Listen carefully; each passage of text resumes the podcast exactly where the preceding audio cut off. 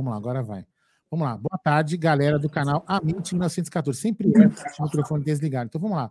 É, vocês estão na live de 48 horas na live solidária. Agora vocês vão nós vamos fazer uma fizemos essa, essa transição, né, para a live que nós vamos falar com a Júlia, diretamente da Rússia, da Rússia, aquela menina que todo mundo sabe, a torcedora, né, que criou um amor pelo Palmeiras incondicional. Então a gente vai bater um papo com ela. Peço a vocês um pouco de paciência, porque assim, eu vou fazer uma tradução simultânea. Tem a Camila que vai nos ajudar. Então a gente vai, é, é para eles e para nós também é uma novidade.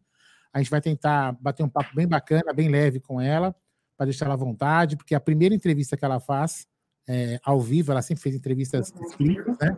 Então vou pedir a paciência para vocês, certo? Então vamos lá, agora todo mundo na live.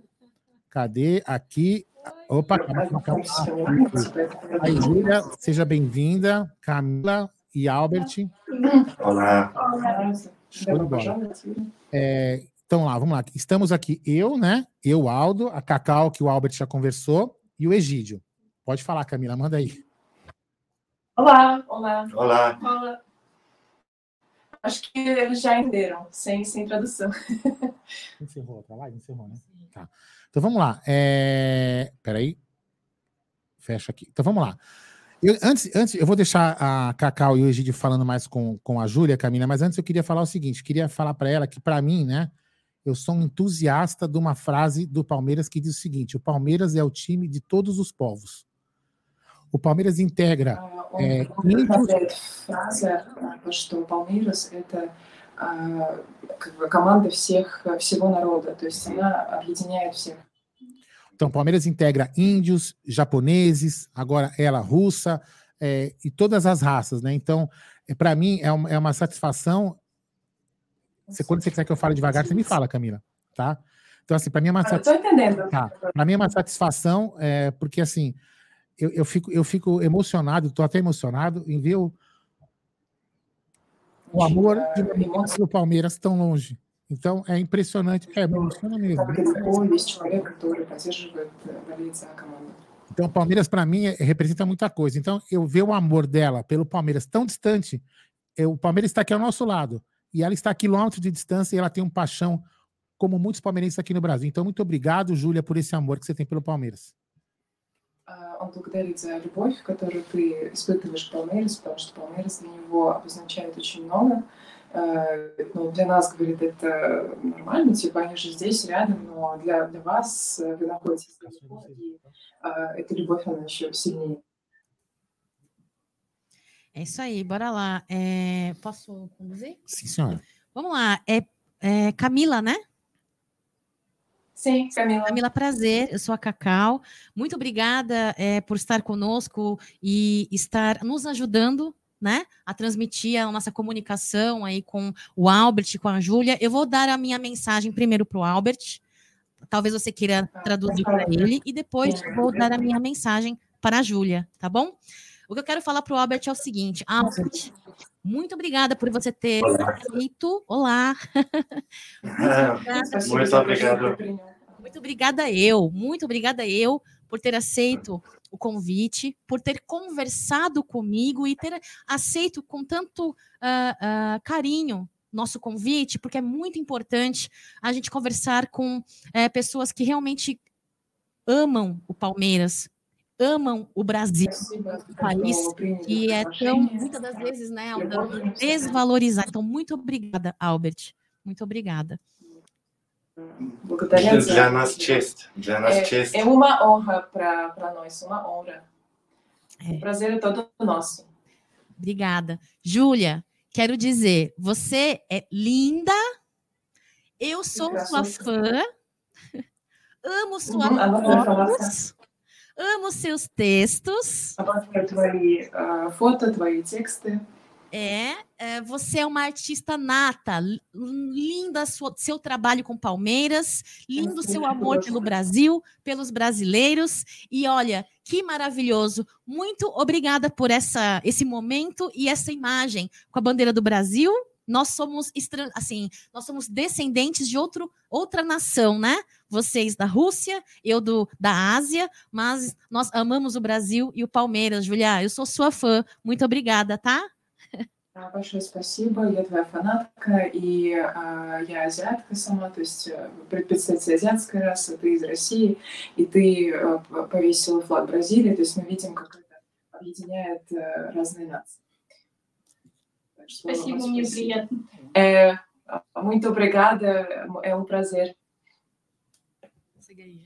Não, eu, eu, boa tarde, eu queria agradecer, eu queria dizer o seguinte, eu estou emocionado porque o dia que eu vi essa menina no Twitter, né? Eu falei, como é que pode uma pessoa de tão longe, uma pessoa que não fala português, uma pessoa uh, e gostar tanto do Palmeiras? Eu me emociono porque uh, quando eu vejo uma pessoa que gosta do Palmeiras, tem esse amor pelo Palmeiras, como eu tenho, como todos nós aqui temos, né? Uh, nós ficamos emocionados. Eu estou te seguindo pelo Twitter, tá? Desde o começo que eu vi já há algum tempinho.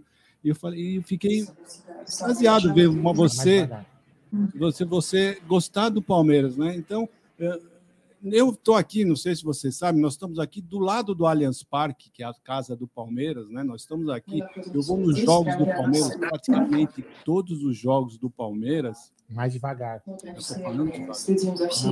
Fala menos, quer ver? Peraí. Você tem que falar menos para ela poder traduzir. Mas eu falei. Assim. Então tá bom. Então tá bom. Tá bom, tô, tô conseguindo, mas nós, seria melhor. Nós, uh, pera, pera, pera, uma... Pode falar, Camila. Ah, não. Uh, ah, Fala, porque seria mais uh, seria mais conveniente se, se vocês falarem um pouco uh, duas, duas, três frases. Isso, é isso que eu é, entendeu? É, ah, então, eu peço. Não ainda. É, peço desculpa que nós nunca fizemos assim, né? Tá? Então, desculpa, tá? Então, eu, eu vou fazer rapidinho a pergunta. Uh, quando foi que ela começou a se interessar pelo Palmeiras? Когда ты начала интересоваться Palmeiras? Тоже парочку фраз, и я переведу потом опять парочку. Это было в феврале 21 года. Я узнала о нем от своей подруги Дрю. Она из Америки. Uh, foi no ano uh, 2021, em fevereiro, uh, que ela conheceu a Palmeiras com, da amiga dela, que se chama Drew, é da, dos Estados Unidos, da América. Ela, de uma amiga dela chamada Drew do Estados uma Unidos. Amiga, ela tem uma amiga nos Estados Unidos e então ela um, falou sobre, ele falou sobre os Palmeiras. E essa menina então é palmeirense também. Também, também uma torcedora. Também uma torcedora. E também não é brasileira. Não, é americana. Não, é brasileira. Americana mesmo. Não, não é, não é. Eu queria saber do Albert, Camila, é, como que a, começou o interesse dele também pelo Palmeiras? Ela foi pela amiga. E o Albert? Альберт как заинтересовался Palmeiras? Мне стало очень интересно наблюдать, потому что я очень люблю свою сестренку, и мне не, ну, мне не безразлично, чем она занимается. Футбол она полюбила скорее из-за меня, потому что с самого раннего детства она э, смотрела на меня, как я играю с друзьями, как я интересуюсь футболом. И, соответственно, э, когда она заинтересовалась Палмейросом, я с удовольствием помог развить ее интерес, любовь. Э, ну, э, какие-то какие истории начал рассказывать. Мы вместе читали там статьи из интернета, то есть как-то помогал вовлечь и полюбить еще больше. Então, uh, eu amo muito a minha irmã mais nova, ela está se interessando por futebol já faz muito tempo, desde pequena, mas uh, por minha causa que eu estou interessado pelo futebol.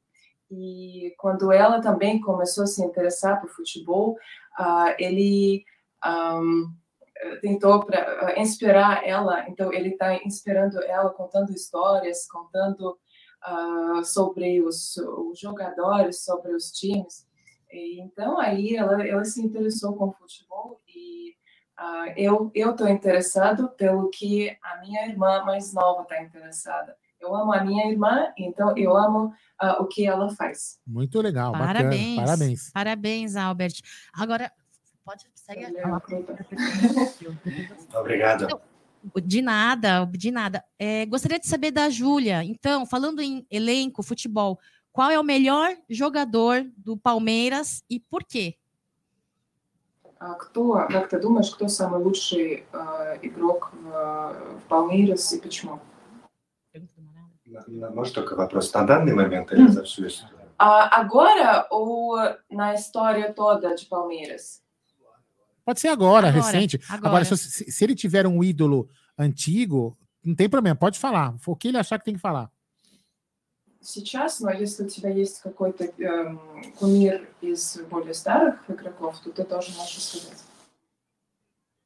М, На данный момент меня больше привлекает Вейвертон. Простите. И больше всего при- привлекал Скарпа, но он уже ушел. Ага, Вейвертон. Де- Вейвертон. Weyverton. Ah, agora o ídolo é Weyverton e também ah, Scarpa, mas ele, ele não não está com a gente já. Sim. E me diz uma coisa, como você acompanha o Palmeiras daí da Rússia? Как ты смотришь э, матчи Os Palmeiras? jogos, né? Os jogos. На утро я смотрю э, обзоры матча Палмейраса, потому что из-за часовых поясов не получается смотреть в прямых эфирах. Ah, eu tô é, é, é muito é, é difícil ah, olhar, é difícil ver live ah, por causa da diferença dos horários. Então ah, eu eu tô assistindo ah, os ah, as notícias depois, o, o análise as notícias, ah, tô seguindo os ah, os artigos depois do jogo. O- pergunta para o Albert: alguém do Palmeiras já entrou em contato para fazer algum conteúdo, alguma matéria? Não. А кто-то из Palmeiras связывался с вами, а, чтобы какие-то какой-то материал совместно сделать, как-то пообщаться? Э, Самого клуба скорее нет. Э, Мы общаемся только, ну, вернее, Юля общается только непосредственно с болельщиками, с фанатами, но с самого клуба Палмейрос ну, никто не обращал. Мы хорошо общались с, с- с Густаво Скарпой, но сейчас этой возможности нет, потому что у него закрытые личные сообщения, и я не могу ему писать. А, Нет, и- então, нет. А? Ладно. Ну вот пока мое, пожалуйста. То, Мгм. что с самого клуба никто. uhum. Ah, agora, ah, dos Palmeiras com, com ninguém ainda, Ah, então a Júlia está conversando mais com os torcedores. Entendi. É, nós, va- é, nós vamos, co- eu vou cobrar, né? Eu vou cobrar o vice-presidente para que faça é, um contato com a Júlia para que o Palmeiras possa produzir um conteúdo oficial dela, porque é um, é um, é um, é um caso, é, assim, é uma, é uma coisa muito especial que eu acho que o Palmeiras tem que tomar à frente e produzir alguma coisa, não só nós torcedores, tá, Júlia? Então eu vou Значит, pedir isso para o связаться vice-presidente. с а, вице-президентом клуба, чтобы они ее знали, чтобы были в курсе, чтобы вошли в контакт тоже с вами, чтобы начать а, общаться и сотрудничать и делать какой-то Ну, совместный контакт. Мгм, Вау! Vocês têm algum plano já em mente para vir ao Brasil, visitar Allianz Parque? Existe? Вы хотите, у вас есть в планах поехать в Бразилию, посетить э, парки? Вообще? Мы хотим, но э, ждем приглашения самого Палмейраса. Ah, a gente a gente está planejando e a gente ah, seria feliz Hum. de, de ter uma, um, um convite dos Palmeiras, Uhum. talvez. Vamos, é, eu, eu vou- vamos tentar fazer esse, é, vamos tentar fazer esse, assim, eu vou falar com o vice-presidente que é o que é o Tarso, né?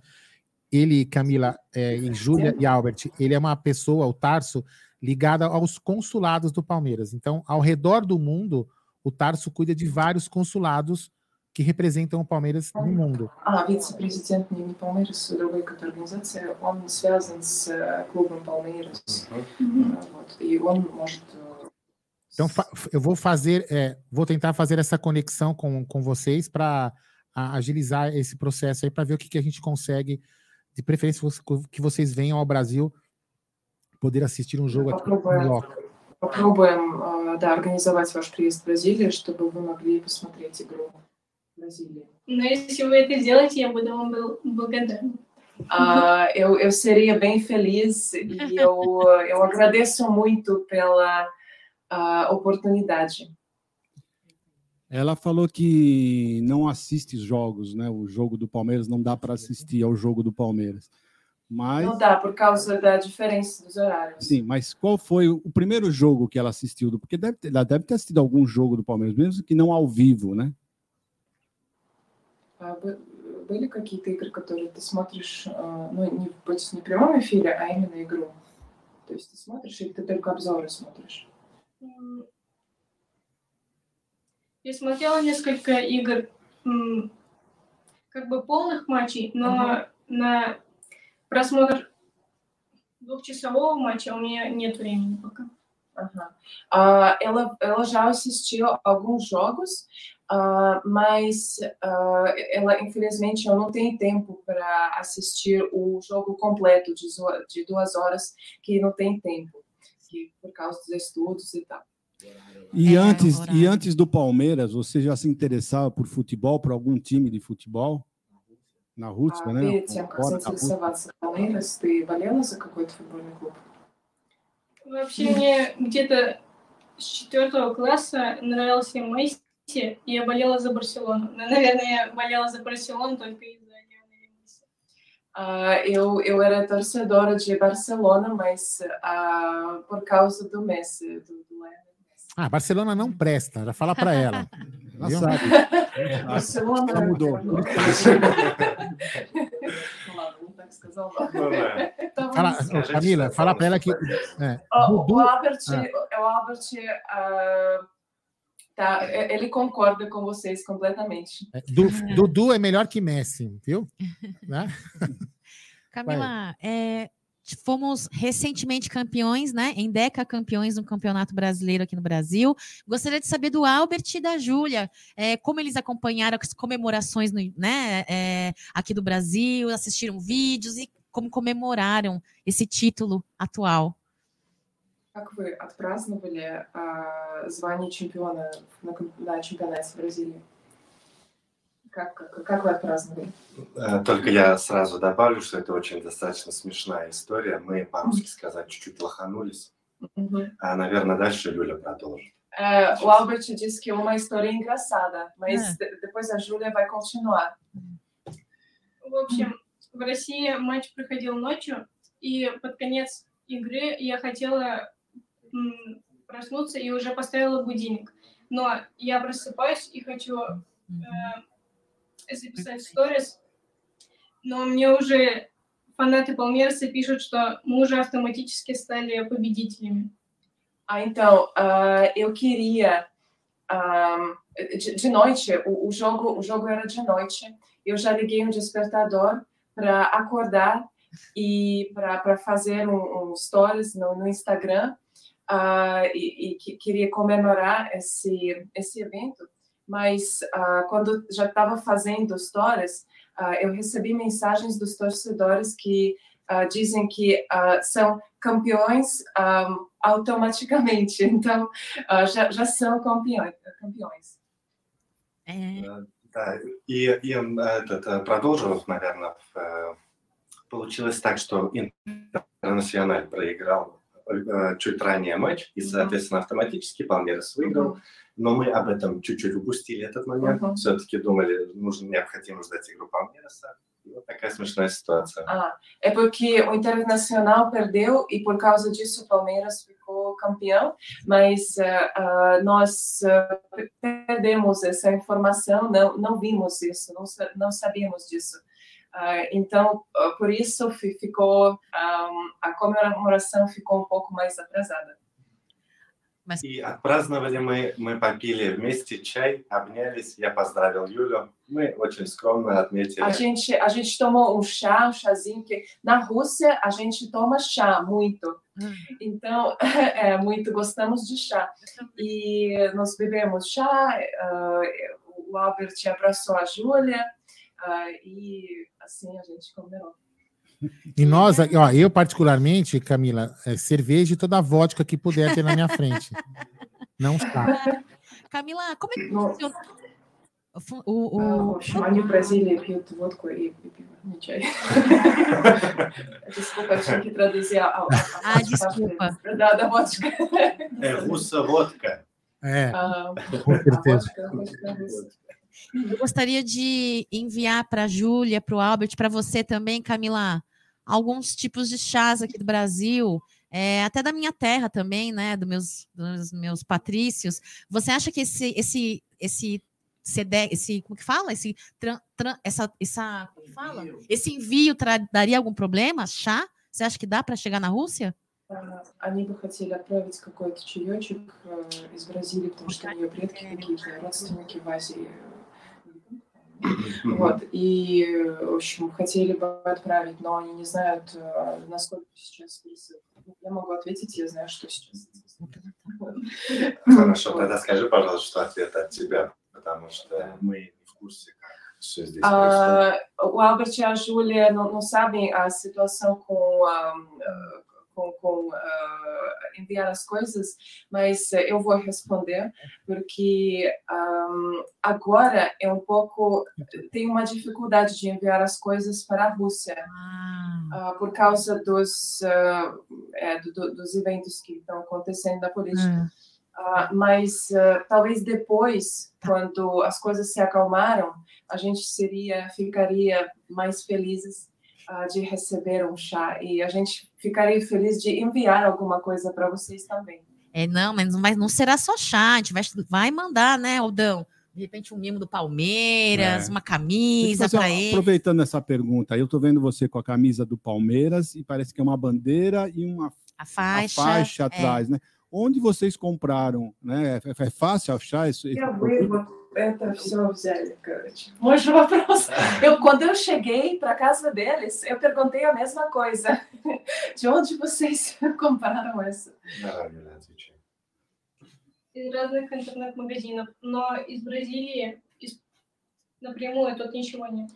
Ah, agora, ah, ainda não tem nada do Brasil diretamente, então a gente comprou tudo isso nas lojas aqui na Rússia, pela internet. Ah, legal. Agora, O que se vende, po- pode achar, ah, a gente tem uma loja, ah, é tipo, é como Amazon ah, nos Estados Unidos, Ah. aqui é chamado Ozon, Oi? e lá, por exemplo, eu pe- pessoalmente, eu vi a bandeira do Brasil, eu também tenho uma, uma bandeira lá em casa, e as coisas ligadas para, para os times, outros times. Então, ah, tem coisas que pode comprar aqui na Rússia. Э, Добавлю от себя, что найти вещи Палмейроса, какую-то атрибутику не так просто. Uhum. Достаточно сложно, приходится поискать. Ну, Мгм. если задаться целью, то все можно найти. É, é possível, não é tão fácil assim, que precisa procurar, precisa achar umas coisas, mas, mas não é impossível. Ah, é, pode, pode achar. Cacau, mostra essa camisa, por favor, para a Júlia. e Pergunta se ela tem essa camisa. Tá, tá você tem essa camisa? Não, ainda não. Então, essa camisa é sua. É um presente novamente para você. Esta bahia, esta acho que Muito obrigada. Só para falar, Camila, eu, eu, eu, já, eu já mandei um, uma mensagem para o vice-presidente, ele já me respondeu e eu vou marcar uma conversa com ele para a gente tentar fazer o contato Palmeiras com a Júlia, tá ok? Я agora же отправил сообщение вице-президенту, только не совсем поняла чего. Мгм. Но, в общем, он э, свяжется с Палмейрос. И чтобы те связались с вами. Мы с радостью познакомимся, будем общаться и дружить. A gente vai conhecer eles com, com muito, muito prazer.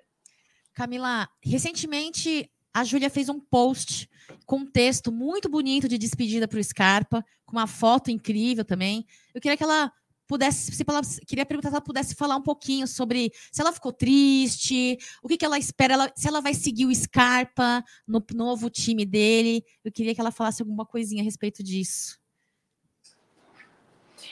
Um, они увидели твой пост, очень трогательный, где ты попрощалась с, с Skype, да, правильно? Mm-hmm. Вот, и um, они хотят знать, что ты чувствовал, шел, и как бы, что ты, желаешь ли ты ему успехов в новой команде, будешь ли ты следить за его успехами?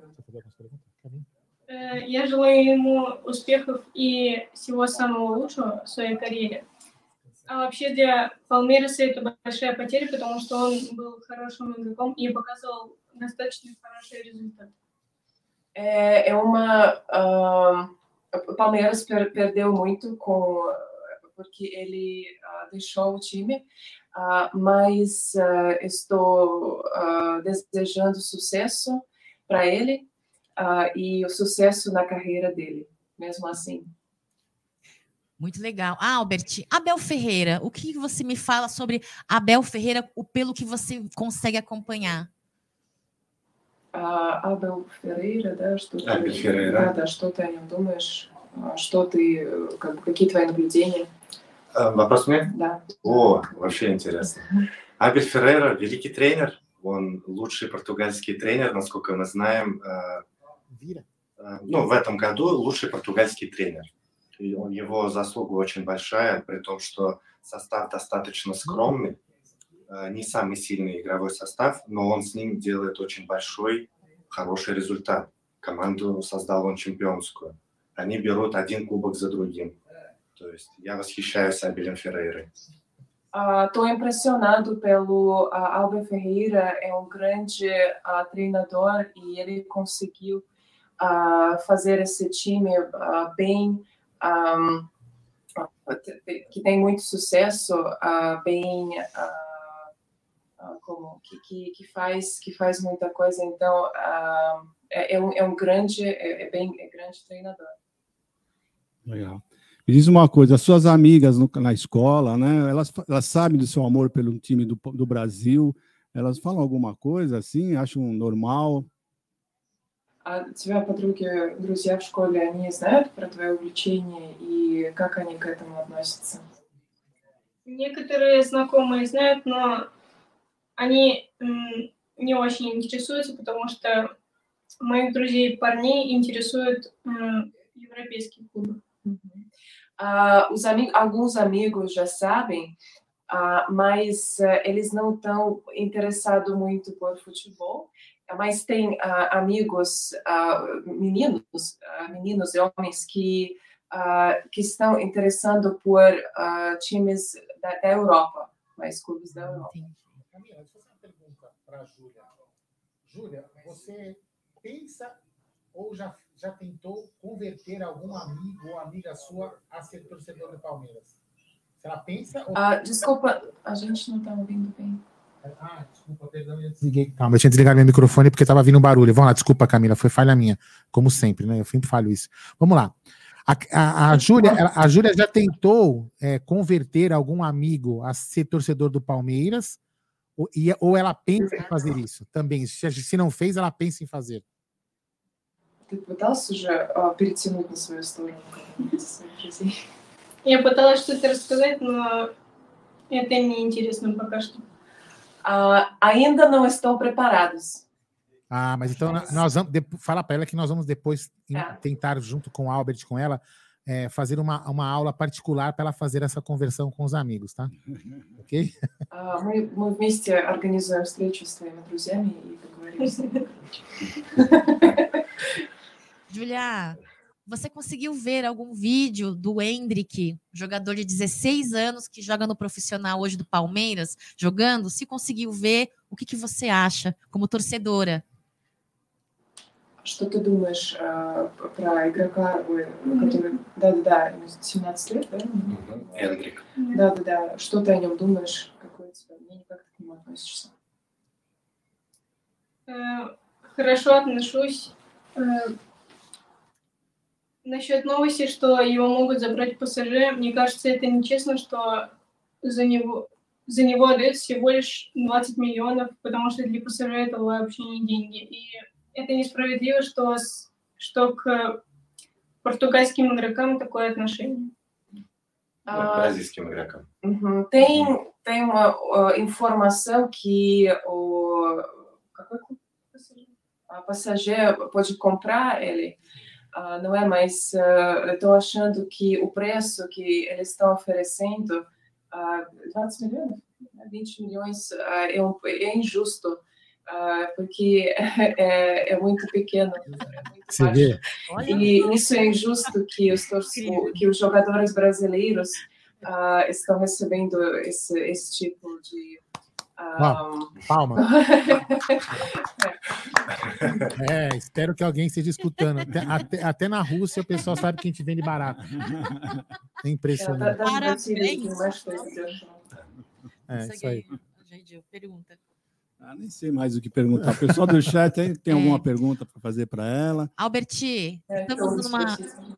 estamos no, eh, logo em breve, janela de transferências. Palmeiras precisa contratar, não precisa? E se precisa, qual posição, na sua opinião, Albert? Ah, desculpa, posso perguntar, ah, contratar quem?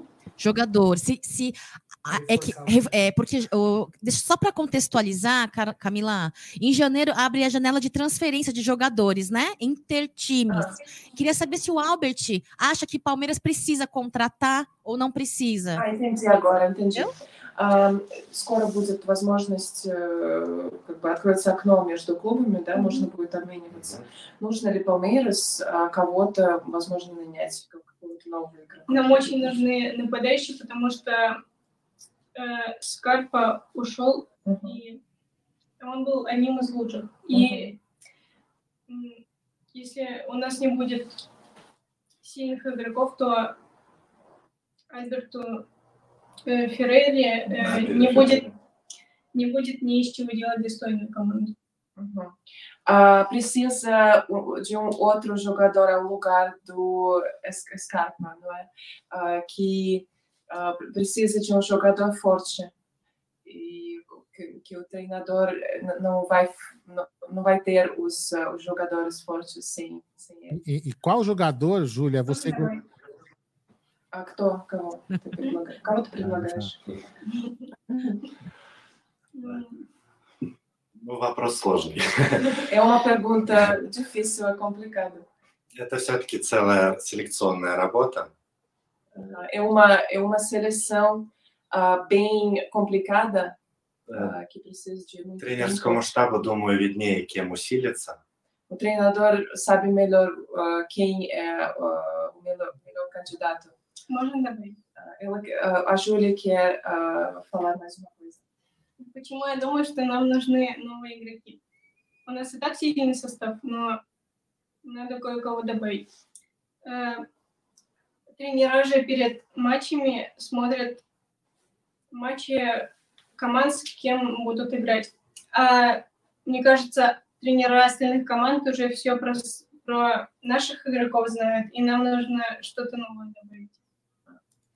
Ah, a gente, então, os outros treinadores, os outros times, eles já sabem tudo ah, do- dos outros, dos outros times. Cada time sabe dos outros. Então, a, a gente tem uma time já, já é forte, ah, jogadores fortes, mas precisa de uma pessoa nova, completamente nova que ninguém conhece.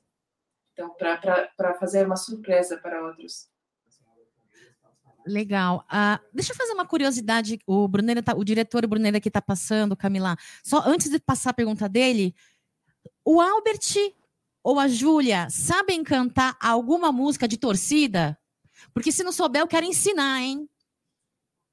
А вы знаете какую-то песню болельщиков? Они, если нет, то они э, хотят это. Cacau научиться. arrumou agora. hein? Думаю, мы не раз слышали, но вот так прям сразу. a gente já ouviu, mas eh, não consegue cantar. Eu vou ensinar. Camila, vem. Eu vou ensinar. Camila. Camila, vai sobrar para você, Camila. Eu vou ensinar. A Tá música é assim, ó, fácil. Olê, porco, Porco! Vamos, pessoal! Olê, porco! Olê, porco! Olê, porco! Já Essa sabe! É.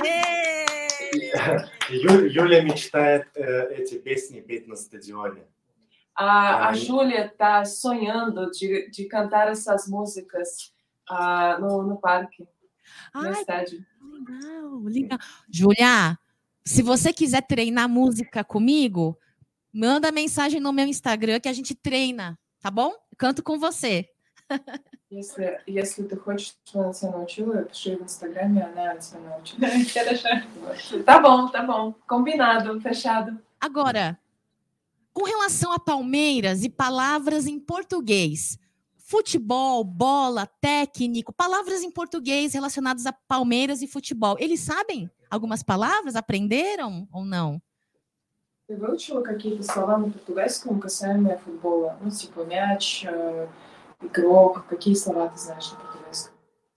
Я знаю только всякие кричалки Палмереса, но типа я знаю, как будет привет или что-то. Такие базовые слова. Э, Тылбабэм. Ah, tudo, tudo bem. A, a, a Júlia diz que ah, ela está ouvindo muita coisa que os torcedores ah, dizem ou gritam no estádio, ah, mas ah, só consegue falar umas, umas frases básicas, tipo, tudo bem. Oi, tudo bem? Já tá melhor que a gente. É. É, melhor que nós no russo. É, Oi, isso- tudo bem? Oi, tudo bem? eu em- Obrigada. Camila, em russo, eu, eu pelo menos só sei falar vodka. Se vodka se fala em Ah, russo. на русском только водка умеет говорить. Водка é uma língua internacional. É, então, tá É, vendo? Então já sei russo. Albert, um jogador do Palmeiras que precisa melhorar, não sabe jogar futebol, precisa melhorar. Um jogador. Albert e Júlia. Жюля, э. А, кто из Палмейрас должен улучшить свои скилл? Так, свой скилл. Ну, я начнем с того, что расти всем футболистам всегда необходимо. Sempre tem um lugar para desenvolver, para todos. Todos. Могу точно сказать, что восхищает меня Рони. Он забил невероятно красивый гол в этом сезоне. Вообще его игра мне очень симпатизирует и нравится. Ah, Rony. gosto muito do Рони. Rony, ah, do Rony. Rony, ah, que ah, é um, um to- um jogador bem, bem forte, bem bom, ah, e me encanta muito. Э, за- Забил он бисиклетой, велосипедом. Bicicleta! Bicicleta, muito bem. Bicicleta. Agora, Camila, Camila, vou ensinar uma coisa para os dois. Vou ensinar uma coisa para os dois. No sangue palmeirense, no sangue palmeirense tem uma coisa que, é- que está, está, aliás, está no nosso sangue, no sangue palmeirense, que é cornetar Corneta. ou reclamar. Então eles têm que reclamar sim de algum jogador, entendeu? Ele tem que aprender a reclamar. Está, está no sangue do palmeirense cornetar ou reclamar do time, tá? Então eles têm que aprender isso também, viu?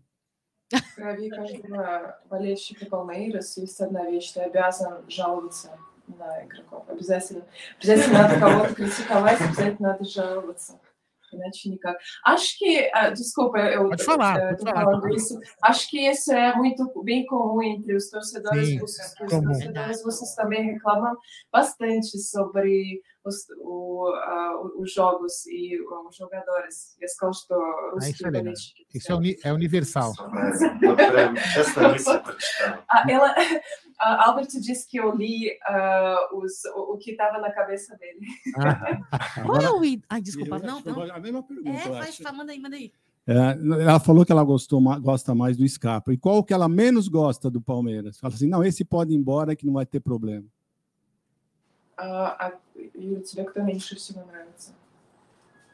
М, Не можешь говорить, типа никто не обидит, все нормально, так что рассказывай.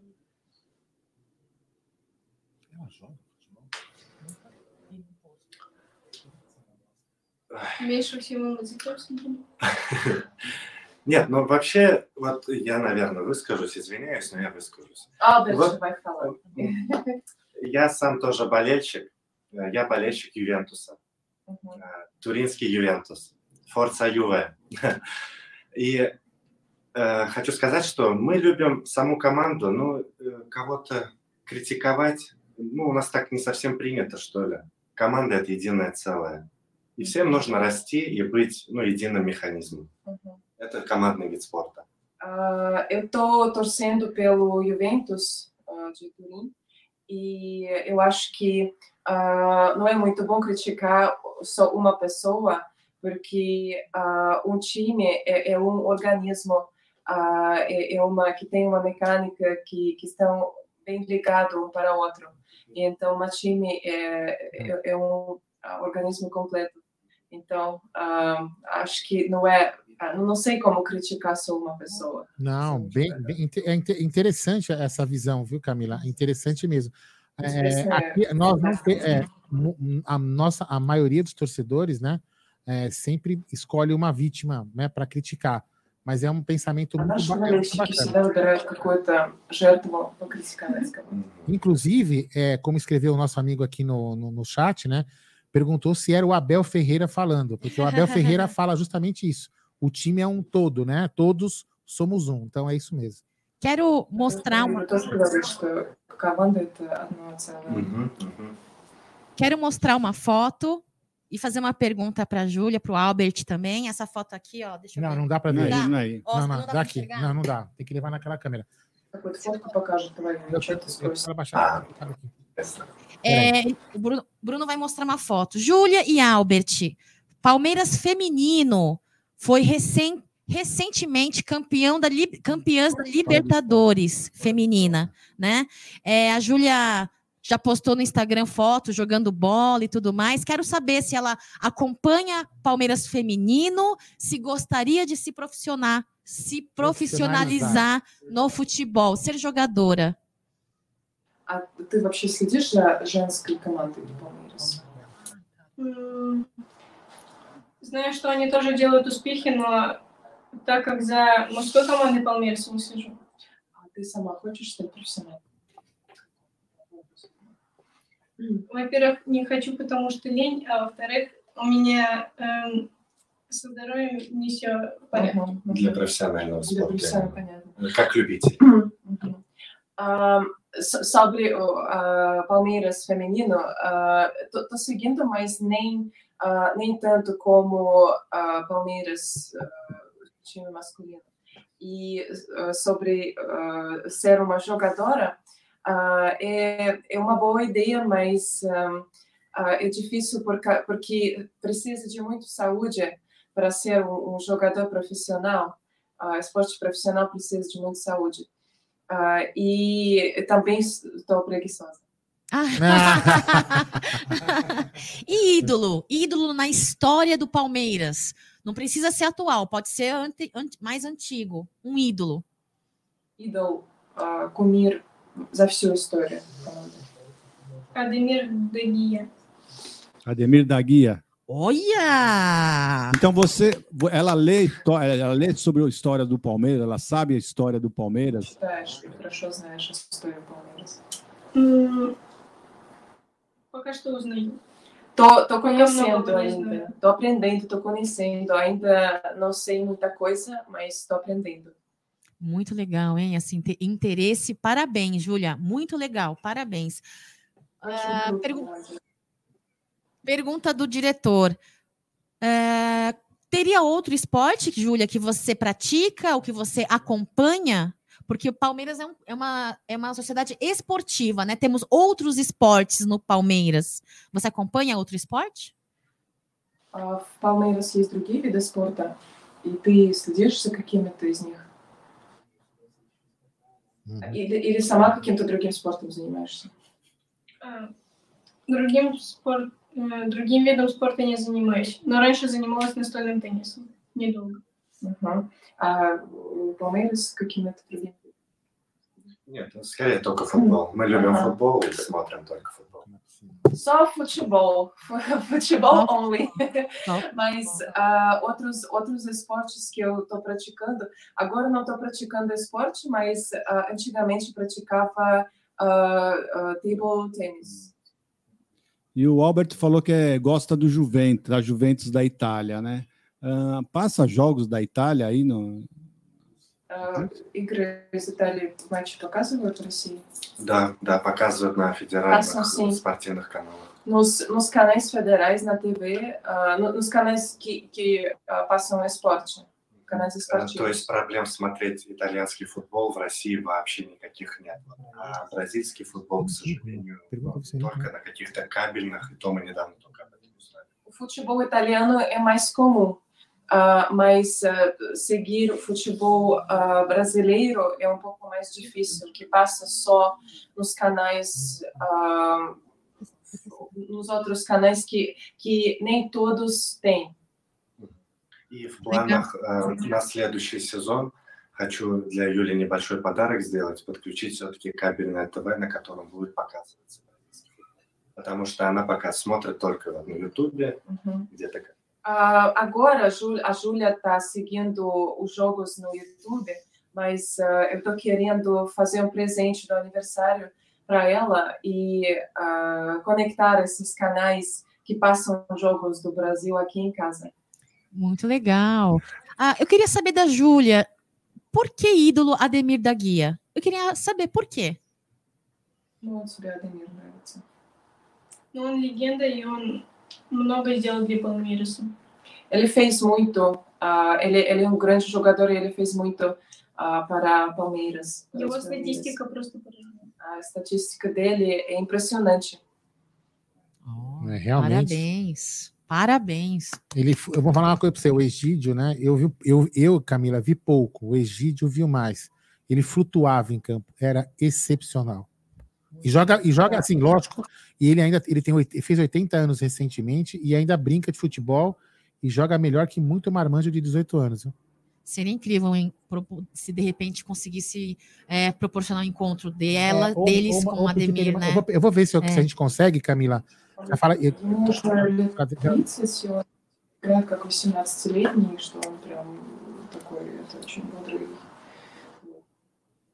Вот который ты сказал. peraí, peraí.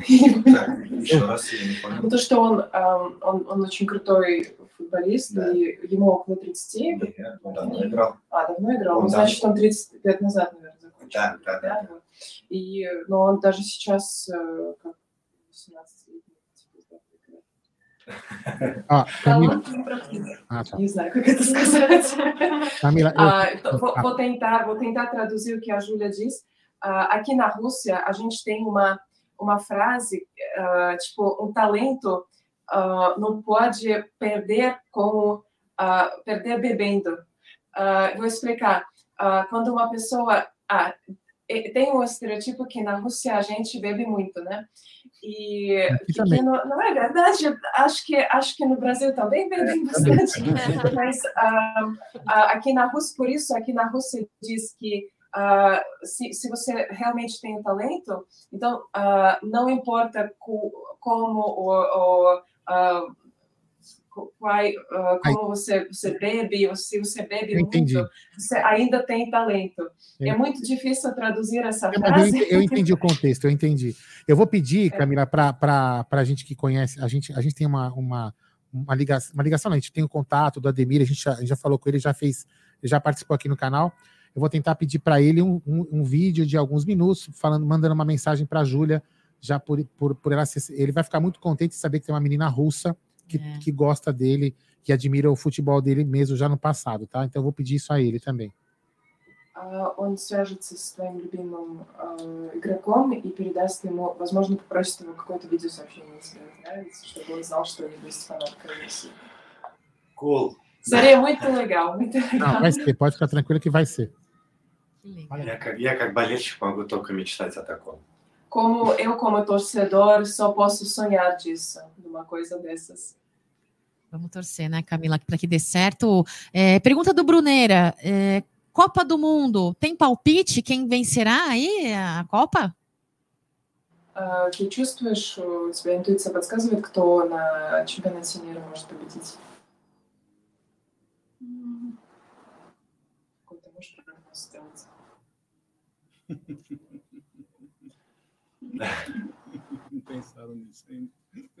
Скажи, что будем болеть за Бразилию.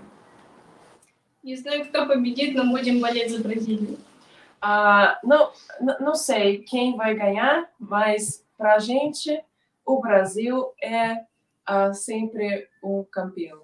Ó! que bonitinho. Então, É. nós, Brasil é всегда чемпионом.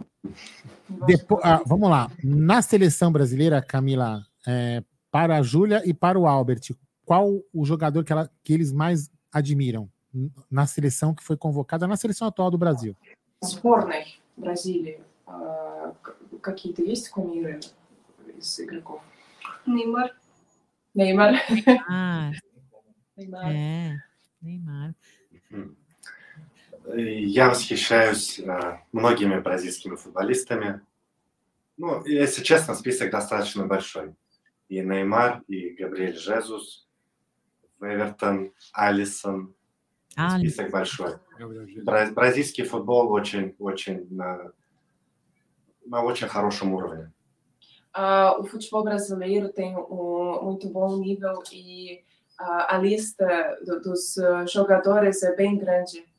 E é, pode falar mu- muitos, muitos nomes.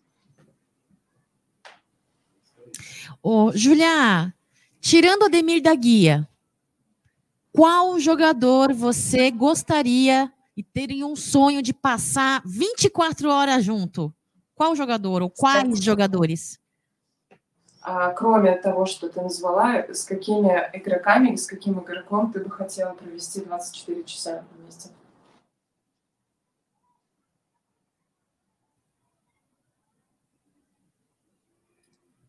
Скальпа и Вейга. Scarpa. Вей- Вейга мне нравится как э, футболист. Он тоже один из лучших в Палмейрасе. А Скарпа, я знаю, что он э, много чем занимается вне футбола. То есть он умеет собирать кубик-рубик, э, интересуется скейтбордингом. Э, у него сейчас своя семья, он семьянин. Это, это Ну, она хочет сказать, что он очень интересный, разносторонний человек. Еще раз Э, именно первый. вы- вы- Нет, Раф- Рафаэль Вейга, Вейга. А, Вейга. А, а, Вейга. Вейга и как- Скарпа. Мгм. Veiga e Scarpa. Ele Первый. Scarpa. Почему? Еще раз. я- я пустила. Он хороший футболист. Ah, uhum. Ah, o Veiga é um bom ah, jogador, então ah, talvez com, com ele. E talvez ah, ah, Scarpa, né, Scarpa, porque ele faz muita coisa além de futebol. Ele é uma pessoa bem ah, inteligente, bem interessante, que faz ah, muita coisa e tem interesses ah, nos, nos, nas muitas áreas, além de futebol. É, o Angélica, essa, essa. Camila. Não, tô falando. Angélica, aqui é a mensagem no Ah, tá, chat. desculpa, perdão. É, já falou, a Júlia já falou sobre futebol feminino. Agora a pergunta do Diego, viu, Camila? Ele está dizendo aqui que tem um diretor fazendo um Isso. documentário da Júlia e a paixão pelo Palmeiras. Como está esse processo? Pergunta do Diego Firmino. А, Как э, и от вопроса Диего какого-то, а, как происходит процесс э, съемок фильма документального? Как Альберт вопрос. А, это вопрос? Да. Ага. А, Съемки проходят интересно. Это очень крутой, интересный опыт для нас. А, Иногда даже до стресса доходит. Э, Ну, переживаем, пытаемся отнестись как-то более ответственно. Ну, а так вообще прикольно. Все идет своим чередом.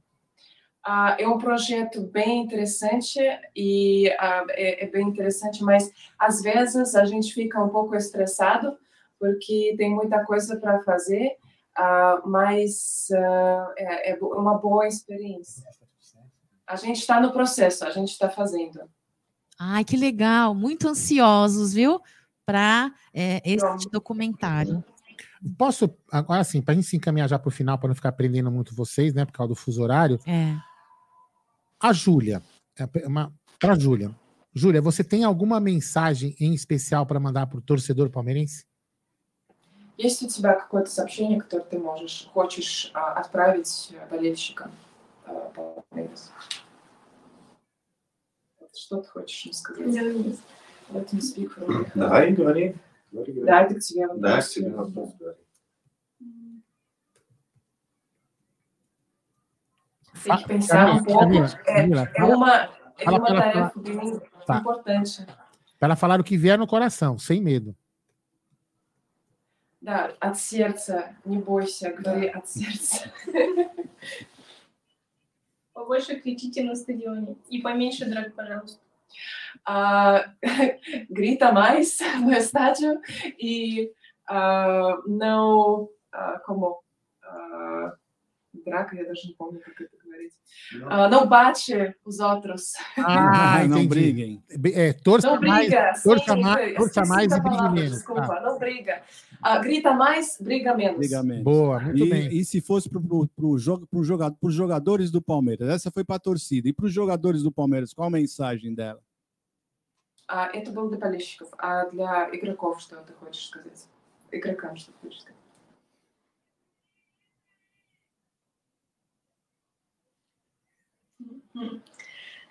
Briga menos. Я стесняюсь немного. Ah, tô um pouco. ah, eu tenho um pouco vergonha, tenho, tô um pouco estressada. Não, tranquila, não tem problema. Não precisa ficar nervosa, não. Então, Camila, só, Vamos. Camila, então assim, para não deixar. Желаем побольше побед. Если что, palmeirense всегда с вами. И слушайтесь вы, э, Uhum. и слушайтесь тренера. Ah, segue o, o treinador, o que ele fala, e ah, sabe que ah, a gente, o o Palmeiras ah, sempre tem ah, os, os torcedores, e para a gente, ah, o Palmeiras sempre são ah, campeões, e ah, é, é assim. Ok. Então, assim, para não deixar você, para deixar ela mais nervosa, né? Porque já- eu percebi que ela tá, tá- que ela tá tensa, Tímida. tá tímida, não tem problema É. algum. Eu queria agradecer. a- a- se ela quiser falar, mais- se você, Camila, pergunte ao Albert e a ela se, se vocês quiserem falar mais alguma coisa, estão à vontade. É, mas eu queria já, já de antemão agradecer o tempo que vocês dispensaram com a gente. Foi um bate-papo é, diferente para nós também, né? Por, pelo tradu, por, por você estar traduzindo, enfim, mas valeu muito a pena. É, e eu continuo, como eu te falei no começo, no começo da live, desculpa de me estender no que eu vou falar. Sou apaixonado por torcedores que amam o Palmeiras à distância sem poder estar perto do time. Então, parabéns ao Albert, parabéns à Júlia mais uma vez, vocês são sensacionais, espetaculares. Вы, в общем, сенсационные люди, просто невероятные. Эм, К сожалению, уже пора скоро прощаться. И он э, очень тронут вообще тем, что есть болельщики э, так далеко, и что так от души поддерживают. Вот он прям от души просто. Ну, я могу от себя добавить, они могут не переживать. Юля действительно искренне поддерживает от всей души, э, сопереживает каждому моменту. Просто это, возможно, не все об этом прям хорошо знают, но я лучше всех, наверное, об этом знаю, потому что она со мной часто делится, мы разговариваем. Как-то так. Ah, eu sei, eh, sei, sei melhor que todos, eh, porque a Júlia sempre ah, conversa comigo, ela sempre está tá, tá falando sobre as emoções, emoções dela, e ah, eu sei que ah, é de coração, que ela, que ela ama ah, os Palmeiras de coração, ah, de verdade. Então, e é- esse é o amor ah, bem sincero, ah, bem real. Bom, então eu queria só agradecer a vocês e, e falar o seguinte: vocês, quando vierem ao Brasil, se Deus quiser, vão vir para assistir um jogo no Allianz Parque. Eu já faço o convite para vocês virem aqui no nosso estúdio, que fica bem longe. Mostra o nosso o- a longura que é o, do Ó. estádio, daqui para o estádio. Então, É do já- lado, né?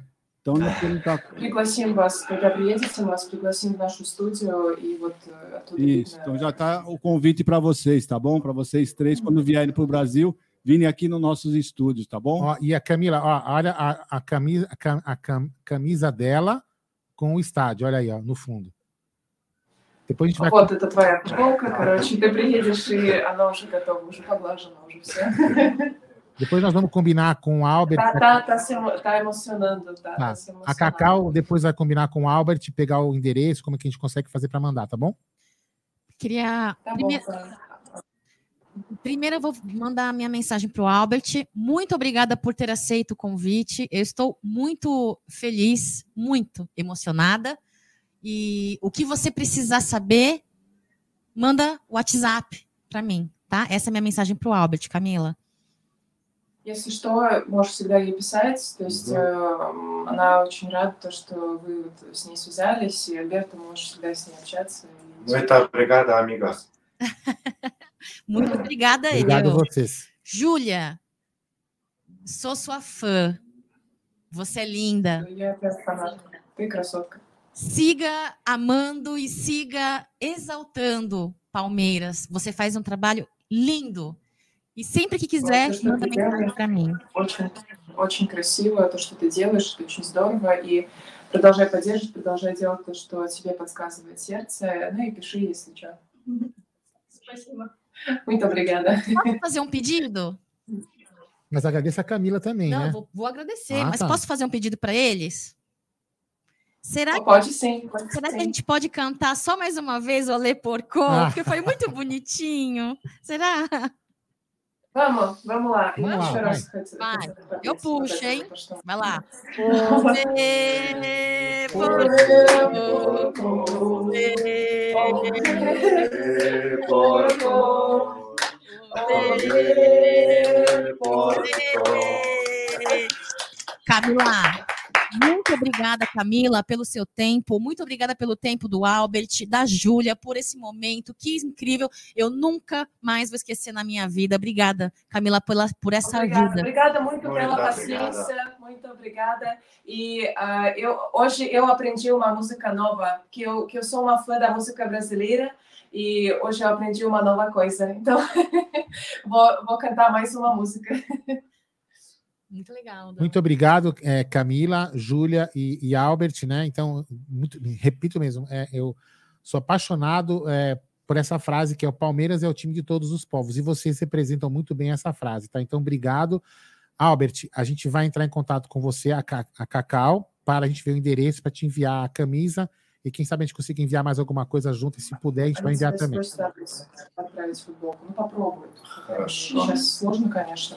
Ah, tá, e depois, como eu te falei, vamos. Já, Obrigado. Tá, vou, vou, vamos buscar o vídeo do Ademir da Guia. Também pode falar para ele, né?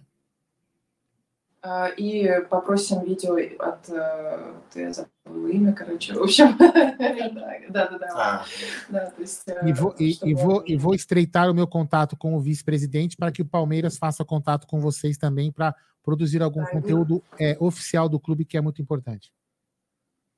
И попробует э, как-то вас сконтачить все-таки с Palmeiras, чтобы э, вы напрямую с ними могли общаться. Юля будет счастлива. A Júlia ficaria bem feliz. Bem feliz. Vamos torcer por isso. Então, muito obrigado, Camila, mais uma vez, Júlia e Albert. Beijo para vocês, ó. Beijo para vocês. Beijo, tchau. Tchau. Beijo, tchau. Muito obrigada. Спасибо. Fechou. Que top, caras. Que legal, viu? Que incrível, gente. Olha, conversar com torcedores da Sociedade Esportiva Palmeiras, Assume? É, é, independentemente Não, da calma, localidade. calma. Pera aí. O quê? Eu estou.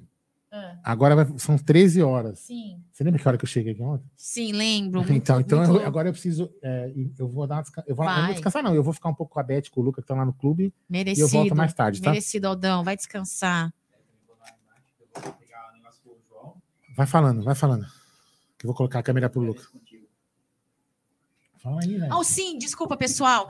Olha, voltando a, voltando a falar o que eu estava dizendo, que incrível falar com torcedores palmeirenses, assim, que tem essa verdadeira paixão, né, Gidião, pelo, pelo Palmeiras e principalmente de um lugar tão distante que tem dificuldade de acesso à internet, dificuldade de acesso a mil aplicativos aí que, que transmitem futebol. Que incrível, né? Nossa, eu Transcende. fiquei emocionado quando começou a- a entrevista com eles, né? Porque, sei lá, como é que você pode, né? Uma, uma menina. Eu via o pessoal do chat comentando para a gente fazer algumas, algumas perguntas, mas era- nós não fizemos porque já tínhamos feito as perguntas, né? Então, algumas perguntas que o pessoal ficava insistindo em querer saber. Então, voltem a live um pouquinho para frente, para trás, aliás, vocês vão ver o que, que nós já tínhamos feito as perguntas, né? Ficava chato se ficar perguntando novamente. Então é isso, mas eu fiquei muito emocionado, uma pessoa tão de tão longe gostar do Palmeiras assim. E você vê, você vê que ela ama o Palmeiras mesmo, de verdade, né? no coração dela, é do coração que ela gosta ah, das cores verde e branco da nossa Sociedade Esportiva Palmeiras, né? Mas é isso aí, gente. Vamos, vamos tocar a nossa live. Ó. Nós vamos ter agora vários vários uh, Agora convidados vocês podem me ainda. entrevistar aí, Gidião. Pode me entrevistar agora. Palmeirense de Barueri. Uhum. O lance 3 mil. Tá com 3 mil a, ca- a camisa do do Abel? Abel? Caramba. Assinada pelo Abel, não a camisa do Abel. né? Autografada. Né? Aquela que foi autografada pelo Abel. né? Peraí, então, deixa eu Essa branca que tá atualizar. Aqui. Vamos lá. O leilão da camisa do Abel Ferreira. E a Cacau e o Egídio vão me entrevistar. Espero. Vamos lá. Então estamos em 3 mil reais. 3 mil reais. Belo, já é um belo valor. Mas vai passar, hein? Falou, falou, falou, senhor. Tamo junto, irmão. Valeu, valeu, valeu. Tamo junto. Ah, Você quer passar um vídeo de quem? do Sérgio da comunidade? Se eu- Se eu for jogar no grupo do WhatsApp, você você consegue ter um. Manda pra mim no WhatsApp da, do mesmo do Pix, que aí eu consigo baixar Qual é o aqui. do Pix? Que vi que tá lá na tela. Ixi. Um, 11 8363 4531. Vou ter que cadastrar, então, Deixa eu ver se eu tenho aqui. Egidião, isso aqui é legal, hein, cara? Eu vou te falar, vou te dar um, um oi aqui, Cacau, vai aparecer pra você aí. Ah, tá bom, obrigado. Muito legal, né, cara? Que barato, velho. Que barato. Olha, eu vou te falar, sabe de Palmeiras, hein? Não, Mais do que muita já- gente, hein? falou A da Ademir da Guia, é Entende a dificuldade por causa do horário, o fuso é complicado. Transmissão, então, não deve ter. Mas você viu falando do Ademir? Não, e- números Na hora que eu perguntei quem o jogador quer para cornetar, né? Qual o jogador Cara, que eles. barato. Meu, que, que coisa, né? Porque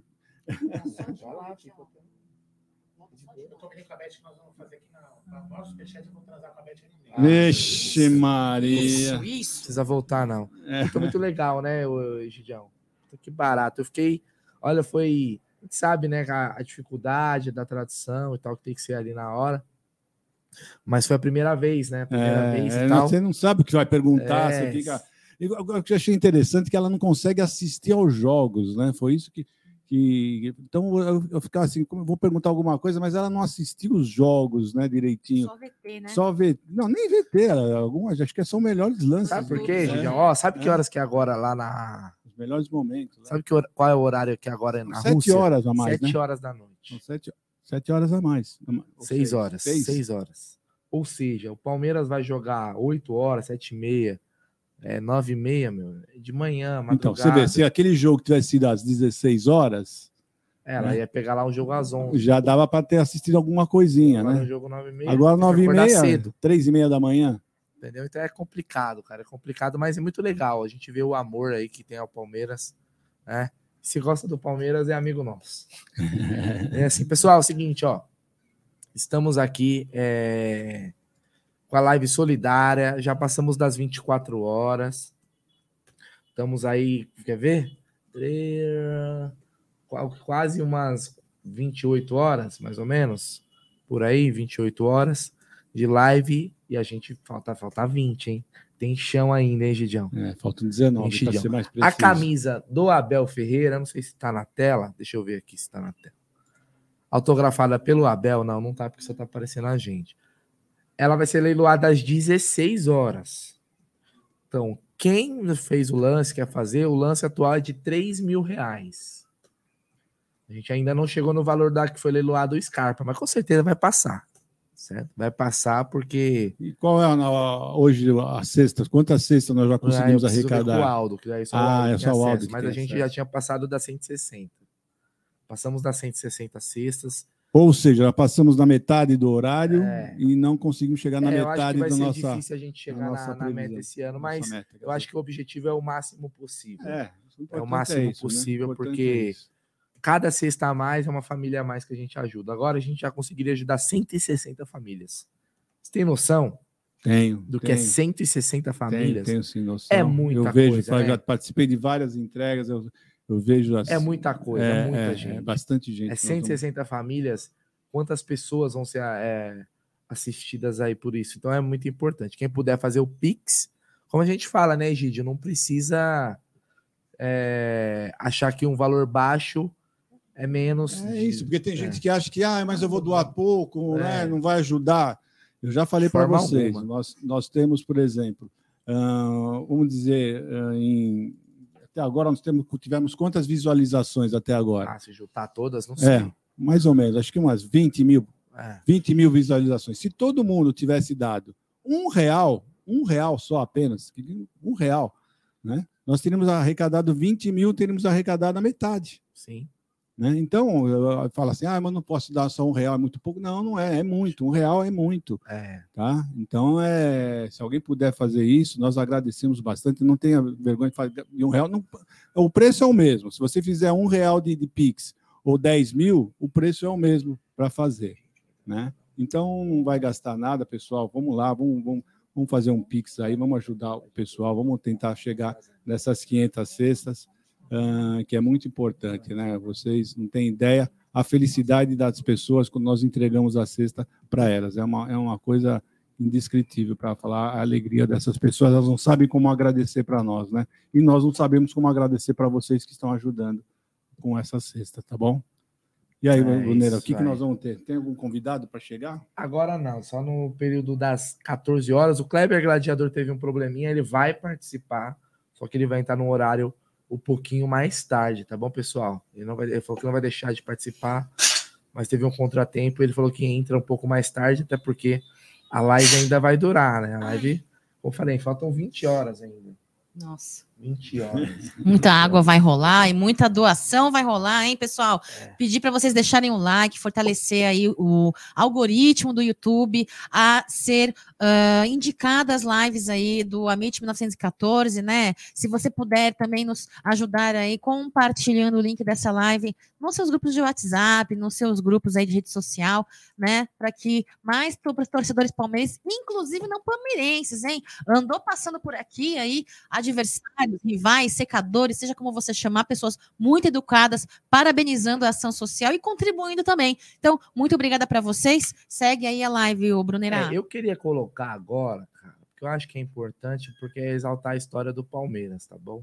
Tá, Um mini documentário de 12 minutos, coisa rápida. tá bom. 12 minutos, que é o documentário do Mundial de 51. Eita. A verdadeira história, né, Gidião? É esse novo que soltaram, né? Que É, ele, ele é da tá- TV Palmeiras. estava escondido, né? Então, eles, eles acharam esse Então eu novo. queria colocar esse documentário porque eu acho muito legal, cara. Então, para a gente poder assistir é, o primeiro Mundial de Clubes aí do Verdão, a gente agora tá buscando, tentando o segundo, né?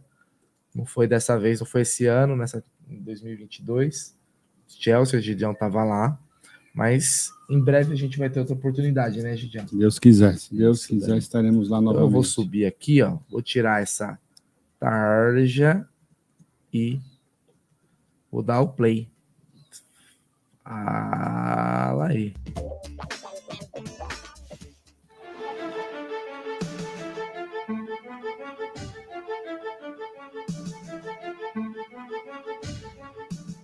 Mim, matou a saudade.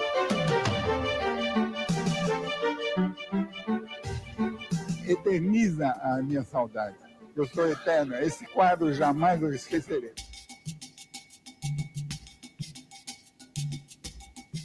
Agora, por que, que surgiu a Copa Rio? Isso que é interessante as pessoas saberem.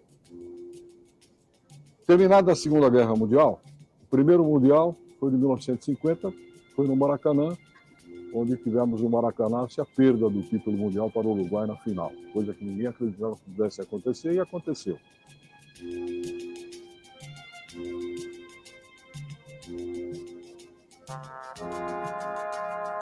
Brasileiro, vós que daqui a alguns minutos sereis sagrados campeões do mundo.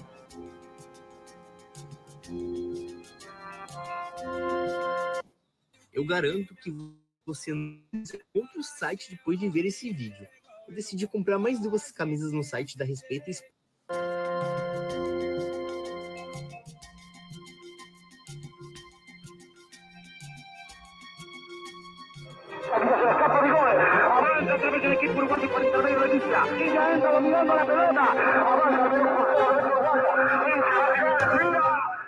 Houve um silêncio no Maracanã que aterrorizou os nossos jogadores. Eu estava no Jardim da Aclimação, junto com os meus amiguinhos, né? E quando escutando o jogo do Brasil-Uruguai quando perdeu. E que foi aquela tristeza geral, né? mais ou menos lembra, lembra uma situação igual essa do 7 a 1 da Alemanha. Eu acho que, como vivente, eu acho que nunca houve um silêncio maior do que aquele que eu vi. O Brasil estava ganhando o jogo do Uruguai. O Júlio Rimet, que era o presidente da FIFA, e o Torino Barassi, que era o secretário-geral da FIFA, desceram com 1 a 0 para o Brasil no placar para o campo, que era para depois essa solenidade final, entrega de taça, essa coisa toda, que todo mundo tinha certeza que ia ser no Brasil. Como a distância era muito grande, da tribuna lá em cima no Maracanã até chegar ao campo, tentar volta para o túnel, dar volta no. etc. Quando chegou lá, o, os dois se olharam e viram o público em silêncio. Parecia um túmulo Maracanã com o que tinha acontecido. E o final da partida, que eles imaginavam que iriam fazer a festa, entregar para o Brasil o troféu, quando eles desceram o Brasil ganhando, foi para o Uruguai. O presidente da FIFA, Júlio Rimet, disse ao Torino Barassi, poxa vida, pessoal consternado, fizeram um esforço tremendo, conseguiram realizar o sonho nosso, que era da primeira Copa do Mundo depois da, da, da guerra e tal. Vamos fazer alguma coisa para esse, esse povo, para essa gente, em reconhecimento a esse esforço que o Brasil fez. E, na sequência, os contatos deles eles resolveram fazer um torneio internacional de clubes, campeões. E foi o nascimento exatamente da Copa Rio em 1951.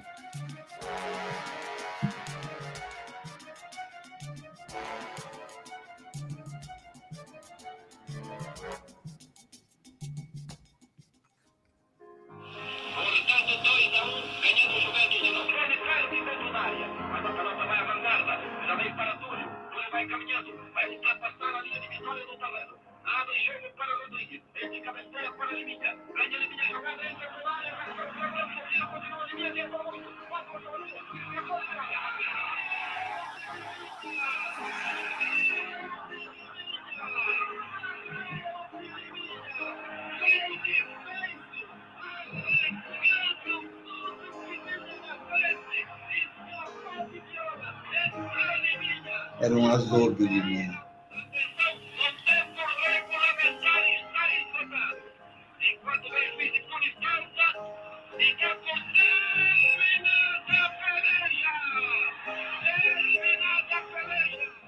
Foi bom, foi, foi recordar isso daí, né?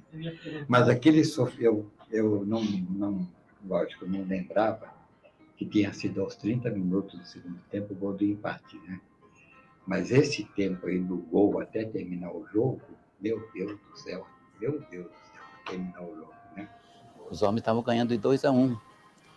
Dois gols deles, você não viu um grito no Maracanã. Aquele dia eu fiquei devendo pro povo carioca, né? Porque aqui os, paulistas foram para torcer contra o Palmeiras, que era daqui. E eles, sendo carioca, eles foram para torcer pro Palmeiras. Dois gols o Juventus fez, não teve um grito no Maracanã. Em compensação, na hora que o Palmeiras jogava pelo empate, o Liminha fez o segundo gol, o Maracanã parecia que desmoronar. Foi uma festa, uma coisa que a gente não, não, consegue esquecer. Eu estou me vendo lá no meio, junto da, da turminha que estava com a gente, e vendo todos os carioca comemorando. Foi uma coisa muito linda, né? Só existe uma coisa que sua empresa precisa quando está começando: crescer.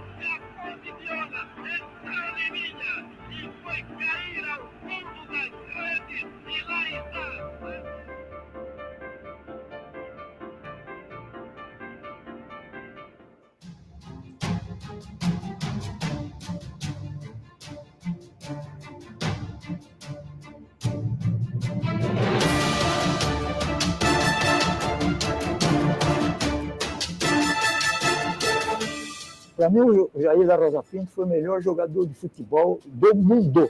O Jair era um jogador que construía a jogada. E o Pelé marcava gol, estava lá na frente.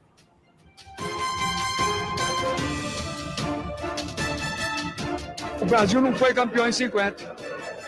Então, essa taça que nós ganhamos, para mim, representou a, Copa do Mundo. Jair Rosa Pinto foi o, o craque do, do, Palmeiras, da conquista né, da Copa Rio, e foi o capitão do time, que ergueu a taça. E ele tinha um ano antes, em 1950, é, passado por um momento triste, que foi a perda da Copa do Mundo em pleno Maracanã.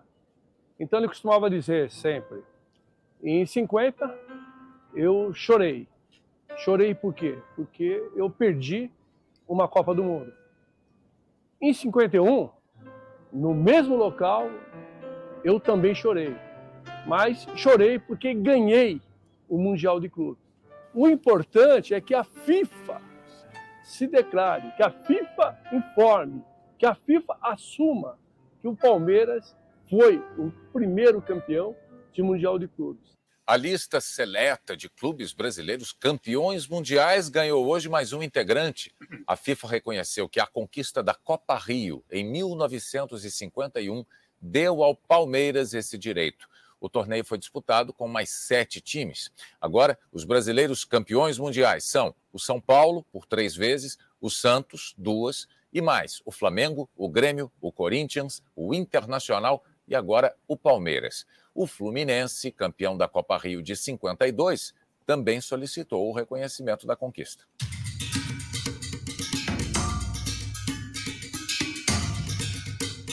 Primeira, é, é a primeira Copa do Mundo, c'était la di club, c'était la Coppa Rio. Un torneo eh, mondiale per i più grossi club eh, in, nel mondo.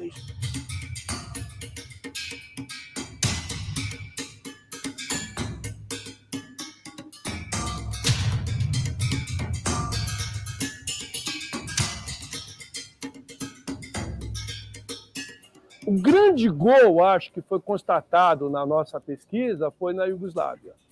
A Iugoslávia, na, na, naquela oportunidade, cortina de ferro, eles mal podiam sair de lá. O Torino Barassi teve lá e, e conseguiu convencer a diretoria do, do Estrela Vermelha que era importante Estrela Vermelha participar dessa competição, até para dar uma abertura maior em ano pós-guerra, eles saírem de lá, virem ao Brasil, disputar, mostrar a força dele, a escola deles.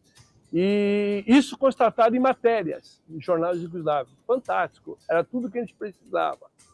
Em Montevidéu, um negócio fantástico. Nós visitamos a Federação, a Associação Uruguaia de Futebol e, os jornais na época, através da Biblioteca Nacional lá em Montevidéu.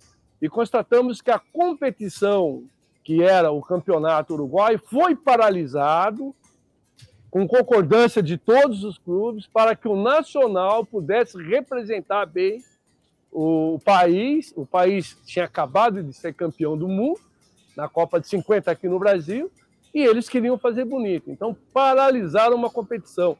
Não é qualquer torneio amistoso que vai paralisar um campeonato onde tem um Penharol o Penharol e o Nacional é que nem Palmeiras, Corinthians, Palmeiras e São Paulo. A partir do momento que houve essa concordância, fala, pô, por trás dessa competição tem algo importante. Tá? E você percebe que esse algo importante é, sim, o braço da FIFA. é o Mundial de Clubes, são os melhores clubes. Seria difícil naquele momento encontrar algo melhor. Talvez você pudesse tirar um clube e botar outro. Mas, enfim, aquilo representava realmente uma panorâmica do futebol mundial.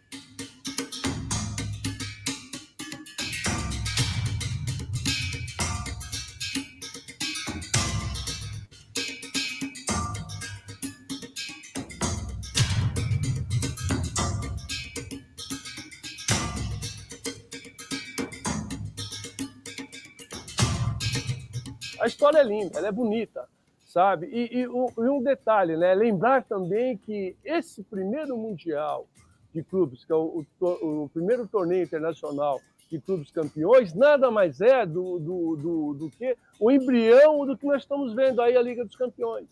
Porque até então nenhuma competição tinha sido disputada nesse molde. O Torino Barassi, que estava por trás disso, sabe, se, tenta se candidatar à presidência da FIFA, não consegue, se desliga, monta a UEFA e a primeira coisa que ele faz, ele introduz de cara o, o, o, o, torneio, o, o, o, o campeão de clubes da Europa, sabe? Nos, no mesmo formato do que foi realizado o, o Mundial. O formato estava ali, ele copiou e fez com os clubes da Europa. Não satisfeito, dois anos depois, ele lança o que nós chamamos do, do torneio é, é, mundial que envolvendo o campeão da Europa com o campeão da, da, da, da América do Sul. Entendeu? Então você vê que por trás dessa competição, não só o título do Palmeiras, mas também o início, sabe, de, de, de, de- de grandes competições, sabe, em, em nome da FIFA. Com a FIFA estando por trás, seja pelo UEFA, seja pela, pela Comembol, mas a FIFA presente.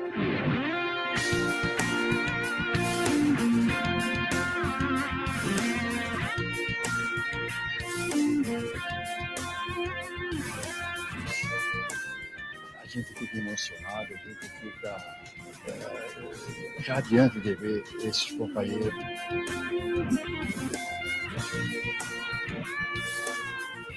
Liminha, Jair Rodrigues. Time fraco, né? Só a cabeça melhor que eu.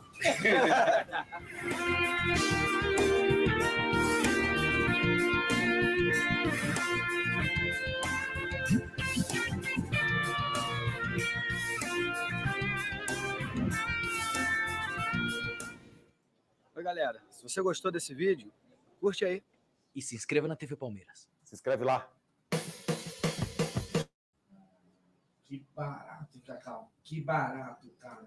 Como é bom poder torcer pro Palmeiras, como é bom torcer um time, um clube que tem uma história tão gigante, cara. A gente vê aí figuras importantes na conquista, talvez o título mais importante da história do Palmeiras, que é o Mundial de 51.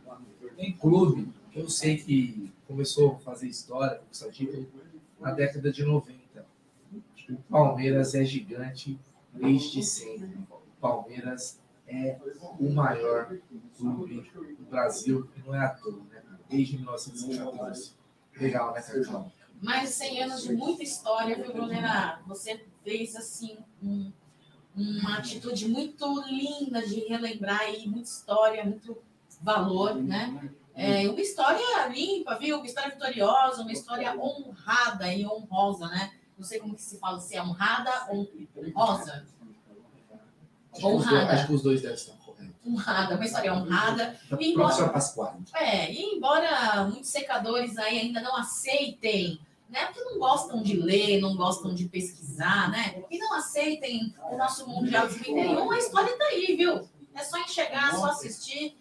É, queria dizer para vocês que estou muito feliz e agradecer a cada um que esteve presente na live com a, a nossa Júlia, pequena Júlia, direto da Rússia, né? O pessoal deixando mensagens, perguntas, muito obrigada. Lembrar vocês que seguimos aí com essa live solidária, enquanto o Brunero está resolvendo aqui umas coisas, vou falar para vocês essa live solidária de 48 horas, que se iniciou aí no dia de ontem, às 9 horas da manhã. Léo Arcanjo, eu acho que sou um robô. Eu acho também, viu?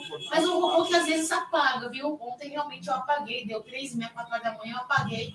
Mas estou de volta aqui porque vocês têm que me engolir, né? Eu sou chata, mas vocês sempre têm que me engolir, né? Eu quero agradecer o carinho de vocês. Vocês são os queridos, viu? É, então, essa live solidária que vai até as 9 horas é, da manhã de domingo, viu, pessoal? Teremos aí é, convidados. Aguenta, você aguenta, Bruneira, você aguenta. Olha só, teremos aí ainda convidados, teremos membros, teremos mais historiador aqui para falar de Palmeiras, teremos mídia alternativa, convidados aí, teremos, olha, olha, camisas continuando sendo leiloadas e sendo é, jogadas aí para dar o lance maior no superchat, né, Bruneira? Como é que tá aí é, a nossa camisa? É, qual é a, a camisa atual para esse lance? Vamos lá, Cacau, ó. Deixa eu ver se eu tô. Se o áudio tá legal. Eu tirei aqui. É o seguinte, pessoal. Desculpem a minha voz, não tá das melhores, eu sei, mas é o que a gente tem para hoje. É o seguinte, ó. A gente tá em 3 mil reais, né? 3 mil reais? 3 mil. A camisa do Abel autografada, último, é o maior lance que tivemos até agora, tá bom? E o leilão da camisa do Abel se encerra às 16 horas, Hum, tá bom? daqui a pouquinho, hein? É, tem mais duas horinhas e É, meia. galera, tem que agilizar isso aí, hein? É, eu acho que a gente vai passar do Scarpa, que foi leiloada por 3,100. Então vocês têm até as 16 horas aí para mandar o seu lance. Hum. Não quer participar do leilão? Quer Hum. colaborar? Manda o seu Pix no número que está aí na tela. Tá bom? Que qualquer ajuda será muito bem-vinda. Bruneira, eu quero ajudar com uma cesta básica. Hum. O valor da cesta mais o panetone, que é o kit que a gente vai entregar na comunidade Gato Preto no final do ano, é de 80 reais, tá bom? Então, Brunera, passa ah. o filminho, Brunera. O filminho aqui da. Também deixa eu colocar ele aqui. Para o pessoal ver como que funciona as ações, né? É importante aí para o Sergião tá com a gente nessa empreitada. Então tá aí, ó. Podem ver que não é só no final do ano, tem na Páscoa, Dia das Crianças. Muitas pessoas são assistidas por essa campanha aí junto do Sergião, tá bom? Então, quem puder colaborar, aquilo que não for te fazer falta, obviamente. E se você não pode ajudar financeiramente, que a gente vai entender também, né, a situação do país e tal, desemprego, não tá fácil, mas você pode compartilhar essa live. Exatamente. Você pode compartilhar o link dessa live nos seus grupos de WhatsApp, nas suas redes sociais. Pode convidar, né, aquele seu colega secador, né, para conhecer esse projeto da família Alviverde. Ó, e mais uma vez, é, causar uma certa inveja, porque nós estamos causando muita inveja, muitos títulos, muitas vitórias, desde o sub-17, sub-15, sub-20, feminino, masculino. Lembrar vocês, hein? Pix do Amit 1914 é 11 98363 4531. Fala assim, gente, agora repita. Repita. 11 98363 4531. De novo. Repita. 11 98363 4531. Só para o Bruneira tomar o seu golinho de Coca-Cola. Quero desejar o meu muito boa tarde. Então, pedir mais uma vez aí que vocês colaborem, compartilhando o valor que precisar, o, o valor que puder também, não tem problema. Quero desejar meu muito boa tarde aqui para dois fratelos que chegaram nos estúdios da Umbrello TV e estará, estarão conosco até às 16 horas. Então, Elcio e Zé. Elcio, muito boa tarde, viu? Seja muito bem-vindo aqui à Umbrello TV. Boa tarde, Cacau, Egídio. Meu filho, meu querido meu filho, que eu sempre falava Papai Smurf. Uma honra estar aqui.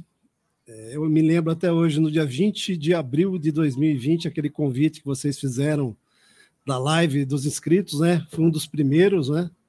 Uma emoção muito forte e só tenho a agradecer a vocês essa oportunidade. Eu costumo dizer, eu sou filho da fila e sempre, sempre, toda live, todo comentário que eu faço, o palmeirense precisa valorizar esse período, que é muito fantástico. É verdade. Muito verdade, isso aí, Alcio Zé. Muito boa tarde, muito legal aí ter a sua companhia novamente. Tive uma sua companhia num jogo muito importante do Palmeiras, hein? Nunca mais esqueço. Muito boa tarde, seja muito bem-vindo. Boa tarde, Cacau. Boa tarde, Egídio. Boa tarde, Bruneira. Boa tarde, galera do Amit 1914. É um prazer estar aqui com vocês hoje, participando dessa iniciativa é, recorrente e maravilhosa é, que muito engrandece né, é, o trabalho que vocês fazem junto do, do Serjão, é, levando o, além do futebol, né, a proposta, além do futebol, de atender e auxiliar a, as pessoas que, que mais é, precisam. É, Cacau, somos pé quente, né? Porque o pessoal reclamava os, os Nutellas, né? Nutella de plantão, Nutella sabor amendoim siciliano. Eles falavam muito do Lomba. E aquele jogo que nós assistimos da semifinal, Palmeiras e Bragantino, o Lomba fez uma partida excepcional e nos levou para a final do Não Campeonato só aquela? Paulista. o Lomba, Não toda, só aquela. todas que ele entrou, ele fez grande parte. Grande Atlético partida. Mineiro, ele fechou o gol contra o Atlético Mineiro, a gente desfalcado. Então, esperamos que agora, em 2023, a gente repita essa parceria de assistir jogos importantes aí no, no Allianz. Muito legal. E aí, Brunera? Bora Então, lá. bora lá, bora falar de Palmeiras. Bora falar de Palmeiras. Estamos aqui para isso, certo, Gidiano? Queria perguntar para o Elcio aí, Elcião. Fechamos uma temporada praticamente perfeita, se a gente até pegar a base, né, como base do que foi o ano do Palmeiras, né? É, campeão brasileiro, Recopa, Campeonato Paulista. Ficou aquela sensação, se dizer assim, de que a Copa do Brasil e a Libertadores no- nos tiraram, diferente de perder em campo, assim, perder Sim. jogo jogado, né? O Abel não engole isso até Engole, agora, né? Ele- vai engolir. toda hora ele fala. né? Pô, a gente não. Ó, pra você ter uma ideia, o Palmeiras em 2008 é, foi campeão paulista é, contra a Ponte Preta na final, mas na, na semifinal teve um gol validado de mão do Adriano. Eu fico puto até hoje quando eu vejo. Imagina você ser eliminado e a gente foi campeão. O que, que você achou dessa temporada aí, hein? É os que a gente consegue tirar de bom? O que, que a gente consegue falar que a gente pode melho- melhorar na próxima temporada em questão de jogadores, em gestão? O seu resumão aí da temporada de 2022. Aí é aquilo que eu falei, como eu sou filho da fila, qualquer coisa, me- não é que qualquer coisa me satisfaz, mas um campeonato brasileiro, um campeonato paulista, uma Recopa Sul-Americana. Tudo bem que começamos o Mundial perdendo com um time qualificado como o Chelsea, né? Poderíamos ter qualificado um pouco mais o elenco, principalmente o ataque e o meio de campo, mais precisamente na volância, né? E na hora de substituir jogadores, acho que faltou jogadores para substituir naquela final, né? Eu mesmo, às vezes, faço um raciocínio de alguns jogadores bons que passaram em épocas difíceis no Palmeiras, se estivessem nesse período, jogadores como o Osmar, né? jogadores que davam sangue, o Palmeiras tivesse tipo um jogador desse para jogar o segundo tempo contra o Chelsea, certamente encararia. E o Paulista, naquela virada espetacular, né, depois de um jogo contra o São Paulo, uma partida fenomenal. Fazia muito tempo que eu não vi um time entrar com tanta intensidade, um time brasileiro contra o São Paulo, essa final do Paulista aqui, uma das finais. Por mais que a gente critique, eu sou do interior, eu sei como sofre o- os times do interior, a gente acompanha lá, né? O Campeonato Paulista caiu muito de qualidade, mas essa final contra o São Paulo foi uma final, uma final realmente uma das maiores que eu vi. E a Recopa, né? Ganhando um time, um bom time do Atlético. Faltava, a gente não tinha esse título, né? Exatamente. Esse foi um título que- internacional que faltava, né? E em cima do Atlético, e depois acabou do Sorropiano uma vaga na Libertadores. Mas principalmente achei que a questão mais. Faltou um volante mais no elenco, com certeza, né? E um atacante de lado, que eu achava que alguns jogadores que entravam no segundo tempo sentiam muito fisicamente. O próprio Breno Lopes já não foi aquele Breno Lopes.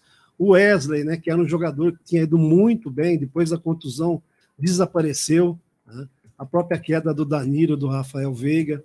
Mas aí chega esse brasileiro, muita gente falando que o Abel não era treinador para ganhar ponto corrido, e ele mostrou mais uma vez para aqueles famosos comentaristas que sempre estão aí, né, desdenhando do, do nosso clube. Comentaristas de resultados. De resultados. Agora, agora eles vão falar que ele é. não, agora não, é, né? impressionante, né? Todos Agora ele eles fa- metendo o pau, porque não sabiam o que falar mal dele, né? Então arrumaram agora essa, que ele não era treinador para pontos corridos. Isso. O Cada grupo, né? besteira, cada Que besteira. o Palmeiras pegava time fácil, né? O É. sorteio sempre foi bom para o Palmeiras. Isso, todos então os- no brasileiro também, o Todos, sorteio do brasileiro isso. foi bom. Jogou Todos contra- os sorteios eles falavam, Palmeiras também caiu numa chave fácil, por isso que ele está Exatamente, ganhando fa- tudo. Sempre falaram isso, mas é, é como gostam, né? De, de, de falar mal do Palmeiras, é impressionante. Né? Especificamente isso também. Eu acho que faltou. Eu gosto muito daquele volante. Por exemplo, você está ganhando um jogo, segundo tempo o time cai aquele padrão, entrar aquele volante que fecha um pouco mais, que recompõe. Eu acho que faltou um, volante, um tipo de jogador desse nesse ano no Palmeiras, principalmente nas Copas. Naquele jogo com o Atlético, a gente Então, tem um você- jogador mas desse. você sabe, não, mas é que tá. Mas mesmo se tivesse um jogador desse, eu acho que o Abel não teria colocado, porque ele quis para cima. Sim. Ele quis para E ele mesmo depois Admitiu. eh, admitiu, Admitiu, ele o admitiu, erro. foi verdade, Ele mesmo, você sabe quando acabou aquele jogo, nós viemos para cá, subindo aqui para o pós-jogos aqui do estúdio, e eu falei assim: olha, quem perdeu isso, na minha opinião, foi o Abel. Eu falei aqui. Eu lembro. E porque eu falei, você fez o mais difícil, que se você fez os 2 a 0 caramba, fez os dois. Eu queria ver se fosse o Filipão que tinha feito os 2 a 0 você não tinha colocado 30 Nunca, jogadores na nunca. defesa. É verdade, é verdade. Mas vamos lembrar também, né, que todas as nossas saídas do, de campeonatos este ano teve que ter a participaçãozinha da arbitragem e do VAR, né? É, o jogo de ida com, com o Atlético Paranaense, o chileno permitiu o Atlético Paranaense bater muito, o que ocasionou a contusão do Veiga, Do Veiga. né? E acabou ficando barato só uma expulsão naquele jogo para o Atlético Paranaense. Teve um erro de um, de um camarada que até então não costumava errar, que, que foi o Murilo, né? no, primeiro, no gol do Atlético lá. E aí, no jogo da volta, aquela entrada do Murilo, que se é um jogador nosso fazendo, ah, é cartão vermelho direto.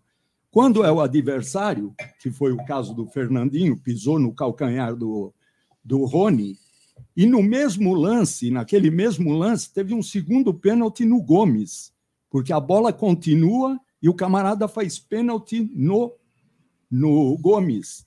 E o VAR ficou muito bem quieto. Então, ao que pese a gente ter feito os 2 a 0, o Abel ter errado, como ele já assumiu isso, né, de, de ter feito uh, substituições erradas, né? É, todos os jogos, o primeiro jogo da final do Paulista, teve o pênalti que não foi pênalti do Marcos Rocha, que a, a, a, a então Ana Paula, lá na Federação Paulista, lá no camarote do, do São Paulo, e os caras comemorando. Então, o que dá impressão que, mesmo havendo, tendo havido erros durante a temporada, é, de de repente qualificar o elenco com outros jogadores que a torcida gostaria de ver, mas que de repente não cabia, ou por valores, ou pelo. O Abel já falou isso uma vez, deu a entender que o Alário ficou esnobando vir para o Palmeiras e que ele quer jogador que venha para querer. é, Que queira jogar. Que queira jogar, né? E parece que o que aconteceu com o Alário foi que ele, o empresário, os caras não queriam sair é, da Europa. E aí, esses são os erros que a gente detecta. Mas é, deve estar ruim para o torcedor adversário torcer contra o Palmeiras, né? Um ano que a gente tem a tri, tríplice coroa, né? O pessoal, ah, mas Palmeiras não foi campeão do Carnaval Carioca, então não pode contar a tríplice coroa. Ah, o Palmeiras não ganhou o campeonato regional de Macaé. Agora eles inventam um monte de coisa. A mesma coisa com Abel. Ah, ele não é qualificado para ganhar um campeonato de pontos corridos. Ele só liderou de 38, ele, ele liderou 30 rodadas. Então agora eles vão começar a arrumar outras coisas para falar e para diminuir o, o, trabalho que é feito no, no Palmeiras. Mas o palmeirense é aquilo, a gente sempre quer mais, sempre alguma coisa não vai estar bom. A tinta que usaram para pintar lá o, o muro lá da piscina não estava no tom ideal, o palmeirense é assim. É, vamos lembrar, cara, que é o seguinte: esse jogo que a gente foi eliminado, que vocês comentaram, do Atlético Paranaense, né? A Libertadores, No jogo anterior, o Palmeiras também ficou com, a me... ficou com dois a menos, né? Primeiro foi um, depois com dois. E o mais incrível é que naquele momento o Abel não mexeu no time. Vocês lembram disso? Sim. Falou, porra, o cara não vai, não vai colocar, coloca mais zagueiro, que todo mundo faria. Ele arrumou o time com os caras que estavam lá. Né? Genialidade dele, obviamente, mas também uma limitação de, do elenco que a gente teve esse ano. Depois dos títulos, a gente. Por isso que eu, eu, assim, eu sou um palmeirense exigente, cara. Ganhamos tríplice coroa esse ano, eu quero ganhar tríplice coroa ano que vem. Sim. No mínimo. Eu acho que pra gente, pelo menos, ganhar um título, a gente tem que entrar pra conquistar todos. Mínimo aumentar o sarrafo. A gente não pode manter, ganhar um. tá? A gente pode ganhar um grande título, mas a gente tem que entrar para brigar e querer conquistar todos. Todos os títulos. Então pergunta assim, Bruneira, Paulista não é, mais, não é tão importante. Óbvio que não é igual era antigamente. Eu quero ganhar. Pô, eu Ah, se, quero não é, se não é importante, nem vão participar. Exatamente. participar, né? Eu quero ganhar no Impar, Recopa, eu quero ganhar tudo. Então faltou. Quando a gente conquista, muitas vezes, eh, na conquista, a gente a- a- acaba varrendo para debaixo ta- do tapete os nossos problemas, os nossos defeitos que existiram. Eu comentei até mais cedo, eu falei assim, pô, a gente não pode esquecer que a gente terminou a temporada com o Mike sendo ponta direita, praticamente. Por que, que o Mike era ponta direita? Foi campeão, agora tudo é- são flores, né? São flores. Só que a gente tem que pensar nisso justamente para seguir forte no, ano- no ano que vem. Porque o Abel é muito bom, mas tem uma hora que o cara vai sugar tanto os- o, desse, desse elenco que não, não vai conseguir tirar Só mais. sobra o bagaço. Só sobra o bagaço. Então cabe à nossa diretoria, e, a- e acho que o do torcedor cobrar, obviamente, e cobrar não é querer o mal do Palmeiras, muito pelo contrário. Ele mesmo, o Abel mesmo falou, né? Descansem, que ano que vem eu vou vai cobrar mais maior. ainda. Exigência vai ser maior. A exigência do torcedor tem que ser a mesma coisa, a mesma pegada, meu irmão. Eu até brinquei, né, Gidião? Ó, não quero ver ninguém fazendo academia nas férias, Hum. corridinha na praia. O caramba, é Gozolândia, curte a vida. Quando voltar, é na pegada. Porque a a temporada que vem vai ser muito difícil. Até porque me- aceitar e querer menos é um retrocesso. Lógico, pô. Lógico. Tem, teve time que de- deitou em berço esplêndido e ficou para trás. A gente tem que ser sempre assim. Ó, Palmeiras, Palmeirense é chato mesmo. Palmeirense é chato. A gente fala com propriedade, né, cara? Porque a gente é chato. Mas é, eu acho que é uma chatice pro lado positivo, de querer ver o time bem, porque eu vi muitos defeitos nessa temporada. Porque mesmo com essas erros de arbitragem e tal, teve coisas que eram sobre o nosso. Tava ali, só- dependia da gente, que a gente também faltou. Faltou esse jogador realmente, podia ser o Jailson, machucou. Perfeito. Pô, o Jailson machucou. Quanto tempo que o Jailson ficou machucado? Desde o começo do ano. Meses. Quem que foram atrás? Um cara, pô, com a característica parecida. Não foram atrás. foram. Entendeu? Foram trazer os atacantes agora no final da temporada, o Mundial. Pô, tentou o Alário. Pô, não conseguiu o Alário, cara. É, vai em outro. Perde tempo. Eu, quero, eu preciso de um cara pro Mundial. Pra fazer o gol do título. Quer, não quer? Então, obrigado. Não, mas quando chegou o Navarro, todo mundo falou: não, o Navarro. O Navarro Aposta, che- né? Não, não, não, mas nós pensamos assim. Eu, pelo menos, pensei assim: um- ele co- contratou o Navarro, mas não vai ficar só no Navarro. Também né? achava. O Navarro eles contrataram para compor o elenco, mas Sim, pra, durante, o ano. prazo, né? não para o Mundial. Não era para o Mundial, porque era um rapaz novo, né? não tinha. ah, né, não tinha condições de, de disputar um Mundial. jogar na um, o título, olha, um dos títulos mais importantes que o Palmeiras ia disputar. Né?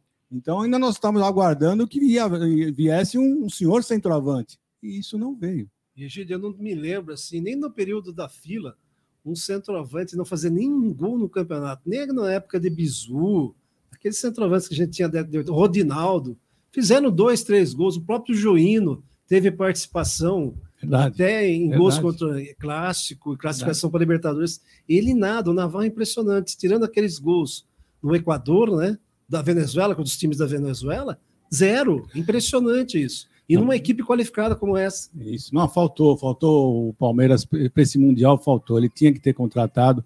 Que, que Mundial não é que nem um campeonato brasileiro.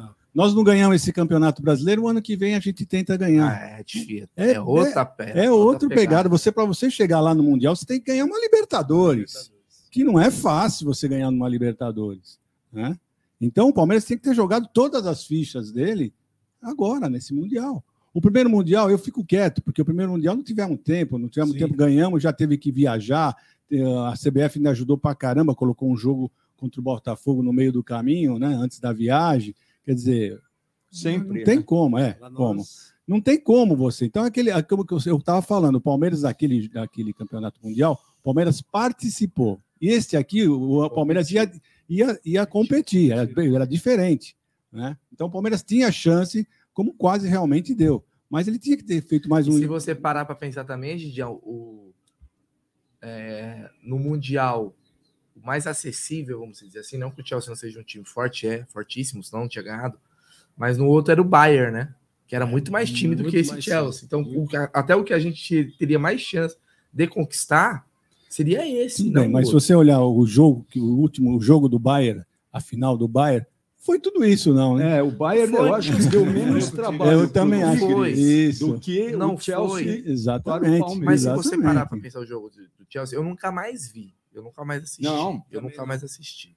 Eu também tenho gravado, teve- mas eu não ali- tenho coragem de, de assistir. Ali teve um componente, Bruneira, extra, que foi o Thiago Chorão chamar os caras para ficar passando vídeo para eles, para demonstrar como que o pessoal no Brasil entendia aquela competição. Então, os caras entraram, alguns lá entraram com sangue nos olhos, que normalmente... Mas se você assistiu o jogo, não, não, não é que o Chelsea, o Chelsea não dominou o Palmeiras. Nossa, foi uma. O Palmeiras já teve eh, jogos aqui no Campeonato Brasileiro que sofreu muito mais do que Sofreu foi contra o. Chelsea.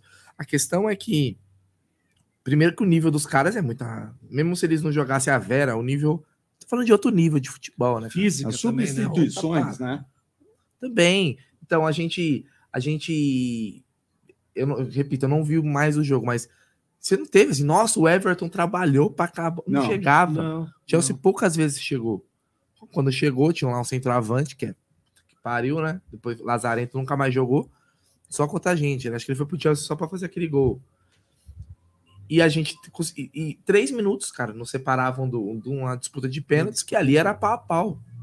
Fora que o Palmeiras teve lances, por exemplo, se a gente lembra daquele lance do Zé Rafael, que ele podia ter tocado. Sim, Então, poderia ter criado. O Palmeiras até que criou algumas situações. O outro lance do Dudu. É, eu acho que faltou. O Rafael Veiga também perdeu um. Fa- Faltou essa. Pode parecer bobagem, os caras às vezes falam, ah, mas um jogador ia resolver. Puta, cara, um cara diferente ali no ataque poderia sim. Poderia sim. resolve. Teria sim. O problema, Bruneira, é que conhecendo a gente como a gente pensa que conhece o Abel hoje, né?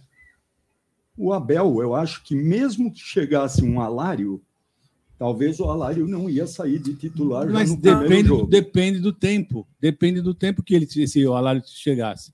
Se o Palmeiras teve tempo de contratar um jogador antes dos jogadores Ah, sim, chegarem, ainda antes- nas férias. antes das Então, férias. se esse jogador chegasse junto com os outros Até jogadores porque o Jailson jogou. na volta da, da, da temporada, Atuesta com entrou. certeza, e mostrasse. fu- Não, não, durante o jogo, então, sim. Mostrasse futebol, né? Se mostrasse lá o jogador, tinha que mostrar futebol, teria jogado, sim. É, Teria mas eu jogado. falo pelo lance da unidade do grupo. Sim, mas você viu, nós fizemos aquelas substituições no segundo tempo. Sim, mesmo, é porque era prorrogação. Então, né? mas entrou Ali- Navarro, É, entrou- é, é. sabe? Entrou ninguém. Contra Entrou- Rudiger. contra- Para mim, hoje é o Isso. maior back do mundo, é o Rudiger. Entrou, entrou- começou a entrar ninguém, Ah, cara, só se tivesse assim, alguém, né? Eu, eu, eu- até entendo essa questão. E o Abel tem muito disso, realmente. Ele é muito no, no coletivo, pegar na mão dos caras e vambora, todos somos É. um.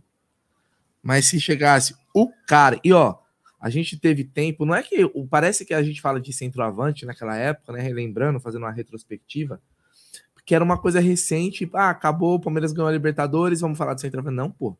Isso já era o ano todo.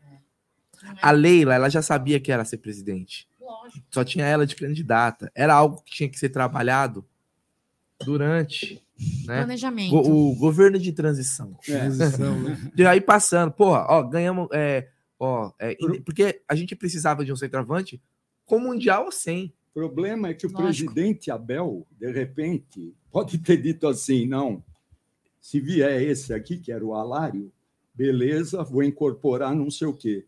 Mas depois do Alário ter recusado, não dava mais tempo, né? Porque deixa, é aquele negócio. deixaram- brasileiro deixa tudo pro Deixaram para cima da hora. É. E ela hora. assumiu só em 15 de dezembro. Aí a gente diz assim: ah, mas podia ter feito antes, não sei o quê.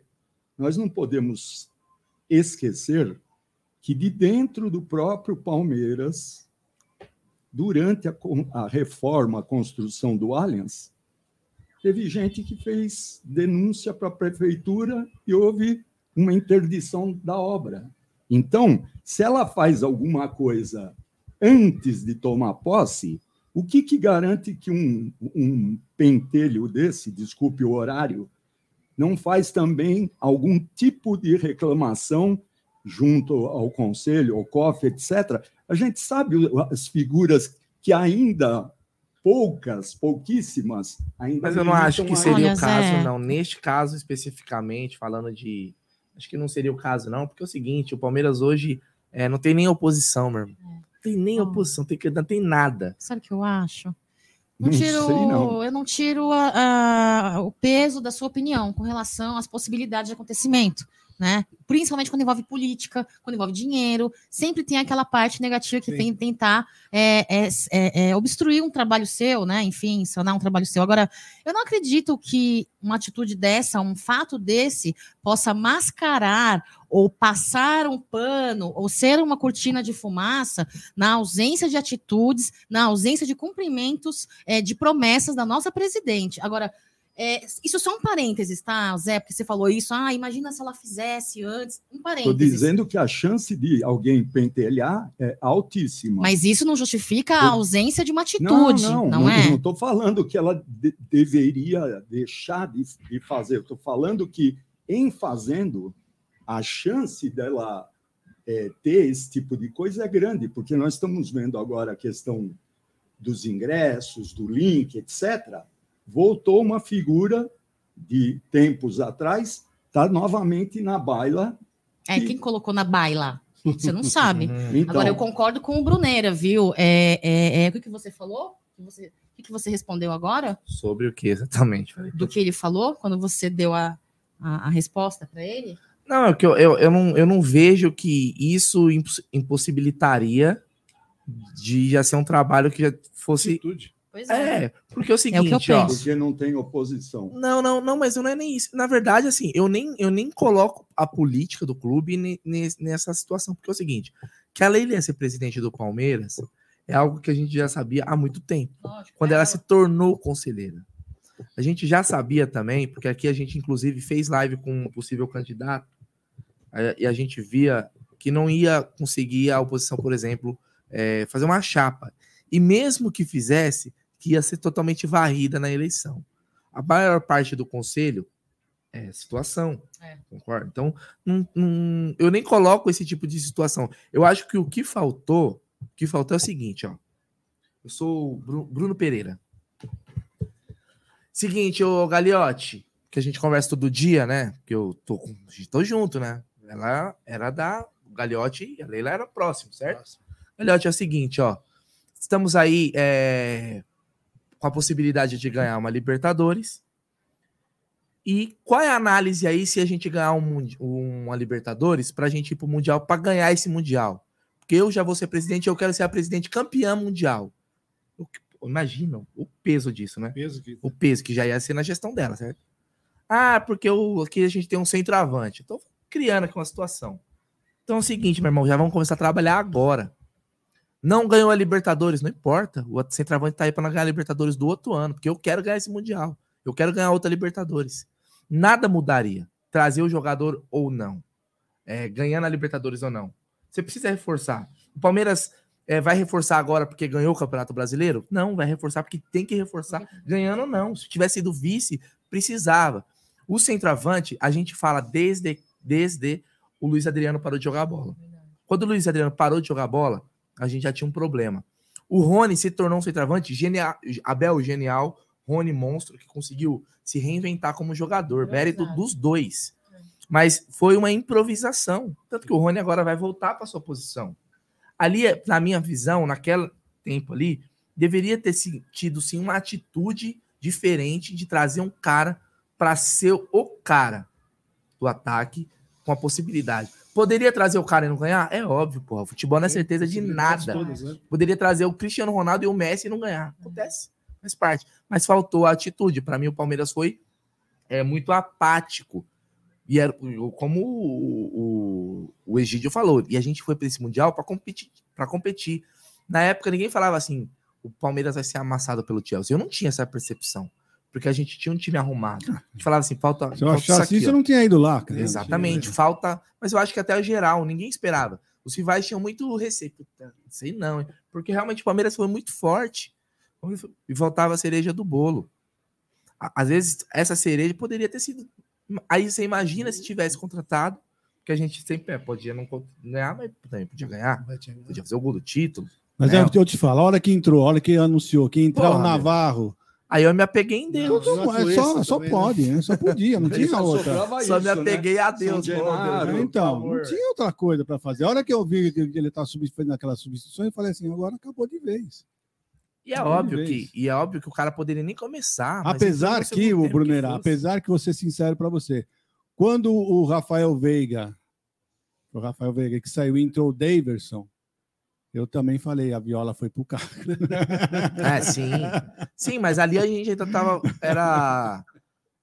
Eram as- é, mundos mais próximos, né? Palmeiras e Flamengo do que Palmeiras e Ninguém Chelsea. pensou na história do, do- dois raios não caem no mesmo caem, lugar. Não, é porque você ele falava tinha assim- acabado de ser o É, imponderável. Foi o Breno né? Lopes antes, depois o. Daverson É. falou: ó, quem será o cara, o iluminado da vez? Só que uma hora, meu irmão, uma hora. Por isso que eu falo, o Abel sugou muito desse elenco atual. Até quando ele vai conseguir tirar desses caras? Por isso que a gente tem que mudar o elenco, sim, não o elenco todo, mas trazer novas peças, caras que com vontade de conquista, né? E, e os caras que já conquistaram, que já estão em berço esplêndido, igual tem alguns nesse elenco que já, já deu que tinha que dar, ou nem deu nada pro Palmeiras, é, vida que segue. Boa parte dessa base já é campeã de 2018, né? Sim, Boa parte agora. Sim, a, mai- que- a maior, a a maioria. maior ó, Você tem o Everton, Marcos Rocha, Sim. Gomes, Luan. Você tem o Zé Rafael. O Zé Rafael não, o Zé Rafael chegou em 2019. É, a- é, o, quem mais que ganhou esse? Tava no DECA? Acho que são esses, né? que Não, ganharam. 2018 não tem tantos, não, hein? Se Aí você olhar tem bem, não o- tem a tantos, zaga, não. né? Você tem os O zagueiros, Everton não né? era titular ainda, O Ev- absoluto. O Everton foi. É, já foi 2018 foi. 2018, foi. Os 2018 zagueiros. foi. É, mu- mudou muito, mas, mas você lembra que em 2019 a gente manteve a base de 2018. 2019 foi um dos piores anos do Palmeiras. Muito péssimo. Bruno Henrique tinha que ter vendido depois do, do, do Deca. Não vendeu, segurou, aumentou o salário. Barbosa. Parou de jogar bola. Começou com os reajustes, com as renovações antecipadas. É, Lembra? exatamente. Aí começou a dar três anos para um, quatro anos para outro, salário alto. Ah, mas o? Daverson tem uma proposta. Gratidão. Aumenta o Daverson. É, não existe, ó, não existe gratidão no futebol. Não mesmo. Entre- se a gente pensar entre jogador e clube. É negócio, é trampo. Vê- Trabalho do você cara. vê o Real Madrid. Não tem. Não teve gratidão nenhuma por Cristiano Ronaldo, Sérgio Sérgio, Ramos. Ramos. O Cacilhas mesmo foi Marcelo, logo, prazer, Marcelo muito agora. obrigado, É. prazer em vê-lo. Marcelo tá gordo. Então. O- Os caras da Grécia já querem se livrar do Marcelo. Sim, tá com problemas sérios o Tá Marcelo. gordo. Você vê a foto dele, tá barrigudo, pô. É. Que pode. O cara que foi um dos melhores lateral que a gente na última década. Então não tem como. Os ciclos se encerram. A gente tem que saber encerrar Quando esse encerrar. ciclo. É. O tá, é difícil, pô. Vai, vai doer de você, puta, esse cara é tão importante. Agora eu não gosto de ficar apontando o nome, mas eu entendo como um clube como o Palmeiras traz um jogador da MLS. Às vezes eu acompanho a MLS. Não Outro dia teve uma Tuesta. final, Ai, uma final assim meteórica nos pênaltis, uma coisa horrorosa, Então, um mas- estádio muito bonito. É tudo bonito lá, o estádio, o pessoal sai, acaba o jogo, vai, vai gastar no, seu, no restaurante, tudo bonito nos Estados Unidos. Mas o futebol, a questão técnica, Rapaz, como você é que sabe o Palmeiras traz o o jogador Palmeiras assim? foi, trazer, foi a trazer o Atuesta, nós falamos que não era nada o, o campeonato lá. Nós tomamos tanta Ah, pancada toma no chat. toma. Agora. Sabe? Eu não sei como é que uma pessoa pode falar que aquele campeonato é um campeonato ah, forte. Olha, vocês estão já estão querendo começar a cornetar, né, Alcião? Tô entendendo qual é que é a tua, quem tá? a? Te conheço, te conheço. Agora, vou te falar um negócio. Dentre todos os, as contra, todas as contratações dessa temporada, tirando o Murilo, tá? Tirando o Murilo e Lomba. Aí fica só Pô, aqueles, né? tirando todos os que deram Não, certo. Eu quero saber. Não, tirando esses O Jailson, dois. e o Jailson que machucou. Eu É, acho que o não, Jailson mas é da, bota o Jailson no meio, porque eu acredito vai que a gente vai voltar, conseguir voltar a estudar um pouco do futebol dele Sim. agora na pré-temporada. Graças a Deus, né? Mas o restante, qual deles é, vem apresentando uma evolução no Palmeiras? Me fala! Fala! Sem clubismo, Eu diria Zé. que eu, eu diria que tem dois. Eu diria que tem dois. Quem? É. O Atuesta. Aê, tá vendo? Eu lembro do Esqueleiro. Atuesta prensando uma bola de cabeça no jogo Então- contra o Atlético Mineiro no chão. Deu, deu carrinho, não. Eu também prenso Melhorou. bola com a cabeça. Não, ele melhorou. o Final do, ele E melhorou. como ele tem aquela Ah. cabeça que parece uma Tá bigorna, foi uma senhora de uma prensada aquela, né? Que o cara não conseguiu ganhar dele Você na cabeça ver. no chão. E o Tabata, eu estava o aqui no jogo do Curitiba, o Tabata entrou em campo, ele pôs o Hendrick na cara do goleiro. Foi, um, foi uma bola do Tabata. Eu gosto que ele arrisca. E ele, pra cima. e ele É. Jogou muito. É, bem naquele jogo. Depois ele sentiu é, o Tabata, ficou uns dois, três jogos que, é, que não jogou, depois começou a vir só para o banco e deu uma, uma interrompida. Mas eu acho que para 2023, é, se eles forem aproveitados aí no, no laboratório que vai ser o Paulista, eu imagino que, que vai conseguir sim é, acabar performando. Mas, mas assim, aí vai entrar agora o Bruno da turma do amendoim. Deixa eu só responder uma pergunta aqui ah, do de tudo um pouco. Ele pergunta, Bruneiro, o que você acha do jogador Felipe Anderson da Lazio? Cairia como uma luva no lugar do Wesley ou Navarro. Ah, é muito habilidoso. Ele teve um ótimo momento na Lazio. Ah, na primeira passagem, depois foi jogar na Inglaterra. Dá para saber quantos anos ele tá? Já né? tá. Ah, ele já tem mais de 30, três. tem mais de 30. 30, é. Bom jogador, mas não sei É, como é que vai vir mais. fisicamente. Não sei, perfil. Não, ele joga, ele ó, tem 29 anos. 29, Ele. tá não, tá- não é, é que assim, pro Palmeiras É. ele já é velho, né? O Palmeiras não contrata jogador de 29 anos. Mas é um bom jogador, cara. É um bom jogador. Não, não é um craque, mas fez carreira na Europa, né? Falava assim, ele era a reserva do Ganso na época do Santos. E no final das contas ele fez uma carreira melhor que a do Ganso, pensando em Europa. Ele não bateu e voltou, né? É, mas eu acho bom jogador. cara. Não deu Ele certo Deve no receber West Ham. bem. No West Ham ele não foi bem. Ele, é, ele gosta lá da. A torcida da Lazio gosta dele. né? Acho difícil, mas é um bom jogador. É, Então, essa daqui, ó. Posso falar um jogador? O pessoal dando a cornetada aqui. Pode falar. Coedjar. Quem? Coedjar, esse Flamengo, tá para sair. É volante, agora. né? Se Fluminense já tá de olho, Botafogo. Colombiano. Colombiano. Mais um É, colombiano. o problema é o Eu tô traumatizado é- com o colombiano. Não, não, o problema é estrangeiro, Estrangeiro, né, né? Também, O é. Tá com Tem que vender problema, um para poder. tá com esse problema grave aí. De, de- eu não sei se vão aumentar, vai ser essa É que temporada. desses caras que estão aí, ó, de todos desses que a gente fala, é assim, nenhum me empolga, velho. Verdade Desses qual que você tá falando? Tabata, Atuista, Merentiel, Lopes. Assim, eles podem, vai começar uma temporada nova, chega- alguns chegaram recentemente, mas nenhum eu falo assim, porra, esse cara que vai essa temporada ele vai nenhum me empolga. Ele- Eles têm e outra, eles têm Mas- eu vou falar uma coisa É, para que o você. Murilo- o Murilo já é não, outra Murilo parada, não, Murilo já, é, titular. titular absoluto. É. Eu vou dizer uma coisa para vocês. Eu ainda acredito que tanto o Atuesta quanto o Tabata, eles ainda não estão jogando na posição certa. Não se acharam ainda em qual Sim. posição jogar. O Abel não achou ainda a posição certa desses dois. Porque você viu, o, o Atuesta já jogou de volante, já jogou de meia, já jogou de segundo volante, e o Tabata a mesma coisa. Né? Então, eu ainda acho que o Abel vai achar, como achou para o Zé Rafael. Porque vocês lembram, o Zé Rafael jogava em Era outra ponta. posição. Isso, quando ele chegou no Palmeiras. O Felipão era ponta. Exato. Então, até que o Abel achou a posição certa dele.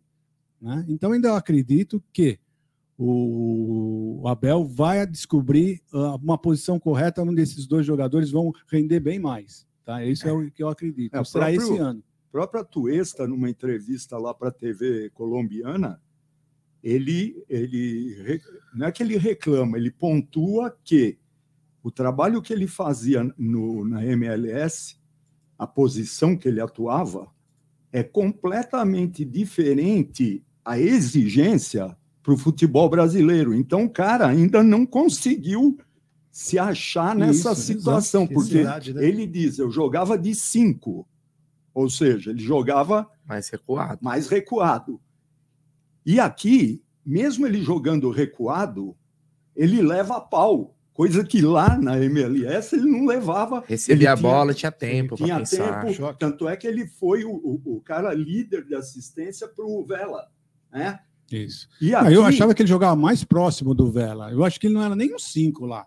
Por Ele podia até quando jogar ele um chegou- 5, mas quando ele estava. Quando, que assim, quando eu assisti chegou- os jogos dele lá, para mim ele estava Jogava mais era um perto do meia bem avançado, É. era bem perto do. Líder O que ele, né? o que ele dava de bola pro Vela, e era, não era bom, lançamentos de 20 metros, ele dava passe de 2, 3 metros, já estava. O Vela foi artilheiro graças a ele. Então, Isso. quando ele vê, até me. Ele não achou ainda a posição certa dele no Palmeiras, mas vai achar, pode ter certeza E- que o Abel vai achar. E aí a gente vai, vai reparar o seguinte: por que, que o Murilo deu certo? Primeiro, o Murilo jogava na Rússia. Sistema de jogo da Rússia é muito parecido, se não o mesmo, que a maioria dos times da Europa, dos times da Rússia, a maioria jogam no mesmo sistema. Então, a diferença do Murilo para jogar lá e jogar fazendo o que o Abel pede para ele é muito menor do que do meio de campo para frente, que para o cara jogar no time do Palmeiras, não é qualquer um que vem e consegue se encaixar, porque as funções que ele obriga os caras a desempenhar são muito diferentes do que jogando numa MLS, por exemplo. Então, talvez por isso a dificuldade de um ou outro em, em performar mais rapidamente do que um Murilo, porque o que o Murilo faz hoje não é muito, muito diferente do que ele já fazia nesse tempo que ele ficou no, no futebol russo. E, E, um, e tem um grande tem um grande companheiro ao lado, né? Sim, Isso sim, ajuda sim. muito também, que né? todo mundo que entra ali para jogar com ele, dificilmente. É, eu jogo ali. É, porque ele resolve a lado do maioria da. Gomes, meu irmão. Lembrando que quando ele chegou, teve muito corneteiro aí. Nossa, mas um jogador que não jogou 10 minutos no Milan, É. um paraguaio. Aí eu lembrei daquele paraguaio que caiu com a gente, o Roman, né? Roma, Roman. Roman. Eu Não, não é possível Ó, que eu, seja eu mais. um. busquei aqui, já que a gente tava falando, do, da apresentação do Atuesta quando ele chegou no Palmeiras. Porque realmente tinha essa dúvida, né? Como ele jogava. Aí a matéria fala: jogador versátil, novo camisa 20, diz que gosta de atuar como um camisa 8, com responsabilidades defensivas, mas capacidade para ajudar na criação, além de ser cobrador de faltas e pênaltis. Aí agora a- a- abre aspas para Eduardo Atuesta. É, vendo as partidas nos estudos que fiz, lembra que ele falou que pediu os jogos, né? É, o Veiga foi muito importante. E eu, na minha posição, jogando um pouco mais atrás, sempre gosto de complementar jogadores assim, autênticos, craques como o Veiga. No Los Angeles era o Vela, com características similares às do Veiga, que também não é, né? Não tem nada a ver o Vela com o Veiga. Desculpa, É. desculpa Tuesta, mas não tem nada a ver. a cara- Ele viu poucos Nem- jogos. Nem a É, posição. viu é. poucos jogos. Carlos, Nós, né? Carlos Vela é atacante, velho. É atacante, atacante mesmo. Nato. O V é um meia Tanto que é que chega muita- e pisa na é área. que Pode ser muitos meia queriam ele atacante. aqui como centroavante, né? É, Lembra? é. Exatamente. Ele podia ter trazido. Quando eu fui ver, eu confesso para vocês que é o seguinte: todo jogador que o Palmeiras contrata, o que, que eu faço? Que eu não conheço. Eu vou lá no, Google, no YouTube e coloco lá melhores momentos Eduardo Atuesta. Aí vai estar. Eduardo, não, Eduardo Atuesta. O YouTube corrige para mim. Escrevi Eduardo. e aí, beleza. Eu saí do vídeo querendo vela. Cacete. Você tá procurando Eu Vela, falei, eu- claro. o, o, 20 não, o 20 não é tão bom assim, mas o 10 traz que é caixa. Meu Deus, o Vela joga muita bola. né? Mas esse aí também ganha 5 milhões por mês, possível. Entendeu? Então, assim, ele é um volante. Ele é um volante que, pra mim, aqui ele, disputa a posição com o Zé. É. E aí, meu irmão, atuei esse Zé Rafael, ele não se Vai cria, jogar, vai jogar o Zé Rafael. Zé Rafael foi o melhor Mas volante. que tá, é que tá. Eu eu já discordo de você. Eu acho que ele não, não dá para jogar na função do, do Zé Rafael, porque o Zé Rafael é um grande marcador. E eu Então- não vejo o Atuesta, por mais que o pessoal fala, eu não vejo o Atuesta como um marcador. Poder Ele de não- marcação não tem. Nada, nada. Ele não tem nem corpo para começar. O, o seu, que o- as pancadas que o Zé leva e não cai, né? É, o Atuesta leva a metade ele não vai conseguir segurar as pancadas. É, eu acho verdade. que foi para Caracol que ele deu essa última entrevista e ele, e ele expõe justamente isso, a dificuldade que ele está tendo, tanto com a parte física, né, do, do vigor físico do campeonato eh, do futebol no Brasil, eh, e da adaptação, porque o que ele efetuava lá no Los Angeles não dá para ele jogar as- a- aqui assim que ele não vai conseguir performar. Então, que ele é, estava tentando se encaixar e tudo mais, eu acho que, de repente, é por aí. De repente, o laboratório aí do, do Campeonato Paulista possa ser Ah, sim, claro. uma, uma chance de, de Eu- ter mais jogos. É, eu acho, eu acredito que o Abel vai achar a posição certa dele. Tem um- porque ele não é um mau jogador, não. Ele já mostrou que ele tem qualidade. Tanto ele como o Tabata. Já mostraram que tem qualidade, né? Já não posso dizer de outros jogadores que estão no Palmeiras, né? Aí eu já. É, e mas, mas é- entra muito também é o seguinte: é, eu sempre falo, né? Quando o Palmeiras paga um, um bom valor por um jogador, como pagou no Twista, no Tabata, No porque Lopes, hoje a gente Lopes. fala de 20 milhões como se fosse merda, né? Pô, ah, o Lopes Palmeiras pagou só 40. 20, pô, é como se fosse nada, né? Não parece? Hoje É. o futebol tá assim, né? Pô, pagou no Lopes 50 pau. Quando o Palmeiras faz investimento, a expectativa sobe. O cara vem de graça, a expectativa é menor. Pô, pô vem de graça, pô. Der certo, beleza. Se não der, paciência, vida que segue. Não gastamos nada mesmo. Esses jogadores assim, é que a gente foi lá e comprou, o, o Atuesta, vamos lembrar. O Atuesta não é que o Palmeiras é, de primeira conseguiu comprar ele. Foi, ele era especulado em uma janela. 2020. Não veio, não rolou, e aí na outra o Palmeiras conseguiu trazer. Lembra? Tinha o Tati também, queriam Tati trazer o também, Tati. Tati também. E ainda Que bem tá jogando na trouxe. Espanha e não tá jogando nada. É, ainda bem que não trouxe, porque não era o cara, velho, o cara.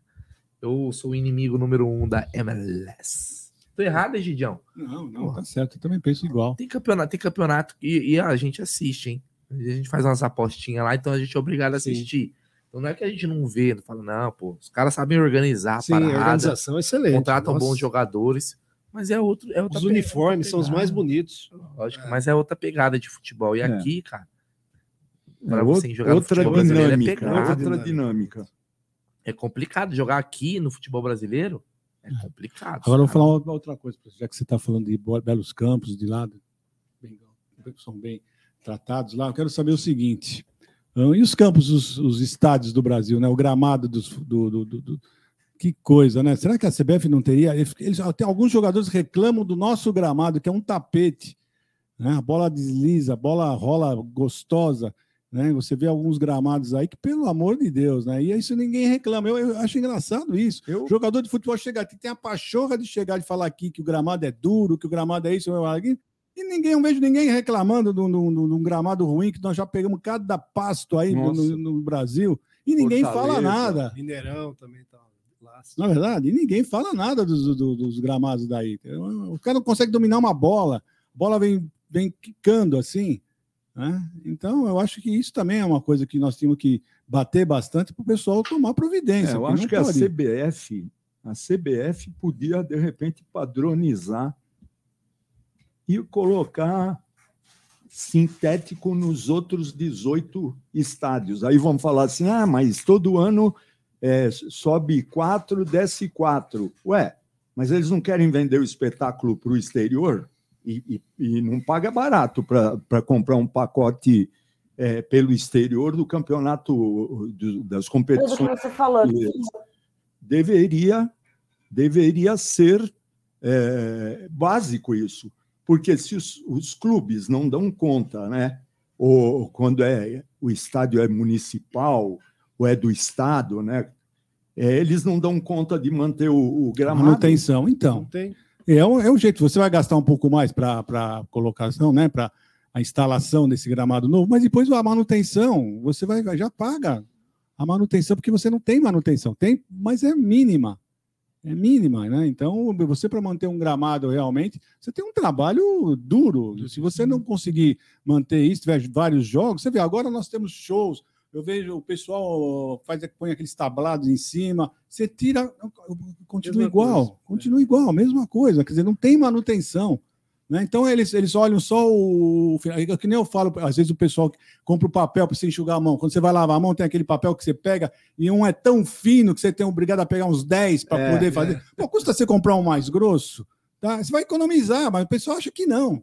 Né? Porque o cara vai pegar só um, dois no máximo e consegue enxugar a mão. Você compra aquele mais fino que é mais barato, você tem que puxar uns 10, 20. É, Pô, Economia... Só um minutinho, pessoal, porque eu tô com uma convidada especial aqui. Queria colocar ela na live também, a Fernanda Moscone. Falei correto, né? Acho que eu falei certo. Você me ouve? Tô ouvindo vocês. Ah, show de bola. Bem-vindo, obrigado por participar da nossa live solidária. Nós estamos aqui já aparecendo zumbis há mais de 24 horas. Então contamos com a ajuda dos convidados para, senão não vai, ó, minha voz já tá indo embora. Boa tarde, Fê. Boa tarde, pessoal, tudo bom? Tudo vendo mesmo que vocês estão todos mortos já aí no estúdio. Mas estamos firme e forte. A gente chega lá, não tem problema nenhum, porque o principal é a gente conseguir o objetivo aí de ajudar as famílias aí no final do ano, tá bom? Eu já queria que continuar nesse debate aí, que eu vou perguntar também a opinião. Passa para ela já. Ó, então já que você falou de estádio, é o seguinte: hoje é aniversário do Allianz Parque. Oito anos de Allianz Parque. Quanto título esse Allianz Parque já viu, hein? Pelo Aqui, amor ó. de Deus, hein? Aí, ó, aniversário. De inauguração. Não, esse jogo eu não quero lembrar. O de Eu inauguração a gente. não, pula. mas é do, da inauguração. A inauguração eu quero esquecer. Ô, ô Fer, é o seguinte, ó, oito anos. Se pudesse escolher um jogo do Allianz Parque, no Allianz Parque, para acontecer de novo e você tá lá para assistir esse jogo, que jogo você escolheria? Palmeiras e Cerro Porteia com gol de bike do Rony. Tá, né? E você? E eu tava lá, eu tava lá, hein? Mas Tava eu lá? queria ver de novo. Ah, dizem que foi o maior barulho do Allianz Parque desde que inaugurou, foi o do gol do Rony. Foi, foi, foi de maluco. Coisa de maluco mesmo. Os decibéis, né? Do, o Aldão que tava falando. Não, foi pelo seguinte, é, por exemplo, só vou dar um detalhe para você. Por exemplo, nesse dia eu estava na tribuna de imprensa e eu estava com os jornalistas ah, da Bandeirantes, que não são palmeirenses. né? Já todo mundo sabe que eles não são palmeirenses. Quando saiu aquele gol, eles pularam e começaram a bater palma. Então, quer dizer. É o rústico, não tem jeito. Foi uma coisa extraordinária aquele, aquele, aquele gol dele lá, né? Impressionante. Então, o Aldo estava aqui do estúdio e falou que ele achou que ele sentiu que foi um, a vibração foi mais alta, e ele falou: o que, que aconteceu? Porque aqui tem um delay, né? Aí depois que ele foi ver na um televisão. tremor aqui na, É. na escala Rony Rústico. Isso. Pô, aquele gol foi. E você, Gidião, se pudesse escolher um jogo Do ano passado? do Allianz Parque nos Ah, oito o- anos, dos oito anos? para reviver esse jogo, acontecer novamente ele e você lá no Allianz Parque. Olha, eu já vou um pouco mais longe. Ah, eu acho que o jogo mais emocionante, vamos falar assim, é por causa da energia que teve naquele Já jogo. sei, já sei Foi também, a já Copa sei. do Brasil contra o Santos, na final da Copa do Pra Brasil. mim também. De 2015. Mas porque, pela energia. Foi- olha, eu não senti mais. Olha que, gente. Olha, acho que é- pouca gente vai mais no Allianz do que eu, que eu vou praticamente em todos os jogos. Eu não lembro de nenhum jogo ter a energia que, nós tivemos naquele jogo. Você entrou, você já sabia que nós íamos ser campeões pelaquela energia, e era uma energia que estava lá dentro e lá fora também, porque acho que foi o último jogo com, tanta, com tantas pessoas lá fora, que depois aí veio o cerco, né? É. Antes ainda não tinha o cerco. Então estava aquele mar de gente aqui na, na nossa rua, na, na Palestra Itália, e um mar de gente lá dentro, né? Então. Até e para sair foi complicado. foi, foi. Aquele dia foi demais. Então, é é uma coisa, não sei, eu, eu, o tempo que nós estávamos sem ganhar de, de- de títulos. Então, foi um combo, né? Vamos falar assim, né? Foi um monte de coisa junto. Aquele jogo, para mim, ah, não- dificilmente um outro jogo vai superar aquele. A questão aquele, do Ricardo Oliveira aquele debochando jogo. do Foi Prazo, tudo, foi, olha, aí foi um foi. monte de coisa junto e culminou com a nossa, com a nossa vitória. do E aí, título. Elcio, Acompanha o relator, é esse jogo aí também. tô Para mim é a virada. O mesmo? O mesmo. A virada praticamente da marca do Palmeiras é esse jogo aí. E aí, É, eu ia falar esse por tudo que envolve, né? Tá ganhando de 2 a 0, aí vai para vai os pênaltis, aí o, o Praz faz o, o- o último gol de, de pênalti, e o, o campeonato anterior tinha sido 2012, que tinha culminado com um rebaixamento. Então, para mim, é um, é um marco aquele jo- jogo. Dois gols do Dudu, que o pessoal diz que ele não decide jogo, que o Dudu se esconde em, em- em jogo grande. Então, é para mim, tem todos os ingredientes esse jogo.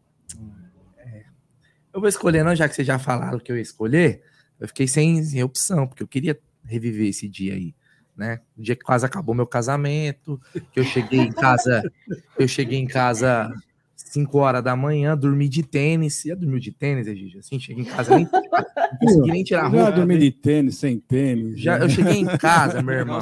Eu saí de casa 11 horas da manhã, no dia da final. Cheguei em casa no outro dia, 5 horas da manhã. É, A mulher, rapaz, não me expulsou aquele dia, não expulsa mais também, viu? Não, mas o Palmeiras foi campeão. Não, porra de Palmeiras, que eu não sei o quê. Dois filhos, Você né? pode, o pai de família, chegar. É, Desculpa. Mas foi o Dudu- Foi culpa dos caras, ia chegar mais cedo, foi pros pênaltis. pros Os pênaltis. pênaltis durou cinco horas. Demorou, o que eu posso fazer? Durou cinco horas. Minha. Então, foi, é bom lembrar, é bom lembrar dos jogos no Allianz Parque aí. Infelizmente, né, Fer? Agora que essa é a final da Libertadores, final única, o Allianz Parque deixou de receber duas finais de Libertadores, né? Se fosse no modelo antigo, imagina o que teria sido, hein, Fer?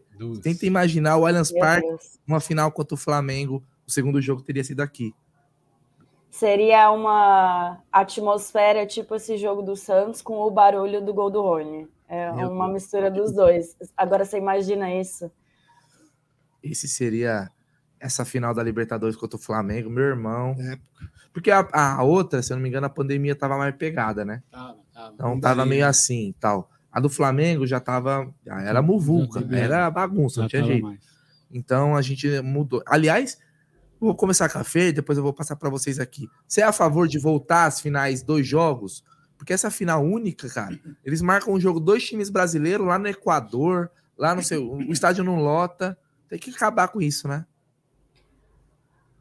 Eu tenho prós e contras, porque eu acho interessante a final única, muito porque a torcida tem oportunidade de conhecer outros estádios, pessoas que não foram têm oportunidade de ir, você consegue conhecer outros lugares tal. Mas ao mesmo tempo você perde, como palmeirense, você perde a atmosfera do Allianz Parque, você perde a oportunidade de decidir o título em casa, de comemorar com, com o time em casa e depois já ir para frente do CT, que a gente sabe que a torcida tem feito isso desde 2015. Aliás, sempre fez, mas está muito mais forte desde 2015, né? Então tem aí os prós e contras, mas eu acho que eu voltaria assim. É, cara. E aí, Zé, voltaria dois jogos? Porque, eu- olha, eles fizeram uma- essa final da Sul-Americana, por exemplo. A Comebol teve que distribuir ingresso na rua para ver se enchia. E nem assim encheu. É, deu 15 mil pessoas. Meu Deus do céu. Feio, né? Feio, feio. É, os caras. É, é aquela história, é, copiar coisa é, boa que dá num lugar que as condições são diferentes é muito complicado. Você faz uma final ali no continente europeu, você vai de trem para qualquer É, lado. pô. Ir de Aqui- patins. Aqui você não vai.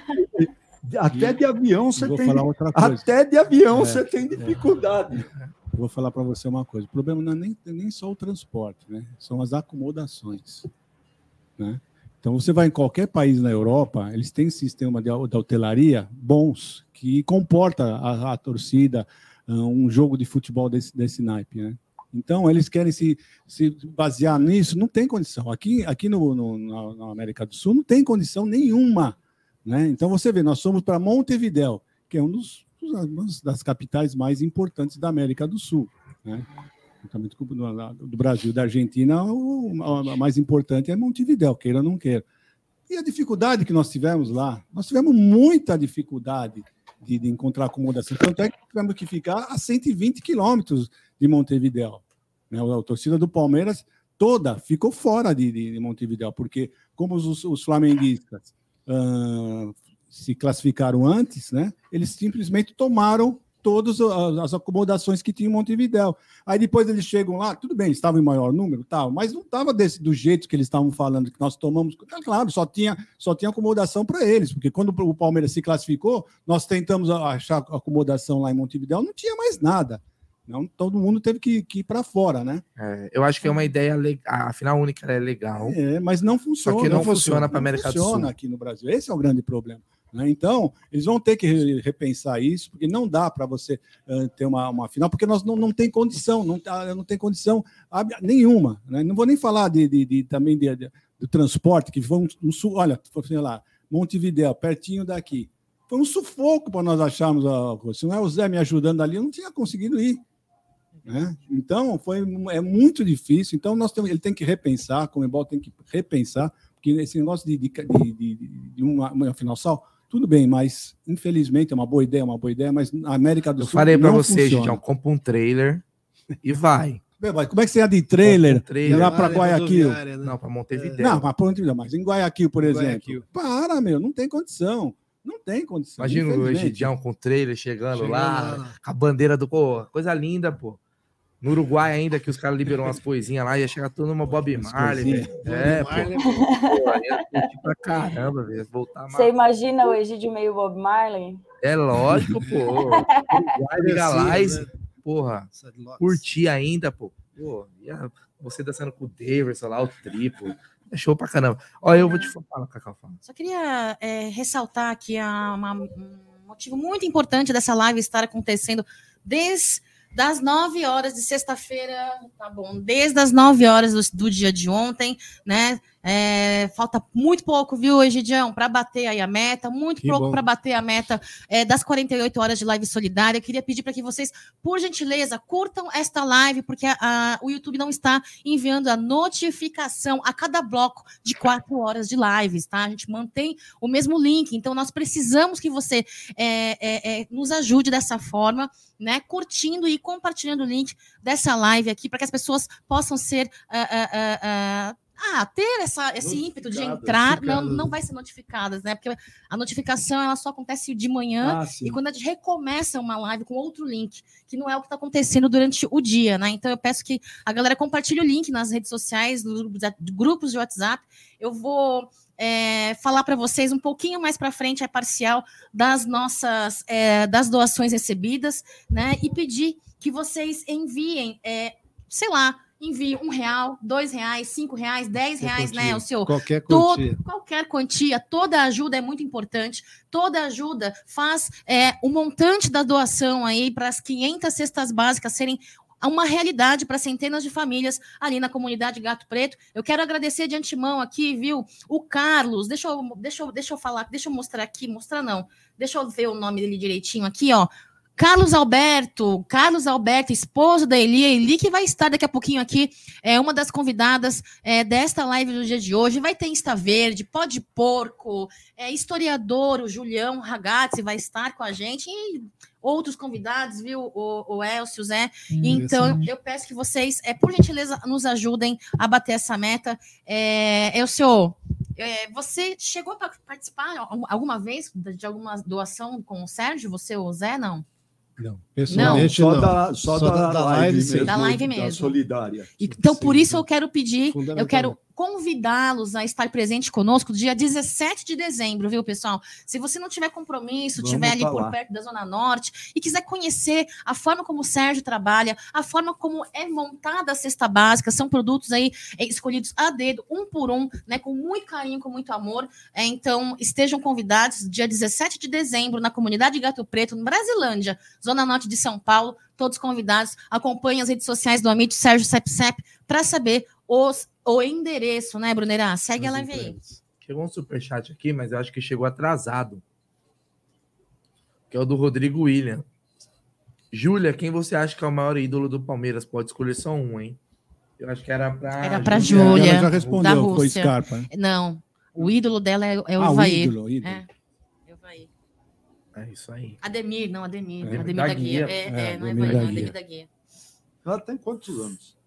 Olha, 12 ou 13? É 12 anos, se não me engano. É 12 ou 13, É, é. 12 ou 13. Já pensou que você vê uma russa palmeirense? E falar do Ademir? É, ela falou É que. porque ela fala que ela fala assim, ela tem poucos conteúdos para estudar, Pra né? ver, é né? muito pouco, internet, ela tem acesso limitado. Então ela diz que é, lê é, blogs, sites e que Olha diz que é um nome que muito ela vê fez diferença na história do Palmeiras. Então a mina é, meu, Mas também não podia ser diferente, né? Mais de 900 jogos. E ela falou, olha os números dele. É. falou isso, os Deixa de bo boquiaberto. Imagina ela entrevistando o Ademir no jogo dos 80 anos de. Ele fazendo 80 anos que a gente cobriu lá no, no Anacleto Campanella, agora, questão de 60 dias atrás. É, então nós falamos que nós vamos ver se o Ademir gra- grava alguma mensagem para ela. Pô, é muito legal. viu? A Rússia é longe, viu, Egídio? É, né? Rússia é Você já longe. foi lá, né? Eu acho que fica depois da estação. Ai, Egídio. É a última estação da linha Tem que vermelha. fazer baldeação. Tem que fazer baldeação. E é Gil, do plata- caso. geralmente é plataforma que é da, da, da CPTM ali?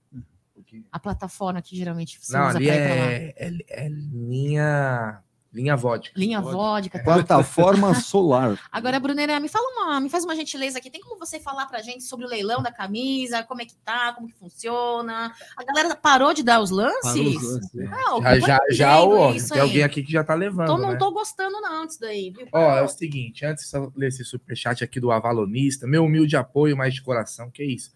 Tem esse negócio de valor não, irmão. O importante é a intenção, né, gente? Intenção é Cinco, fundamental. Grande 10, Alexandre 20, Avalonista. 30. É, Eu era fã de Avalone, ó. Vamos lá, vamos lá. O último lance, o maior lance até agora, estamos em 3 mil reais. 3 mil. E vai estar quando isso aí? Às 16. 16. Eu tenho mais uma hora e meia aí para. Qual que é a camisa? Camisa do Palmeiras autografada pelo Abel. Nossa. Acho que tá aí, ó. Tem um... Ela Tem tá aí, preço. tá pendurada aí. Tá aqui, ó, na sua frente. Deixa eu tirar o. Nossa, isso não tem preço. Ontem teve o leilão dois, a camisa do Scarpa, Bateu quantos mil? 3.100. 3.100. Eu acho que tem que passar, né? Tem que gente? passar. Ah, vale mais, hein? com certeza. Vale mais. É, lá, mais. É o remedinho. O alarme do É. remédio. Então, cara, 16 horas acaba, tá? O maior lance até agora é 3 mil. Se for o maior, vai levar a camisa autografada pelo Abel. Maior técnico da história do Palmeiras, ô, Fer, ou você tem outro que você gosta mais? Não, Abel Ferreira. Eu gosto muito, muito, muito do Filipão. Tava conversando sobre isso com a Cacau na segunda-feira. Mas, pra mim, é Abel Ferreira. E aí, Zé? Mas, Baguria, muito obrigado por, por gostar do meu trabalho, Tchê. Felipão. É, ah, eu também, Abel. Abel, porque camarada ganhou duas Libertadores, então, se a gente for pelo, pelos critérios lá do Instituto de Estatística, não tem como dizer que, que não é ele. Em termos de pontos, foi, foi ele mesmo. Mas eu acho que por tudo que ele trouxe para o Palmeiras nos últimos quase 25 meses, é, para mim é Abel Ferreira. Abel Ferreira, com certeza. Honrosas também. Só eu vou votar no menções. Felipão? Felipão e Emerson Leão. O Luxemburgo, para mim, não, Não, é. Emerson Leão, não, pô. Eu Emerson Leão ganhou o gostava de técnico, Palmeiras? Tanto como goleiro como treinador. Ah, mas não, treinador, treinador. Treinador, treinador. Mas não- Treinador. Levou a gente para Libertadores. o Sim, sim. Pelo elenco que ele pegou em 2006, né? 2005, era um elenco fraquíssimo, ele levou para Libertadores. O Luxemburgo eu tiro pela maneira que ele tratou minha mãe no aeroporto uma vez, então isso eu não considero Tem uma mágoa aí. de maneira nenhuma. É, cara, eu vou te falar, o Felipão, meu irmão. Eu- a- Abel, te amo. Não fica com. Não fica triste. É. Mas o Felipão, o velhinho, tem um. Que o Felipão tem aquela pegada de vô, tá ligado? Sabe que vontade de dar um abraço?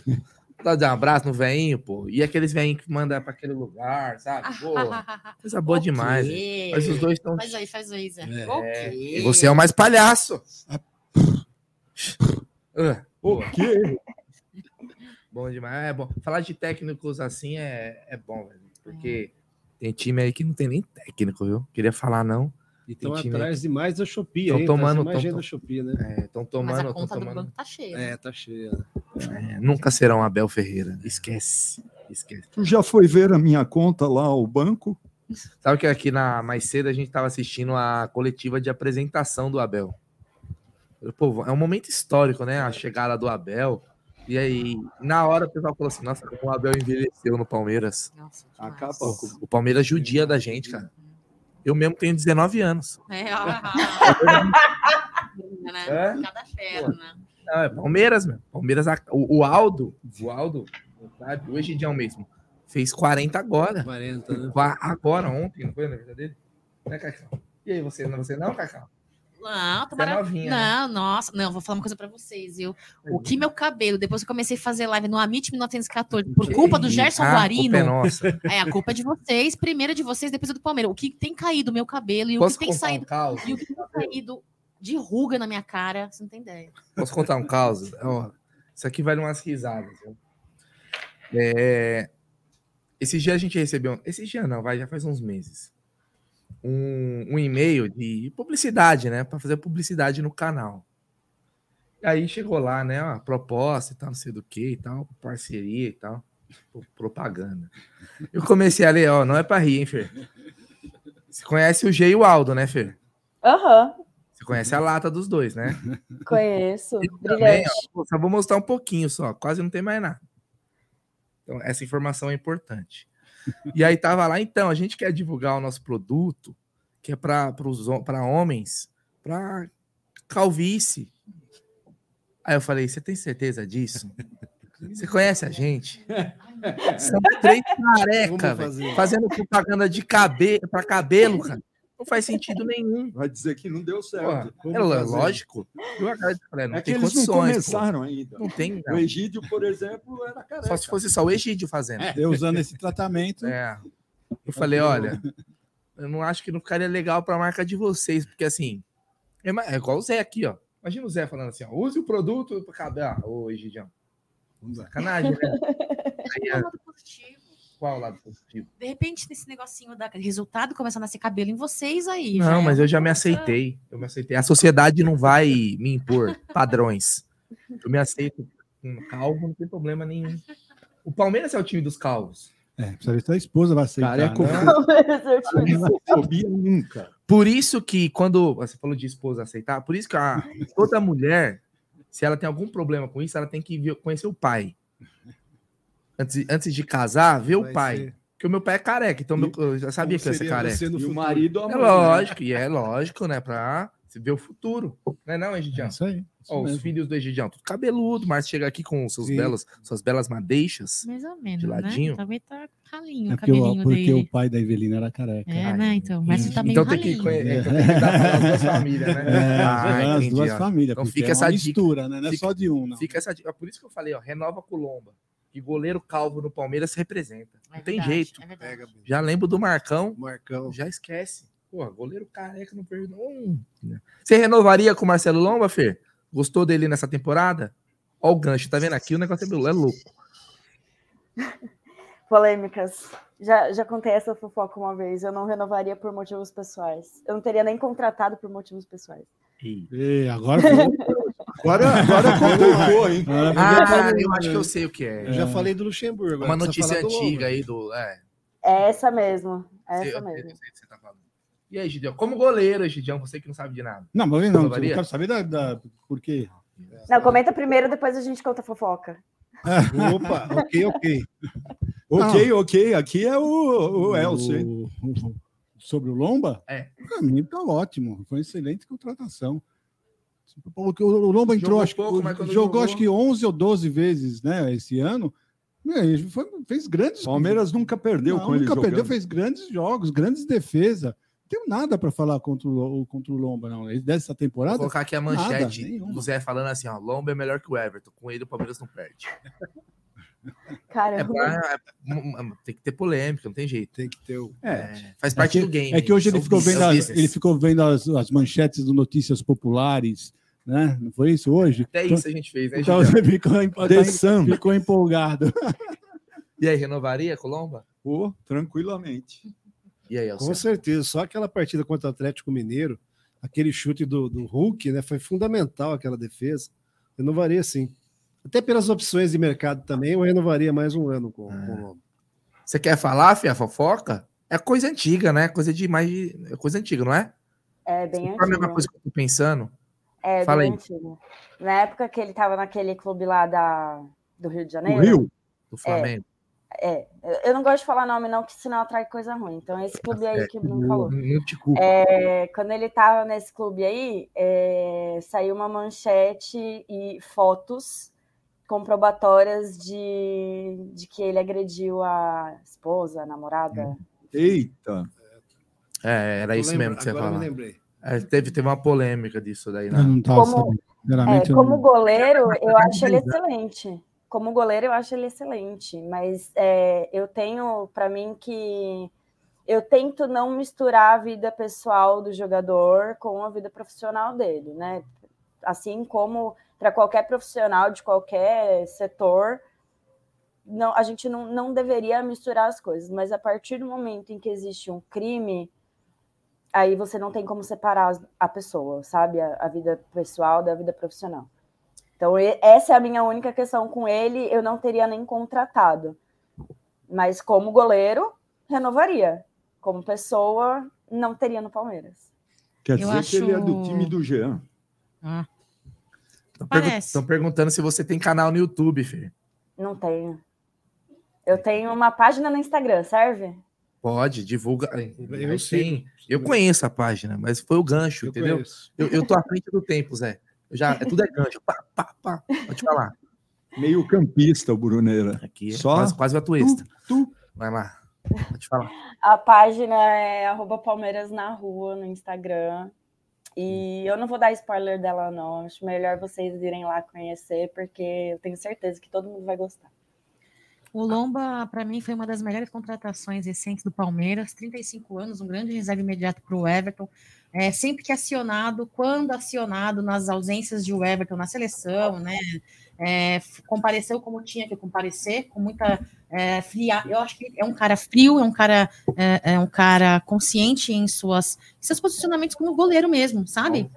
Calvo, calvo, né? Calvo, é boa, Brunerá. Mas ele é um goleiro, ele é um goleiro que no Brasileirão de 2020 ele foi eleito o melhor goleiro do campeonato. Lembro, pois é. Ele é, teve participação em 11 jogos no total, né? Invicto.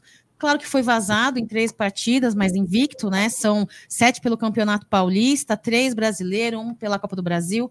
Eu acho que para mim, eu assim, eu acho não. Eu para é, mim é, foi uma a segunda melhor contratação da temporada da recente, recente temporada do Palmeiras e gostaria muito de ver um Everton um Lomba como reserva imediato e um Kaique como terceiro goleiro. Sim. É claro Ah. que ainda, ainda tem esse tempo para o Kaique Vai é, ver de futuro, executar, vai ver de futuro. Né, é, estar Muito no bom. sub-20, ainda tem tempo, ainda tem pelo menos um ano. Um ano. Então, assim, vamos aguardar. E depois desse um ano, meninos, eu realmente gostaria de ver ele na mão do Godoy. Eu, eu queria ver aonde esse moleque vai Ele chegar. tem três fatores. Ele ataca muito bem a bola. É difícil você ver um goleiro atacar a bola. Você vê o goleiro caindo para trás para defender a bola. Ele não, ele ataca a bola, sai muito bem do gol e sai muito bem com os, com os pés. Três características fundamentais Pega pro goleiro. pênalti. Pênalti, né? Eu fui goleiro, eu fui um péssimo goleiro porque eu não tinha essas Ah, mas se o Godoy falar pra mim assim, defende essa bola, eu defendo, porque, pô, toma do cara, velho, vai no medo. É, Parece alto um pra é. caramba. é. Imagina o cara no armário, velho. Acho que é o cara, ele e o João Não. Martins, assim, vai, caramba, você não vai. Ele Corre lembra, 15 ele lembra o. Dida, mas um Dida mais rápido, mais intenso. Ô, ô, Fer, tá certo a arroba aí no Instagram? É desse jeito? Perfeito, excelente. Sigam, sigam no Insta lá, o Palmeiras na rua. Falei. E o Rogerião, ele ainda ameaça os caras. Ele fala assim: se tu não treinar direito, vai atravessar o campo de joelho comigo. Aí o cara treina pra caramba. Se for para atravessar quando o Palmeiras é campeão, vamos até Aí- nós lá. Aí tudo bem, Até não, nós, mas ele, né? ele quer é todo dia quando o cara não treina. É legal que a gente tem esses pers- né, personagens, né, essas figuras também. Não só o Abel, né? Que, que se criaram também no, no Palmeiras, né? Porque a gente vê que o realmente. Isso po- pode parecer clichê, mas um jogo não é um título, um jogo não é vencido só pelos caras que estão em campo, né? Sim. Tem todo um trabalho que tem que ser valorizado também. O Palmeiras hoje tem uma estrutura é, sensacional e, e profissionais de primeira linha, né? Tanto é que são assediados no mercado o tempo todo. Você que o, o técnico do Sub-20, o Goiás, já quer ganhar o time principal. Sim. O cara ganhou tudo no Sub-20, varreu a categoria. Você falou de personagens. A gente tem que lembrar do Abel pulando em cima do Cebola, porque o Cebola treinou os caras para possível cobrança de pênalti contra o Atlético Mineiro, e dos seis batidos fizeram os, os seis gols de pênalti, né? E o Abel, que não assistiu à cobrança de pênalti, vem lá, dá um pulo, eu achei que ele ia derrubar o- o, o Cebola. Então, realmente, você usou o personagem. É, tem os personagens também, porque além do profissional, os caras entregam sempre alguma coisa a mais, né? É, tem que ser. Mas, e outra, a gente valoriza os profissionais, mas também tem- eles têm que valorizar muito o Palmeiras também, né? Porque na época da pandemia o Palmeiras pagou os funcionários certinho, não demitiu ninguém. Foi, Foi o único clube pagou todo mundo. Nas premiações, o Palmeiras pagava 13 terceiro, 14 Décimo quarto salário para todos. Então, acho que é uma troca justa, né? Os caras entregam resultado e o Palmeiras também valoriza eles profissionalmente, porque palmeirenses somos nós, né? Eles são profissionais. Nada mais justo do que deles é, serem valorizados e tal. Mas é muito bacana. Que o Palmeiras siga assim, cara. Que siga assim. Tem o Fê, o Fê ganhou mais um seguidor, viu? Ah, muito obrigada. Tem a questão do Fusquinha, né? Que o Rogerião, que o Rogerião deu de presente lá para o rapaz do, da academia. O né? Fusca, é. Muito legal esse vídeo. Ele dá o Fusca pro cara. Deu o Cara, Fusca, ele ia lá todo dia treinar, vinha de Fusca, não sei o quê, e o cara namorando o Fusca dele, namorando o Fusca dele, funcionário da academia. Não, mas você viu o Fusca? Tava inteiraço. Inteiraço. Aí ele, aí ele fez a promessa: se a gente for campeão, eu vou dar o Fusca para ele, e deu o Fusca pro- Felicidade do rapaz é uma coisa que contagia. Oi? Quer falar alguma coisa? Pensando, eu tava que lembrando das está imagens. pensando? A Cacá tava viajando. imagens, o sentimento envolve o cara que ganha, o que o cara que dá. Você costuma dar muito, né, Bruneira? E às vezes eu acho que é, Ok, ok. na sua cabeça, né? Qual que é o microfone dela aqui para me deixar? Vocês, vocês é? são Você muito fala maliciosos. É, Vocês ainda são bem muito que somos nós, né? Você não, né? Eu- Você, você nem pergunta o que eu tô dizendo que você dá. Você dá muita pergunto- atenção. Era isso dá- que você tava pensando? Lógico. Então guarda esses pensamentos pra você. Tá não. bom. Meu, pelo amor de Deus. E aí, gente? Então, tá- Eu vou dizer Agora, uma eu, história. eu vou falar. Cacau acabando com o Quando eu falo que essa menina queria ser um menino, Vou falar uma coisa pra vocês.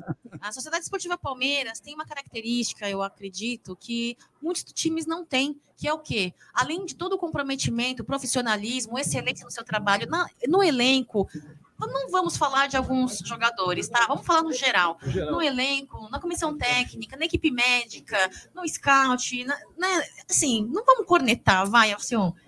É uma equipe boa, tanto profissionalmente como acho que como ser humano. São caras com que parece que ali- são alinhados com a forma que a Sociedade Esportiva Palmeiras constrói a sua história, seus valores. Então, para mim, isso é lindo.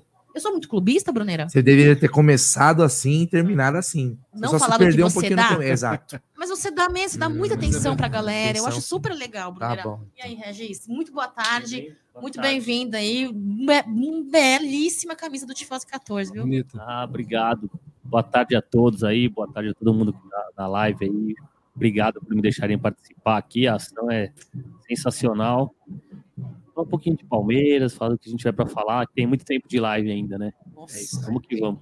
Eu tenho. E aí, renovação do Dudu, o que você acha? Tá. Tô brincando, brincando. Não, mas eu acho que tem que renovar urgente. Mas tem que renovar urgente, só não pode fazer o que ele quer. Lógico. Que é, porque o que ele fez, pra mim, é um pouco assim. O que, que ele fez? Ah, o Palmeiras queria que ele jogasse 50% dos jogos na última temporada para renovar automático, ele quer menos. Né? 3 milhões por mês e jogar menos de 50% dos jogos, ele tá Injusto, um pouquinho demais, né? Injusto. E se ele machuca? É, problema dele, né? É, O cara deve pensar, vou jogar assim, porque o técnico não gosta de mim. Achou eu, eu, eu baixinho. O cara não vai aceitar nem ferrando. Mas a questão Se Não, nem mas os peraí, ele, se ele tá pensando já em machucar antes de renovar? Já tá Não, eu acho que o- 2025, são né? Só em 2025. Não, eu acho que o Palmeiras tá perfeito, cara. O Palmeiras tem que justamente pensar. né, Cada um tá pensando no seu lado. Não tô. é, o Dudu tá pensando no, dele, os empresários estão pensando melhor para ele. E o Palmeiras pensando no seu lado. Eu só acho que assim, o Dudu ele não, não vai receber em nenhum clube do Brasil que ele recebe no Palmeiras. Não, mas não- esquece dinheiro. Ele não vai ter a moral em nenhum clube do Brasil que ele tem no Palmeiras. também. Se ele for, ah, falaram, ah, ele vai pro Flamengo, vai pro, pro. Gambá, vai pro Cruzeiro. Vai Mas o jogador lá, tá mais preocupado com o dinheiro do que com a moral. A primeira que. a pri- Ah, mas se ele. Tá ele mais não- preocupado mas não é o. Dudu que faz o discurso de que ama o Palmeiras, Ah, que o mas Palmeiras ama. Isso, que o Palmeiras o Palmeiras aquilo. Mas você acredita que jogador de futebol joga Não. ali por amor apenas? Claro que não, mas é por Não, isso que o cara então. não pode vir falar isso. Aí chega na hora de renovar, dá umas dessas, né? Ah, mas aí faz. Eu ó, só sei dois jogadores que jogaram por amor, viu? Fala, Fê. Sim, claro. Fala. Eu só sei dois nomes de jogador que jogaram por amor, viu? Qual? Ademir da Guia e Marcos. Sim, Acabou. Ali Olha, é- E recusaram mesmo a Europa para recebiam, né, Fê? Palmeiras. E mesmo esses recebiam salário, né? De graça, meu irmão. Olha só, pessoal, recebi uma cobrança aqui do chefão, entendeu? Careca chefão. Pô, vocês não divulgam, vocês não falam. Parou de falar. Acabou de falar. Tô recebendo. Acabou, foi isso que eu falei pra ele. Tô recebendo mensagem de seguidor aqui, de inscrito do canal, que, que tá me perguntando. Vocês não estão falando. Então, vamos falar de falar novo. de novo. Até pro Regis acompanhar mais de perto, né, Brunera? Nós estamos fazendo essa live solidária de 48 horas, pessoal, para arrecadar uma meta de 500 cestas básicas, 500 panetones para a comunidade é, do Gato Preto na Brasilândia, Zona Norte de São Paulo. O Pix está é, na tela, 11 98363 4531. Eu vou repetir, tá bom? 11 98363 4531. As doações serão é, feitas ali na comunidade dia 17 de dezembro, a partir das 9 horas da manhã. É uma ação social em conjunto com o Sérgio Cep Cep. Essa é a arroba dele, tá bom, pessoal? Arroba Sérgio Cep Cep. É, são cestas básicas montadas aí com muito carinho. Nós estamos chegando aí. Olha, eu vou falar uma coisa para vocês. Daqui a pouquinho o Aldão tá chegando, ele vai levantar aqui, vai puxar no extrato bancário, né, da, da- dessa conta aqui. Extrato bancário. Extrato bancário. É, é extrato bancário, né? Tá certo. Tá certo. E aí vai falar pra gente. Mas vocês precisam estar conosco nessa causa. Em- não importa como, compartilhando o link, doando um real, doando 50 centavos, doando um real, dois, três, dez. O, o valor que você puder e se quiser. Lembrando vocês também que temos uma camisa aqui sendo leiloada. Já leiloamos aí no valor de 3.100 do Scarpa, autografado ali. Uma camisa oficial e licenciada. E agora, até que horas, Brunera? Às Às 16? 16. Às 16 horas, uma camisa oficial e licenciada, autografada por Abel Ferreira Avante Palestra, tá? Então, precisamos da sua ajuda, precisamos da sua eh, doação. E Esse se é o nome quiser- dele, né? Abel Ferreira Avante Parada podia ser o nome dele. É, pois é, sobrenome, né, meu? Então, o nome dele. o valor atual aí do leilão da camisa do, do, do Abel Ferreira é, está a 3 mil reais. Regis, perguntar para você. é, é, eu vou tirar você dessa berlinda, porque eu tenho. Só porque você chegou agora. Daqui a pouco vocês voltam a falar do Dudu, porque ele já tá um pouco assim, suando. Então, Não. Falou do Dudu, É, né? ele começa a passar mal, a pressão cai. Então, sai um pouquinho do Dudu. É, graças a Deus. Graças a Deus.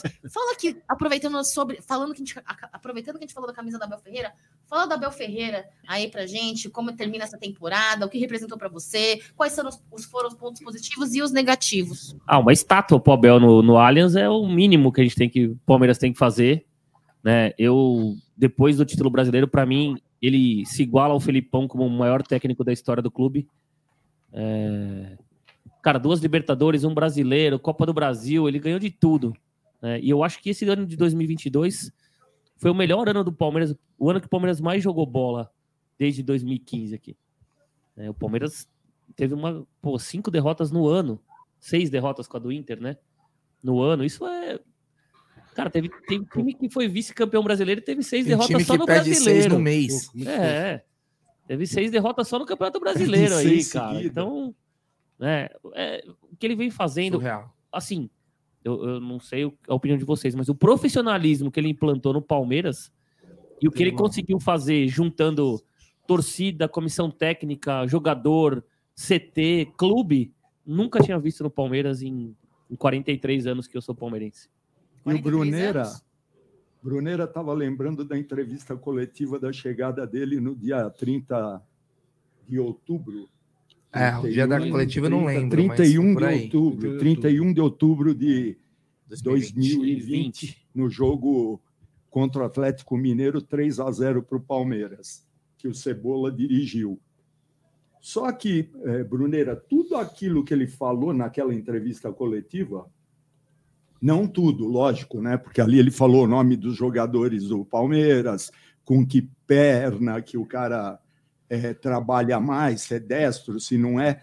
Mas a, a base, a filosofia de quem é Abel Ferreira, existe uma no YouTube uma live de um canal português é, aonde é, é, tem uma, uma live com Abel Ferreira durante a pandemia, ele então técnico do PAOC, tudo que ele fez aqui no Palmeiras em 2020, na pandemia, ele fala nessa live tanto a questão de trabalhar com os jovens, de recuperar jogadores que estivessem apagados, que já fossem profissionais, o, o profissionalismo da, da comissão, o, a integração de, de, de todo mundo. Então, é, eu que vi essa entrevista quando ele foi anunciado, corri e, e tinha essa entrevista, é, você vê que o camarada é isso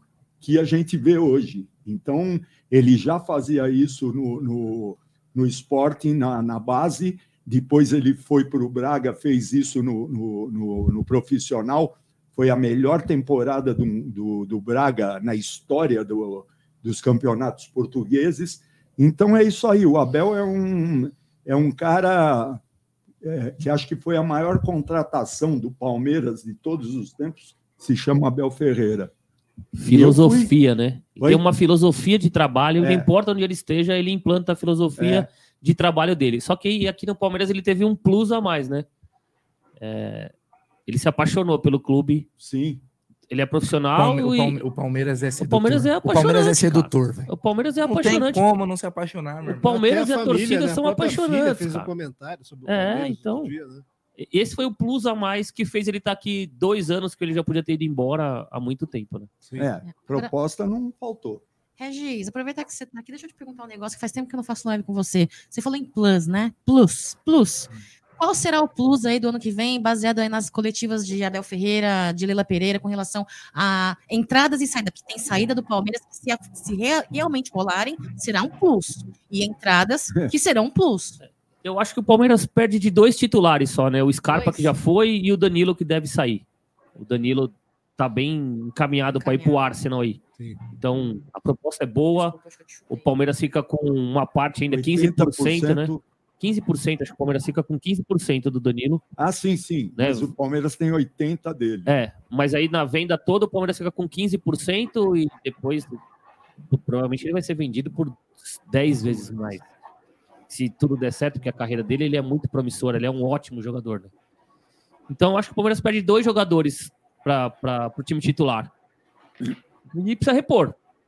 Vai sair, acho que alguns reservas aí que devem sair mesmo e não vão fazer falta nenhuma, Hum. na minha opinião. Jorge, Navarro, Nossa, Breno. Lopes, é, Wesley. Wesley. Wesley também já tá certo que vai sair, né? Não vão fazer falta para mim. Mas o Palmeiras precisa trazer reposição, usar a base e trazer reposição. Eu, eu traria três: volante, meia e um atacante de beirada e só. Eu aposto em três também. Também acho que não passa disso, três. Eu apo- Quais? aposto um na, na zaga, se houver também essa. Zaga? É, porque pode ser que a gente tenha uma movimentação do Kusevich. O Kusevich vai sair. O Kusevich vai É. sair por causa do o número de, Naves, né? de estrangeiros, né? Ele não joga. Ele não vai nem pro banco É, porque não pode ter mais que cinco sim, estrangeiros, sim, né? sim. Então ele não joga. Ele, vai, ele pediu para sair. O Palmeiras vai. Assim que tiver proposta, vai liberar. E no meio e também um na beirada. Na beirada, igual o É. E você, Um Alcimar? volante, com certeza, precisar. Um no meio e um ser atacante de beirada. A gente precisa de mais. Que quebre linhas. Que quebre linhas. Agora, é, essa filosofia... Calma aí, calma aí, deixa eu perguntar pra Fê também. Ah, verdade, Pra verdade. ficar verdade. aqui, opa. Ô, Fê, e você, contratação? Você é a Fernanda Barros ou a Fernanda Pereira? não, não, Pereira não. Fernanda Gastos. Fernanda Pereira ou Fernanda Barros? É, os reforços aí, em quais posições aí que você acha que o Palmeiras precisa Tô- se reforçar? Tô 100% com o Regis. Sem tirar nem pôr. É isso, hein, Regis? Ó, eu geralmente eu não concordo com o Regis, então tá eu, provavelmente então eu discordo de você, infelizmente. Eu nem ouvi a opinião dele direito, que eu tava fazendo outra coisa, mas eu discordo dele, com certeza. Tá? É, pra manter, time que tá ganhando não se mexe, né? Ah, fala aí, Cacau. tá igual eu. Ô, Bruno, Oi, não. Oi, pode falar. Time que tá ganhando não se mexe, mas tem um, o, o time tava mais ou menos perdendo em 2020 e teve um, um- um técnico aí que não mexeu também. Mexeu foi com a cabeça da galera e não na escalação. É, porque assim, o, o Abel, ele é um ótimo técnico. Eu só fico preocupado porque assim, ele recuperou tanto bagre que agora os caras vão querer empurrar muito bagre pra ele e falar assim, ó, resolve aí. É. Entendeu? potencialmente Então, problemático. essa também. Às vezes, às vezes, às vezes ele, é, ele é muito bom, mas eu acho que merece um- um- uns produtinhos de qualidade para poder trabalhar, né? Mas uma você acha que, o, por exemplo, o Merentiel, o Lopes vieram sem o aval do Abel? Nunca. Nunca. Então, é isso que eu falo. Ninguém vai chegar sem que ele esteja de acordo com isso. Então, não importa se vai chegar o Messi ou se vai chegar eu para jogar no Palmeiras. O Abel tem que estar falando, ó, eu consigo recuperar esse cara ou esse cara no meu time vai jogar. Eu acho que isso que é a vantagem. O Palmeiras hoje tem um planejamento e quem comanda tudo isso não é o Barros, é o Abel. É o Abel cara que nessa porra entende, toda. né? Do Em que termos- acontece lá dentro. Em termos aí da garotada, quanto de porcentagem você colocaria no elenco? 40% de meninos e 60% de cascudos ou dá para ser um pouquinho mais? Já que a gente vem com uma base tão forte aí. Não dá para jogar tudo. uma- Eu, eu no Paulista botaria 80 a 20. 80% da molecada para jogar o Paulista e 20 só para jogar jogo importante. Só para jogar decisão, clássico e se chegar nas finais ali. Roda os moleques, roda os moleques, vê quem que pode dar sequência. Por exemplo, o Giovanni é um que é sub-20, mas tá aí, vai jogar no profissional. Ah, tem o Luiz Guilherme, tem o John John. Esses moleques, se forem bem no Paulista, brasileiro é ti- time principal, banco de reserva. Se sair, ah, o Veiga não pode vir, bota o Luiz Guilherme para jogar. Não tem essa. É, não importa, o moleque tem 16 anos, a gente Tem vê que tanto jogar. cara aí com 16 anos indo até pra Copa do Mundo. Né? Pô, tem que pôr pra jogar, cara. Eu. Paulista o é. Põe o Kaique. Isso, Paulista Sim, é. sim, o Paulista. É, é, como se diz? Pra experimentar o jogador. Laboratório. Laboratório. Botou lá o cara. O moleque se destacou no Paulista. Não que eu entre no time sub-20 no Paulista. Mas, pô, quem que tá bem no treino? Ah, o Giovanni. Giovanni, você vai jogar. Segura um pouquinho aí, Dudu, vai entrar no segundo tempo, vai fazer um- uma preparação melhor para estar na Libertadores e no Brasileiro voando. Eu faria isso com toda a certeza do mundo. Pessoal, quero agradecer aqui a presença da Moscone, muito obrigada. Sigam aí o perfil do trabalho dela virtual na rede social. É Palmeiras na Rua, Fernanda Moscone. Se você tiver interesse, segunda-feira te aguardo na Web Rádio Verdão, tá bom? Às 19h30, para fazer uma palestra. A palavra é sua, agradece a galera aí, deixa o seu recado. E muito obrigada, viu, Fê? Deixa o seu apelo aí para a galera é, ajudar a gente com a arrecadação, por favor. Gente, primeiro, obrigada a vocês pela, pelo convite maravilhoso mais uma vez aqui na live de 48 horas com vocês. É, em segundo, porém não menos importante, inclusive muito mais importante, o motivo desta live estar acontecendo. Queria pedir para a galera primeiro fazer o leilão aí da camisa, né? Então façam, é, deem mais lances na camisa, o valor também vai ser convertido para a comunidade mas também façam as suas doações, não importa o valor, se é um real, dois reais, cem reais, quanto você puder dar, desde que seja de coração, para a gente ajudar a comunidade Gato Preto aí nesse Natal, no nosso Natal solidário. Então, por favor, ajudem muito, muito, muito, muito, muito. E como último ponto, por favor, conheçam a minha página, arroba Palmeiras na Rua, no Instagram. E de novo, gente, muito obrigada por vocês. Vocês são maravilhosos. Eu amo o trabalho de vocês, vocês sabem disso. Então, obrigada aí pela, pela abertura de vocês. E um beijo a todo mundo que está assistindo a live e a todos que estão participando ativamente dessa live. E, gente, pelo amor de Deus, descansem. Vocês estão com muita cara de zumbi. Obrigado, Fê. Tchau, tchau. Pessoal, ah, a gente segue aqui nessa live. Quero. eh, só- Eu só quero avisar um negócio para vocês. Nós estamos aqui sem o acesso eh, do valor das, cami das camisas, ó, no valor dos Pix, né? Então, Aldo, daqui a pouquinho está chegando na Umbrella aqui, está subindo já, e a gente vai ah, informar vocês o valor que chegou, que tem muita gente perguntando aqui. Mas, olha lá, chegando aqui mais gente. Vou colocar. Isso, é a voz de trovão, né? A voz de trovão. Dizem vocês aí que é o melhor. Vocês. Vocês. Vocês. Que parece que é, ele é o melhor jogador da Sociedade Esportiva Palmeiras nesta temporada aqui atual. Eliana também está chegando. Eu vou colocar primeiro a Eli. Eli, muito bom. Boa tarde. Obrigada aí por receber com tanto carinho, né? O convite da, do Amit 1914 para fazer parte dessa live. Eli, boa tarde. Boa tarde, Cacau. Boa tarde, pessoal. Obrigada pelo convite. É um prazer estar aqui, é, por um motivo tão, tão nobre também, né? Estou muito feliz, muito feliz pelo convite. Obrigada mesmo. Vai ser muito bom estar com vocês esse tempo, falando do Palmeiras, né? Do nosso Verdão. Obrigada. Vai ser muito bom, porque ó, hoje tem um Regis na bancada. Eu tô louca para ver você brigar com o Regis por conta de alguns jogadores. Eu estou louca, louca mesmo. Que brigar? Ah, Só. Briga, briga década, da brasileiro. audiência. Briga da audiência. Ô, chama o Bafu fazer parte dessa Nossa, lá. Ah, nossa, é, chama o. Bafu, chama o Lugó, chama todo Chama mundo. alguém do marketing, se vai trazer o. É, e agora ele? Ele que dizem que se parece muito com o jogador do, do atual elenco, hein, Zé? Do mesmo jeito que o Zé parece o Filipão, que eu amo, meu bigodão, tem ele aqui, ó. O Regis chamou ele de bagre, não gostei. Olha lá, ó. A voz de trovão da Web Rádio Verdão. Ronaldo Souza, muito boa tarde. Espetacular. Boa tarde, Cacau, Reginho, Zé Melo, Elcio, também a Eli que tá chegando juntamente comigo, Bruneira, Egito, enfim, todo mundo, a galera que tá chegando no chat também. Prazer imenso aí estar participando com vocês.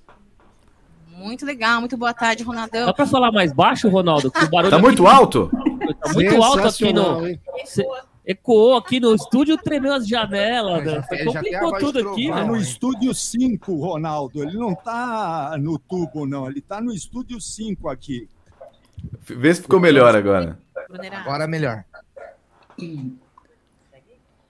Ô, bom, uma boa tarde para todo mundo que tá chegando. Lembrar aí, ó, quem não fez a doação, o Pix tá na tela.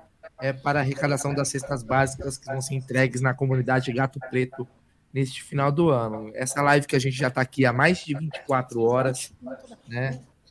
Para é, cumpriremos as 48 horas para arrecadar, tá bom? Leilão da camisa do Abel também tá rolando. Tem mais uma hora, né? Estamos em 3 mil reais. Quem quiser dar um lance, é só mandar mensagem no WhatsApp, que é o mesmo número do Pix. Então você já vai salvar para fazer o Pix e já vai fazer seu lance. Olha só, facilita, certo? Ronaldo, vou começar contigo, meu irmão. Faz tempo que eu não te vejo, hein? Verdade, que não te vejo, hein? O Ronaldo, que é um cara que eu gosto muito. O Ronaldo é um dos melhores narradores que tem é o Ronaldo. Olha, olha essa voz. É que eu não gosto dessa parada. A voz dele é. Que parada é você não gosta? Essa, essa parada de voz de homem. Mas a, Ah, voz, entendeu. a voz dele é uma voz bonita, tem que, tem que falar a verdade. Não sobe no muro da academia, viu, Bruneiro? Não? Não, porque vai que você cai do outro lado. Não, cai nada. É, perigoso. Ô, Ronaldão, seguinte, deixa eu te perguntar, meu irmão. É, Vamos lá. A gente tava falando aqui de jogadores e tal. É, que- qual é a sua expectativa do Palmeiras 2023? Porque, pô, 2022, o que, que a gente vai falar? Do ano sensacional. Conquistas no profissional, na base, ganhamos tudo, Feminino. molecada, é. No feminino, Libertadores, ganhamos Carnaval, meu, ganhamos tudo. Agora 2023. Fala assim na venda do Danilo. O Scarpa já tá lá na Inglaterra, deve estar lá comendo traquinas. Sua expectativa aí para contratações, reforço, para manter esse time forte, né, cara? Porque a gente, a gente precisa se manter sempre, né, no topo, que é o lugar do Palmeiras. Com certeza, viu, Bruneiro? Eu tava acompanhando, inclusive, o comentário do Reginho, penso muito parecido com ele, né? é, na- em relação à, à questão de reforço. A gente acaba se pautando muito, até por, por questão da- das coletivas de imprensa do Abel, né? O Abel mesmo disse que não vai vir reforço. Nós, como torcedores, tem, acho que essa expectativa, né? De viesse pelo menos dois nomes que viessem para ser titular, não para suprir perdas, né? Que nem é o caso do Gustavo Scarpa e também a possível saída do Danilo. Mas eu acho que caberia, sim, vir reforço para o Palmeiras, pelo menos um ou dois, além da reposição dessas duas peças. Mas não acredito, viu, Bruneira? Não acredito mesmo. Eu, eu acho que até mesmo a- as peças que vierem a, a suprir é uma possível ausência vai ser é, no, no desenho, na ótica de aposta mesmo, né? E, e não vejo com muita perspectiva de um, de um- que nem diria o Felipão, né? O sósia do, do Zé Melo, os Mas camarões, né? Os camarões. Não vai vir os camarões. Eu acho que o time do Palmeiras é, preza muito pela manutenção do elenco. Eu acho que vai ser a principal virtude para mais uma temporada. A manutenção de Abel Ferreira e a continuidade de um trabalho, né? Um trabalho que vem feito, sendo muito bem realizado na, na base também. É, vale só a gente observar os títulos de sub-17, sub-15, sub-20, enfim. É, Existem muitos talentos ali que de jogadores que estão pedindo passagem ou oportunidade também. Eu acho que a gente vai ver o, o Hendrick amadurecendo muito, né? Esses garotos aí, inclusive, quando tem uma sequência, é, nessa, nessa fase da vida do profissional, do jogador profissional, eles, eles aumentam a, a qualidade técnica de uma forma muito rápida, né? Então, é, a gente vai talvez ter um dos principais jogadores, vai ser mesmo o garoto Hendrick. E não vejo nenhum grande nome chegando. Eu acho que o Palmeiras precisa sim, é, principalmente ali no meio-campo, no, no, setor de marcação. Eu acho que já é, um, já é um setor que existe a deficiência de, de suprir, por exemplo, quando o Danilo não joga. O Danilo, que inclusive, para mim, pelo menos nos últimos jogos, deu uma oscilada, o que é normal também. A gente não sabe o que se passa até numa possível negociação que estava é, sendo, é, de certa forma, administrada por trás. Mas. É. Eu vejo algumas posições que a gente precisa. O Scarpa, que ele, é um jogador que a gente consegue, sabe que. Né? Sai da cabeça, hein? Oh, olha quem tá aqui, hein? É. Ronaldão. Foi só eu chegar, hein, Bruneira? É. Você viu? Caramba, hein? Eu nem tinha visto ele, esse cidadão aí. Bruno Massa, desbarbado, sem é seus pelos. A primeira vez que eu vi, eu nem reconheci. Eu falei: o que, que é esse cara que tá lá no, no estúdio, cara? Quem que é esse maluco que tá lá no estúdio? O cara narra igualzinho o Massa. É. Voz parecida, né? Voz parecida. Ronaldão, deixa eu te fazer uma pergunta. Você falou sobre maturidade vinda dos garotos da base. Me fala uma. uma um, me, Ó, fala pra galera a sua opinião sobre a maturidade de Atuesta dentro de campo. Você que tem uma opinião aí um pouco polêmica com relação a esse jogador. Então, fala aí, que depois eu quero saber a opinião da Eli e do grande Bruno Massa aí, viu, que já chegou na live. Show de bola. Primeiramente, dá uma boa tarde aí pro Massa também, que tá chegando junto aí, parceiro. Tamo junto, irmão. E, e o Atuesta, é, na realidade, é um jogador que eu acho que ele demonstrou, principalmente nos últimos jogos. Olha Edmundo aí, ó. O... Aqui, ó. É, sucesso. Lindão, ó. o... Sua cara, Massa. Igualzinho, né? Igualzinho. O cachorro é mais bonito. É, o Atuesta, ele, ele para mim, ele é um jogador que ele se demonstrou que se, se dá melhor ali quando ele não tem obriga obrigações de marcação, né? É um jogador de um terceiro homem de meio campo, não um meia característico armador, mas um jogador que tem um bom passe, uma boa finalização. E eu acho que na temporada 2023 seria interessante vê-lo jogar ao lado também do Danilo se ficar e do Zé Rafael. Eu acho que o rendimento do Atuesta pode melhorar bastante.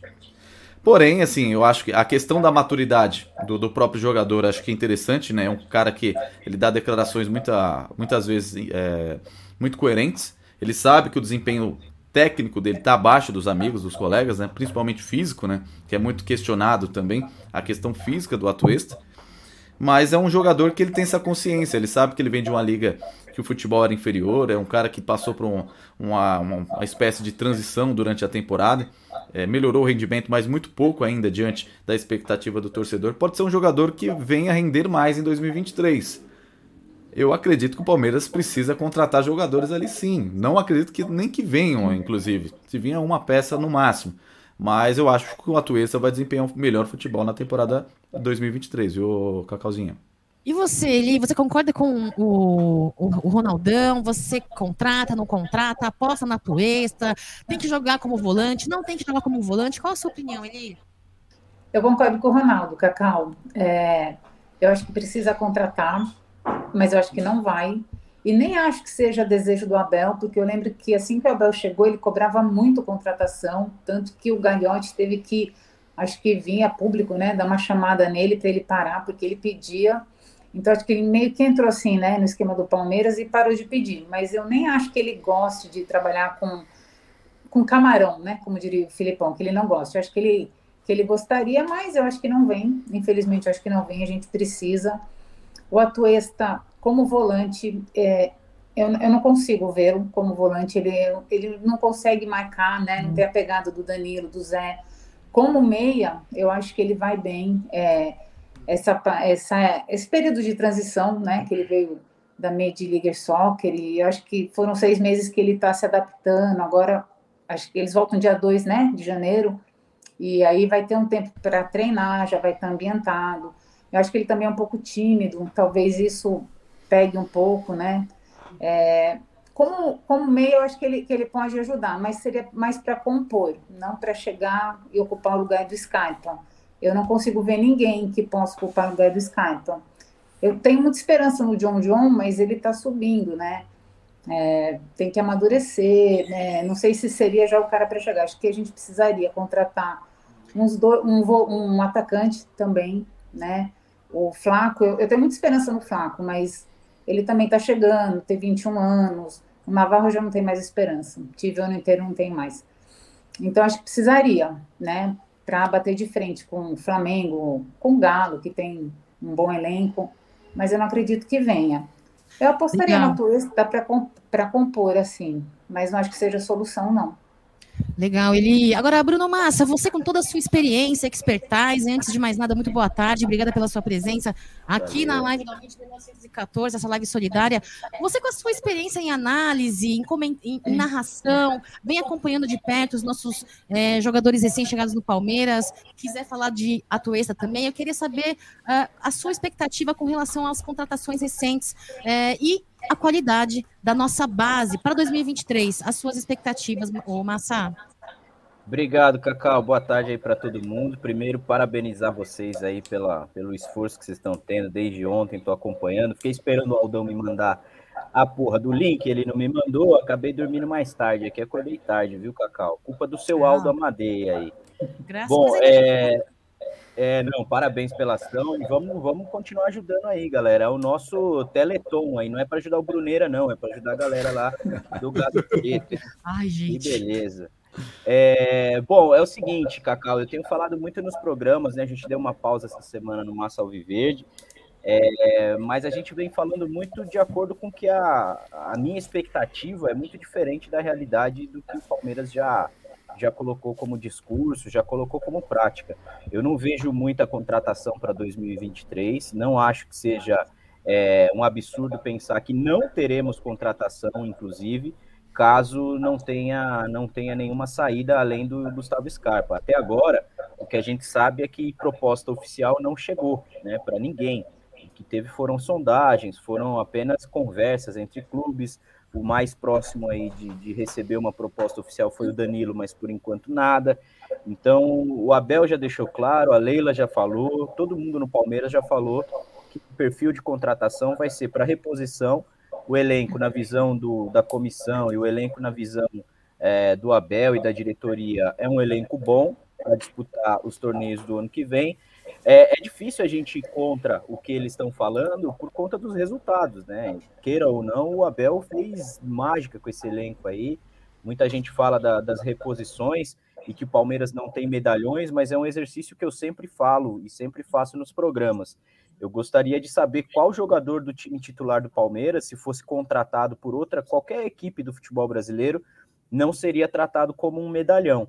Pensando nisso, é, eu acho que contratações que virão serão realmente por reposição. Em caso de, de vir, é, primeiro vão olhar para a base para ver se há um, algum, algum jogador que seja pelo menos no mesmo nível. E se tiver no mesmo nível da base, acho que não vem um, algum outro grande nome, não.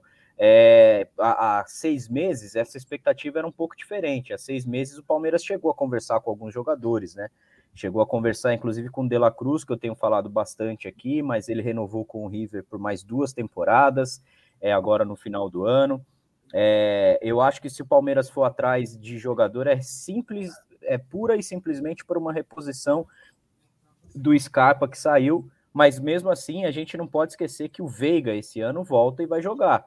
É, Para mim, naturalmente, essa reposição já está em casa. Essa reposição é do Veiga jogando um pouquinho diferente, e a, a, a, o outro jogador que entraria no lugar seria para o lugar é, da reserva dele, né? Então não, não, não vejo muitas contratações.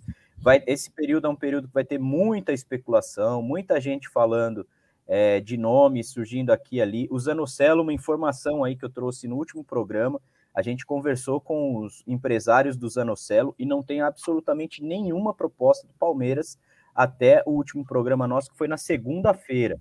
Graças eles, a Deus, né? Deus é, então, eles falaram que, o, o inclusive, o Santos estava tentando conseguir verba aí, investimento, para poder contratar ele em definitivo.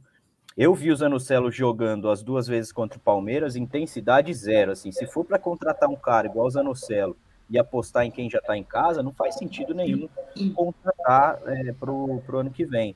Eu, eu, eu sempre separo, né? Eu, eu falo por mim, Bruno Massa, eu, se eu tivesse o, o, o poder que a Leila tem no Palmeiras, eu investiria em contratações. Eu acho que o Palmeiras precisa de boas reposições, sim. Mas a primeira grande contratação que eu acho que tem que acontecer é a renovação do Dudu, é a manutenção de algumas peças importantes no clube e fazer essa transição de vez da base aí que tem acontecido gradualmente. Não vejo essa necessidade toda realmente do Palmeiras sair contratando dois, três. Tem gente que fala em lateral direito. A única posição que o Palmeiras não precisa é lateral é, direito, uhum. né? Talvez esquerdo, se o Piquerez sair, porque a gente tem o Vanderlan e o, e o Piquerez jogando bem, e o Jorge, se Deus quiser, está de malas prontas aí para o Botafogo. Mas eu não vejo essa necessidade toda, acho que é um ajuste. E o Campeonato Paulista, que começa no dia 15, vai ser um campeonato em que a gente vai ter uma noção muito melhor, porque vai ter muita gente que vai ter oportunidade nesse time e que não jogou tanto né, no, no ano de 2022. E acho que 2023 começa com muita experiência. O campeonato Paulista vai servir para isso, para firmar de vez o Hendrick, para colocar o Giovani, para testar o Fabinho, para testar é, até o, o, o, Garcia em uma eventual é, mudança aí de esquema tático. É, tem outros jogadores subindo. O Luiz Guilherme fez chover no sub-17. Verdade. Ele está mais ou menos no, ele tá mais ou menos no, no formato aí de, de trabalho que foi feito com o Hendrick. Não acho que ele vai começar já o Paulista jogando. Ele deve jogar inclusive a copinha. É, mas no meio do ano, acho que o, o, Luiz Guilherme também sobe, tem o Estevão também que pode aparecer aí uma vez ou outra no time profissional, e eu não vejo essa necessidade toda não de contratação. A gente aqui de fora, é, eu gostaria como torcedor, mas a gente tem que olhar os números, né? Não tem como você argumentar com o time do Palmeiras que não deu certo, porque certo deu. Inclusive, tanto deu certo que eles estão renovando com o Anderson Barros por mais uma temporada, né? É, eu conversei na quinta-feira com algumas pessoas do Palmeiras e parece que o Grêmio, que queria o Anderson Barros, já acertou com outro diretor. Talvez o Paulo Angione está voltando para lá, é um nome forte lá. E se realmente essa proposta do Grêmio não balançar o Anderson Barros, ele continua no Palmeiras. Então, não uhum. vejo grandes mudanças, não, Cacau. Obrigada, Massa. Agora eu quero voltar aqui é, para o Ronaldo e na sequência para ele. Ronaldão, esse Diego Gomes aí que a galera vem especulando, vem falando a respeito, você tem alguma informação a respeito dele, as características? O que você tem para falar desse cara, hein? Não tenho, Cacau. Eu vi, né, também alguma coisa relacionada no jogador paraguaio, né, do Libertar, se não me engano. E acho que já indica que é uma possível reposição, né? A gente estava até falando anteriormente aí sobre a questão do Danilo. É que se não sair agora no começo do ano, a, a, probabilidade de sair na metade da temporada é muito grande. Então o Palmeiras também trabalha dessa forma, né? Então, principalmente que é um nome de aposta, né? Não é um nome de grife, né? Dentro do, do cenário do futebol sul-americano. Então, alguma característica deve ter tido que o Abel gostou, né? Deve ter tido algum tipo de informação também é, ligada a isso também. E acredito que é o perfil, né? Aquele perfil que a gente naturalmente começou a acostumar o Palmeiras trabalhar, né? O Abel fala, teve um comentário de algum amigo aí no, no chat, fala que eh, fez uma, mencionou uma coisa muito interessante, né? O Abel sempre fala sobre a questão do caráter do jogador. Então, é, essa questão do perfil do jogador que vem para o elenco, então ele que cuida muito da saúde emocional, do ambiente do, dos jogadores, para ter um clima mais amistoso, é, é, importante. Então, tem que entrar dentro do sistema de trabalho da, da comissão técnica. Então, eu acho que isso deve ser muito bem trabalhado pontualmente, né? Então, acredito que se vier é um reforço para reposição futura, é um cara que talvez é, vai ter que buscar seu espaço, dificilmente será titular a princípio, até porque se ficar Danilo e Rafael é muito complicado, que é uma dupla que dá liga, que um acaba complementando o outro, enfim. Mas é um reforço, é um reforço que, é, eventualmente, por diversas vezes durante a competição, a gente sentiu a ausência de um jogador ali da posição, né? Palmeiras, em algumas oportunidades, não podia contar com o Danilo por motivo de lesão, seleção ou expulsão. O Jailson estava machucado. A gente não sabe como é que vem o Jair. O Jair fez uma excelente temporada enquanto jogou. Depois, infelizmente, machucou. Então, de repente, é um jogador que possa servir aí também para suprir uma ausência ali de jogador mais de marcação, um jogador que faz aquele primeiro combate, que dá proteção para a linha defensiva. Enfim, pode ser uma boa oportunidade. Só um adendo: o Palmeiras tem seis estrangeiros, né? Então, seis estrangeiros. É, só pode ser, pode utilizar por, por cada partida cinco. pode ser um indicativo de mais algumas saídas, né? A gente já falou algumas vezes É. sobre o Kusevich, né, o, o Cacau? Fala, Massa. É, não, ia falar justamente disso, né? Os empresários do Kusevich já informaram Palmeiras que vão procurar outro clube para ele, né? O Abel, na penúltima, última coletiva dele, falou sobre isso, que alguns jogadores é, estão livres, né? Também para poder jogar mais, porque realmente a, a disputa na zaga do Palmeiras é muito complicada. Para o Kusevich, que toda vez que entrou deu conta do recado, mas você tem o Murilo e o Gomes voando, né? Não tem como vocês tirarem esses caras. E, e a preferência, o terceiro homem da zaga para o Abel é o Luan. O Luan, inclusive, renovou o contrato agora, né? Então, esse período, é- esse período é muito difícil. Mais difícil do que não ver o Palmeiras jogar é que cada hora aparece um nome. E isso é, é muito fácil para o empresário colocar o Palmeiras em qualquer negociação. Quando sai na imprensa, todo jogador que vai para qualquer lugar, o Palmeiras tem interesse ou está fechando com o Palmeiras. Então a gente tem que ter muita cautela agora, porque vão surgir nomes de tudo que é lugar e movimentação mesmo do clube, por enquanto, muito. A expectativa é muito, muito baixa mesmo de nomes aí, porque já foi dito várias vezes. Inclusive o Abel falou, né? Centroavante, nem me apareçam aqui com centroavante no- novo que eu não quero, já tenho aqui os que eu, que eu preciso. É, olha só, eu vou fazer, eu vou O só Palmeiras tem direcionar. que contratar, mas vou ter que construir mais uns dois CT para colocar todos esses jogadores que falam que vai vir, né? É. Daqui não vai dar certo, tem que botar mais dois É. CT do lado ali para treinar os 150 jogadores que estão vindo. Como sempre. É, o Regis, né? é igual quando falam assim: ah, o Abel não subiu nenhum jogador da base, quem subiu foi o Luxemburgo. O Luxemburgo subiu 10. Não fazia sentido nenhum o, o Abel subir mais 10, né? Tem que Exatamente. trabalhar os que já subiram, senão todo ano sobe 10, a gente vai ter que construir uma, um bairro chamado Palmeiras só para pôr esses moleques para jogar. Ronaldão, tem um superchat aqui de uma pergunta do André Borg. Inclusive, muito obrigada pelo superchat, André. Ronaldão, você já jogou recuado?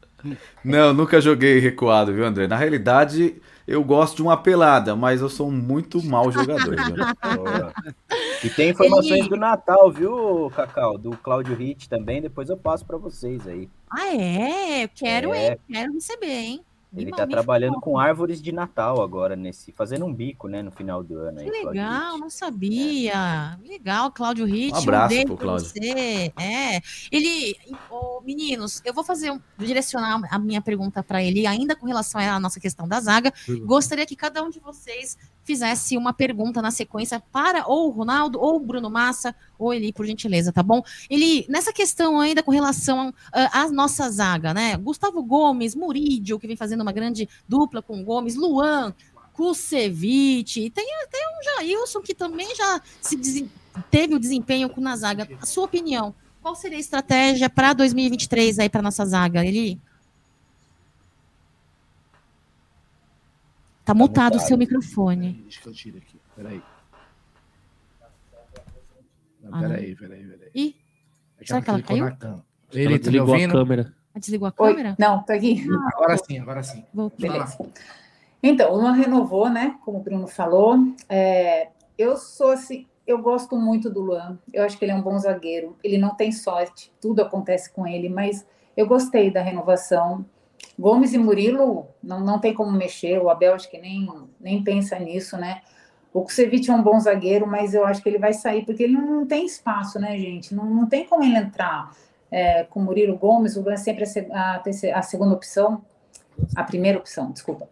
E eu acho que ele vai sair e eu não, não sei se o Palmeiras vai atrás de, de algum outro zagueiro, se vai subir o Henry, o Naves. É, acho que o Abel vai apostar no, no Naves se o, se o Kusevich sair. Talvez saia, né? Se vier o jogador paraguaio para compor a base. Eu gosto muito da nossa zaga. É, eu acho muito segura. Só que assim, a temporada é longa, né? O que me preocupa é assim, Palmeiras tem um elenco curto, né? O Abel gosta, mas o elenco é curto. O Veiga vai voltar, vai entrar no lugar de Skype, mas e quando ele é, for suspenso, se ele machucar de novo? Me preocupa muito é, a questão do, da quantidade de jogadores que a gente tem. É, é um elenco muito fechado, eles são muito amigos, eles acreditam piamente no Abel, eu acho isso maravilhoso. O que o Abel conseguiu com esse elenco, ele tirou acho que 200% desses jogadores. Muitos estavam na baixa, né? Troca, pelo Jean-Pierre, dá o Veiga, o Scarpa, o Zé Rafael, e o Abel mudou isso. É, mas me preocupa, me preocupa assim, o tamanho do elenco pela temporada ser bem longa. E eu não sei, assim, é... só três zagueiros, porque o Kusevich eu acho que realmente vai sair. É... Aí vai postar no Naves. Eu, eu realmente não sei, gente. Hoje eu, eu, eu fico um pouco apreensiva, assim, com, com a quantidade, né, de, de jogadores que a gente tem. Legal, Eli, obrigada pela sua resposta. Elcião, quer mandar a sua braba aí ou pro, pro Ronaldão, Massa e para Eli? Ou para Eli? Eu quero perguntar para o Massa, já fazendo assim uma espécie de advogado do diabo. Muito hum. se fala do Anderson Barros. O Anderson Barros ele é devagar para contratar, ele chega na hora errada, ele não sabe dar o bote certo, a contratação, oferece menos, quer parcelar. A questão é única, e tá, quero perguntar: é o Anderson Barros ou é a Leila que manda no Anderson Barros? Isso não fica muito claro, às vezes fica parecendo que é ele é o principal culpado. Eu nunca vi ninguém comentar nesse aspecto. Muita gente bate demais no Anderson Barros. Ele fez muitas coisas boas até se tem algum passado ruim no Botafogo, Botafogo também, como é que ia administrar um clube como o Botafogo? Essa, a pergunta é essa: é o Anderson Barros ou é a Leila? Tá mutado. Vamos lá, o que, que eu entendo do Anderson Barros no Palmeiras? É, primeiro, a minha opinião, eu acho que o Anderson Barros não é o ideal para o cargo que exerce num clube do tamanho do Palmeiras. Eu acho que o Palmeiras poderia usar mais, ter um cara é, inclusive de fora desse eixo. Uma coisa que eu vejo aqui no Brasil, não é só o Anderson Barros, não. A maioria dos, dos gestores aí de futebol, os caras olham sempre o mesmo mercado. É Colômbia, Argentina, de vez em quando o Chile, são sempre os mesmos ali que ficam rodeando e alguns jogadores do Brasil. É, o Palmeiras tem seis estrangeiros, nenhum do fora desse eixo América Latina. Assim, a gente vê na Premier League, a gente vê nos campeonatos europeus, muita gente de fora, da África, é, da Croácia, sempre tem um meia croata que sempre joga demais. Eu, eu gostaria de ver uma experiência do Palmeiras com um, um cara de fora, assim, que olhasse para outros mercados. Mas, infelizmente, não é uma, a nossa realidade. Sobre o Barros e a, a, a visão que o Palmeiras tem dele, para mim é muito clara. O Barros não, não está no Palmeiras só para contratar. O Barros foi, ele foi muito importante é, em algumas saídas, em algumas remodelagens dentro do Palmeiras, a forma de contratar, contratar o treinador. Né? É, é, claro que não foi o Barros que foi atrás do Abel, mas o modelo de contratação que o Barros desenhou para o futebol do Palmeiras fez com que o Abel chegasse no Palmeiras também.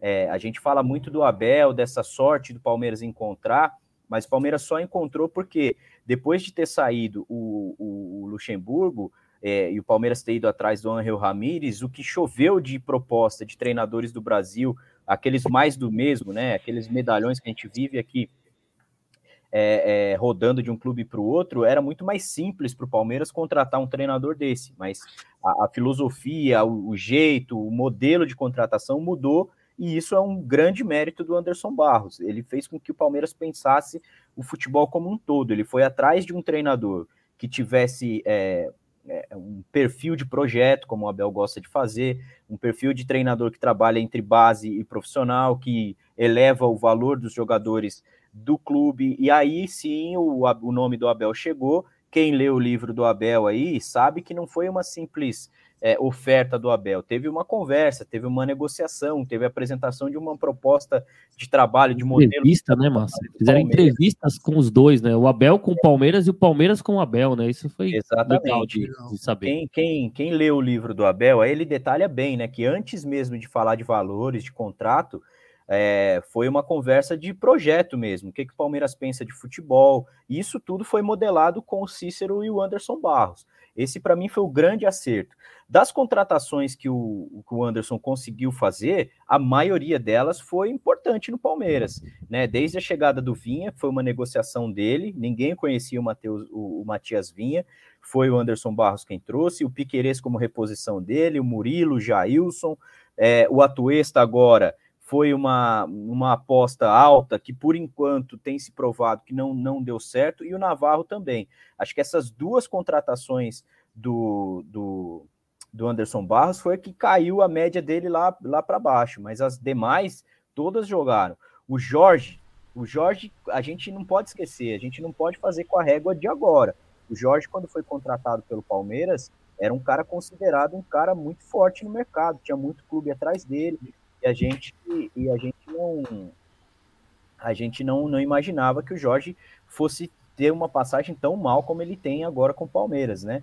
Agora, outras coisas importantes do Barros, ele tirou o Daverson duas vezes, ele conseguiu emprestar o Daverson, na terceira agora para o Cuiabá fez a negociação também, o Borja a mesma coisa, o Lucas Lima, ele encontrou uma saída para o Lucas Lima que parecia um problema sem fim no clube, é, teve algumas negociações duras que não pareceu para o torcedor que foram difíceis, mas lá atrás a saída do Bruno Henrique, por exemplo, foi complicada para o Palmeiras e ele conseguiu colocar isso de uma forma simples. A saída do Luiz Adriano, depois do Luiz Adriano ter feito uma temporada muito boa em 2020, né? 2021, aí ele sentou na, na graxa mesmo e não quis mais jogar bola no Palmeiras. É, mas assim, então eu, eu entendo que o trabalho do Anderson, para o que a, a diretoria propôs para ele, um bom trabalho. É, o seu Hamilton fala muito no programa. O, o, Anderson deve ter lá na academia de futebol uma plaquinha de funcionário do mês, porque o que foi pedido para ele, ele fez.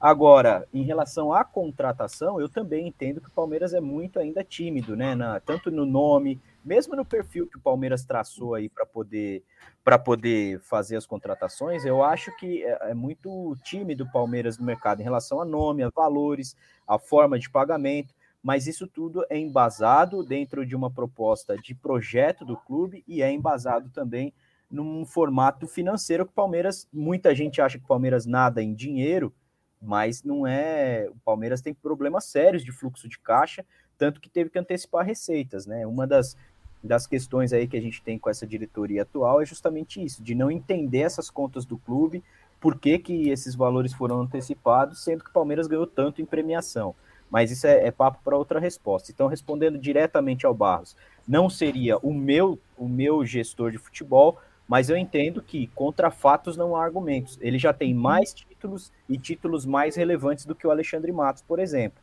A mesma coisa que serve para a base aí que eu falei para o Regis agora há pouco, muita gente diz assim: ah, mas o Anderson Barros pegou o time que o Matos montou. É verdade, mas ele poderia muito bem ter se desfeito desse time.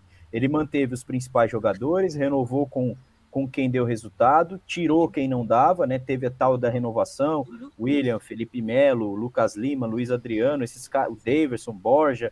Só aí são seis jogadores que saíram e também aliviaram a folha do Palmeiras, aliviaram o elenco do Palmeiras. Isso a gente não pode negar. Agora, é, ele está seguindo a cartilha do clube, né? Não, não adianta. O, o, Matos foi a mesma coisa. O Matos, quando ele chegou no Palmeiras, ele teve carta branca com um presidente que não deixava ele fazer qualquer negócio. Ele contratou aquilo que precisava. Na primeira gestão do Gagliotti, o Matos teve carta branca sem ninguém ali olhando para o que ele fazia. Olha o tanto de jogador que teve contratos grandes aí é, e que a gente está se livrando agora das definições que o Matos fez. Então, num, o gestor de futebol ele precisa de alguém acima dele que tenha essa responsabilidade. Dentro do que propuseram para ele, ele está fazendo um bom trabalho, a gente não pode negar. Muito Teve a saída do Jailson, estão lembrando aí também, é verdade. Ô, Muito Massa, obrigada. Eu? Massa, só o, o, time do Palmeiras em 2018, que era o time, último time campeão do Matos, se tiver três jogadores hoje, é no máximo quatro. Então, é, então é, que, é que o pessoal ele, aí, né? É que tem muita gente que generaliza tudo, né? Ah, esse time foi o Matos. Quem tem hoje do, do elenco, a gente consegue. O Everton foi o Matos que trouxe, foi uma baita contratação do Matos, é verdade. O Rocha foi ele, ele e o Mike, né? Então já são três. Zé Rafael, eu não me lembro. Zé Rafael foi não, o Matos. Não, foi, já foi o Barros? Não, Zé foi, não, o, foi o Matos. Foi o Matos, foi o Matos. Foi trouxe o Matos ele do também, Bahia. Então, é, a, a, base, a base do time do Palmeiras foi realmente montada pelo Matos. Mas o, é como o, o, o, o Regis está falando aí, o último time campeão não tem todo mundo que tá que foi o Matos que trouxe. Foi foi complicado. E, e uma coisa assim, ó, eu ir lá num jogador para contratar e falar assim, qualquer jogador o Matos fazia isso. Cinco anos de contrato, ganhando um milhão por mês é, e mais 15 mil reais a cada jogo que você entra. Então, é lógico que é mais fácil, né? para você contratar. Agora, uma, o Barros tem uma certa dificuldade financeira para poder oferecer alguma coisa. O cara tem que ser criativo. Eu só não Ô, gosto Bruno. da postura dele. Eu acho ele muito tímido, assim, não aparecer. Não é só contratação essa função, ele tem que aparecer mais. Só aproveitar seu gancho, Bruno, para fazer um comentário, viu, gente? É, isso é o que o Bruno falou é muito pertinente, eu acho legal a gente até puxar um gancho é, em relação ao que ele falou sobre a, a questão de contratação de centroavantes. Vale se lembrar que na época do Matos, por exemplo, o Palmeiras trouxe Lucas Lima praticamente na mesma época, trouxe o Veiga e o Scarpa. E o Palmeiras buscava de forma incessante ainda um camisa 10. E nenhum dos três continuava dando um bom rendimento, entrava, fazia um jogo bom, caía o rendimento, enfim. E isso mostra também, né? Às vezes a gente avalia da- dessa seguinte maneira. Ah, o trabalho está sendo bem executado porque houve. uma- Olha a Cecília aí, ó, que belezinha, hein? Fala, tchau, pessoal. É, Fala, parabéns, Amit. Parabéns. Fala, vamos doar, pessoal. Vamos doar, pessoal. Palmeiras. Linda, massa. Parabéns, Linda, cara. linda. Show de bola, irmão. É, tá.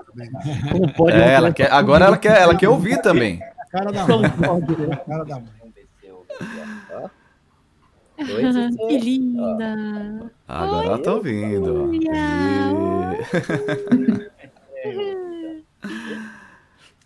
Segue Então, só, com- só complementando, Cacau, é, então, tipo assim, é, às vezes é, é meio que fácil a gente é, interpretar e falar, é, mas a base foi feita pelo Matos.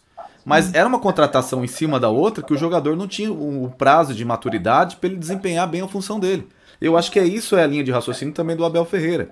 Não adianta encher ele de centroavante, de atacante lá, e ele não testar até, ó, até ele entender que aquele jogador não vai dar certo. Por exemplo, a gente pega muito no pé do Navarro, com razão? Com razão. Porque a gente está observando que realmente não está vendo uma evolução. E ele teve uma continuidade.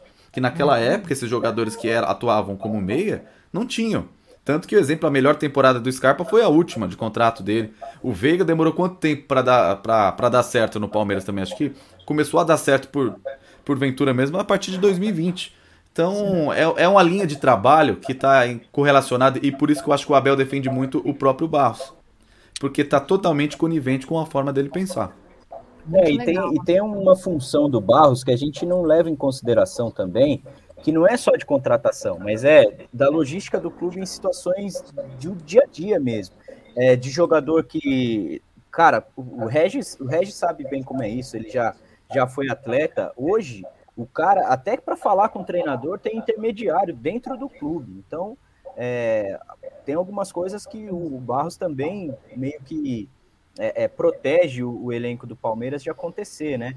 De, é, é, por mais que vaze algumas informações, desde que o Barros chegou, isso tem muito menos frequência do que antigamente, né? Isso não é, não é à toa, é um trabalho de dia a dia também. Agora, se confirmar algumas coisas aí em relação ao que estão sendo está sendo falado desses jogadores que retornam, né? Que o pessoal está falando aí no chat do Carlos Eduardo, é, o, o próprio Lucas Esteves ainda não tem a definição se ele vai ficar ou não lá na MLS, né? O Raptors lá quer contratar, mas ainda não fez a proposta definitiva, e o Matheus Fernandes. Esses três são, o, tirando o, o, Esteves, que é da base, são herança do Matos também, né?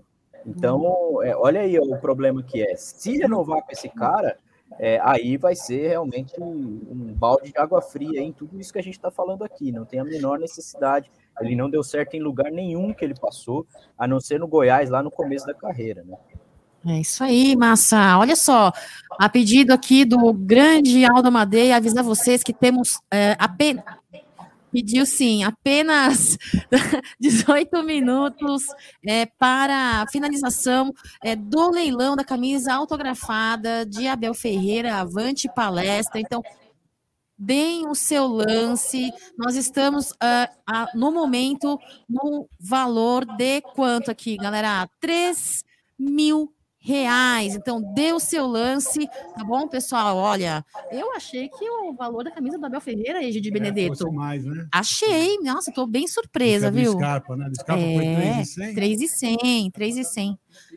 É, Tá na crista da onda. Agora, Podia ser mais. né? Podia ser mais. Então, pessoal, 18 minutos aí para finalizar este leilão da camisa é, do Abel Ferreira. Quero é, perguntar para você, ele, antes de dar a palavra para o Zé para fazer uma pergunta para um dos nossos três convidados, incluindo você, é, o que você tem a dizer com relação a esse aspecto aí de Abel, a Anderson Barros e Matos, é, tendo escutado aí o- a opinião de Bruno Massa e Ronaldo Souza?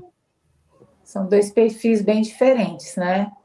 O Matos é aquilo, contrata, contrata, contrata, é, ele é muito agressivo, e o Barros é, é o oposto, né? Ele é mais devagar, ele acho que ele é mais low profile, né? É, o Abel fala que a gente não tem ideia do que o Barros faz lá dentro, né? Acho que é mais nessa questão de gestão que o, que o Massa falou, e realmente deve ser um trabalho muito bom. Eu gostaria que o Barros fosse um pouquinho mais agressivo, mas eu entendo a forma dele, dele trabalhar, porque, a, como o Massa disse, a grana não, né, não, não brota assim, não jorra. O Matos tinha um cheque em branco e, e gastou aos montes, muitas vezes acho que sem critério, se bem que também quando ele contratava, eu não lembro de ter muita crítica né, em relação às contratações que ele fazia.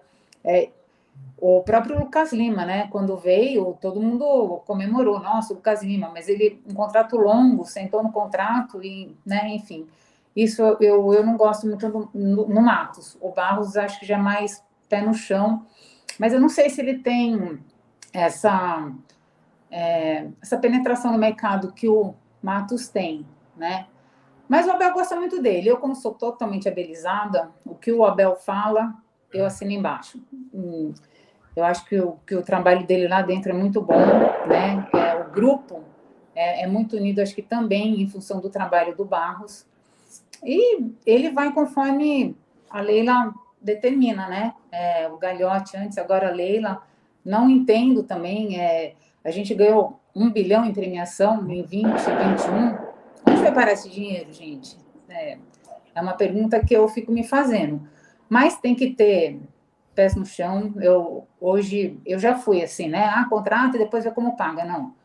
Vamos manter, né, dentro do orçamento, não vamos fazer loucura, tá dando certo.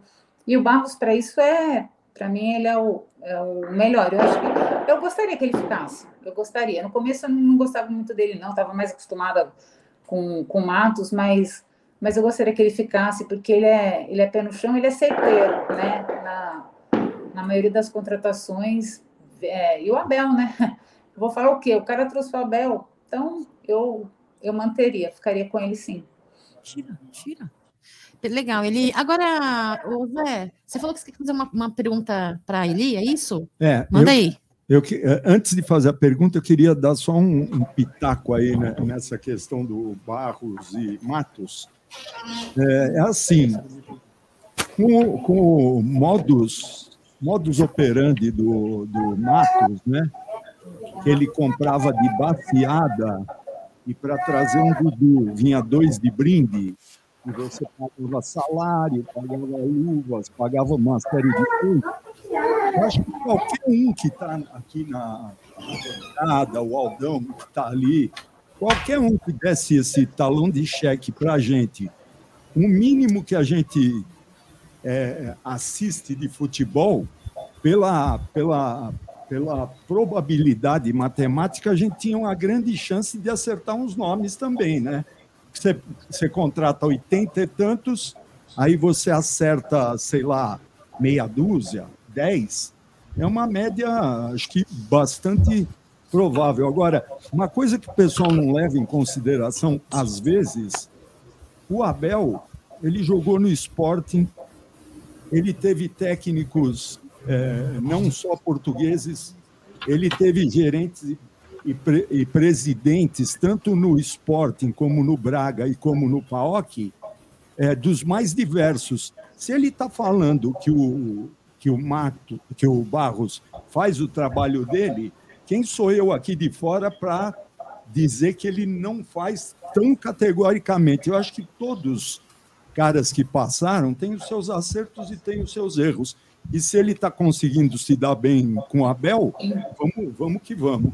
Mas o que eu queria saber da Eli é a gente só no dia 2 de janeiro, voltando ao, ao treinamento, e só no dia 15 a gente começando o Campeonato Paulista, como é que é a ansiedade aí da, da torcedora nessa questão da quantidade de nomes que nós vamos escutar de agora até o dia 15 de, de janeiro, é, pipocando coisas que não têm o menor sentido, a menor realidade.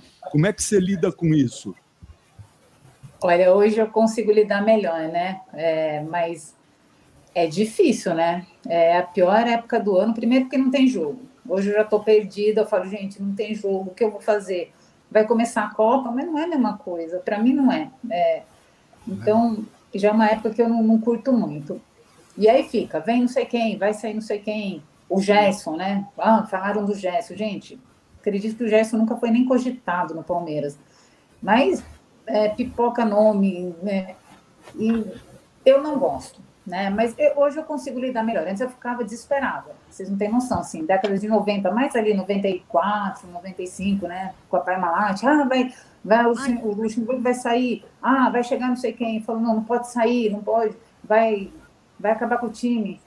Hoje eu fico mais tranquila, mas é uma época chata, né? Porque começa a pipocar nome que, que não, não faz sentido.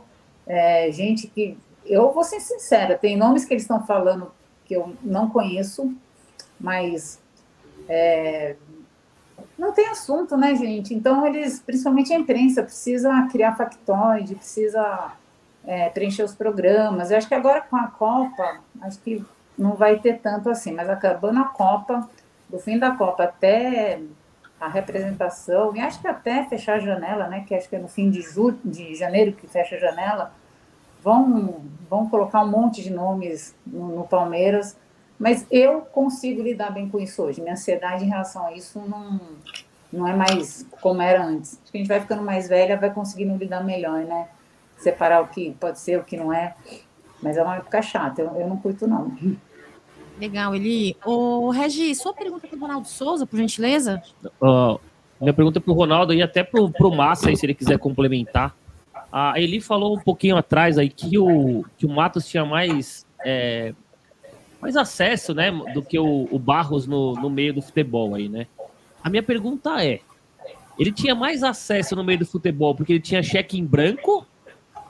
Ou, por exemplo, agora ele tá lá no Atlético Paranaense e o cheque não é em branco? Por que ele não contrata 50 cara por dia lá, que ele fazia no Palmeiras?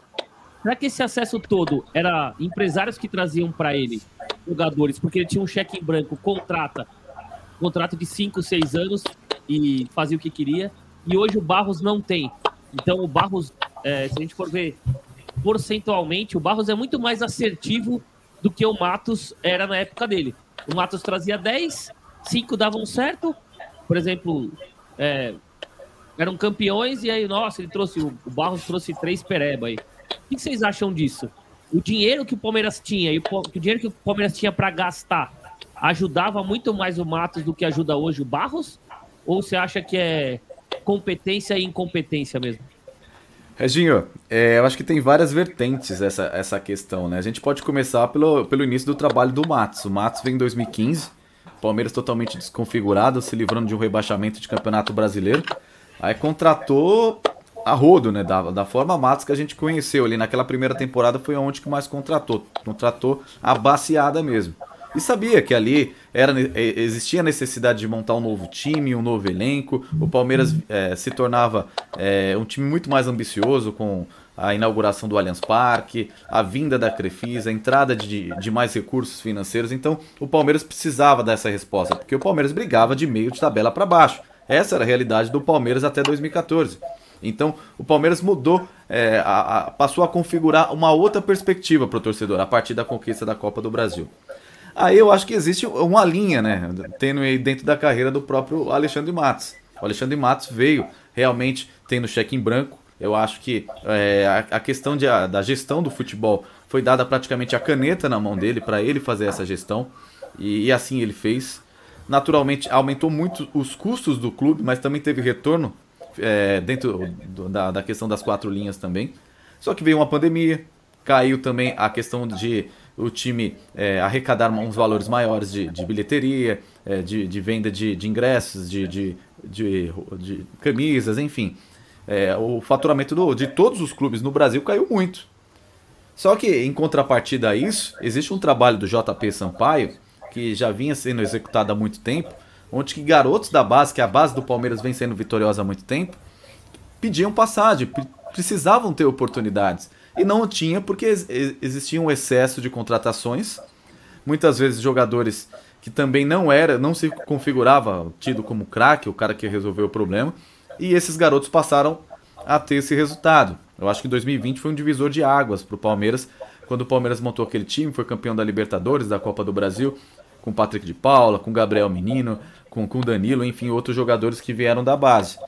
E ali eu acho que a diretoria do Palmeiras entendeu que, de certa forma, existia muito ali que, do, do material que vinha da base que dava para aproveitar.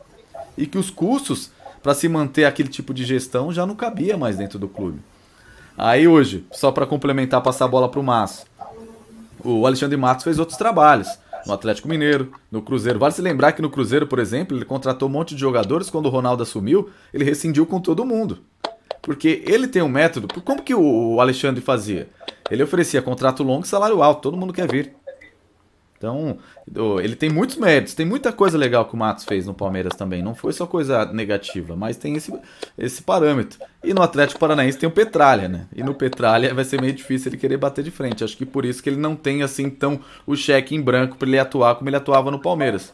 Mas em certo momento o Alexandre Matos foi importante. Mas se continua com aquela linha de raciocínio de só comprar, comprar, comprar e não pensar como que ia pagar aquilo, acho que o Palmeiras poderia estar numa situação muito mais prejudicada financeiramente. Posso falar só uma coisinha? Claro. É, eu acho que o Matos teve dois grandes acertos, assim. A vinda do Dudu, Sim. que ninguém esperava, e ele acho que foi um ponto de virada, né?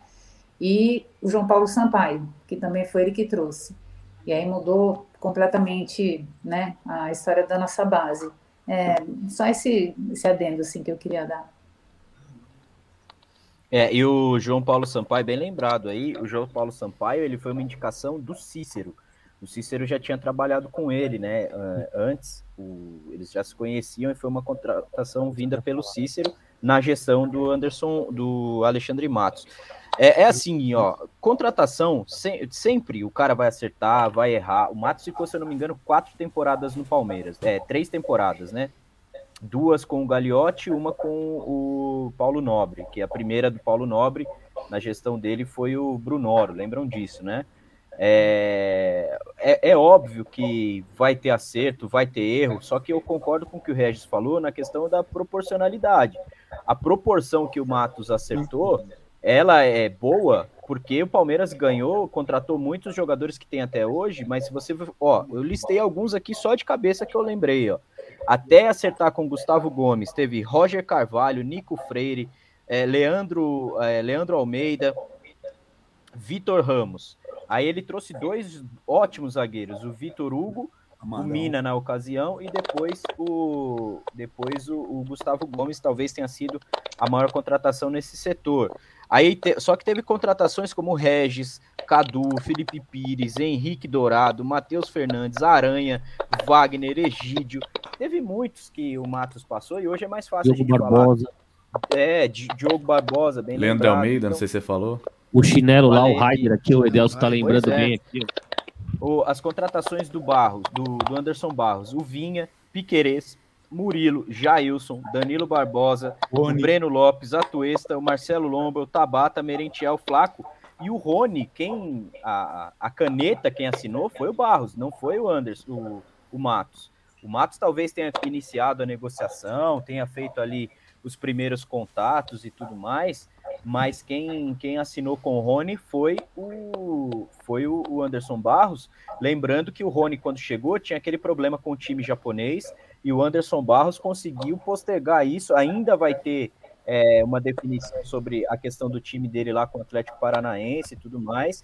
Então, assim, é sempre vai ter acertos e erros. Eu, eu repito aqui, o Anderson Barros, para mim, não seria o, o, gestor de futebol do Palmeiras. Eu não acho que ele tem tamanho para isso. É, quem está aqui no chat fala que a gente é passapano, eu simplesmente não vou xingar o cara, não tem necessidade disso. né? Isso deixa para o torcedor aí, não tem necessidade nenhuma. É, eu acho só que ele não tem o tamanho do Palmeiras. Eu apostaria em outro nome, por exemplo, como Luiz Campos, que o próprio Abel chegou a indicar.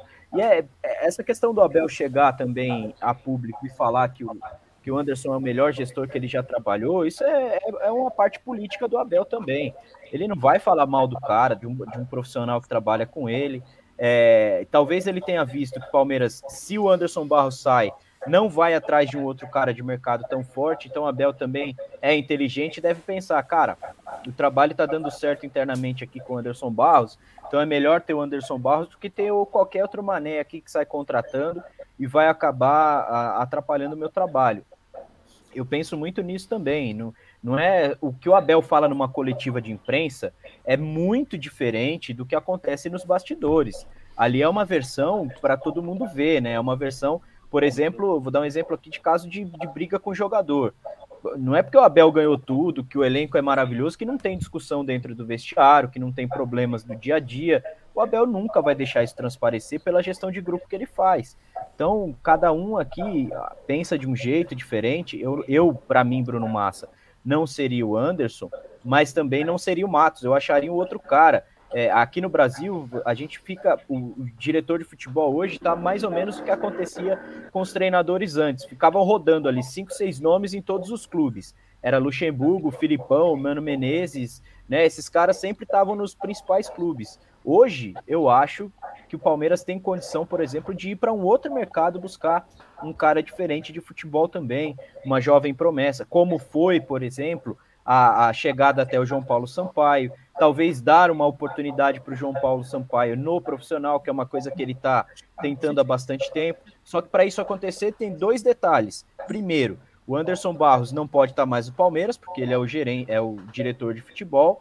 O Cícero não pode ser mais o gerente, ele teria que ser o diretor de futebol, e o, o João Paulo Sampaio assumiria a vaga do, do Cícero. Então trocaria isso porque o, o, o, João Paulo Sampaio ele não é ele é o diretor da base hoje, mas naturalmente ele não sai, sairia debaixo do guarda-chuva do Cícero para assumir o posto de chefe dele. Né? Teria que ter um movimento aí também de hierarquia dentro do clube. Eu não sei se o Palmeiras está disposto a isso. A gente tem uma chance grande de perder o João Paulo Sampaio, porque a CBF está atrás dele já há bastante tempo para reformular o futebol de base da CBF né, com um projeto muito grande. É uma coisa que interessa muito a ele. A gente já entrevistou ele, é um desejo dele fazer mais pelo futebol brasileiro, não só por um clube. Então, o Palmeiras vai ter que olhar para esse cara também, que é muito bom de mercado. Então, a galera aí que fala de passar pano, a gente já está acostumado. A gente só não vai aqui ficar xingando ninguém, é, xingando o cara disso ou daquilo. Porque o que eu, se eu falar aqui, ó, fora Barros, não vai adiantar. O Palmeiras não vai olhar para essa nossa live aqui e o que o Bruno Massa falar vai fazer. A gente tem que olhar os números.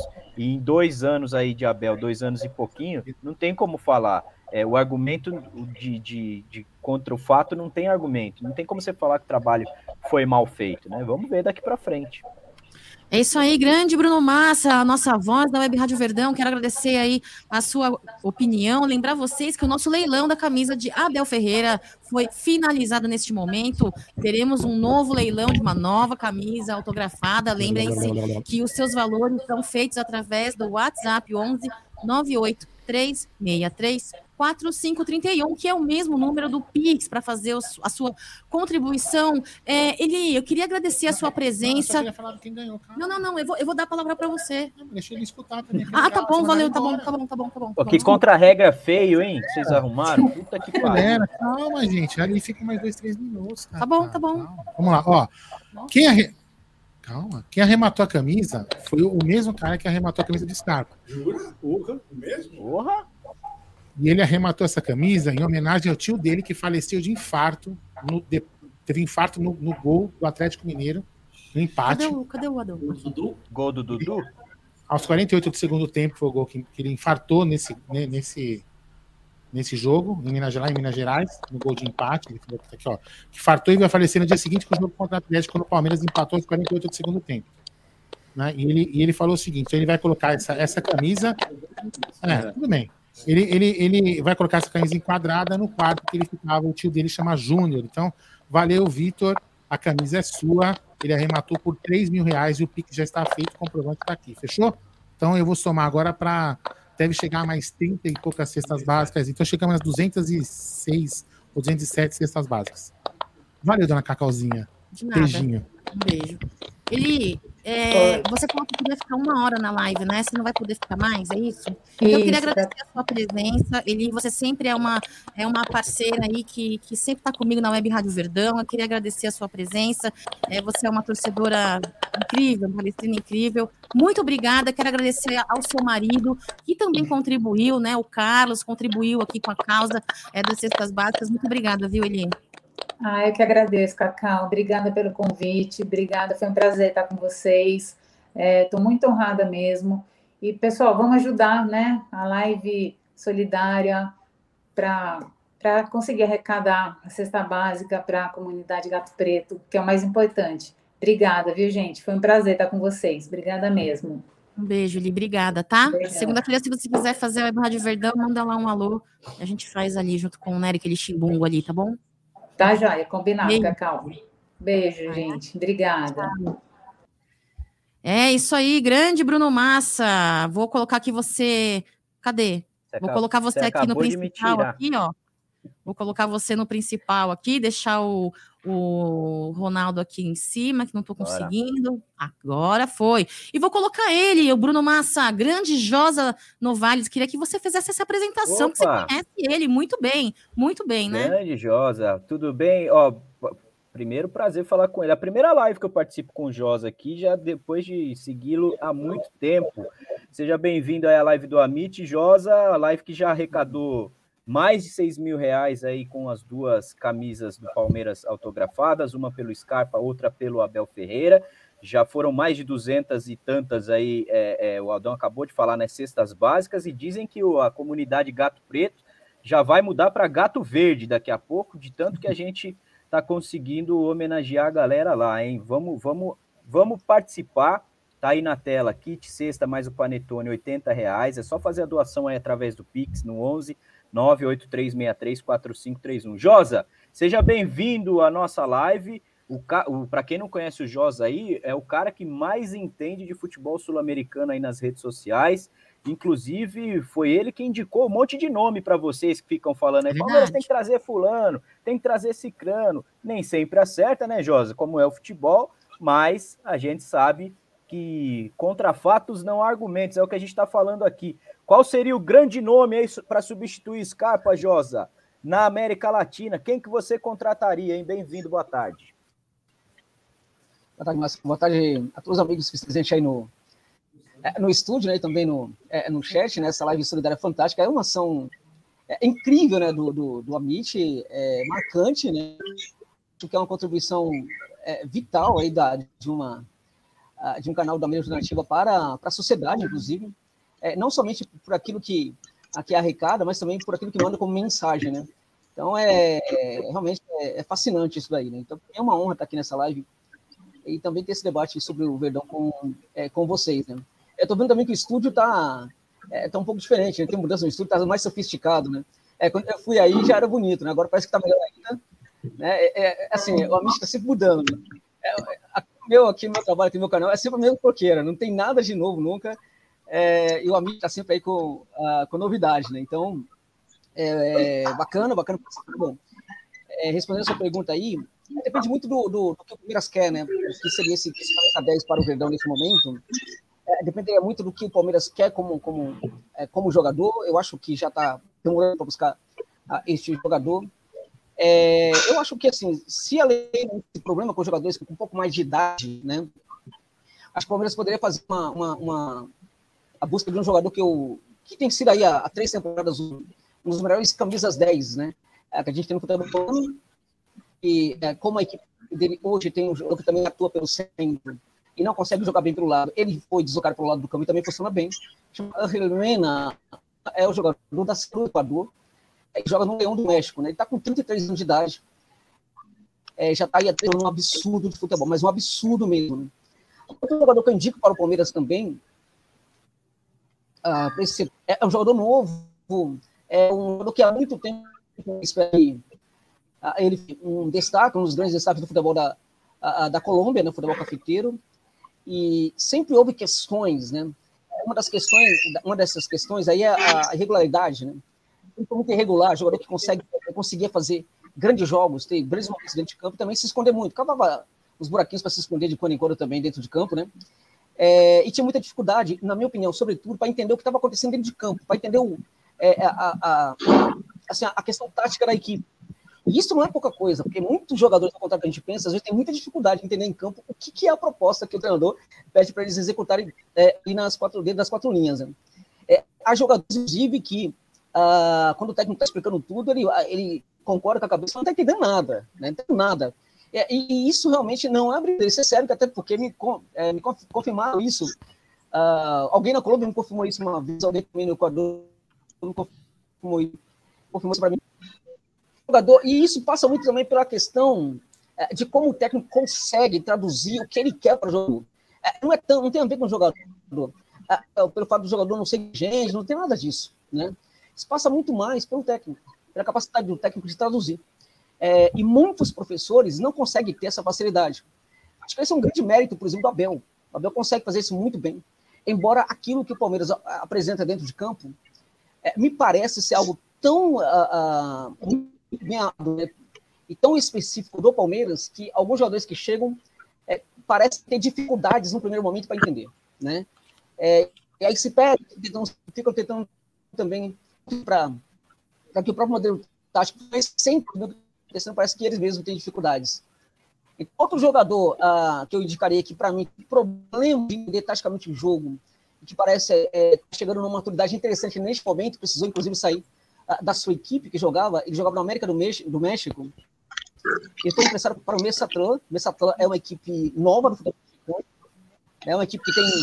É, é mais um time milionário do México, né? É um time pequeno com pouca crescimento aí, poucos sabem quem é o Messatlan. Messatlan é um clube é, que tem uma estrutura hoje já invejável, muito, muito, centro de treinamento muito grande, muito, muitos campos, né? é, muitos bons profissionais é, contratados até nos Estados Unidos, mas um clube pequenininho, pouca, pouca gente conhece, com pouca torcida também. Ele foi emprestado para esse, esse clube e lá é, mostra uma maturidade realmente incrível. Só que o América tem muita gente ali, muito, tem excesso de contingente para aquele setor aí do campo. Ele deve voltar ao final dessa temporada para o América do México, do México e acho que é, poderia fazer uma tentativa de, é, de empréstimo ou então de compra desse jogador aí. É, estou me referindo ao Nicolas Benedetti, é o, o jogador colombiano é, da canteira do Deportivo Cali, né, um jogador interessantíssimo. Todo mundo sabe que ele é técnico. O que todo mundo não entendia é porque que ele não conseguia jogar, não conseguia ser tão decisivo e não conseguia ser é, aquele jogador regular, que né, pegava é, a camisa saia jogando numa partida, é, detonava no jogo, e no outro jogo é, é sumia, né? É, por que, que ele, ele faz isso? Por que, que ele é desse jeito? Hoje parece que ele está é, enterrando de vez essa irregularidade. Né? Vem fazendo jogos atrás de jogos muito bons, é, tem sido o jogador driblador, passador, passa em profundidade, passa ali no costado ali da zaga também, e está se especializando também em achar esse homem livre ali no costado da zaga. Então é um jogador interessantíssimo, para mim, vem se notabilizando como um dos melhores camisas 10 que a gente tem hoje é, na América Latina. Então fica aí a dica: Nicolas Benedetti seria esse jogador, tanto como o Mena. O Mena seria muito barato. Acho que o custo-benefício seria interessante, desde que não houvesse aí essa rejeição a jogador com certa idade. Agora, o Benedetti, que aliás o Mena está numa situação física também muito boa. O Benedetti seria um jogador, inclusive, para o Palmeiras ganhar muito dinheiro com ele, porque ele ainda é um jogador muito novo, né? Boa. Isso aí, José. Muito boa noite. Obrigada pela sua presença, viu? Estou muito feliz de tê-lo aqui conosco no Amit 1914. Já já volto a palavra para você. E antes de dar boa noite para Dani, eu quero desejar o meu muito boa noite para você, Ronaldão. Daqui a pouco você volta mais tarde à noite, né? Daqui a, a pouco mais tarde Cacau, à noite. A Cacau já perdeu a noção do tempo aí, já. Ela já tá dando boa noite. Às quatro dando até boa noite, né? É verdade. É. Nossa, meu, tô muito perdida. É o, é o fuso horário da Cacau. Meu Deus do céu. Ronaldão, obrigada pela sua presença. Você tem um, você tem um compromisso. Depilação. Então, olha, Ronaldão, eu espero você mais tarde, tá bom? Manda mensagem aqui, entra no canal do Aldão, que o Aldão gosta, tá, Ronaldão? Maravilha, gente. Obrigado aí pela oportunidade aí. Eu vou continuar aqui acompanhando vocês aí, até para ter todo mundo a oportunidade de estar essa resenha maravilhosa, nesse projeto aí sensacional do Amit. E se tudo der certo aí, mais tarde a gente se vê de novo por aqui. Tá bom, um beijo, Ronaldão. Até mais. Até mais. Dani. Muito boa noite, obrigada pela sua presença. É, grande torcedora palmeirense, representa demais a mulherada aí é, dentro de, das, das arquibancadas, no Twitter, na rede social, enfim. É, quero desejar meu, meu muito boa tarde para você, né? Não é boa noite ainda. boa tarde. E já aproveita, você tem alguma pergunta para o grande Josa, para o grande Bruno Massa? Aproveita o momento que a hora é sua, hein?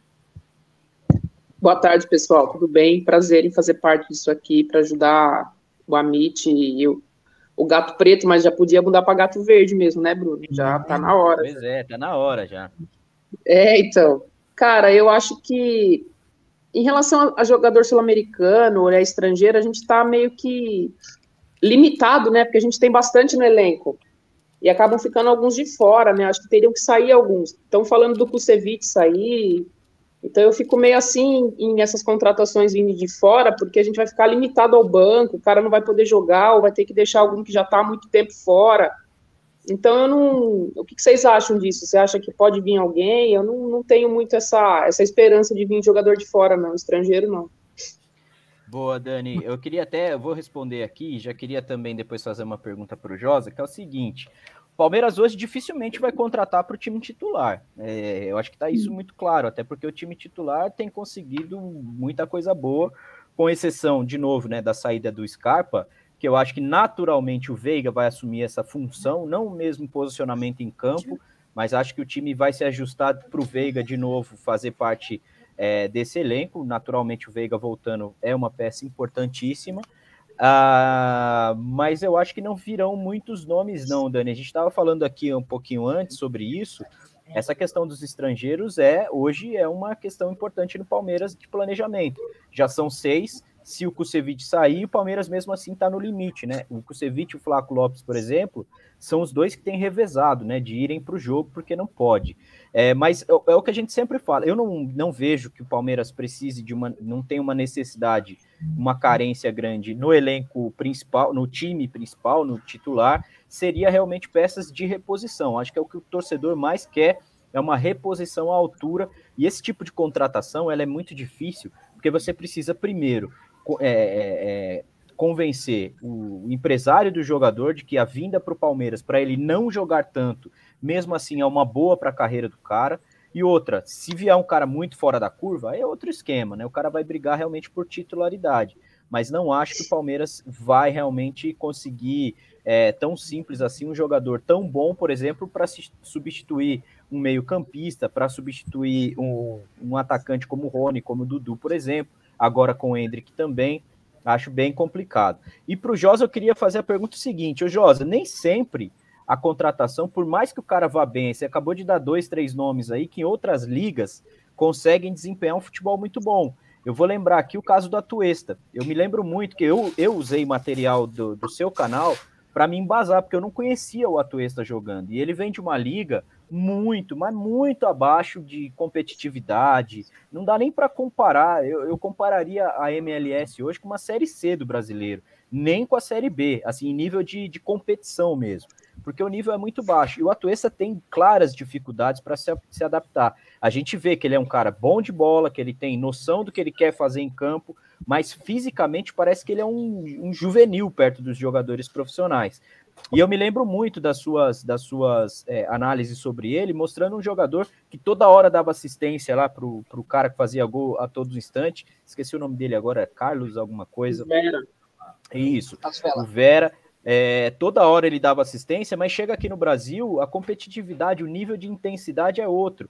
Então, o que eu quero dizer é o seguinte, emendando com a pergunta para você: o quanto o Palmeiras tem que se preocupar com a liga que está olhando para esses reforços, para esse nível, para que a, a adaptação do cara seja mais rápida, e mesmo assim, toda contratação, Josa, ele é uma grande aposta, é ou não é? é uma grande aposta. Toda contratação é uma grande aposta, né? Inclusive, alguns clubes europeus contam com essa possibilidade de que alguns é, jogadores não vão se adaptar, né? Tem muitas questões, muitas, muitas respostas para essa pergunta aí. É, sobre a Tuesta, de fato, na Major League Soccer, ele era um jogador muito diferenciado. É, agora, quando ele jogava também pela seleção sub-23 da Colômbia, ele também conseguia fazer um papel é, tão à altura do que ele fazia, é, bem à altura do que ele fazia na, na MLS, né? na MLS, né? É, tinha lá, por exemplo, um jogador, tinha uma, uma combinação muito interessante ali entre ele e o Carlos Vela, né? É, o Carlos Vela, inclusive, teve a melhor temporada da carreira, né? É, jogando ao lado do, é, do Atuesta, e detalhe, ele não estava jogando bem antes do Atuesta chegar no, na equipe. O Atuesta praticamente constrói um Vela completamente diferente, né? muda a percepção que as pessoas tinham do Vela, que era uma percepção que já estava é, indo de mal a pior, né? não estava bem na carreira. Né? Ô, Josa, pegando esse gancho seu, eu até quando fui ver os vídeos do Atuesta, eu queria que contratasse o cara lá, o outro, não o Atuesta, porque o cara que fazia. É, então, o cara é sensacional, né? Exatamente, mas é, é, foi construído para ser assim pelo Atuesta, que inclusive sentiu muita falta, até hoje sente, é, do Atuesta, né? Ali havia, na verdade, uma, uma, uma, uma combinação entre esses dois jogadores, uma, é, eles eram muito entrosados, né? Havia um entrosamento muito grande. O que me parece é, é que conta muito para essa questão da adaptação da Atuesta, primeiro, ele me parece um jogador absurdamente introspectivo, né? Muito. Acho que tem uma demanda física mesmo desse jogador que precisa ser resolvida. É, contudo, nem sempre a questão física, por pareça, quando o jogador está muito bem em campo, ele se encontra dentro do modelo tático muito bem, ele consegue até solucionar, a, a, a solucionar isso. Não parece. É, acaba não parecendo que ele é tão frágil. É, a fragilidade vem da dificuldade de jogar. A, dificuldade de jogar, de se movimentar, né, chama é, é, a atenção de todos nós também para a fragilidade física dele. Porque essa fragilidade física também acaba é, é, soltando aos, aos olhos, né, as vistas dos olhos. Por quê? Porque ah, se o jogador tem uma dificuldade para se movimentar, para chegar no jogador, ele vai chegar na hora errada, ele vai para embaixo, vai perder e tudo mais. Se a gente lembrar da, é, do Barco, esse aquele Barco, aquele jogador do, é, da, que estava no Atlanta United, que foi do Independiente, quando o Independiente fez aquela final da Sul-Americana contra o Flamengo, né? É jogador menor que eu, né? Tem um metro dez, aquele tem um, não tem nenhum metro, né? O, esse aquele barco, né? É um jogador, naquela partida contra o Flamengo, é, todo mundo ia para cima dele. Né? Todo mundo ia para tentar é, destruir o jogador. É, e ninguém conseguia. Né? Ninguém conseguia. E ele é muito mais frágil até do que o Atuesta. Então, acho que essa questão passa muito. Primeiro, acho que tem uma questão. É, se o Atuesta me permite, acho que, acho que tem uma questão de core ele precisa desenvolver, sabe? Acho que ajuda muito ele a se manter firme dentro de campo. Né? então, eu acho que o problema do Atuesta passa muito por ainda estar muito perdido. Isso vem de ser muito introspectivo, isso vem de ficar muito intimidado com o que acontece no Palmeiras, e acho, aí eu tenho para mim também que é muito importante que o clube tenha é, o que eu chamo de elemento de recepção para saber lidar com os efeitos colaterais de uma contratação. É, o jogador vem com um problema. Eu estou preparado para lidar com isso? Eu tenho é, é, uma equipe para lidar com esses problemas também? Para adaptar o jogador?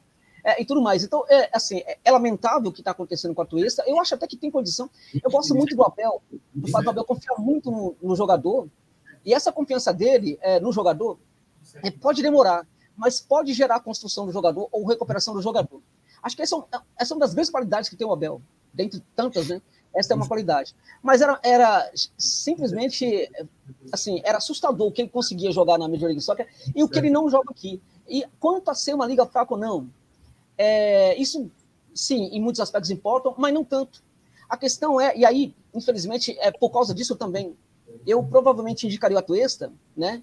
A questão é como é que o jogador lida com os desafios que ele tem dentro de uma liga fraca. Porque numa liga fraca pode ter jogadores muito bons e pode ter jogadores também muito ruins. Né? A gente pode é, trazer o Paraguai, que é um campeonato fraco, né? um jogador muito bom, ou um jogador também muito ruim. Né? A gente pode, por exemplo, a Holanda, durante muito tempo, recrutou jogadores no Suriname. Eu fui no Suriname três vezes, no Suriname existem ligas amadoras, né? É, semi-amadoras, né? É, e, e, tem amadoras também. As amadoras são melhores. Tem uma liga amador, amador que é melhor. Tem muito jogador bom lá. Muito. Agora, é, a Holanda recrutou muitos jogadores ao longo da história desses campeonatos. Inclusive, alguns desses jogadores é que não saíram do Suriname muito cedo, saíram já com mais de 20 e poucos anos. Né? É, e então a questão, por exemplo, é, um jogador do Canadá hoje é um dos melhores atrás do mundo. Né?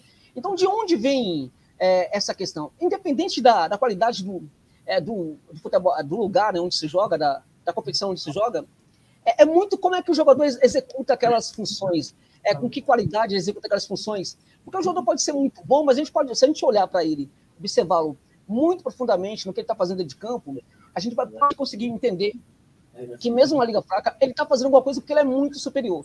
Ou que ele também está tendo um bom desempenho porque a liga é fraca. Dá para perceber isso claramente. Alguns jogadores. Contudo, mesmo isto, não. Uh, o jogador vai ser uma, um sucesso. Porque o Atuesta, por exemplo, que hoje no Palmeiras ainda não é um sucesso, é, eu indicaria para o Palmeiras pelo que eu vi ele fazendo na Major League Soccer. Só para terminar rapidamente, sobre a questão da, da contratação de jogadores estrangeiros ou não, é, eu concordo muito aí com, com essa observação uh, do Massa, vou também um pouco na linha do.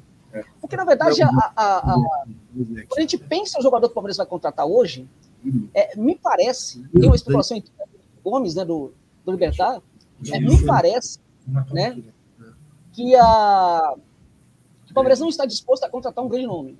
Né? É, e esse grande nome, é, não contratar um grande nome, tem dois problemas. O primeiro problema é o seguinte: Bom, matei todas aqui. Um time grande como o Palmeiras, para mim, tem que contratar um titular. Né? E não um reserva. E aí você contrata um titular. Qual é, qual é o titular da posição do Dudu? Então tem que contratar um, titular da posição. Né? E aí você qualifica não somente a, a, posição, como também você qualifica o banco de reservas, que um deles vai ter que ir para o banco. Né? Eu acho que é por aí que. E aí o Palmeiras é, não pode, não vai encontrar, buscando jogadores que quer buscar no mercado sul-americano, este jogador. Né?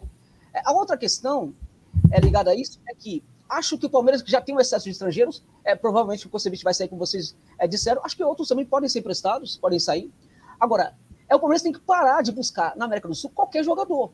Né? Mesmo que seja um jogador, é, uma grande promessa, um jogador que pode render muito no clube. O Palmeiras tem que buscar um jogador definitivo. Tem que buscar um sul-americano para chegar e ser titular. Tem que buscar um, um sul-americano que seja muito inquestionável. Eu sei que a, a, a dificuldade de dinheiro tal, né? Eu tenho a, a, minha crítica também a essa falta de dinheiro no Palmeiras, né?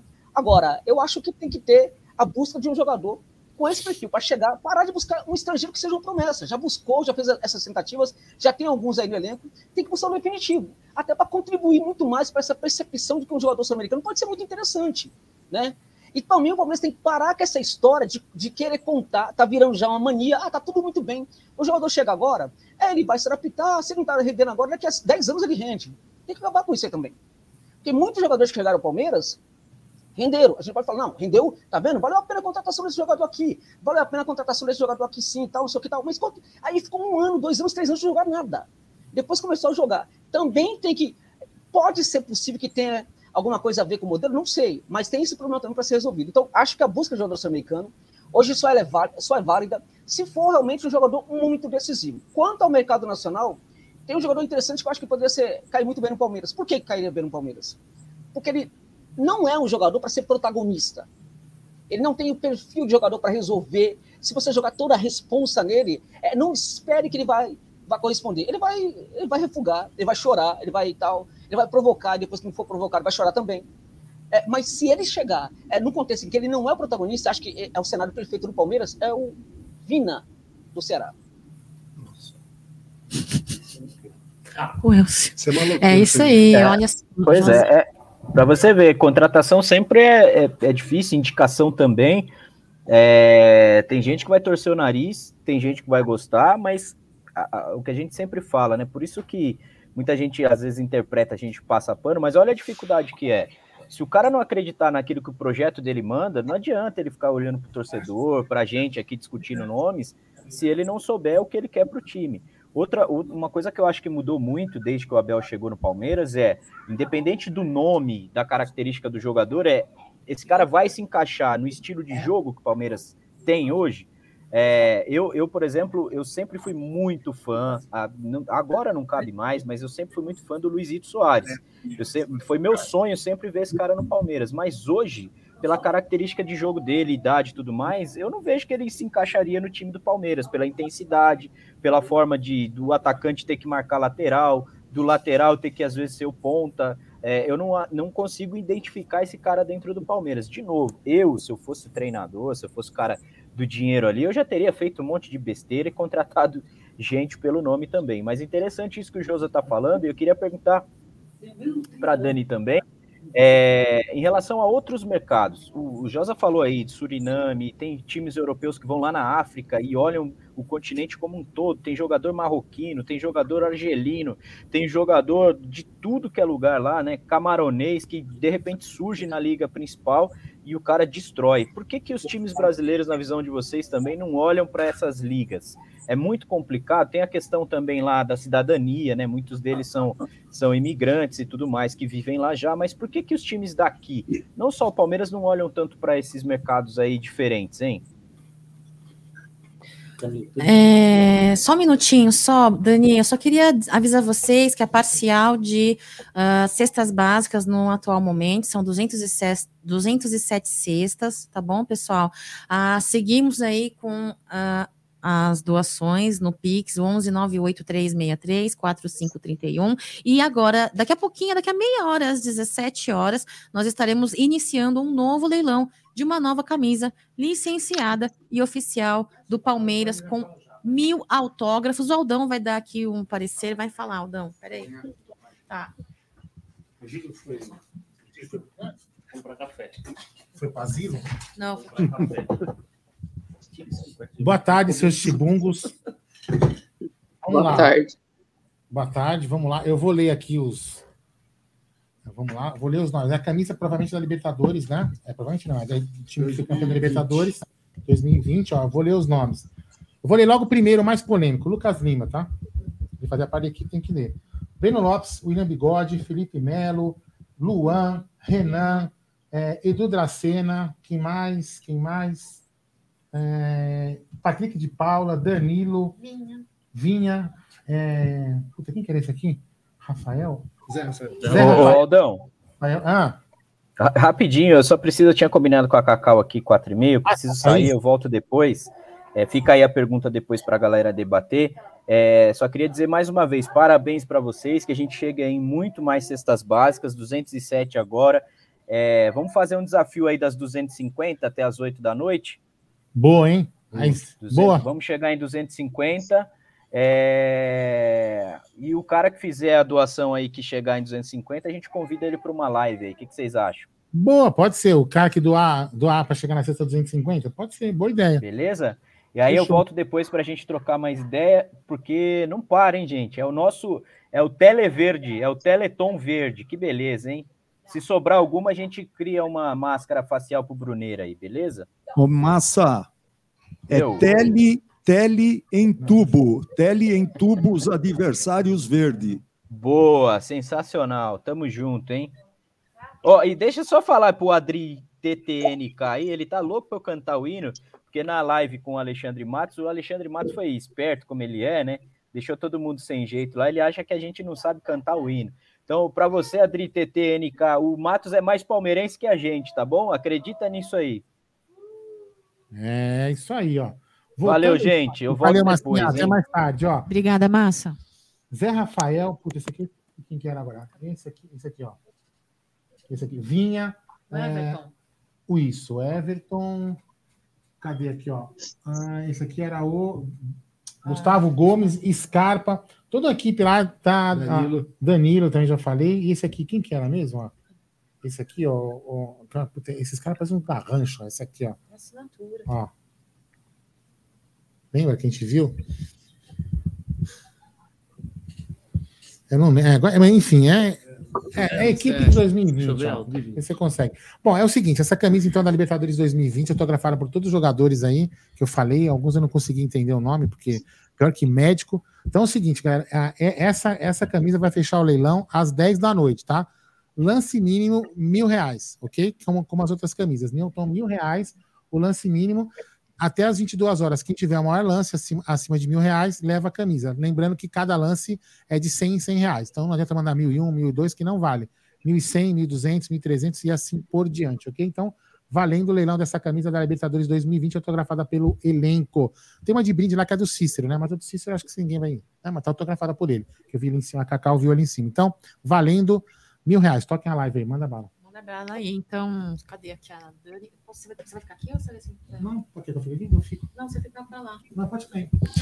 Não, eu quero- eu vou ficar, eu vou dormir, não quero dormir. Não, não quero. Vai, Tá bom, então, bora lá. Dani, ah, você quer aproveitar e faz- falar aí ah, o que o Bruno Massa eh, deixou aí como questão e fazer a sua pergunta para o Josa, aproveitar a presença dele? Então, eu acredito que é a dificuldade da língua, né, Cacau? E essa parte de cidadania tal, eu acho que fica um pouco mais complicado, né, em relação a vir esses jogadores de outras ligas e tal. Josa, é, você já falou de alguns jogadores, né, que, que você traria e indicaria para o Palmeiras, mas você não acha que a idade pesa, que nem esse que você falou dos 33 anos, né? Parece que o Abel não, não curte muito esses jogadores mais velhos, né? Ele prefere, acho que nem tanto o Abel também, acho que uma junção, né, de Palmeiras e Abel. Ele prefere os jogadores mais jovens para lapidar e para fazer esses caras crescerem, né, como jogador e como homem. O que, que você acha disso? acho que no, no é, em tese não está errado. Né? Acho que ter um jogador, ter jogador jovem é muito importante para é, para gerar intensidade do jogo, que é muito importante para esse jogo do Palmeiras. Para que o Palmeiras funcione bem, para que a proposta do Verdão funcione, é muito importante também ter intensidade, ter um marcação forte também, né? É, é, o, o problema é que o, é que o, é, há exceções. É, no caso do Mena, ele é um dos grandes marcadores da equipe, né? O cara que mais volta, é um dos destaques da recomposição defensiva do, é, da equipe do Leão, 33 anos. Com o jogador. Que curiosamente não é tão grande, não é tão forte, né? Fisicamente, mas é uma potência física, é um dos jogadores que mais, mais marca, né? Ele é um criador, ele é um típico construtor de jogo. É um cara brilhante ali quando chega ali perto ali. Quando chega ali não, na, no terço final do campo, né? Mas é um dos, jogadores que mais atuam é, é, bem na, na, na, transição defensiva, né? Então depende muito do, uh, uh, eu entendo essa questão, né? Mas no caso do, é, do Mendes, eu só falei do Mendes aqui porque é, eu penso custo-benefício, né, quando eu penso em contratação do Palmeiras, é, em nome de tudo o que se fala da, da situação financeira, eu também é, penso em, em custo-benefício. Ser um jogador, por exemplo, que poderia né, ajudar muito outros jogadores ali é, no banco de reservas a crescer olhando ou jogar, né? E também é uma espécie de líder dentro da equipe, da equipe dele. Um jogador que passou por dificuldades enormes, gigantescas, inclusive, inclusive de vida, né? Que deu um, não para todas as dificuldades e, e, e, e, se não tivesse personalidade muito forte, não seria profissional de futebol hoje.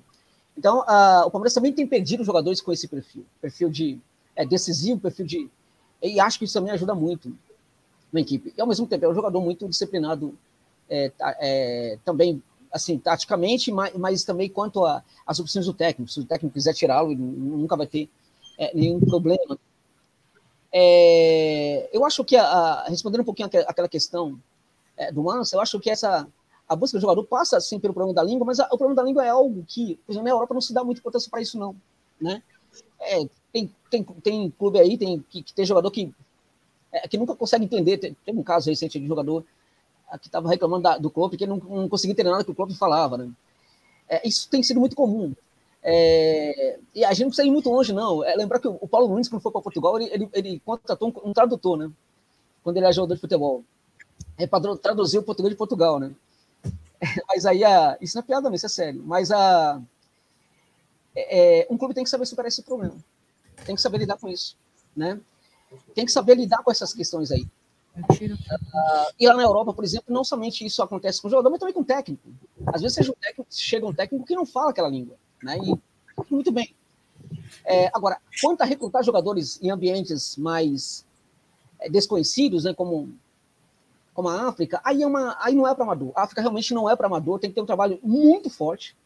Eu já falei em alguns momentos que eu, que, que eu em algum momento eu quero fazer uma expedição para a África para fazer um mapeamento aí. Eu, eu acho que o que está falhando na África, aí eu já acompanhei processos como o do Ajax, né, que fez uma tentativa muito forte na África do Sul, né, tem um Ajax ali, isso aí em Bloemfontein, na cidade do Cabo, mas o Ajax falhou nesse, nesse o Ajax não falha em quase nada, né, e falhou, né, nesse projeto aí lá na, na África, né.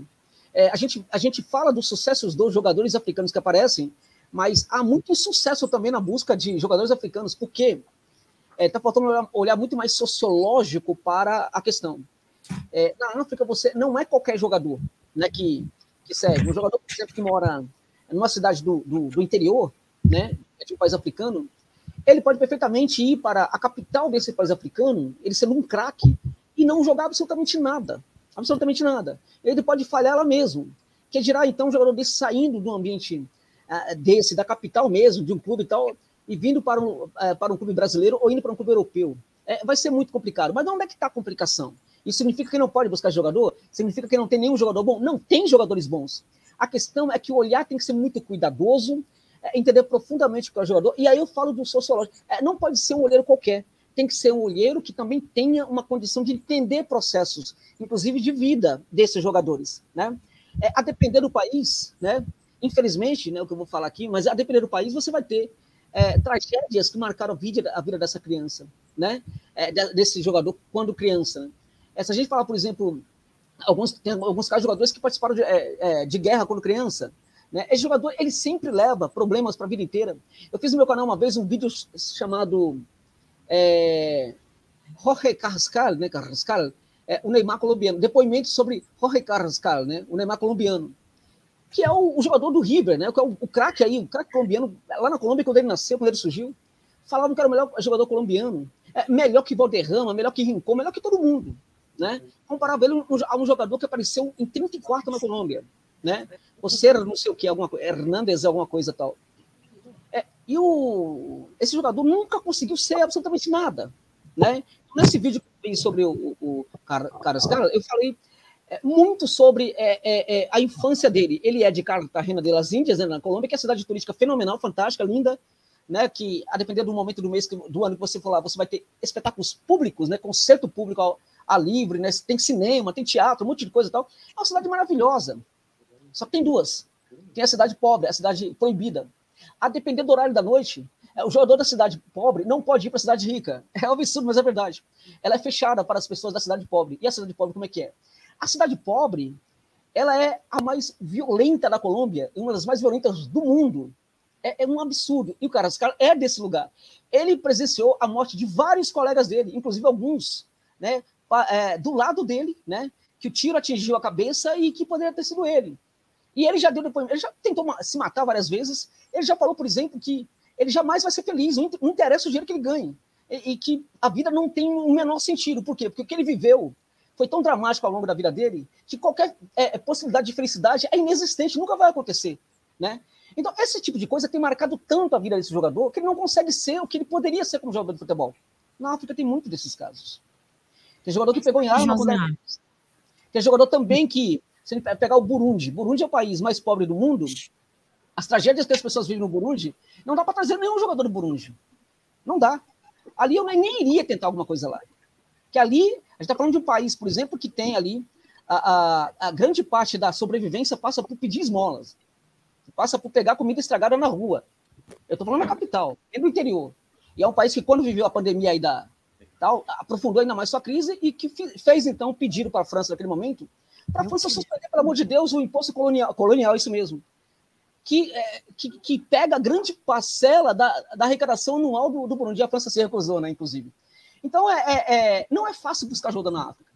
Agora, dá para buscar grandes talentos na África, desde que tenha boas intenções, um projeto sério, muita seriedade, muita honestidade e um olhar muito sociológico para o drama das pessoas que vivem ali. E detalhes sobre jogadores africanos que são recrutados hoje pelos times europeus, alguns de fato vêm da África, mas muitos desses jogadores não vêm necessariamente da África, vêm das periferias das grandes cidades europeias, que já estão adaptados ali é, à situação do país. E eles são recrutados nas periferias das grandes cidades. Inclusive, a França melhora muito seu nível quando começa a se abrir muito mais para buscar esses jogadores nas periferias das grandes cidades francesas, né? É isso aí, Jota.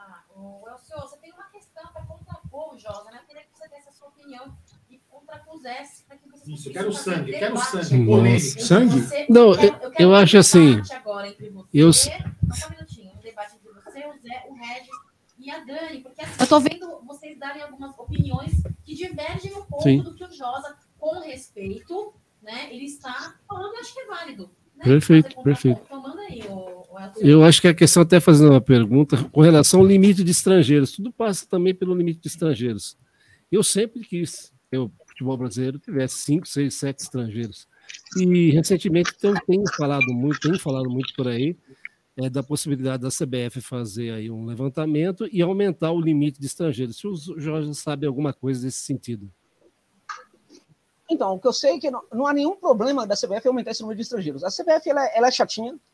É, a CBF é uma entidade ah, hoje que está muito preocupada realmente cada vez mais com patrocínios, evidentemente. É, às vezes é difícil você encontrar alguém, você vai falar na CBF não sabe com quem falar, porque a pessoa com quem você vai falar não está lá, né? É, mas a CBF ela é uma entidade muito mais aberta a sugestões do que as pessoas pensam, né? Até para não se envolver tanto em, em problema. A, a CBF ela seleciona o problema que ela quer ter, né? Se é para ter problema com o clube, eu vou selecionar né, o problema. Eu não quero ter qualquer problema com o clube de futebol, né? É, agora, a questão de, da, desse, da, do aumento de. É, passaria, por exemplo, por alguns clubes, acho que uns seis, sete clubes, por exemplo, fazendo um pedido para a CBF, aumentaria o número de estrangeiros. A questão é que ninguém se movimenta. A gente tem um contexto aqui em que os clubes não conseguem, se montar, os dirigentes, né? É, se unir para formar uma liga. Então, essa questão ela é problemática. Eu acho que é, se tiver um aumento do número de estrangeiros, pode ser favorável para o futebol brasileiro, foi para o futebol inglês, tem sido para o futebol inglês. Né? É, acho que um clube que pode contratar não, não pode ficar preocupado com essa questão, ah, não é brasileiro, é brasileiro tal. Agora, é, dá para derrubar essa regra aí se, falta, se tiver um pouco mais de boa vontade dos clubes, se eles se unirem em torno disso. E, e, e eles precisam conversar. É uma coisa que parece muito complicada, mas, na minha opinião, é, não é tão complicada assim. Agora, precisa ter boa vontade dos, dos dirigentes dos clubes de futebol. Né? É, é, manda a sua, a sua, o seu contraponto aí, por gentileza. Ah, eu queria abordar uma outra coisa com, o, com o Josa. É, eu estava assistindo uma live logo depois do Palmeiras ganhar a Libertadores e o Josa fizeram uma pergunta para ele, ele, ele disse assim: Ah, se eu pudesse indicar é, alguns jogadores, eu lembro que ele indicou um. Eu queria saber se ele, para o Palmeiras, para a Leila, queria saber se ele se arrepende, porque é ingrata essa coisa de, de, de, indicar jogador, né? Até mesmo o diretor de futebol às vezes erra. Eu lembro de você indicar o, o Rogério Funes Mori é, para que a gente, de repente, pudesse aproveitá-lo no, no Mundial. E o, e o Funes Mori não fez lá um Mundial eh, de excelência, né, Josa? É, não fez. É, o Funes Mori não foi bem. Na... Aliás, o time dele todo não foi, né? Foi uma. É, ali tinha uma, uma, uma, questão muito estranha com. É, é o clube, por exemplo, ele, ele, contratou um jogador, eu esqueço agora o nome dele, é um, é um, é um volante muito bom do México. Eles contrataram o jogador por um empréstimo de. É, pagando um empréstimo de 5 milhões de dólares, empréstimo de um ano, 5 milhões de dólares apenas para o Mundial. É, é um clube muito engerado, mas muito mal administrado, né? É, não cuidou é, nada da, assim, da, do que era aquele Mundial. A equipe estava tava, tava um caco né, naquele Mundial, estava fisicamente muito mal também. É, havia um déficit, déficit físico claro ali, que depois, inclusive, é, gerou problemas para a preparação para os responsáveis da prepara, preparação física do, é, do Monte Rei. Mas o Funes Mori realmente não funcionou naquele, naquela, naquele Mundial. Outros também não funcionou. Inclusive, esse jogador aí que foi contratado também não funcionou. Foi muito, foi muito mal. Né? É, a equipe perdeu também alguns jogadores interessantes para aquela disputa. Acho que se tivesse presente também, é, é, não mudaria muito a qualidade da apresentação que teve é, o Monte Rei naquela, naquele Mundial. Né? Agora, é, a questão é, é, o próprio Funes Mori também fisicamente não estava bem. Né? E agora, assim, mesmo ele ele poderia perfeitamente, assim, o, mesmo um outro jogador poderia se destacar muito naquele Mundial. É, e, de repente, a, o destaque no, no, Mundial é não representar o que ele era na temporada. Né? E o Funes Mori, por exemplo, ele foi mal no Mundial como outros jogadores, mas a, a, a performance dele no Mundial é, não, não disse tudo sobre o que foi ele na temporada. Aquele foi um momento específico em que ele não foi bem, a equipe dele não foi bem, também não foi bem. Agora, na temporada, ele foi, foi soberbo, né? foi uma temporada muito boa do Funes Mori, é, então, a questão da, da, indicação passa muito pela amostra, né? A amostra não pode ser reduzida. Então, depois do Mundial, uh, muitos fa se falou da questão da, é, de que ele talvez não fosse um jogador interessante, mas a amostra para indicar isso, claro, eram jogos muito importantes, mas a equipe dele também não ajudou. Vamos só lembrar que é um jogador que precisa é, é receber essa bola. Né? E quando ele não recebe essa bola, ele tem a característica de voltar muito para o meio de campo para pegar essa bola. A bola não chegava, mas você tinha jogador no meio de campo que atrapalhava também esse retorno né? Ali tinha um problema tático seríssimo para resolver na, na equipe do Monterrey. A gente teve agora recentemente, só para dar um exemplo, é, na final da Sul-Americana entre São Paulo e Independiente Del Valle, a gente teve um caso de um jogador que é, fez um gol, que é o, o Faravelli, e depois desse gol, que foi um, um, gol decisivo, ele ficou aí na. entrou na carpeta né, de vários clubes, de várias dirigentes aqui do Brasil, é, que queriam contratá-lo. Né? Botafogo, é, outros aí também. Botafogo, acho que o Fluminense pensou nele também é, chegou a se falar no São Paulo, é, o, o Faravi. Mas é, muito disso porque ele fez um gol decisivo. E a percepção do que ele era como jogador passava muito por aquele gol. Ele não é um fazedor de gols. É, é longe disso, ele quase não faz gols. Né? Ah, o jogador que mais constrói, que é, tem aquela exibição que ele teve na, na, ali na final, é, é, um outro jogador da equipe. A Sornosa, por exemplo, que está muito bem, inclusive, nesse momento lá no Del Valle, amadureceu bastante. O Farabella é muito bom jogador, mas não é aquele jogador é, que é daquele jogo né? Só que a percepção sobre a qualidade dele passa por aquele jogo. A gente precisa olhar para a temporada dele. A temporada dele diz que sim, ele é um jogador altamente indicável, muito interessante. É, inclusive, um jogador que poderia perfeitamente ser adquirido para ser um segundo volante aí do Palmeiras. Que aí é, é assim, né? É, é, é, de alto nível, né? A, a, a, capacidade que ele tem de construir com passe em profundidade, né? Agora, é, tem que olhar para a temporada, para uma mostra maior. Porque o jogador pode se destacar demais na partida. E é por isso, inclusive, que às vezes eu não gosto muito da indicação de jogadores feitas por outros jogadores ou feitas mesmo por técnico. Né? Embora o técnico vai ter uma, em tese, uma confiança maior naquele jogador que ele indicou, mas eu sou contra. Porque olhar desses profissionais para um outro profissional não é um olhar de scouting. É um olhar que é muito uh, uh, permeado né, por um jogo, né, por um destaque em alguma situação e tudo mais. Então, a minha equipe jogou contra aquela equipe. Ah, eu vi o jogador se destacou, jogou muito. Mas eu, não, eu tenho o meu time para me preocupar, para treinar, para me preocupar, para olhar, para resolver processos, tal, aquela coisa toda. Eu não fico o tempo inteiro tendo tempo para ver esse jogador em vários jogos é, que ele faz para sua equipe. Então a amostra é muito reduzida. E por causa disso, até, acho que a indicação não vale. Então, no caso do Funes Moura, eu concordo totalmente com você. Ele fez um mundial muito ruim. Mas aquilo não, não, não, aquilo não, não impediria, não, na minha opinião, a contratação, a contratação dele, que ele poderia sim ser muito interessante para o Verdão. É isso aí, pessoal. O, cadê o Regis? O Regis não está aqui. É o senhor.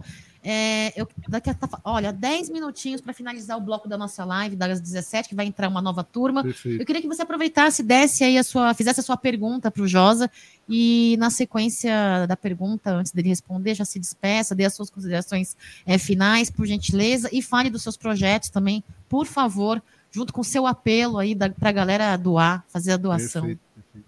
Não, vou dizer para o Josa que eu acompanho o canal, né? Eu morei em fronteira, fronteira do Paraguai, sempre acompanhei futebol paraguaio.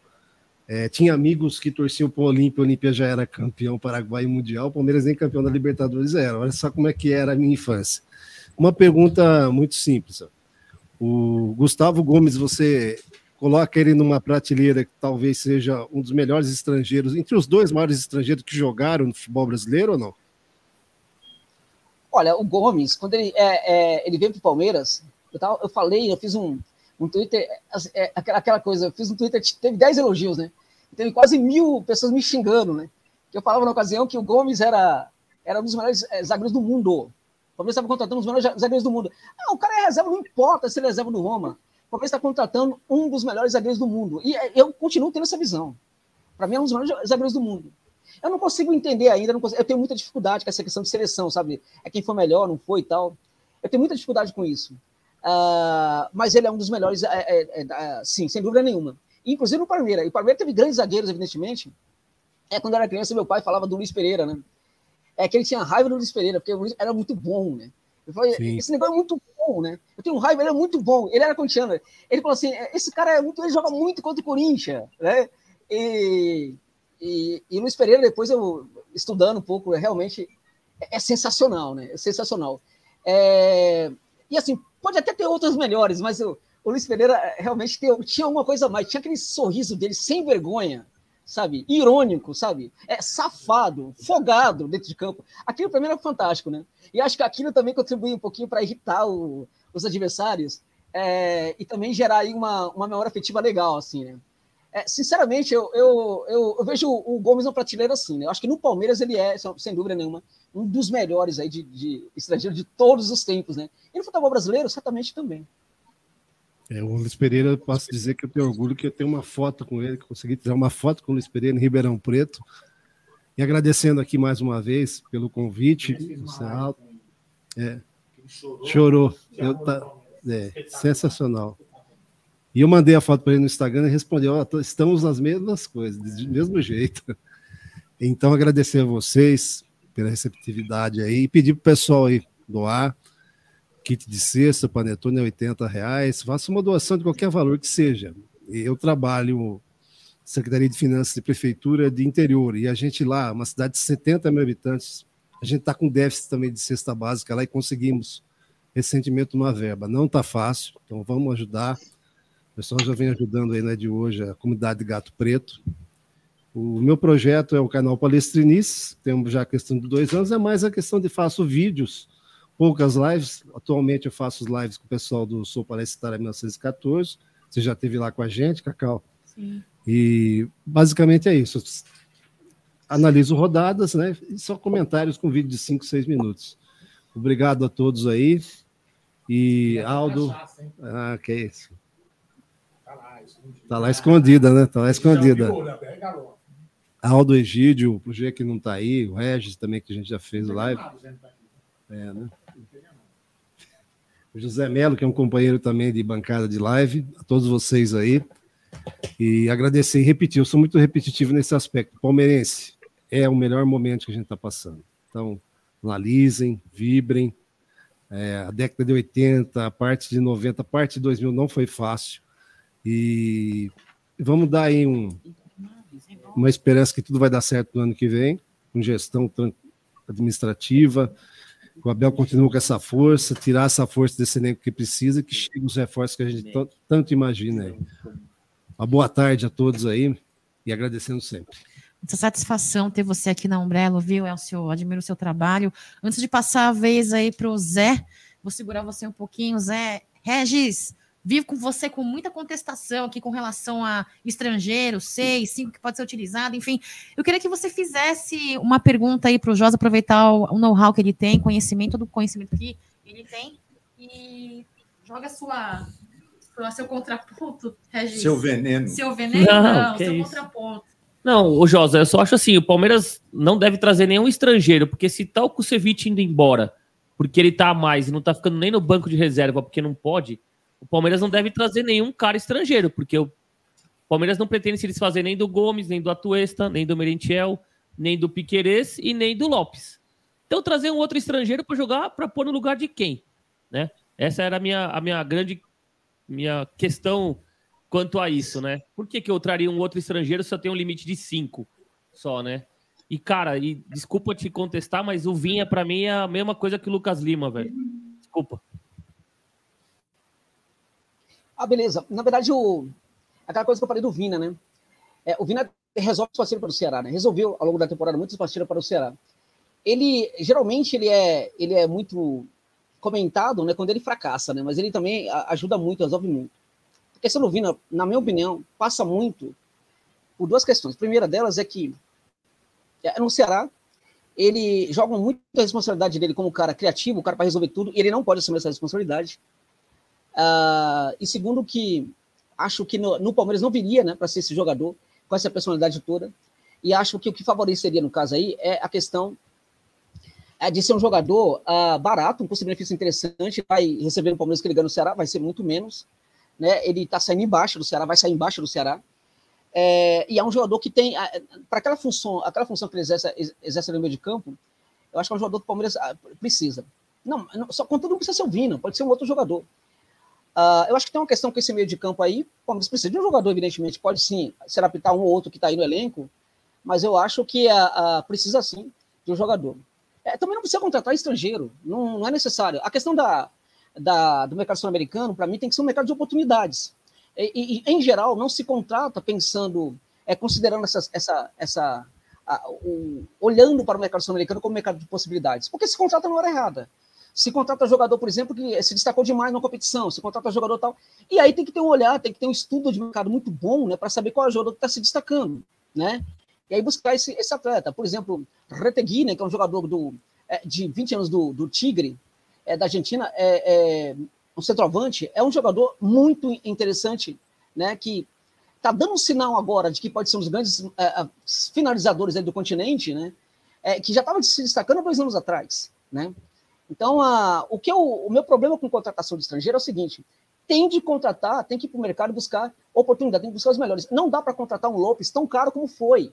Tem que contratar o Lopes um pouco antes, né? Porque o que ele estava fazendo no time já estava fazendo antes, né? Ah, depende muito de como a equipe chega é, numa competição e decide uma competição, aí o jogador realmente é, aumenta muito o perfil dele também, os valores, né? Então, às vezes, uma contratação que custa lá 5 milhões né, de dólares, ela pode custar 2 milhões, um pouco antes. Eu lembro, por exemplo, que em três oportunidades eu indiquei o Dybala aqui para o futebol brasileiro, a primeira ele custava 80 mil dólares, né?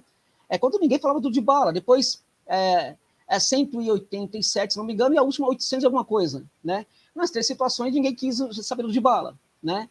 Ah, e aí é o seguinte, também não dá para contratar quando ele né, ficou muito famoso tal, e aí concorrer com o europeu, porque aí foi caro para a Europa, para a Itália, não dava mais também. O momento de se contratar, isso é muito importante. Agora, a gente não evolui nessa questão de estudo do mercado. Né? A gente cria equipes aí para sondar mercado, para estudar mercado, para scout e tal. É, eu não sei se a gente utiliza essas equipes ou se elas não são boas. Né? Porque é, não, geralmente não é apontado o jogador interessante de perfil baixo e desconhecido. Então a gente retira do futebol sul-americano é, esse caráter de futebol é, de mercado de possibilidades, né? A gente é, passa a ser quase uma, a mesma coisa do futebol brasileiro. E aí tão pouco adianta contratar sul-americano, né? Pode também contratar brasileiro, mas aí a gente reduz muito também o que tal. Né? E para que reduzir se a gente pode aumentar né, esse mercado? Né? Então, acho que passa muito por isso. Eu sou contra a contratação de, de jogadores. Palmeiras tem sido, tem sido especulado o nome de jogador do Libertar agora no Palmeiras. Eu sou contra essa contratação. O Gomes é um jogador interessantíssimo né? Mas o jogador tem vários problemas ali. Eu duvido que muitas pessoas o conheçam aqui no Brasil. Né? Eu sei desse menino quando ele tinha 17 anos, o que ele fazia, o que ele está fazendo agora, por exemplo. Que acompanho, tenho os dados dele aqui. Eu sei aquilo que ele evoluiu, aquilo que ele não evoluiu. Se me perguntar se hoje se valia a pena essa contratação, se valeria a pena, fiz um vídeo, inclusive, sobre isso. Eu diria que não. Ele é muito promissor, muito promissor, muito interessante, mas eu não, não indicaria esse jogador para o Palmeiras hoje. Né? Porque, porque tem questões no jogo dele que não evoluíram, tem questões no jogo dele que pioraram, né? Desde quando ele tinha 17 anos, né? E além disso, é um jogador que chegaria para um setor que tem aí o Fabinho, por exemplo, né? E na minha opinião, ele não joga mais que o Fabinho. Para ser um jogador dessa idade, ele tem 19 anos. Tem que ser muito bom. Muito bom. É melhor do que o jogador da base. Entende? Então, não é que eu seja favorável necessariamente à contratação de jogadores estrangeiros. É longe disso. As pessoas acham, às vezes, que por ser uma pessoa que trabalhou muito nessa questão do mercado sul-americano, né? Eu, se eu chegasse no clube um dia, eu só ia contratar jogador sul-americano. Primeiro que eu não sei nem se eu ia contratar. O meu primeiro olhar seria para a base. Eu acho que clube grande tem que olhar muito mais para a base, cuidar muito mais da sua base e fazer um processo de promoção da base que o Palmeiras, para mim, não faz. Nenhum clube brasileiro faz e também o Palmeiras não faz. O Palmeiras tem gozado aí de um trabalho fantástico feito pelo, pelo Sampaio, mas acho que está pecando muito nesse processo aí de, é, da transição do menino do sub-20 para o, para o elenco profissional. O Palmeiras conseguiu, por exemplo, é, ajustar muita coisa aí nas transições de sub-13 para sub-15, sub-15 para sub-17, sub-17 para sub-20. Como muitos outros clubes não fazem, e ninguém sabe, ou poucos sabem, que muitos jogadores é, desses outros clubes aí é, desistem da carreira com 14 anos. Porque ele foi para o sub-13, aí não funcionou, foi para o sub-15, não funcionou, é, e, e, outras coisas mais. E não funciona, às vezes, por coisas muito básicas e simples. Porque às vezes no sub-13 você joga no ataque, é, no sub-15 você joga na defesa. Né? Então tem tanta coisa para ser feita, né? E acho que o Palmeiras evoluiu demais nessas questões. Né? E por isso que o Palmeiras hoje é, uma, é notável na, na sua base. Mas também tem problema na promoção da base. Tem muito problema. Né? E acho que isso poderia ser resolvido, é, melhor resolvido. Agora, eu não estou falando que precisa contratar. Agora, também para que contratar qualquer um?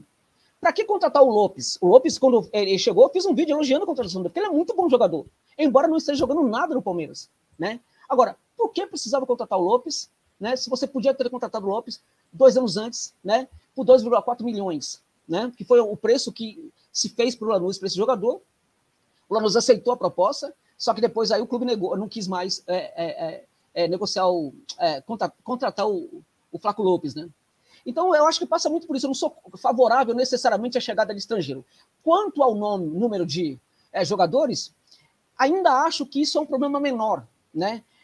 Porque jogam cinco, né? Uh, podem jogar apenas cinco, cinco atletas tal, é, mas você pode ter aí alguns jogadores aí, uh, enfim, que se lesionar um ou outro, tal, não tem tanto problema não. Agora, não pode ter muito custo, sabe, para jogador não jogar. Não pode é, pagar muito para o jogador para ele é, de quando em quando jogar. É, se for para pagar muito no mercado sul-americano, tem que ser um jogador para chegar e jogar. Tem que ser um De La Cruz, tem que ser um jogador desse nível aí. Agora, qualquer um não vale a pena é, ser contratado. E acho que o Palmeiras é, tem errado em priorizar muitos jogadores jovens aí, pensando que eles vão se desenvolver mesmo, como tem acontecido algumas vezes, mas também a gente se esquece daqueles que não dão certo, né? Mas que eles vão se desenvolver e vão detonar daqui a um tempo, né? Então, acho que isso aí também tem um custo. Eu não sei se nesse momento esse custo é tão interessante assim. Dani. Cadê a Dani? Oi. Vou colocar você aqui no centro. É, queria pedir para você fazer aí a sua, seu comentário com todas com relação a todas essas considerações do Josa, do Regis, do Zé, do Elcio, né, com relação ao número de, de estrangeiros e possíveis contratações ou situações que podem ser resolvidas aí com relação a, ao elenco, né, do Palmeiras para essa próxima temporada de 2023.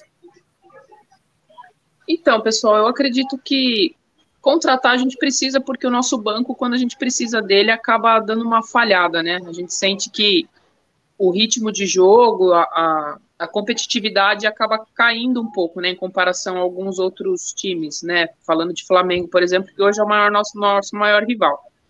Mas eu acredito muito no Flaco. Eu vi ele jogar, né? Eu acompanhei um pouco dele no, onde ele jogava e eu acho que a gente tem que ter um pouco de paciência. Eu entendo que o torcedor palmeirense é muito imediatista, né?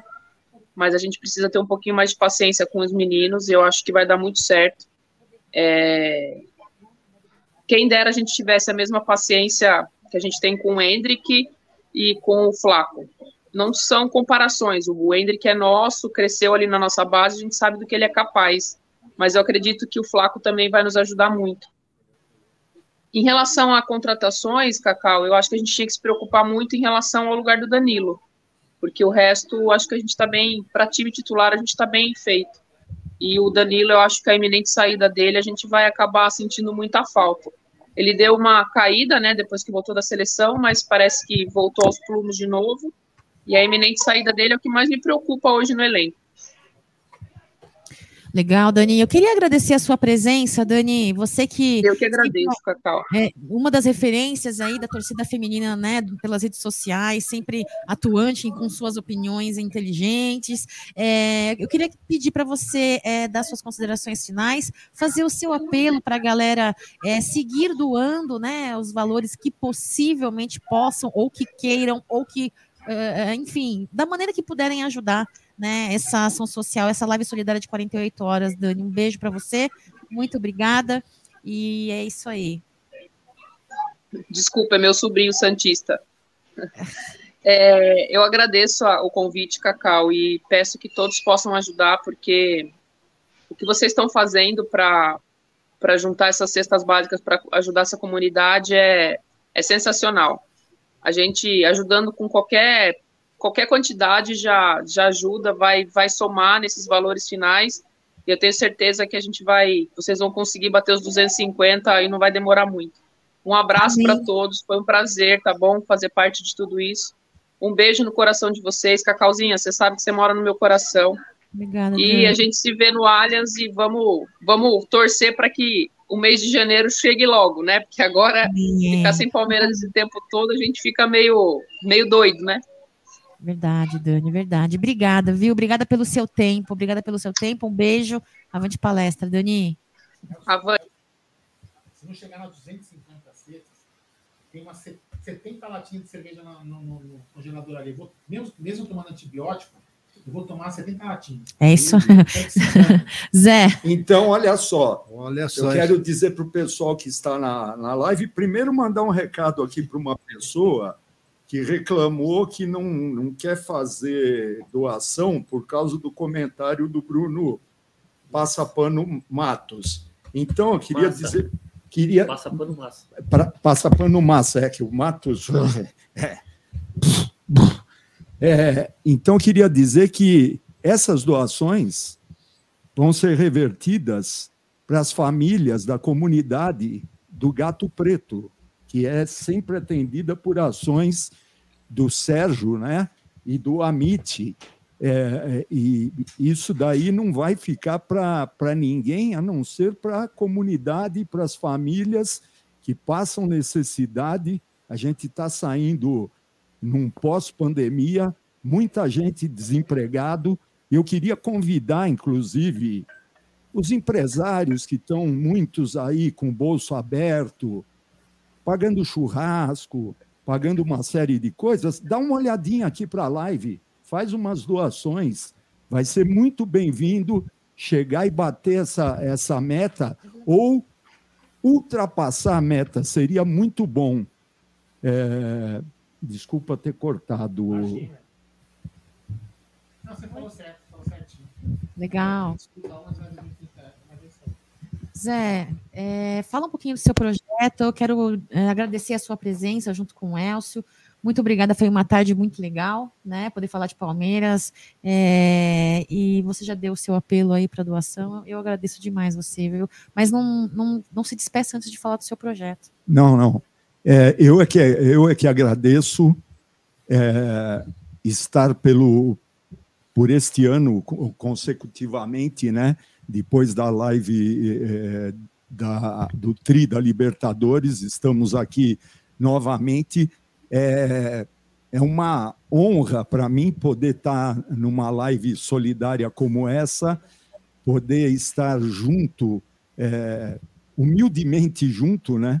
Porque a gente, o máximo que pode eh, fazer é doar individual, individualmente ou solicitar, mas o ano passado não deu certo porque eu não consegui o endereço em tempo, mas este ano, no dia 17, eu estarei lá carregando cestas, estarei lá fazendo, se precisar varrer, eu vou varrer, o que precisar fazer lá, podem contar com, com, com, a, com a minha participação no dia 17. E eh, agradecer muito eh, ao Amit, à Umbrella, ao Tifose, eh, nas pessoas aqui do Aldão, do Gé, do Egídio, da Cacau, do Regis, eh, do Bruneira, e, aproveitando falando do projeto, né, estou lá na bancada do Verde que nos une, né, é, todos já estiveram lá, com exceção do Egídio e do Bruneira, estamos esperando eles é, por lá. pra-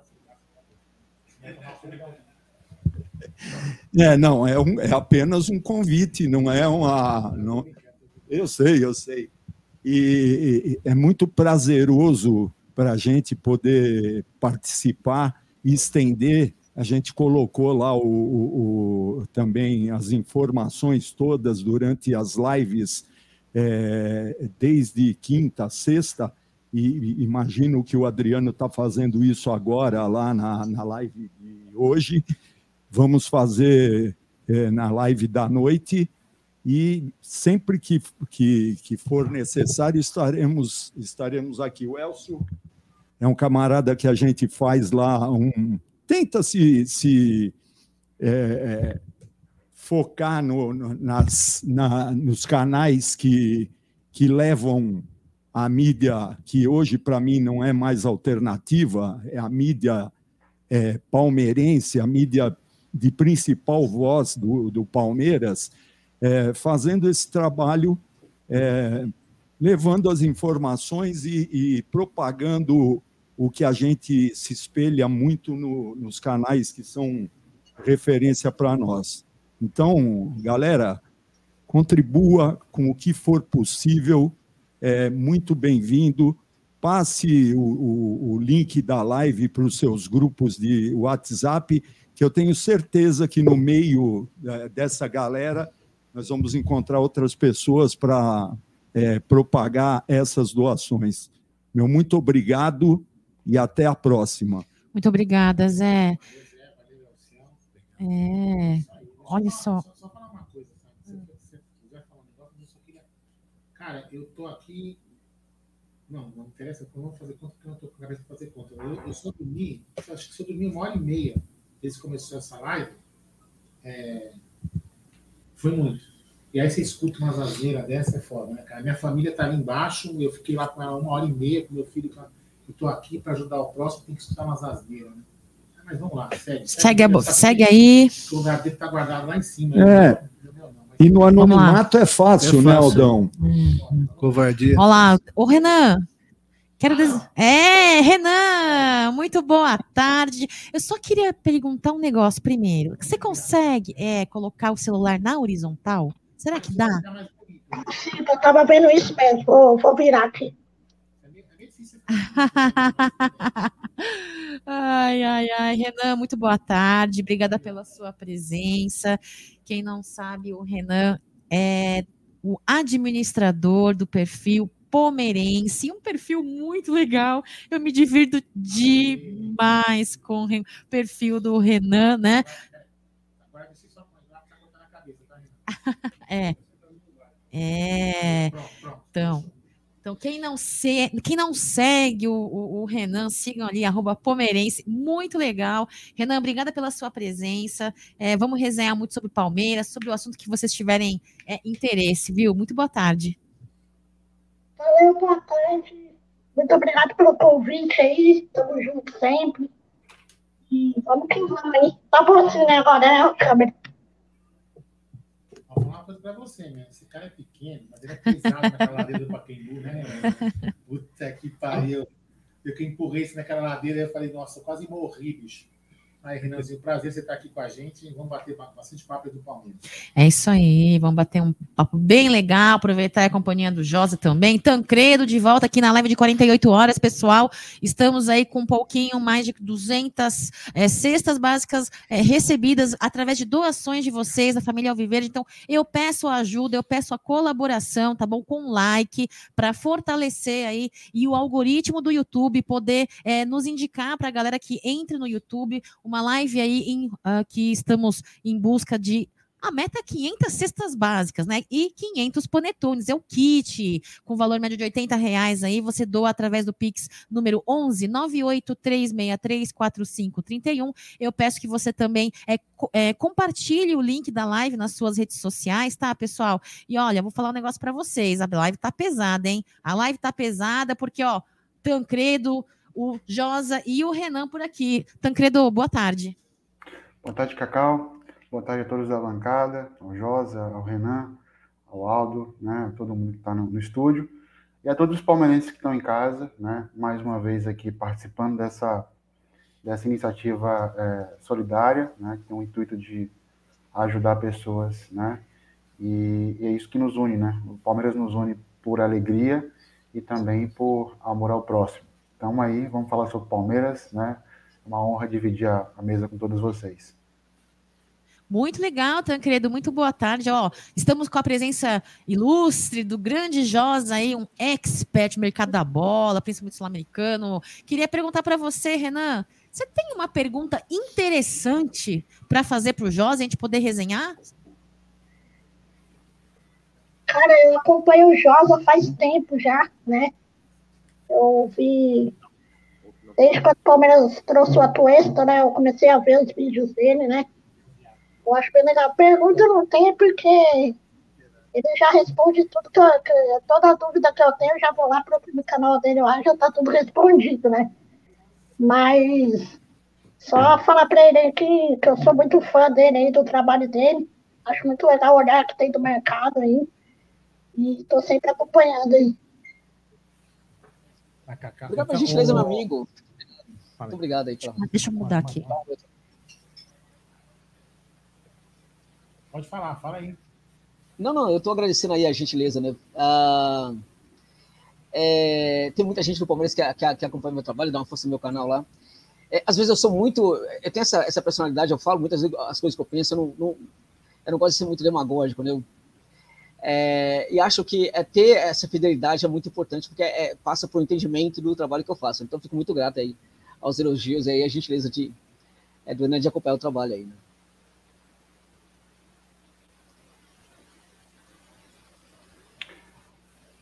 Então, não, para mim é um, é um, prazer, também uma honra estar junto, compartilhando essa live com o Josa. O Josa é um, é um conhecedor do futebol e da cultura latino-americana, né? E e compartilhar essa live com ele é um prazer. E, e, tem um negócio que eu acho muito engraçado quando eu vejo as lives do Josa, quando ele fala do Palmeiras especificamente, que toda vez eu rio demais. Ele fala assim: não, o Barros é aquele diretor de pagar continha da Vivo, de pagar, juntar uma moedinha para pagar a continha da Vivo. é muito bom, é, muito bom. É, na verdade, essa, essa percepção que eu tenho aí, essa, essa fala minha aí, na verdade, eu sei que ela, ela é muito contestável na comunidade alviverde. Né? Tem muita gente que não concorda, evidentemente, com isso. É, na verdade, isso aí é uma metáfora de uma percepção que eu tenho do trabalho do Baus. Uhum. Eu não tenho nada contra a, a pessoa do Baus é, e também ao profissional do Baus. O que eu acho é que ele é um profissional no clube errado. É o que eu penso. Uhum. E acho que o mais importante é, de tudo é acabar, acho que é necessário, acho que importa muito para a evolução do debate, inclusive, uhum. acabar com essa dicotomia Barros-Matos É como se não houvesse um mundo, né? É sem essa dicotomia. O Palmeiras não está dentro dessa, desse mundo chamado dicotomia Barros e Matos, né? É, o Barros, o Matos teve evidentemente alguns acertos com o Palmeiras, também teve muito erro. Errou muito, contratou alguns jogadores. É, talvez pouca gente se lembre dos jogadores que deram errado, que deu errado, né? É, muitos jogadores não, não foram interessantes, né? E muitos também, e alguns também foram muito interessantes, né? Teve acertos e erros. Então, eu acho que naquele, naquele momento havia uma, uma questão sobre um Palmeiras, que era um Palmeiras pouco protagonista, né? E que talvez alguns processos não fossem tão fáceis como acontecem hoje. É com isso que não estou defendendo é, o Matos em detrimento ao, ao, ao Barros, né? O que eu acho do Barros, na verdade, é que é, ele pode ser interessante para o Palmeiras, mas não no cargo que ele está, né? É, evidentemente que ele também acertou no Palmeiras, ele tem acertos no Palmeiras. Agora, eu não posso, por exemplo, ao mesmo tempo que eu acho que o, que Piqueires foi um acerto enorme, gigantesco dele, assim como o Matias Vinha, e, sinceramente, esses acertos aí, é, é, é, eu quero saber de onde vem a indicação desses jogadores também, né? Mas, é, evidentemente, foi um grande acerto é, essas duas indicações, e a do Piqueires que é mais recente. Portanto, eu não, nunca entendi, nunca vou entender ao mesmo tempo que se buscou o Piqueires, se buscou também o Jorge. E, e, não aceito a história de que o Jorge foi um jogador importante num certo momento no, é, no Flamengo. Porque o, Jorge no Flamengo, sempre, nos grandes momentos dele no Flamengo, ele era um jogador que não marcava. Ele não sabia marcar. E o Jorge, o Jorge se notabilizava por ser um jogador que, é, quando estava ocupando o terço final ali, quando estava ocupando o campo de ataque mesmo, ele era muito relevante.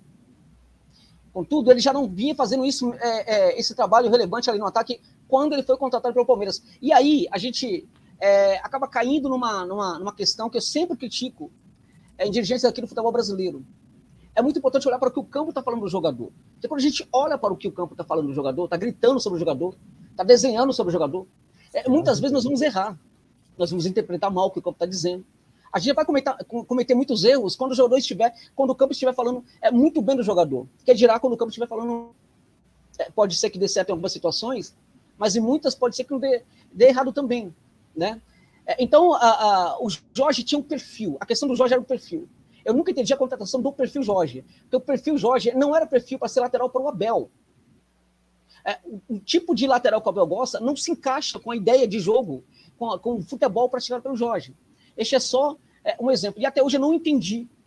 Né? Esses dois laterais chegaram ao mesmo tempo. Alguns falavam, é porque um chega aí para ser mais defensivo, o outro não, não, não tinha muito cabimento naquilo ali. Ele tem muitos erros. Acho que o principal culpado não é ele. Acho que o principal culpado, na verdade, é quem o emprega. E, e, e, e ao empregá-lo, né, é, ele é empregado no Palmeiras, é empregado uh, porque, na verdade, há uma percepção sobre futebol. Né, é que o Palmeiras, enquanto o clube que o Palmeiras tem que ter, que acho que pede evolução. O fato do Palmeiras ter ganho aí títulos importantes aí recentemente é, não significa, na minha opinião, que o Palmeiras tem que se acomodar. Eu, eu vejo, sinceramente, eu vejo no Palmeiras muito isso ainda. É, eu não aceito muito, até hoje, essa questão, e aí também eu tenho um debate bastante é, complicado com muita gente da comunidade, Alviverde, eu não aceito muito essa história do Palmeiras ter, é, é, é não ter dinheiro para as coisas. E a gente sabe que hoje não tem. A questão é por que não tem, né? Por quê? Porque o São Paulo não tem dinheiro. São Paulo não tem dinheiro para nada. Tem uma dívida terrível, não tem grana, não tem nada. É, o Botafogo hoje tem dinheiro, tal, o Fluminense não tem dinheiro. Né? O Atlético Mineiro, o Atlético Mineiro. É, não tem grana para nada. Né? Vai virar SAF provavelmente. Né? É, o Fortaleza é um clube que tem, por exemplo, muito, muita dificuldade de ter receita também. É, enfim, quem é que tem dinheiro no Brasil se o Palmeiras não tem? Se o bicampeão da Libertadores é, é, o atual campeão brasileiro, não tem dinheiro. A questão é que o dinheiro chega, a questão é o que se faz com esse dinheiro é a gestão desse dinheiro. E a gestão desse dinheiro passa muito hoje, inclusive, né, para o pagamento de uma dívida é que é que foi contraída com o atual presidente do Palmeiras, não quando é, ela era presidente, evidentemente. É, mas eu não entendo até hoje. E acho que há muito pouca crítica ao fato de que nós temos, ou podemos ter, ou tenhamos nesse momento, uma raposa cuidando do galinheiro. É uma presidente que prioriza o pagamento de dívida para ela mesma, né? Eu acho que tem um problema aí. Que precisa ser questionado, muito mais questionado. E acho que a, a, a percepção do Barros como é, um dirigente importante para o Palmeiras vem de uma redução de visão sobre o que é o próprio Palmeiras. E aí, nesse caso, o Barros acaba sendo muito menos culpado, na verdade, do que qualquer um outro. Porque o Barros, no, no Botafogo, ele foi importante. O Botafogo era um clube completamente perdido em termos de é, financeiro, ele gerou uma certa liquidez ali no Botafogo. Isso, inclusive, que o trouxe ao Palmeiras. Mas foi, sobretudo, faz, fazendo isso que é, se espera dele. A- Ajeita uma coisinha aqui, uma, uma coisinha ali, tal, pagando uma coisinha aqui, uma coisinha ali. E nisso ele, isso ele faz realmente muito bem. Agora, naquele Botafogo, ele não conseguiu contratar ninguém. Porque um gestor de futebol ocupando um cargo que ele ocupa não pode apenas é, lidar com as coisas que ele lida, tem que lidar com muito mais, tem que ter proteção aí mais, maior de vestiário, tem que saber, por exemplo, aparecer em outras situações. É quando a equipe, quando o técnico é profundamente questionado em algumas situações ali. Eu quero o Barros lá presente também, eu quero o Barros assumindo a, a, a coletiva também. Eu acho que o gestor de futebol tem que fazer isso também. Né? Então, eu acho que, na verdade, ele é um perfil que pode ser útil para o Palmeiras, mas não no papel que ele executa neste momento. Né? Então, eu acho que a presença dele passa muito por isso, sim. É, eu é, não tenho direito de conhecer o Palmeiras muito mais do que qualquer um palmeirense, né? É, é, e não conheço. A minha visão é sempre muito é, de fora, né? Perco muita, muito entendimento do que é o clube por causa disso, mas tem também um olhar de, aqui, eu ganho também um pouquinho de objetividade, né? O meu olhar, né? É, e, sinceramente, eu acho que falta um dimensionamento muito melhor do que o Palmeiras pelos próprios dirigentes do Palmeiras atualmente. Né? É, e é dentro disso que surgem muitas críticas é, ao Barros, mesmo reconhecendo alguns acertos que ele é, tem na gestão atual do Palmeiras. É isso aí, Josa. Quero agradecer o superchat do Rura Monteiro, viu? Tá dizendo aqui, ó, se jun- juntar todo o scout da Sociedade Esportiva Palmeiras, não dá meio Josa. Muito, muito obrigada, Rura Monteiro, pelo seu superchat. Quero dar meu muito boa tarde para você, Danilo. Seja muito bem-vindo aí à live solidária do Amit 1914, a live de 48 horas, Danilão. Isso aí, boa tarde, Cacau, boa, na- boa tarde, família MIT 1914, eu vi que tá aí na bancada, eu não consegui chegar direito, mas tá Cacau, o Aldo e o Edídio, né? Tava o Zé Melo antes, e meu querido amigo Elcio também, o Regis, acho que saíram, né? Que eu não tô É, enxergando. e daqui a Quem- pouco vai chegar o Gé para cantar um pagode com você. Meu Deus do céu, meu querido amigo Aldo, nunca pagode não, aqui é heavy metal sempre, vocês sabem disso. Grande abraço pro Josa, o Tancredo que tá aí, o Renanzinho, muito obrigado pelo convite. Eu já vou fazer aquela solicitação, hein? Você que faz parte dessa torcida que canta e vibra faz toda a diferença, sabe como?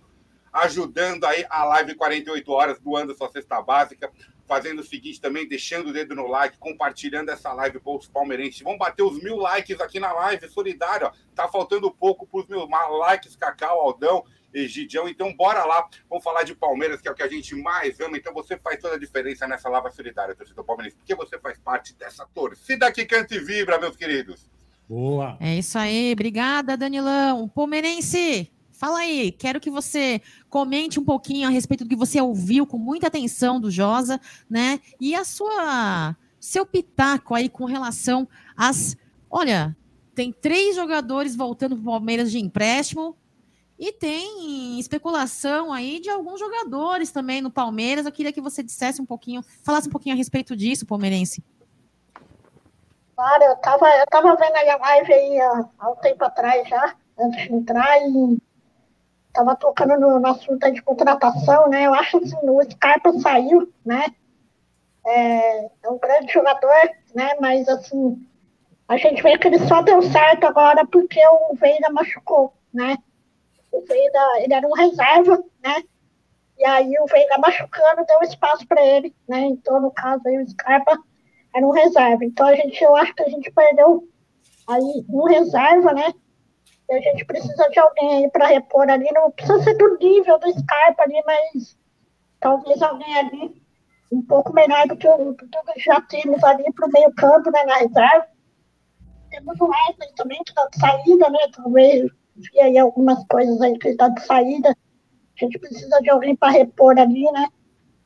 Agora, para time titular, para time titular, acho que a gente está. Time tá, tá fechado, tá redondo ali. Eu acho que a gente só tá sem o volante ali, que pode sair o Danilo aí no meio do ano, não sei. Ou pode acabar saindo antes também. A gente poderia ir atrás de um volante ali para o lugar do Danilo, então o Zé Rafael ali, caso se machuque, né? Temos o Jailson voltando agora que a gente não sabe o nível que ele vai voltar, né, também. Então, acho que assim, para time titular, talvez a gente precisa de um volante aí para poder suprir aí, caso saia ali o Danilo. E, mas eu acho que o time, time titular mesmo assim tá fechado, né? Acho que, acho que é isso mesmo, o próprio Abel já falou, né? Que tá, tá satisfeito com o time titular, né? Então acho que a gente tem que mexer mais ali na, pensando no time reserva mesmo. E, e tentar melhorar um pouco a qualidade ali, né? É, eu, o, o, Renanzinho, eu também acho que o que falta para o Palmeiras hoje é, é, um equilíbrio entre o, o, titular e o reserva, né? Quando a gente precisa do, do, do, banco, o nosso banco não é tão equilibrado. Não precisa ser um, um banco nota 10, como, por exemplo, se o elenco for nota 10. Mas hoje o elenco é muito, muito diferente, né? Isso, isso, isso é, mais ou menos o equilíbrio que a gente pede aí, mais ou menos, é do Scarpa, né? Que o Scarpa era reserva. Né? O Scarpa era o cara que ele substituiu ali o, o Veiga, né? Então, a gente precisa de alguém para pelo menos não substituir a altura também, né? Porque, como falam que o Palmeiras não tem dinheiro, também fica complicado trazer um, um time à altura do titular ali, né? Mas pelo menos alguém melhor do que o que a gente já temos ali, né? Porque é alguém que vem ali para assumir uma, uma responsabilidade maior, entendeu? Isso mesmo. Danilão, seguinte, aproveita o nosso querido convidado Josa, que ó, é raro, hein? Raro não, brincadeira. O Josa, o Josa é cliente aqui, o Josa vem sempre aqui, é um amigão nosso. Então manda aí uma pergunta, Danilão, aí que você queira aproveitar de Josa Novales, o craque. Primeiramente, parabenizar o Josa pelo trabalho dele, né, que é excepcional. A gente acompanha, assim, principalmente quando ele fala alguns jogadores que a Sociedade Esportiva Palmeiras pode vir buscar nesse mercado sul-americano, né, Aldão? É, eu lembro uma, uma, do Josa, cara, que eu queria saber dele. Ele, ele falou muito do Gabriel Neves, né? Olha, esse menino aí é muito bom jogador. É, esse Gabriel Neves vai dar, dar vai dar pano para manga que se vier para o futebol brasileiro naquela, naquele momento, né? E aí ele chegou, não no Palmeiras, mas ele chegou no nosso rival aqui, né? De vizinho de muro. E eu não vi esse futebol todo que o, Joga, o Josa né, enalteceu desse garoto. Eu queria saber do Josa o motivo de Gabriel Neves não ter vingado tanto no futebol brasileiro, meu querido Josa. Obrigado, amigo, pela pergunta aí, ó. Pergunta bem legal, né? Gabriel Neves, na verdade, quando ele estava no Nacional, é, ele era um jogador é, muito polivalente, né? Ele, ele, ele trabalhava num setor muito amplo do campo, né? É, e conseguia acelerar o jogo. Ele é interessante porque não é um jogador muito rápido, não é um jogador de muita velocidade, é, inclusive, fisicamente não é muito forte, né? É, mas quando chega, inclusive, para pegar, ele pega pesado mesmo. Ele lembra muito o Richardson, aquele jogador que atuou no, no, no São Paulo, né? É que quando chegava, quebrava todo mundo, né? É, ele era, mas ao mesmo tempo, um jogador que, é, que fazia lançamentos, fazia passes, fazia inversões muito boa. É um jogador que sabia calcular muito bem né, o passe, né? Quando ele percebia fazer uma leitura, por exemplo, da disputa, né? Se havia superioridade numérica ali no espaço futuro para fazer um lançamento e sempre fazia ou não fazia a depender da, da, leitura dele, que era muito boa. Ele é altamente, é, era altamente indicado para, para o futebol brasileiro. Contudo, ele chegou no clube né, que tem um técnico que é um psicopata. Simplesmente é isso. Né? E não dá para aliviar. Não, não, tem nenhuma, sabe, nenhuma palavra que expressa melhor o que é o Rogério Ceni do que é psicopata. Ele é um psicopata completo. É um cara completamente esquisito, louco, maluco. É um cara, por exemplo, que elegeu a base de Cutia como a referência. E aí ele protege essa garotada de uma maneira estranha, né? é, a ponto de é, é, assim, destituir de, de, relevância os outros jogadores da equipe. Então, por exemplo, o jogador que, é, para vocês terem ideia, ele ficou quase duas semanas pedindo para é, o dirigente do São Paulo para contratar um brasileiro, né, o André Anderson. É, porque, segundo ele, era um jogador que o São Paulo precisava, um meio-campista que o São Paulo precisava para gerar certas situações ali do, do jogo que a equipe não tinha ali, sobretudo quando a bola chegava ali na, naquele terço final, tá? não tinha aquele jogador para fazer essa, essa bola chegar com qualidade a um, a um centroavante como o Calheiro e tudo isso. É, no primeiro treinamento com o André Anderson, ele desistiu do jogador, completamente. E aí, é, eu estou falando de desistir do jogador a ponto de ficar ah, coisa de oito jogos sem ser relacionado para o banco de reservas. Né? É, mas o caso né, André Anderson é um caso raro brasileiro. Né? Agora, ele tem um problema com o jogador estrangeiro. Isso é muito lógico, muito claro. Ele, ele critica publicamente nas coletivas os jogadores. Então, tem um jogo, por exemplo, que o Atlético a Mineiro jogou contra o São Paulo, teve uma, o gol de empate do Atlético, que foi fruto de uma falha terrível do Miranda e do Léo Pelé. Né? É, e aí o, a gente tem que falar Léo, porque o Léo Pelé é um jogador que é, parece muito fisicamente com o Pelé. Ele acha que joga como, como Pelé, mas não quer ser chamado de Léo Pelé. Quer ser chamado só de Léo. Então vamos falar Léo em respeito ao que o jogador a maneira como o jogador quer ser chamado. O Léo que acha que é Pelé, mas não joga é como Pelé. O Léo Pelé falhou. Falhou gravemente na, é, no lance. O outro jogador que falou, falou no lance foi o Miranda. E tinha um jogador que, é, é, que não teve nada a ver com o lance, né? nada a ver com o lance, é, que era o, ah, um jogador que chegou agora, um zagueiro é, é, venezuelano que chegou agora, que é muito bom, muito bom mesmo. E aí, esse zagueiro ele foi muito importante no jogo para é, conduzir essa bola e dar um passe decisivo para que saísse o gol de empate do São Paulo. Né? E aí, na coletiva dele, ele elogiou. É, o que, é, o que você acha? Em vez de elogiar o jogador, é só criticar o jogador. Ah, mas ele é fácil, mas pode ser perigoso, não sei o quê, aquela coisa toda. É, e aí ele, ele criticou, não pode, um zagueiro tem que tomar muito cuidado. Não sei, peraí. É, teve dois zagueiros dele que falhou gravemente no jogo, e ele não criticou os dois zagueiros dele. E aí criticou o jogador é, venezuelano. Então, ele tem esse, esse. Ele já falou, por exemplo, que. Já falou mal do Galopo, que é um jogador que é, ele já relacionou para jogo, e aí ele é, não tinha o titular, aí ele colocou o reserva para jogar, aí o reserva se contunde na partida, ele inventa um jogador no setor, mas não coloca o Galopo para jogar, foi na Vila Belmiro contra o Santos, então ele tem esse problema aí. Ele teve uma, o que jogador chamado Andrés Colorado, foi, uma, uma, uma, foi um crime, né? Porque ele levava o jogador para todas as partidas, é, nunca o colocava para jogar, também chegou a ter situação de improvisar, né? Agora, por que, que ele não colocava esse jogador para jogar? Porque ele também se desinteressou pela maneira como o, o Colorado joga. O Colorado é um jogador muito à vontade.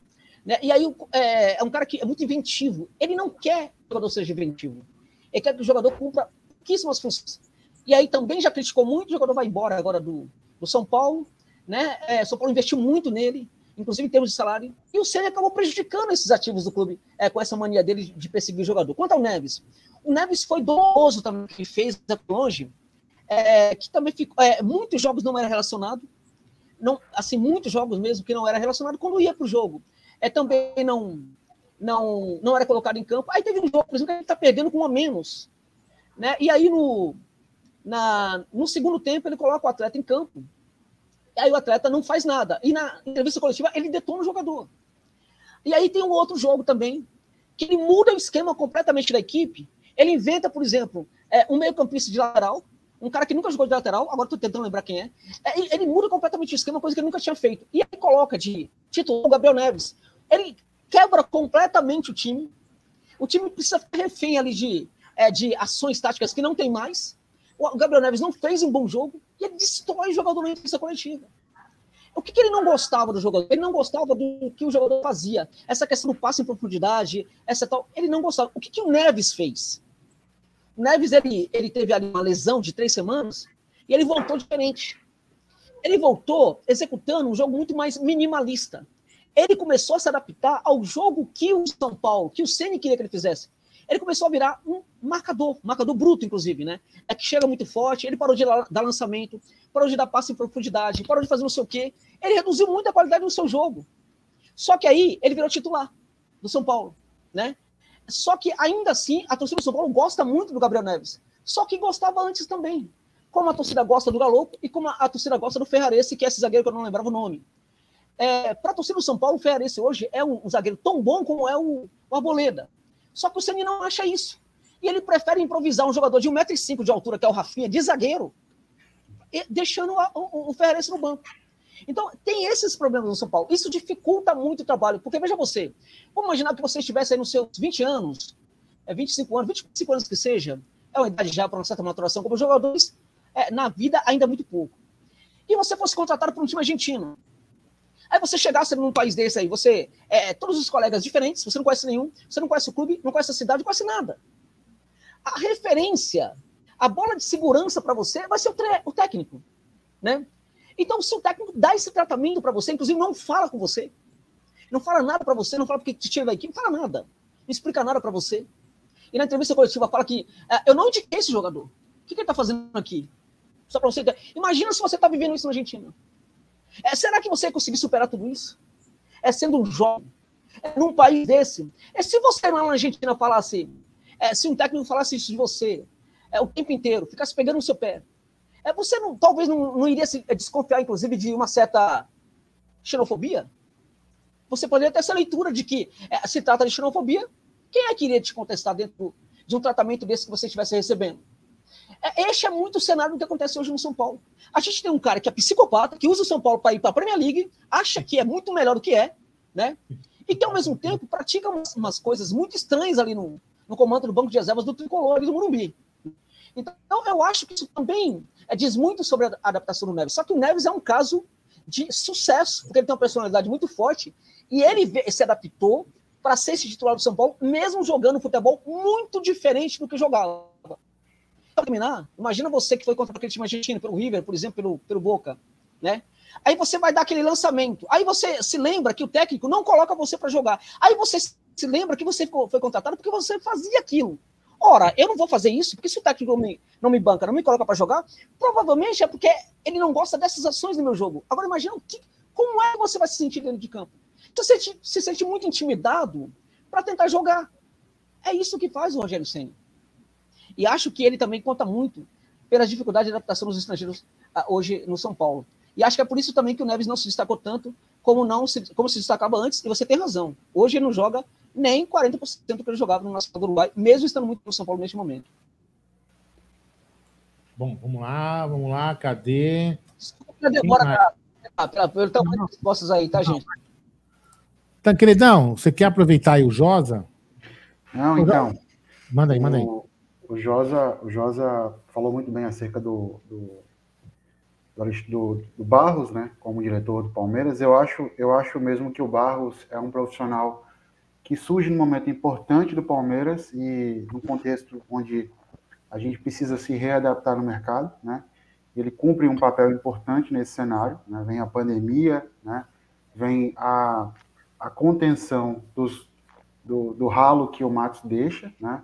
E aí é, eu acho que ele cumpriu um bom papel no, início do trabalho, mas eu concordo com, com o Josa, né? No, quando, ele, quando ele fala que eu acho que precisa ser mais ousado, ou talvez o Barros esteja numa posição é, inadequada dentro do, do, sistema do Palmeiras, né? Então eu acho que de fato o Palmeiras precisava ter um pouco mais de ousadia dentro do mercado, né? E especialmente agora, né? Nós, nós sabemos que devemos perder Danilo, Danilo para o mercado é, inglês, futebol inglês. O Scarpa já se foi, né?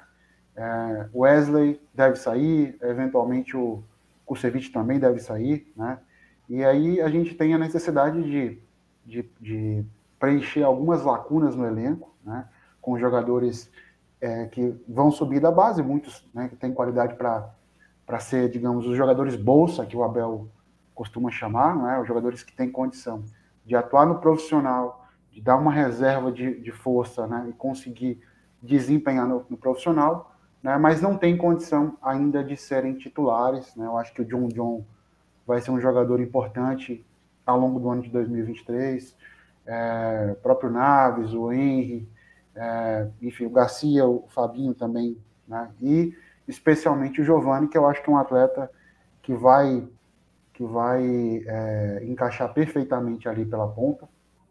Né? O Abel gosta do, do tal é, extremo extremo canhoto, né? E para jogar do lado direito, especialmente, né? É, e aí eu acho que o Giovani vai ser o atleta que vai ter mais oportunidades.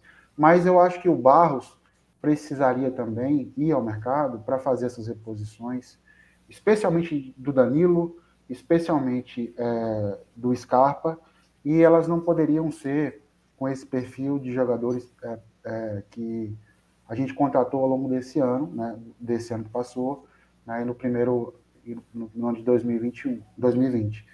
É, eu acho que o Palmeiras não, nesse momento não cabe mais ao Palmeiras é, apostar em jovens promessas sul-americanas, brasileiras. Eu acho que nós temos sim que, que pensar em jogadores que cheguem, né, é, para vestir a camisa, né, porque eu acho que é, até uma pergunta para o Josa, talvez o Atuesta possa cumprir é, é, essa função que o Scarpa fazia né, com, com, é, com tempo de adaptação, talvez o Tabata também consiga desempenhar ali e se firmar naquela posição. É, e, no entanto, eu acho que nenhum dos dois, eu acho que o Atuesta mais do que o, o Tabata tem condição de, de, jogar mais à frente, naquele terço final de campo ali, e eventualmente cumprir a função do, do Scarpa, né? Mas eu acho que o Palmeiras precisava, sim, e aí eu já peço, já, já peço ao, ao, ao Josa é, uma indicação para que jogador né, poderia chegar naquela função né, e atuar, é, é, digamos assim, para ser a reposição do Scarpa, e eventualmente também do Danilo, né? Eu, eu acho que é, pensar em jogadores como Gerson é, é, interessante, mas eu acho que não é ousado. Eu acho que se você se, se desfaz um jogador de 21 anos é, por 20 milhões de euros, 25 milhões de euros, como é o caso do Danilo, não faz muito sentido você buscar um de 25, 26, que custa quase a mesma coisa, provavelmente a mesma coisa. Como é o Gerson. Acho o Gerson um jogador extraordinário. Acho que é, no Palmeiras seria maravilhoso. Mas entendo que ele não é um jogador que, que, que se encaixaria também no perfil que o Abel, como o Jorge falou, o perfil que o Abel gosta, como o Jorge é, é discrepante também, quando o, o, o, o Barros traz né, o Jorge para o Palmeiras, eu entendo também que o, que o, o Gerson ele, ele, ele é descompromissado do ponto de vista de grupo, né? E talvez eu não sei se se, se adequaria. Então, eu queria perguntar ao, jo, ao Josa é, se ele entende que atletas que ele talvez indicaria para suprir essas funções, tanto do Scarpa quanto do Danilo no Palmeiras ano que vem. Bom, eu acho que essa questão da, das promessas é. Eu citou alguns nomes aí que. Acho que é Palmeiras pensar em promessas, hoje tem que pensar nas promessas que tem né, no clube. Né? É muito mais válido jogador, pensar em jogadores jovens aí que podem, possam chegar com idade parecida. É, você falou de alguns jogadores, Giovanni, por exemplo, que eu sou fãzaço do Giovanni. Mas tem um que eu gosto muito da base, que, olha, realmente me, é, me encanta profundamente, não somente pela capacidade que tem de chegar ali, é, mas pela é, o jogo sem bola. É, o John John. Ah, mesmo quando ele, tinha, quando ele era chamado de maneira, eu já gostava dele.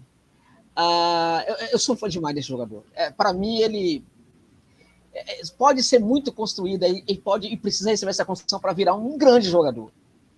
É, é, o John John é, é, assim, é claro, a gente olha para a base do Palmeiras, a gente lembra do Hendrick, né? É, o Hendrick, ele acaba, né? É um brilho muito intenso, né? E aí a gente, às vezes, não se dá conta de quantos bons também ainda tem aí, né? É, o para mim é um desses jogadores. Eu, fanzaço, muito fã. E gosto também muito é, de um jogador que é muito mais. Uh, é muito mais. Uh, como é que eu posso dizer? É, não é tão uh, conhecido, visto, é, eu estou falando uma palavra, discreto. Mas para mim é muito interessante, muito tático, muito forte, que é o, é o, é o Bicado. Né? Eu gosto muito também desse jogador. Então eu acho que está tá bem servido aí de, de boas promessas. Ah, o Palmeiras tem alguns jogadores aí jovens é, que se estivessem em outras equipes, e, e, principalmente se tivessem equipes sul-americanas, muitos estariam falando, ó, tem aquele jogador ali que poderia ser é, contratado, é uma promessa legal, poderia tal. O Palmeiras tem esses jogadores aí, né? Acho que quanto a promessas, acho que tem que trabalhar essas que o Palmeiras tem aí, né? Que acho que tá, tá de bom tamanho já, né? Agora, quanto a buscar um jogador para o lugar a do, a do Danilo, é, é, tem um time que tem dois. É, um deles que é o melhor, é o Máximo, Máximo Marrone, né? E tem é, é do Versário Ele é muito bom, é, mas ele tá caro, ficou caro. É, se a gente olhar nos sites de precificação, vai, vai estar tá em torno de 7 a 8 milhões. Eu acho que não é isso no momento, tá? Eu acho que é um pouco menos, acho que são 6 milhões. É, mas é caro. Né? E tem um jogador que é, não tem a qualidade dele, mas tem questões no jogo que, é, que mostra que ele tem muito a evoluir, porque ele, é, ele era muito bom até os seus 16, 17, 18 anos, é muito bom. 18 anos também. Depois ele, ele cai de qualidade quando ele é promovido à equipe no Versailles é, vive momentos complicados ali e ele se achou, achou seu jogo finalmente, que é o Garayaldi. O Garayaldi é também no Versailles, os dois fazem as mesmas funções dentro de campo.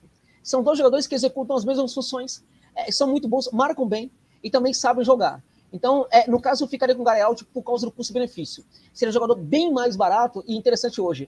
É, se o Vélez for para é, a próxima Libertadores, ao final da próxima Libertadores, vai estar custando muito mais caro também. Então já passou da hora, mas, é, mas acho que ainda está ali na hora de buscar esse jogador aí. É, e aí, gente, eu estou falando aqui, de duas, duas situações sul-americanas e tal, pensando até mesmo em que é, seriam jogadores que chegariam para jogar. No caso de um Garay Alves, é um jogador que chega para pegar essa camisa aí e jogar. Ah, Josa, mas tem ali o. Vamos imaginar hoje, né? Hoje. Ah, tem o Danilo hoje e o Zé Rafael.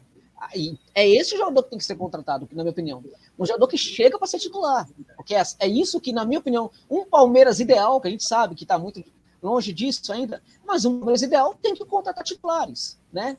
é, para você qualificar muito a posição e também o banco de reservas. E o problema do banco hoje é sério, não tem a mesma qualidade, né? Hoje é um jogador que chegaria para pegar essa camisa e jogando. É, mas quem vai para o banco? Talvez ele fosse para o banco. E aí tem a, a, qualidade também de reforçar o banco de reservas. Agora, para a questão, por exemplo, da posição do, é, do Scarpa, acho que no jogador que é um pouquinho diferente dele no sentido de que tem um, um, trabalho com a bola é, mais longa, de é, passe, muito melhor do que do Scarpa. Mas acho que a condução talvez não tenha a mesma qualidade, mas que é, cada vez apresenta uma qualidade melhor quando chega ali dentro da área. Chama-se Matias Rojas, é o 10 da seleção uruguai, e é também é, o jogador do Racing, né? Um jogador que teve ali problemas no, é, na equipe argentina, porque ele tem muita personalidade, né? Ele estava ele tava discordando muito na época do, do Becacete de algumas coisas que estavam sendo feita, feitas com o técnico, né? É, mas de lá para cá ficou tudo muito bem, tá tudo muito bem, um jogador muito bom, muito habilidoso, que tem uma grande vantagem, é, raríssima, né, hoje em dia para futebol brasileiro, que é mate absurdamente certeiro de longa e média distância. Né? Então fica aí a dica do é, Matias Rosa, que é um jogador que hoje não seria caro. Não seria caro. Agora, se o Palmeiras quiser realmente é, gastar um pouco mais, né, é, e trazer um brasileiro, a, a indicação para o setor é o Matias Pereira, que está no Al lá da Arábia Saudita, né? É tá perdendo tempo lá naquele time lá que não tem nada a ver é, com o futebol que ele joga. É muito bom jogador e era seria também uma indicação que eu falei para o Verdão. Ô, Renan, pediram para eu te perguntar aqui, é, cadê? Aqui, ó. Vamos lá. Da onde que veio a, a ideia de você criar o Palmeirense? Né? É, a minha ideia foi do Peterson, né? O Peterson é um personagem que já tinha nas redes sociais. E ele falava coisas do cotidiano aí das pessoas. E aí eu peguei, eu ficava olhando a, as coisas que ele postava, né? E eu falei, meu, se eu colocar uma, uma camisa do Palmeiras nele e falar umas coisas igual a ele, assim, mas voltar da torcida do Palmeiras, acho que vai, vai dar certo, né? Aí eu peguei a camisa lá, coloquei, desenhei a camisa, coloquei nele e, e comecei a fazer os tweets voltados à, à torcida do Palmeiras, né? E a galera começou a curtir. Aí depois de um tempo, aí eu olhei pro boneco e falei, acho que se eu animar esses bonecos, né? Fizer algumas animações, né, Sim. com boneco, e voltado a, ao, ao, a torcida do Palmeiras, acho que vai, vai, vai dar bom também, né? E aí foi quando eu fiz a primeira animação, foi, é, foi no lançamento de uma camisa do Palmeiras, eu não lembro qual era agora, né?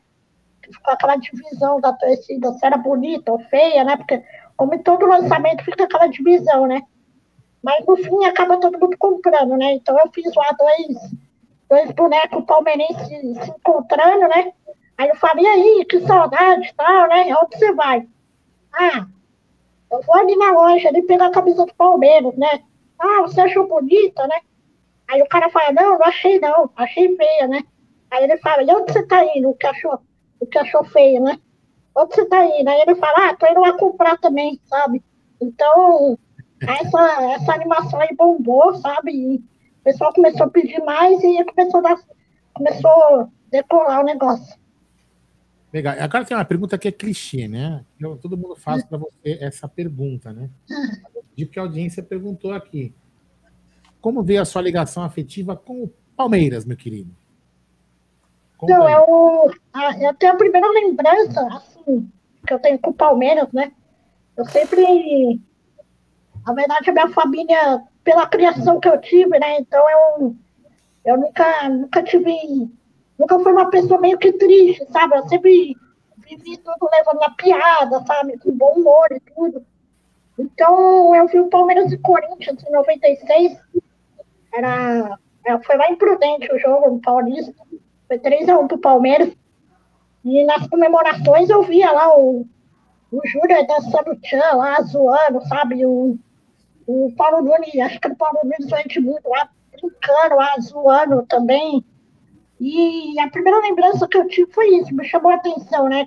Era um time alegre, né? Jogava com alegria. E, e aí eu tava com meu pai, né? Na sala. E aí eu perguntei pra ele, pai, que time que é aquele verde ali? Aí ele falou, ah, Palmeiras. Eu perguntei que time você torce? Ele, Palmeiras, né? Aí eu peguei e falei, ah, então eu sou palmeirense também. Aí, a- dia, eu falava para todo mundo: é, é, eu sou Palmeiras, sou Palmeiras. Ia qualquer pessoa na minha casa, a primeira coisa que eu falava é: oi, eu sou palmeirense. Sabe? Oi, eu sou palmeirense. E, e aí acabou ficando isso. Depois eu comecei a acompanhar mesmo, em 98, né? De 98 para cá, eu comecei a acompanhar todos os jogos mesmo, né? E, e até hoje. Ah, legal, é isso aí. Manda aí, Cacau. Assume aí que eu preciso fazer uma foto ali enquanto você assume aqui a bagaça. Peraí, deixa eu devolver você. Eu tô com esse mouse aqui, é tanto mouse. Pronto, manda aí. Isso aí, pessoal. Eu Quero isso, imagem aqui do estúdio da Amarelo TV. Lembrar vocês que estamos numa live de 48 horas, rumo a 500 cestas básicas, 500 panetones. Você pode doar pelo Pix 11 98363 4531. Compartilhe este link desta live nos teus grupos de WhatsApp, nos teus, nas suas redes sociais, para que a gente consiga é, chegar né, nesta meta aí que, é, cara, que incrível para conseguirmos fazer aí um Natal mais verde para centenas de famílias da comunidade Gato Preto, ah, na zona norte de São Paulo. Josa, você, me você tinha me dito que às 18 horas você tem um compromisso, né? Então, olha, eu queria de verdade agradecer muito a sua presença aqui nessa live de hoje. Muito conhecimento, um fera, né? Um fera do mercado da bola aí. É, e foi uma honra poder estar ao seu lado e poder ouvir suas aulas, né, Josá? Obrigada, viu? Nada, eu que aprendo muito com você. né? É, olha, mandar um abraço pro, pro Aldo. O Aldo tá aí, né? É, deve estar tá, parecendo um zumbi. É, grande Aldo.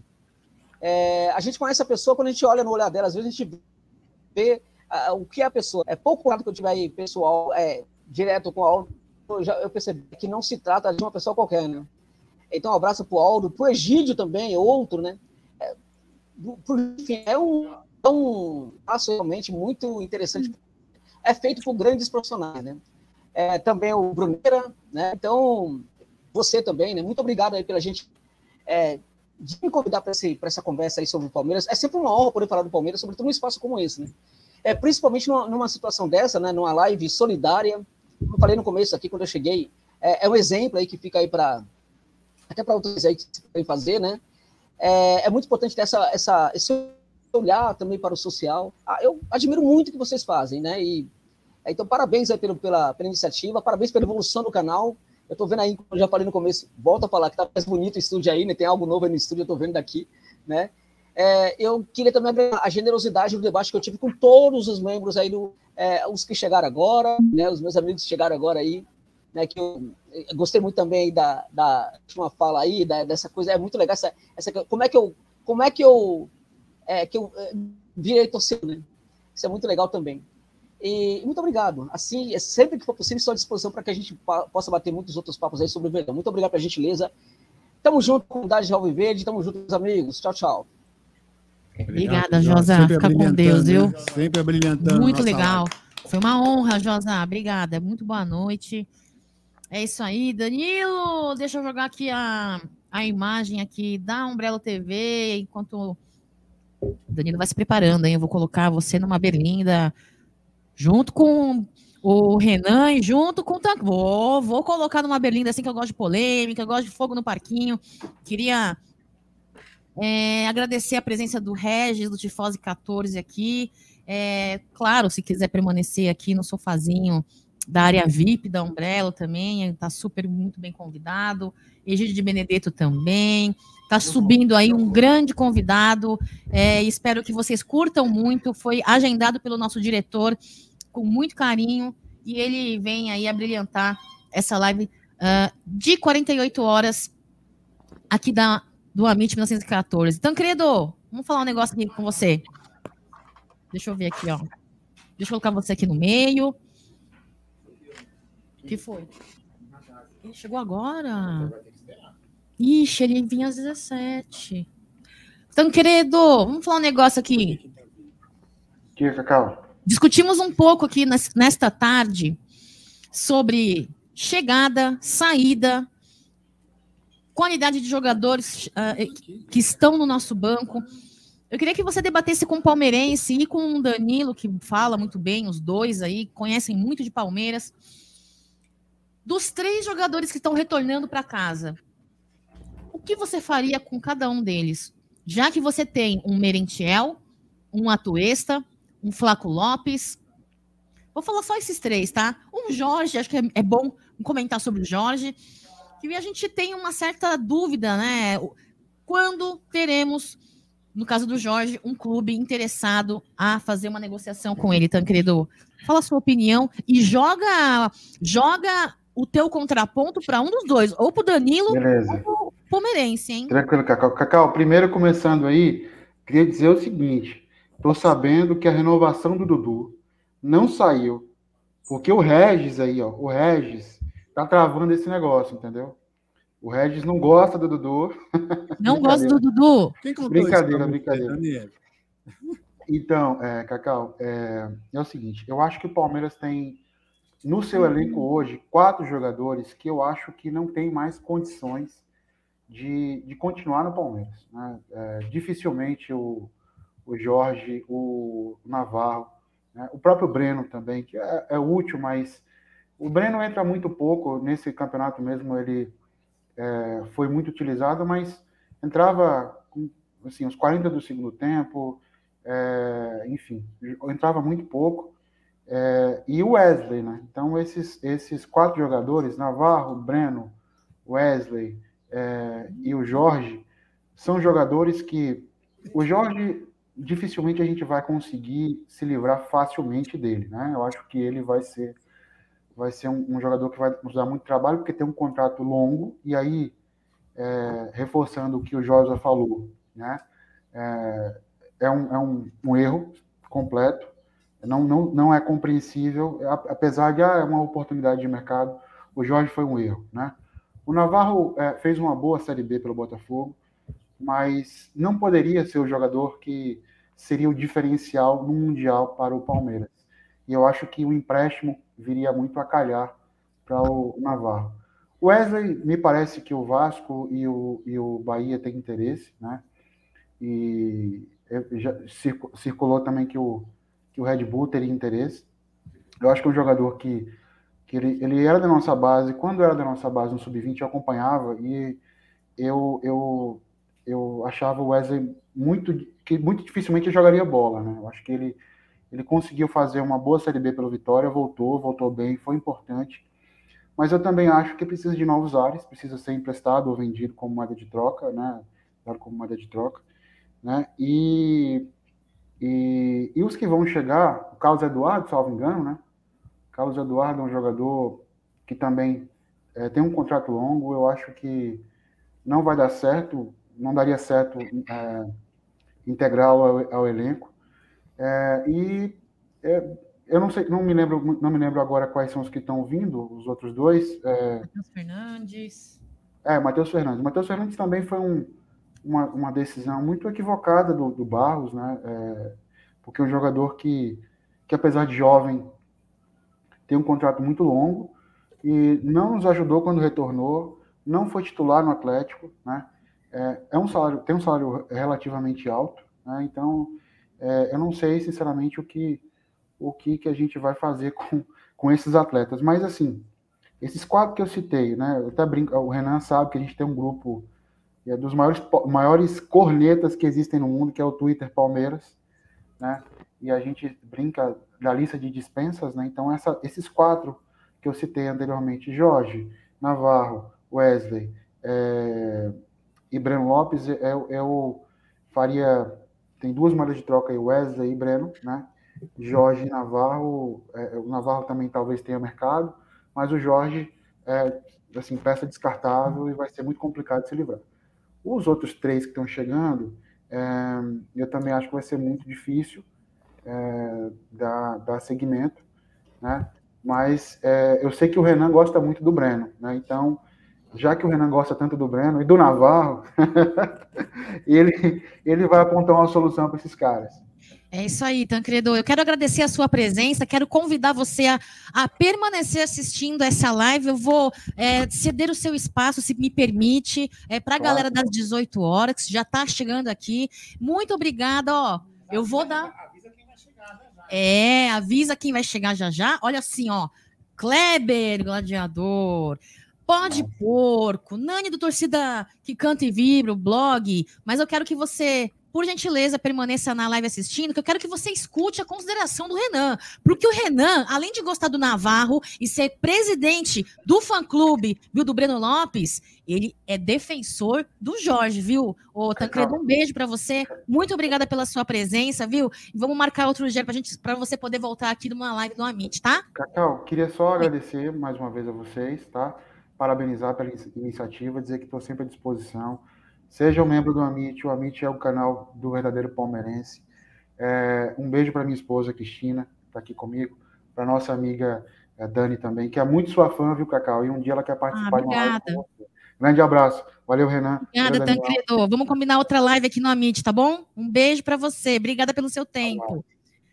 Aí, Renanzinho, segura essa bomba aí. Você que é presidente do fã-clube do Navarro, do Breno Lopes e do Jorge.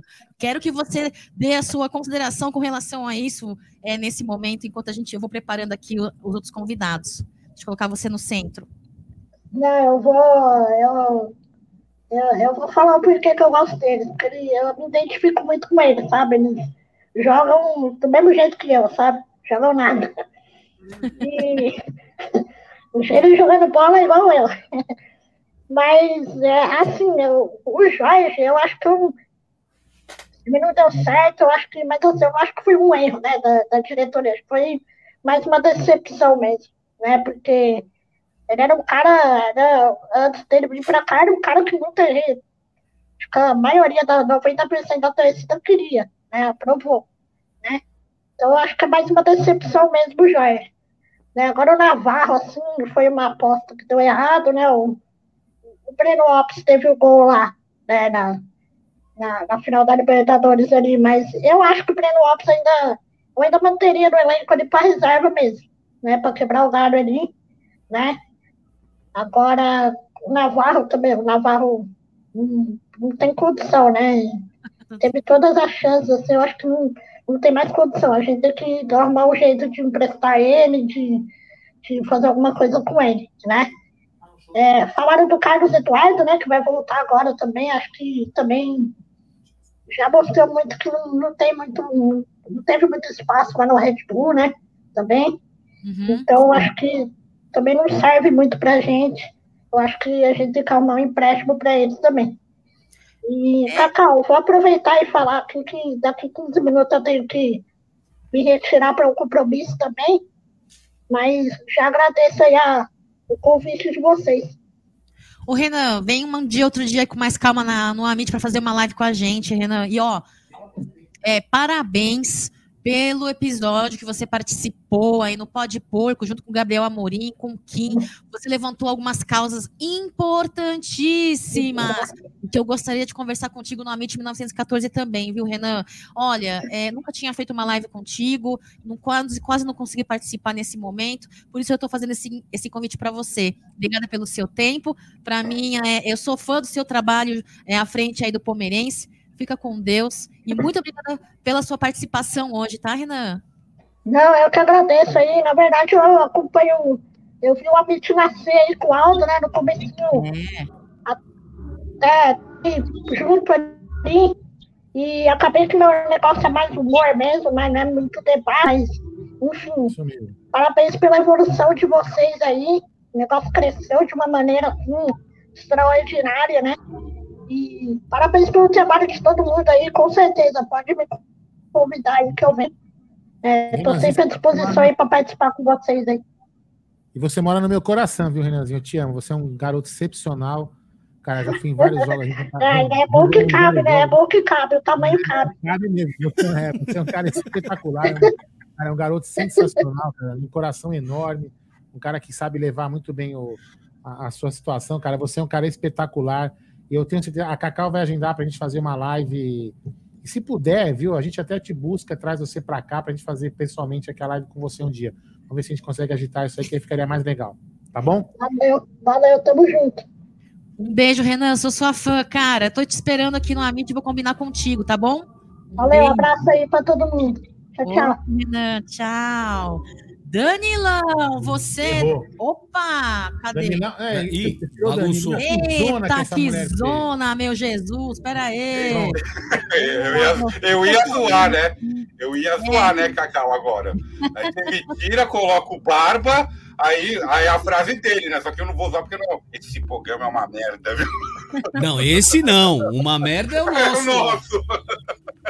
Danilo, queria agradecer a sua presença. Eu preciso, eu preciso ir colocando a galera da turma das 18, mas também o convite é estendido a você também. Fiz uma live recentemente contigo aí. Que incrível! Você tem uma dinâmica, uma oratória muito legal. Eu queria agradecer o seu momento aí que você passou conosco e o convite também está estendido a você, tá, Danilo? Volte aí ao Amit, vamos resenhar sobre Palmeiras. Eu queria agradecer, né? Eu tava na primeira de 24, fiquei na segunda da Libertadores 48, eu não poderia deixar de não estar nessa aí também de 48 horas aí para fortalecer essa causa nobre aí, né?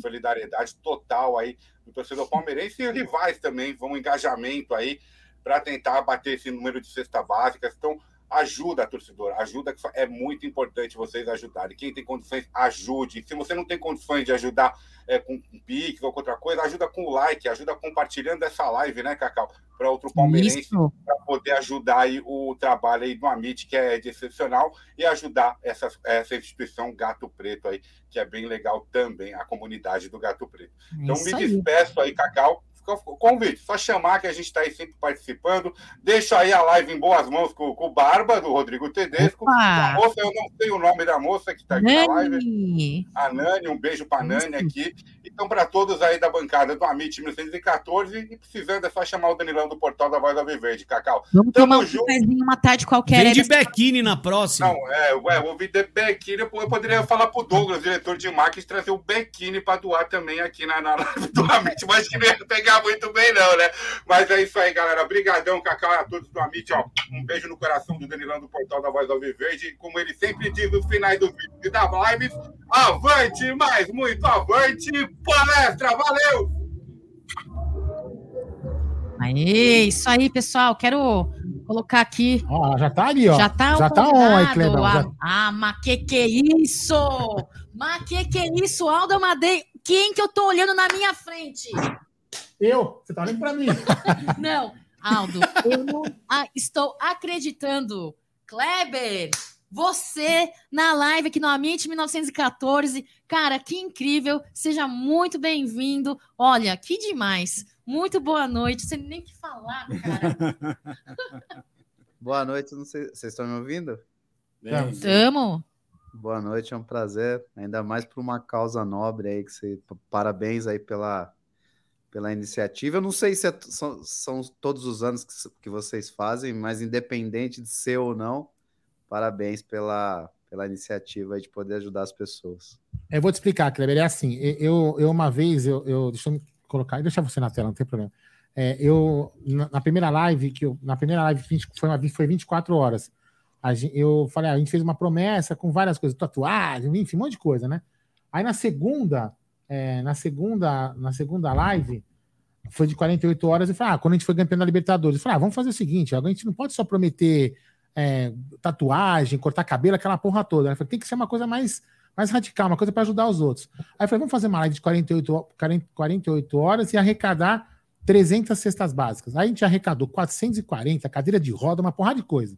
Entendeu? Aí, eu falei assim, ó, toda vez que o Palmeiras for campeão no ano, a gente vai fazer no final do ano uma live de 48 horas. Então, esse ano o Palmeiras nos agraciou com um título brasileiro. Então, a gente fez essa outra live de 48 horas para fazer também uma arrecadação. E se o ano que vem o Palmeiras nos agraciar com mais o título, faremos de novo essa live de 48 horas. Eu vou falar para você, eu tô só a uma hora dormindo. Mas é do caralho fazer, porque quando a gente entrega as cestas básicas, Kleber, é muito legal ver o sorriso na, na- no rosto das pessoas. É muito legal. É, Eu sei. isso aí. É, eu sei bem, eu já, já participei bastante, já pude entregar também algumas cestas básicas. Principalmente final de ano, assim, a- muita gente tende a ajudar, né? E, essa, e é, e realmente é gratificante. A gente vê o, a- a felicidade das pessoas, né? Você vê tanta gente que necessita e, e a gente que pode ajudar, porra, quando a gente olha e vê o, a, a, a alegria dessas pessoas, não tem nada, não tem preço, né? Então, parabéns aí por tudo que vocês estão fazendo aí, bacana demais.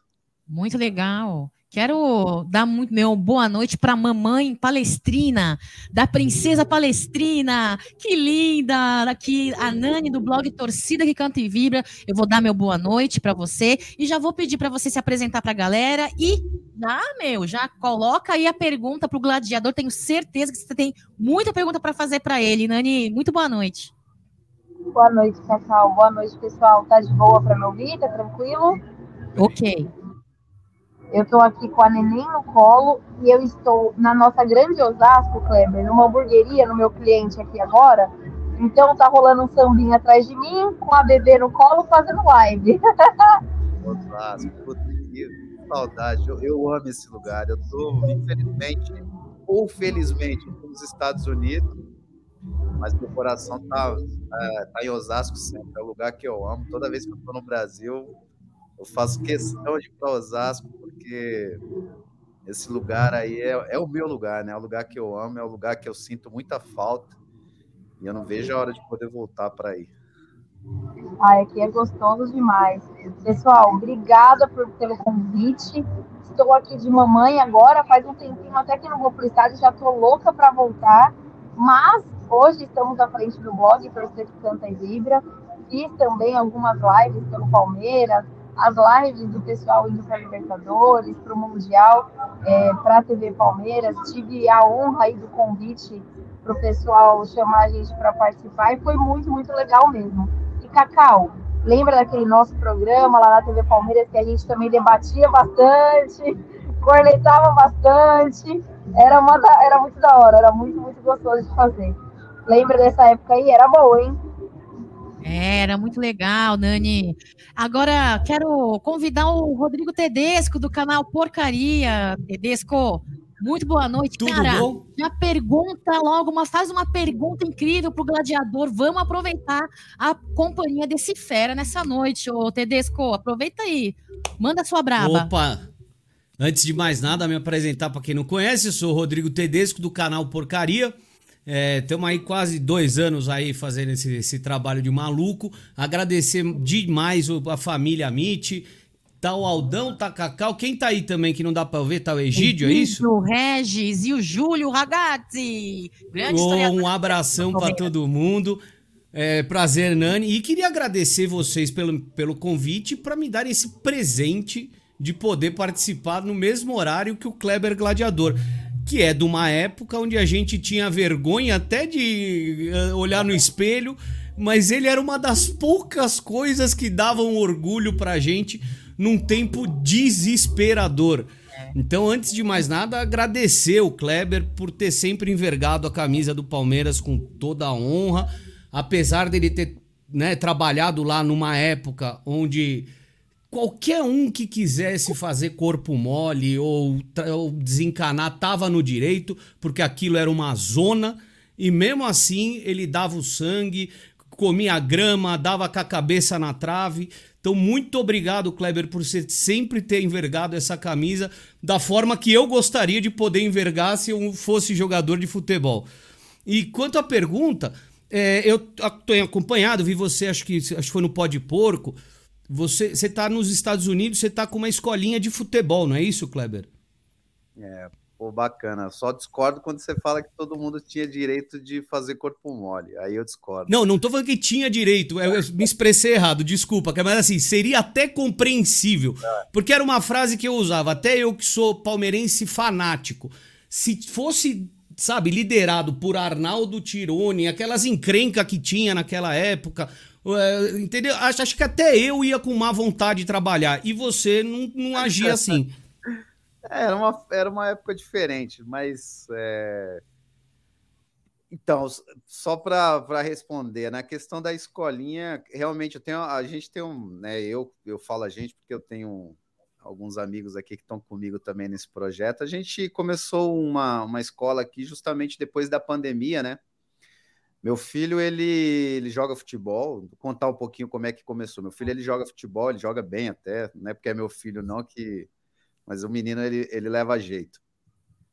E ele treinava aqui com o pessoal e tal, numa escola aqui de futebol, e eu achava a escola muito fraca, assim, né? Muito. É muito diferente do Brasil. E quando começou a pandemia, essa, todas as escolinhas aqui praticamente né, pararam. E eu e eu achei que, não, que ele não poderia parar de treinar, ele deveria treinar, até porque eu, eu penso que menino para jogar bola, ele tem que jogar bola todos os dias, né? Fui assim, eu fui criado assim e eu penso assim. E aí eu comecei a treinar ele, né? Meio que separado, assim, não tinha ninguém, né? A gente ia para o parque sozinho ali, a galera toda. Cara, o país fechou, assim, praticamente, tudo parou. E aí eu comecei a treinar ele sozinho, inclusive o parque, né? Não tinha praticamente ninguém no parque. E aí o pessoal, né, outros, outros brasileiros viu, viu os treinos, via eu postando, ele treinando, e começou a pedir para treinar junto com ele. E aí a gente foi indo, foi indo, foi indo, a escolinha começou a, a ter bastante menino. E, aí, e foi mais ou menos assim que começou, e aí agora eu tenho uma escolinha aqui, e a gente está tocando aqui. E, e tá bem bacana, assim, essa. Eu tô gostando muito dessa, dessa experiência. É, tem alguma outra pergunta? Desculpa. Não, é, então, eu queria completar a pergunta. Nesse ah, pouco tempo que você está trabalhando aí com a, com a molecadinha, você, na tua impressão, você acha que a gringaiada vai aprender a jogar isso?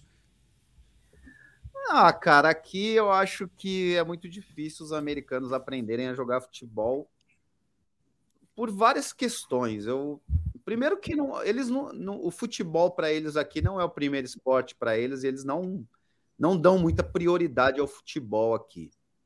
É, lembro que desde 94, quando a Copa do Mundo foi aqui, a gente escuta que os Estados Unidos ia, né, ia, ia, ia crescer o futebol e tal. Então, eu não acredito por vários motivos. Um dos motivos que eu não acredito é forma de campeonato deles aqui. A liga deles aqui não tem rebaixamento. É, os times que estão lá embaixo às vezes, né, começa até tirar o pé, porque no outro ano eles escolhem os melhores jogadores. Então, é, infelizmente, não é um negócio muito competitivo. É, é, então, eu, por isso eu acho que vai ter muita dificuldade. Eu, meu objetivo é levar meu filho daqui a algum tempo para o Brasil ou para a Europa, de repente, para ele poder jogar em alto nível, porque aqui realmente ele vai ter dificuldade. Nani, aproveita aí, faz uma pergunta para o Kleber, meu. História,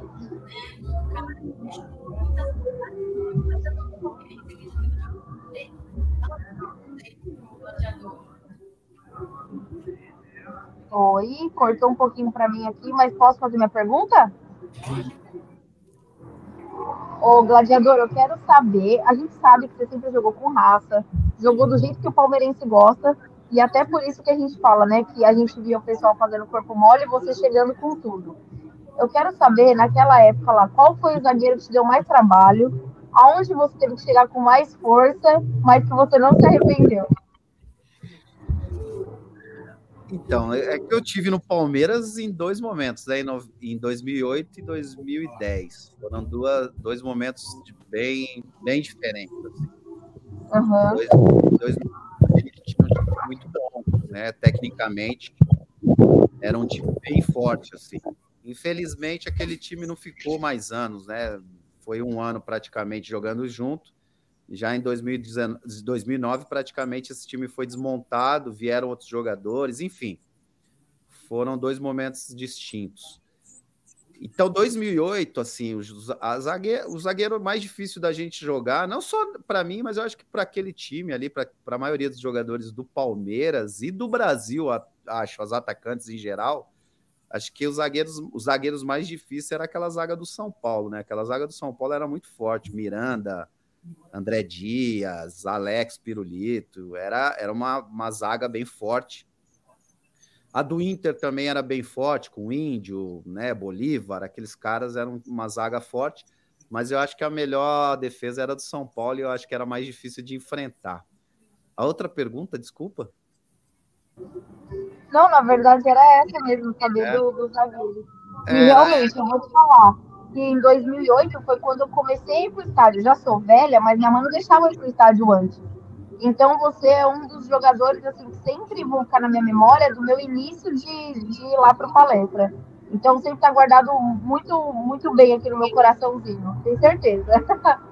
Ah, obrigado. Aquele, pô, eu eu, eu, eu, joguei no Palmeiras, no, no Allianz Parque, no estádio novo, né? Depois da reforma, só contra o Palmeiras.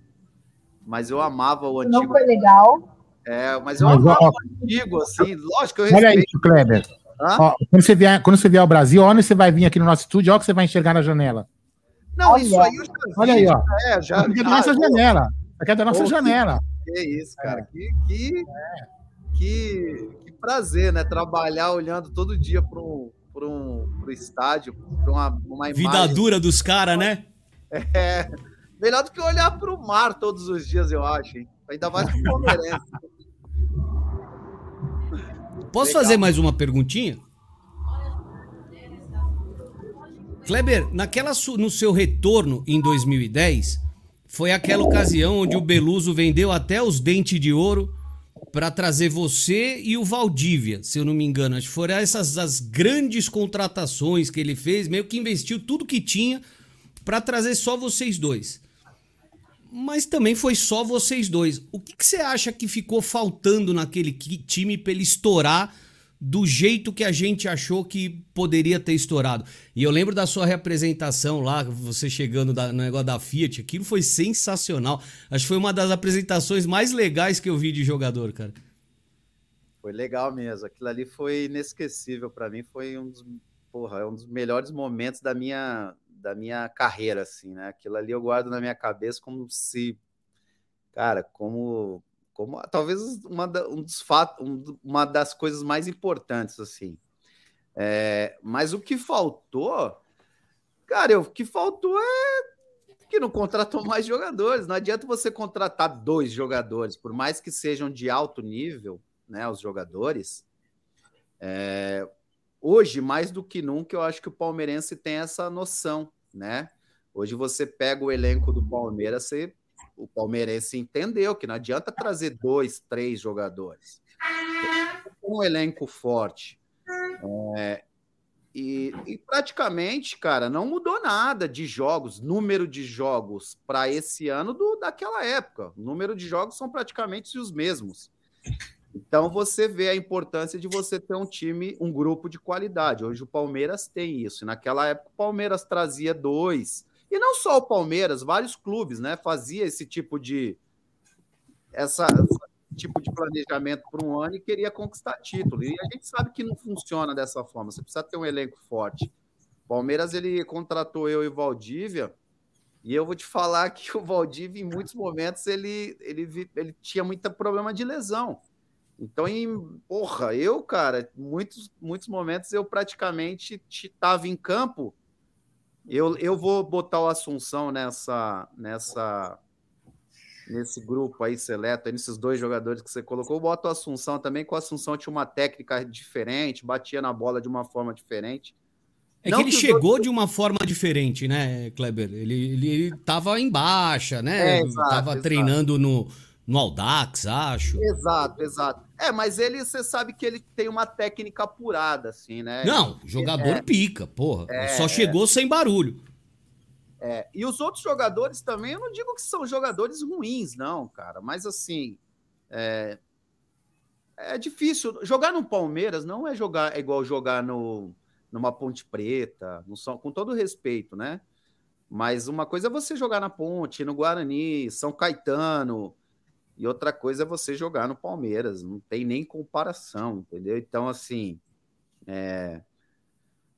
a gente tinha aí três jogadores que de repente podia ajudar e fazer a diferença, mas em alguns momentos eram só dois, que era eu e o Assunção, né? E ainda o Assunção, lógico, com a idade né, alta, mas tinha uma qualidade técnica apurada, batia muito bem na bola. Então era difícil, né, cara? E a cobrança é a cobrança de Palmeiras. A mesma cobrança que tem agora era a cobrança daquela época, que é a cobrança de 20 anos, de 40 anos atrás. O Palmeiras, ele tem uma cobrança que é dele, que, que assim, Ninguém quer saber quem está lá naquele momento. Pode ser o, o pior time do Palmeiras de toda a época, de toda a história. A cobrança vai ser grande. Então, era uma cobrança desproporcional para o elenco que a gente tinha. Mas é a cobrança do Palmeiras, não tem jeito. Isso aí, jogador que chegar no Palmeiras, ele tem que saber, velho, cobrança vai existir. É Ninguém que saber se você jogava no, na, no São Caetano, no 15 de Piracicaba, a cobrança vai ser grande e você tem que estar preparado. E é o que eu falo, muitos dos jogadores às vezes não, né, muitos não estavam preparados, porque essa cobrança não existe no time pequeno.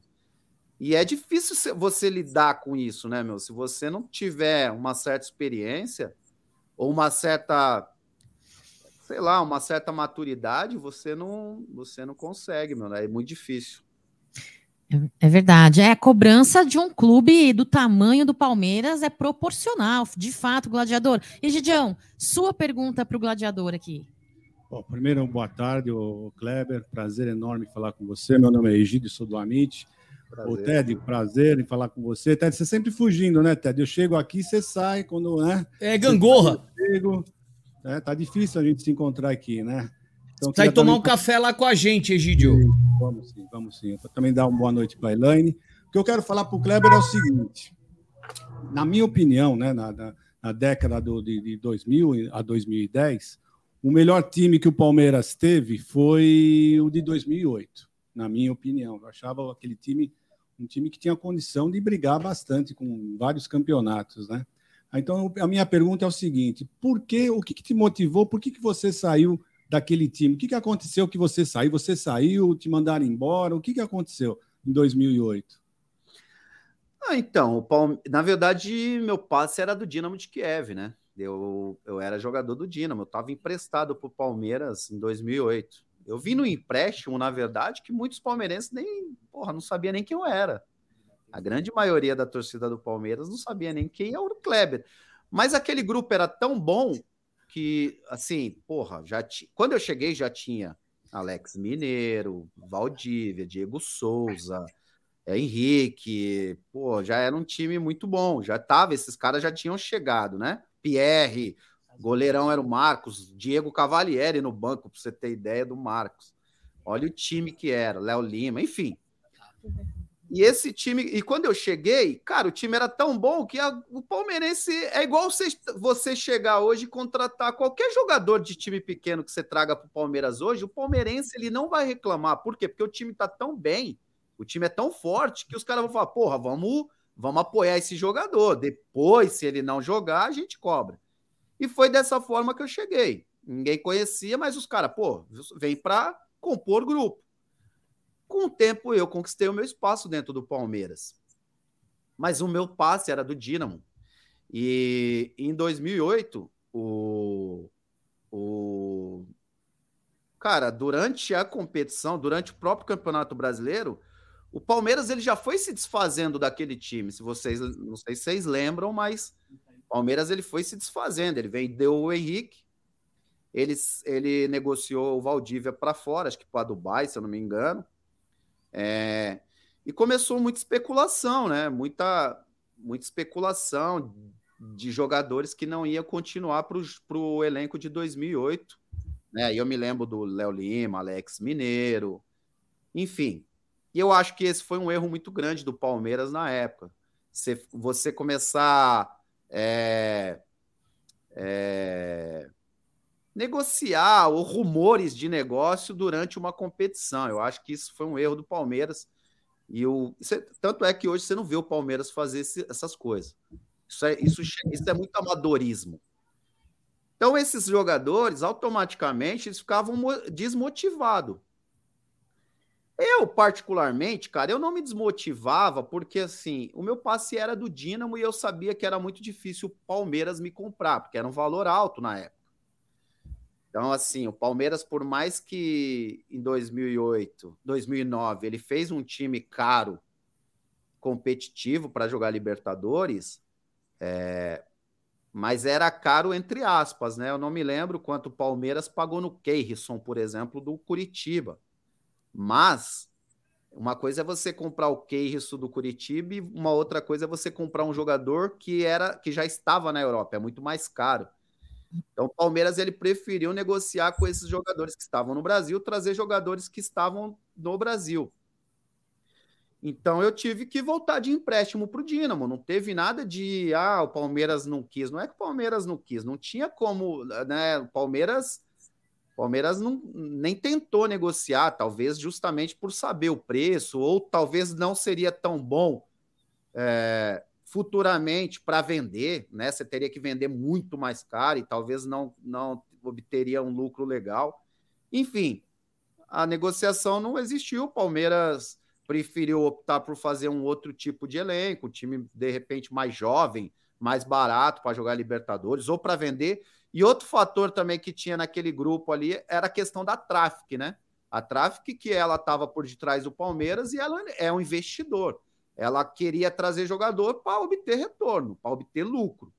E talvez eu não daria um lucro, né? Até porque eu não era da Traffic, eu era do Dinamo de Kiev e era difícil vender. Mas enfim, foi isso que aconteceu. Não teve, não teve nada de, de mais, não. Kleber, estamos aqui com o historiador da Sociedade Esportiva Palmeiras, o Júlio Ragazzi, tem muita história e, de fato, deve ter muita informação a seu respeito. Claro, né?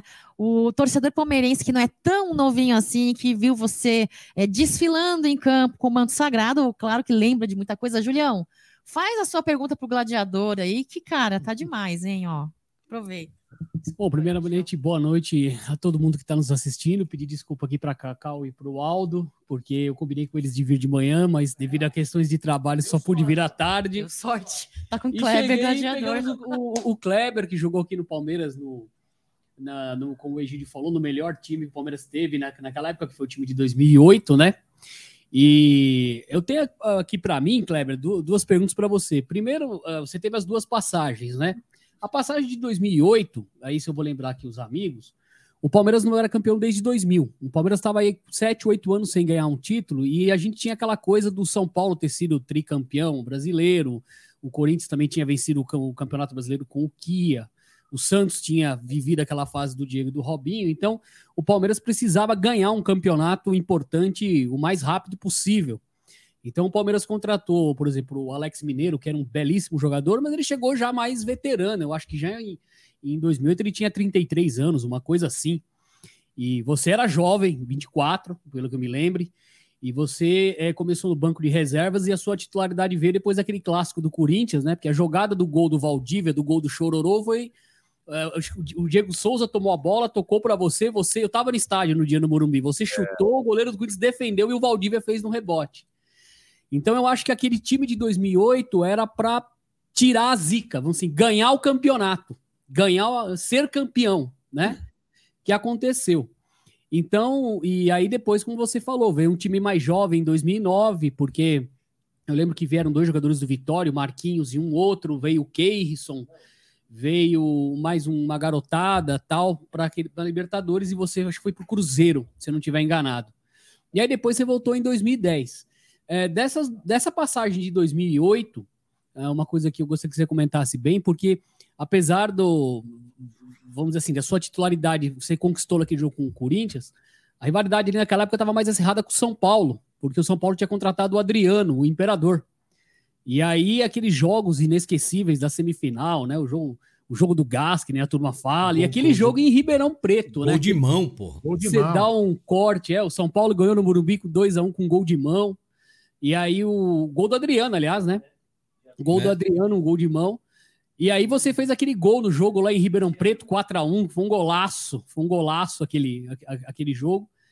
Então eu queria que você falasse um pouco desse time de 2008 tal, é, desse, do título, né? Porque é o que eu falo para todo mundo. O Palmeiras não ficou, não ficou duas décadas completas sem título por causa do time de 2008 porque o Palmeiras já tinha ficado uma década completa sem título, que foram os anos 80, que aquele time de 86 perdeu para Inter de Limeira a final.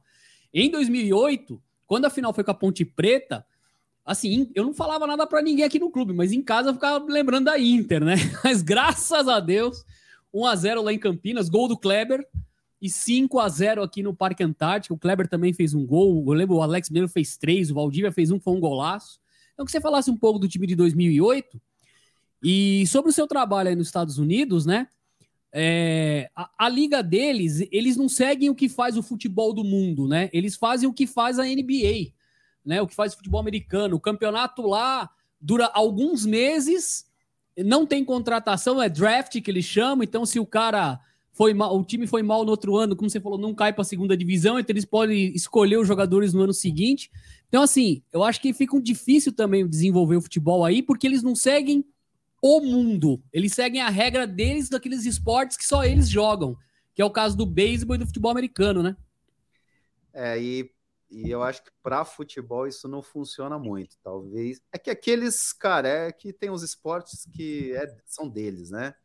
O, por exemplo, é, o beisebol. O beisebol é um esporte que, cara, é o americano e mais, sei lá, três, quatro países que curte. Futebol americano é deles aqui, são pouquíssimos países que gostam.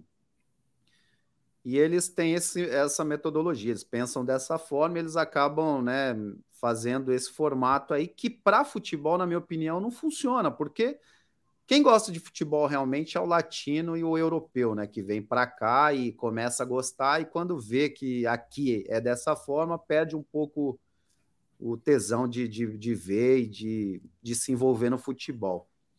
Para isso, eles vão ter que mudar, eu acho, essas coisas. Mas eu acho difícil também mudar, enfim. Azar deles, né? Vão continuar aí sendo sempre, sempre os Estados Unidos no futebol. E, e, e aí, o time de. A gente, para falar um pouco desse time de 2008, é, é, realmente a, a rivalidade era muito maior com o São Paulo, justamente pelo que você falou. O São Paulo ele já vinha ganhando títulos, né? O São Paulo ele tinha grandes jogadores, ele tinha um elenco, para mim, um, talvez até melhor do que o nosso. Se não fosse melhor, era igual, assim, né? De nomes eu falo. Né, o Adriano, Carlos Alberto, né, o Corinthians em 2008 jogou a segunda divisão, você lembra, né? Ele Exatamente. jogou só o Paulista na né? No segundo Exatamente. semestre ele na segunda divisão. Por isso também a rivalidade foi maior que o São Paulo. O Corinthians estava na segunda divisão. E, e teve toda essa questão. Teve a questão do, do, do gás, né? E teve o 4 a 1 lá que os caras falaram que iam ganhar da gente. A gente foi para para esse jogo do 4 a 1 lá em Rio Preto, se eu não me engano, como azarão, como zebra. Ribeirão. Ribeirão, né? É, Ribeirão Preto. Ribeirão Preto. Botafogo. É, Ribeirão Preto, a gente foi para lá como como São Paulo favorito, e os caras falando que ia ganhar da gente tal, né? E tinha a questão de eu e o Denilson ter jogado no São Paulo, e o São Paulo meio que não quis a gente de volta, enfim. Teve toda essa essa essa rivalidade aí que foi crescendo durante o ano. Então a, a, rivalidade realmente com o São Paulo era muito maior, mas a rivalidade com o São Paulo, depois que eu, eu comecei a entender um pouco da rivalidade com o São Paulo, justamente em 2008, né? Os caras da torcida mesmo chegavam na gente e falavam: olha só, rival nosso é o Corinthians, o São Paulo é inimigo. Aê. É isso aí. É, e eu não... É. Toda a história de 40, 1942, né? É, e os caras começaram a contar, arrancada heróica, né? Aquela coisa é toda. Isso. Então, assim, eu. É, e aí eu comecei a entender melhor a rivalidade com o São Paulo. E, e a gente, sei lá, meio que a gente levou isso para dentro de campo. O Rio São Paulo meio que virou nosso inimigo até dentro de, de campo. A gente teve outro jogo também emblemático, né? A gente, no brasileiro, a gente estava perdendo de 2 a 0 dentro do, do Parque Antártica. E a gente acabou empatando esse jogo. Eu, eu lembro, eu lembro que esse, que esse jogo estava abarrotado o, o, o, palestra. O palestra estava lotado, completamente lotado. A torcida do São Paulo em peso também, né? A parte que é deles ali. Era um jogo, era um jogo importante para o Campeonato Brasileiro, que era uma briga lá em cima, né? São Paulo era Palmeiras São Paulo. E a gente, cara, tava jogando muito bem aquele jogo. A gente tava é, bem melhor dentro de campo e acabou tomando um gol do Dagoberto e daqui a e depois num lance lá a gente acabou tomando 2 a 0 e no segundo tempo, porra, uma coisa louca, assim, porque a torcida do Palmeiras em 2008 era uma coisa, cara, impressionante, assim, não vaiava. Difícil. Eu nunca vi a torcida. Eu não me lembro da torcida em 2008 do Palmeiras vaiar a gente em nenhum jogo. Em nenhum. Até os jogos que a gente perdeu, eu não lembro da torcida vaiar. E a torcida inflamou a gente no segundo tempo e a gente acabou empatando aquele jogo no finalzinho. O Leandro bateu uma falta ali, é, é, acabou desviando e, e, saiu o gol. A gente Desviou no Dagoberto. Hã? Desviou no Dagoberto. Desviou no Dagoberto. Eu fiz o primeiro gol desse jogo, o segundo foi do, do, do Leandro. E, cara, eu lembro de eu saindo desse jogo assim, o estádio tava em êxtase, assim, meu, parecia um caldeirão, a torcida empurrou a gente, a gente empatou esse jogo e parecia que a gente tinha ganho. A gente saía do estádio como se a gente tivesse ganho aquele jogo, porque... É o Palmeiras estava na frente na tabela naquele jogo ainda, né? E é. o São Paulo podia passar ali e não conseguiu. Exatamente, a gente empatou e parecia que a gente tinha sido campeão brasileiro, pra você ter ideia de tão eufórica que a torcida ficou. Aí depois a gente teve alguns problemas durante a competição, o time foi se desfazendo, como eu disse e tal, e, e a gente, infelizmente, na minha opinião, já disse isso em outra entrevista, que eu acho que se aquele time ali mantém, aquele time do Paulista, provavelmente ia ser campeão brasileiro e Também tinha acho. grandes chances de 2009, se mantém aquele elenco, ganhar uma Libertadores e, e ser campeão de grandes títulos para os próximos anos. Mas aí é, né? Infelizmente, o amadorismo era muito grande naquela época, infelizmente. O Kleber, e para concluir aqui a minha pergunta, como é que fica, como é que você pode falar? Porque você trabalhou com dois dos maiores treinadores do Palmeiras, né? O Luxemburgo e o Filipão, né? O que você pode falar para a gente aí das diferenças aí de, de trabalho dos dois, né? Porque os dois são dois grandes vencedores da nossa história recente, né? E você trabalhou com os dois, né? Com o Luxemburgo em 2008, que é o técnico daquele time campeão era, era o Luxemburgo e depois 2010, 2011, que era o Filipão, né? Cara, assim, eu vejo, eu vejo o seguinte, eu acho que eu acho que são dois acho que o Vanderlei é um pouco mais treinador na questão de tática e tal, assim, eu acho. O Felipão ele é muito motivador, ele é muito na base do vamos e tal. E é uma, é uma, é uma coisa legal, o torcedor ele se identifica e tal. Infelizmente, naquele ano de 2010, eu não pude 2010, 2011, eu não consegui perceber isso muito nele. Era um ano muito difícil e, a, e ele e ele eu não gostava também que ele cobrava muito hum, como é que eu, na imprensa assim. Eu não gosto o muito dos camarão? É, não era, é, não, era direto com, não era direto com vocês. Não, em, vez, assim, em, vez de cobrar, em vez de cobrar vocês, cobrava na imprensa. Exato, isso eu não, isso eu não gosto, cara. Eu não gosto disso. Eu não ainda mais para o Palmeiras daquela época, entendeu? Se você pega um Palmeiras hoje, talvez o Palmeiras de hoje é um time mais cascudo, um time tecnicamente muito bom. E aquele time não, era um time, um time que tecnicamente era, é, tinha muitas limitações, era muito fraco. Então, se você começa a, a passar para fora isso, é, cara, esses jogadores, eles, a tendência é que eles se desmotivem e fiquem, porra, e fiquem mal. É o que eu percebo isso hoje, por exemplo, no São Paulo, né? O São Paulo hoje você vê o Rogério Ceni vira e mexe dar uma entrevista, ah, o time é muito fraco, ah, precisamos contra. E você vê que os caras, meu. Os Eles caras perderam e eu ganhei, né? Hã? Eles perderam e eu ganhei. É, então, e eu não gosto de, desse tipo de situação, eu não acho legal, porque você acaba deixando. Porra, tudo é culpa do jogador e nunca é culpa do, do treinador ou da diretoria, enfim. E naquela época, a torcida do Palmeiras, ela né, teve vários, teve alguns casos de cobrar jogador, inclusive na rua. Então, quando você é, é, expõe isso aí, a tendência é que o torcedor, mano, ele vai para a rua e vai e vai cobrar o cara na rua se ele encontrar. E eu não, eu não era a favor disso. Então eu achei eu acho que esse foi um erro dele na época, né? Mas assim, é, tem várias pessoas que. Tem vários caras que trabalharam com ele e, e adora, fala que é um cara que é um paizão, enfim. Naquele ano em si eu não percebi isso, não pude perceber. Talvez porque o elenco também era né, um elenco bem limitado. E o Vanderlei, cara, eu peguei o Vanderlei em 2008. O Vanderlei, na minha opinião, foi um bom treinador, mas assim, é que também é difícil você falar quando você pega dois treinadores também em épocas distintas. O Felipão pegou um time limitadíssimo. O Vanderlei já pegou um time quali, muita qualidade, com, muito, né, com muitos jogadores de qualidade. Então, assim, é, é bom você poder opinar se o Vanderlei pegasse um time com limitações e um time bom, o, e o Felipão com um time bom e com um time com limitações. Aí sim. Então é difícil, mas assim, porra, dois treinadores que estão na história do Palmeiras, dois treinadores experientes, né? Fizeram muito pelo futebol, é, assim como o Abel está fazendo hoje. Na minha opinião, o Abel é o maior treinador da história do Palmeiras, com todo respeito a qualquer outro treinador. Mas para mim, o Abel hoje passou todo mundo, não só pelos títulos, cara, mas pela postura dele, assim, né? A gente mesmo de fora, a gente percebe que ele tem uma postura de um cara cara centrado, um cara que, né, um cara que trabalha muito, né? Então, torcedor é, e, e, ele aguentando umas pauladas da imprensa que eu não me lembro de outro treinador tomando de clube, né? Eu lembro da de seleção brasileira, o Parreira apanhando bastante antes de 94. Mas o Abel em clube eu não lembro de ninguém que ter apanhado do jeito que ele apanhou e ganhando, né?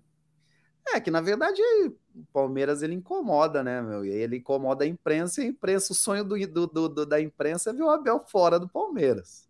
É a militância alvinegra da mídia, né? Ah, cara, porra, quem é que não quer ver o Abel longe do Palmeiras para ver o Palmeiras não ganhar?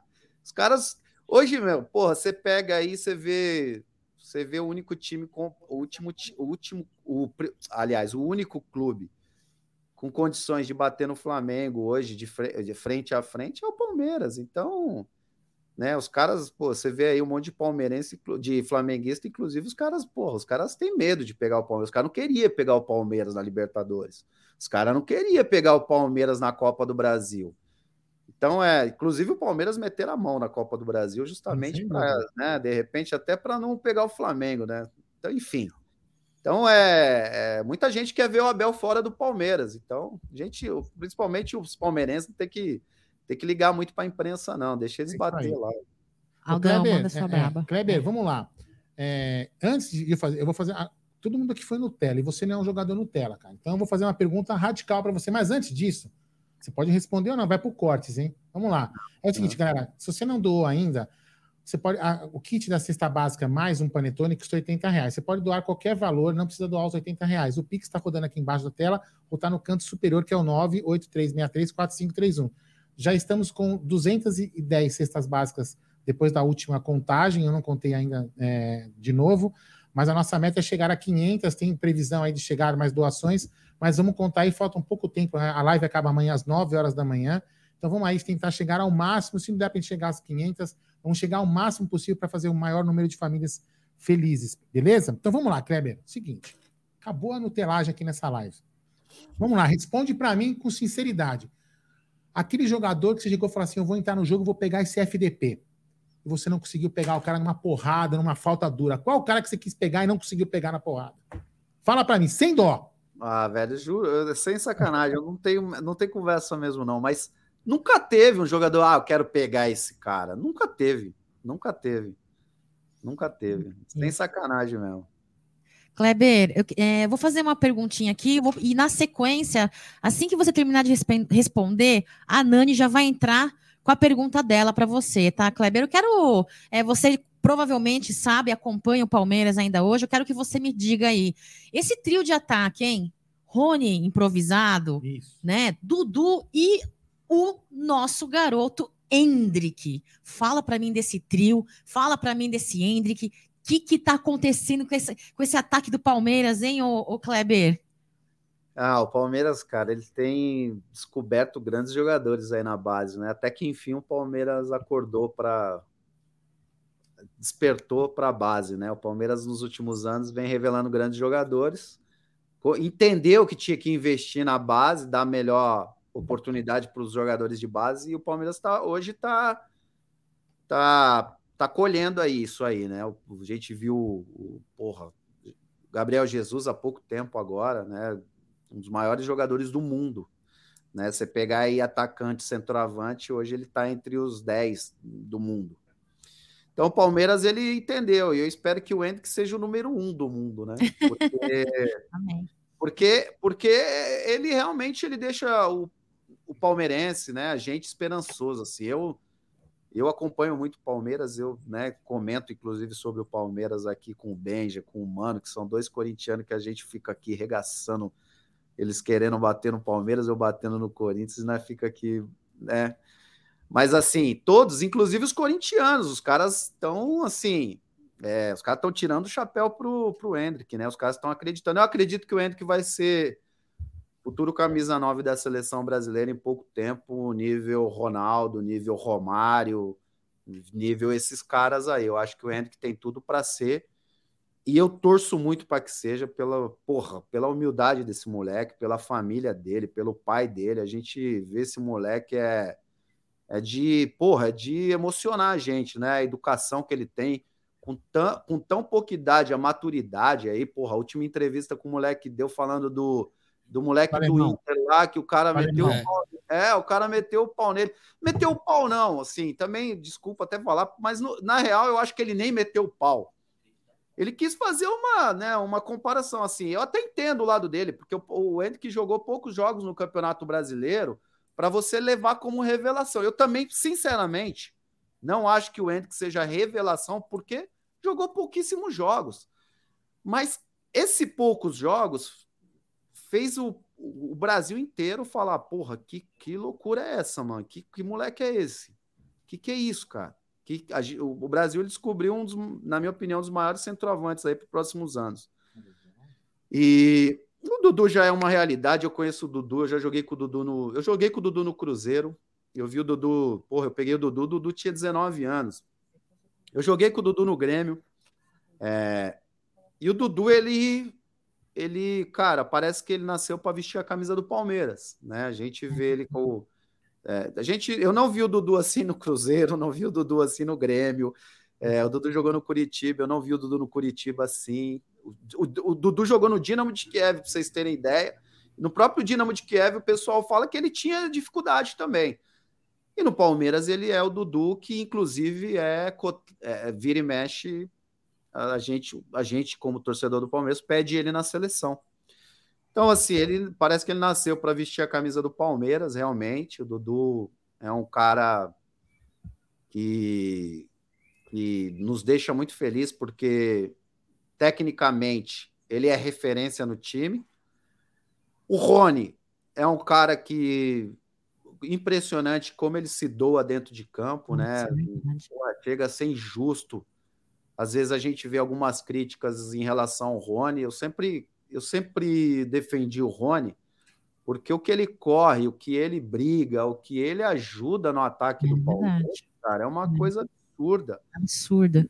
E é uma e contagia pena. o resto do time também, né, Kleber?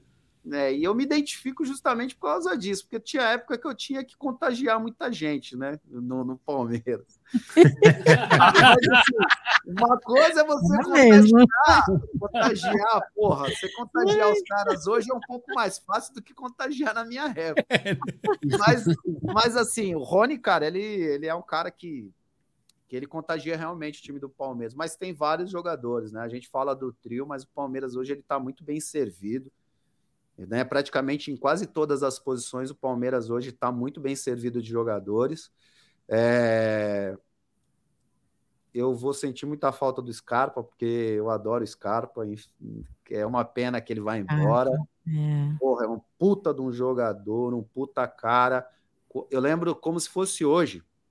Eu fui jogar em Volta Redonda. Não me lembro com qual time, inclusive. Eu acho que não era com o Palmeiras, eu acho que inclusive era com o Grêmio. Fui jogar Grêmio e Fluminense. E o Pierre, que estava jogando no Fluminense, chegou para mim e falou assim: Clebão, vem cá. O, o Scarpa, ele quer te conhecer. Eu falei: como assim me conhecer?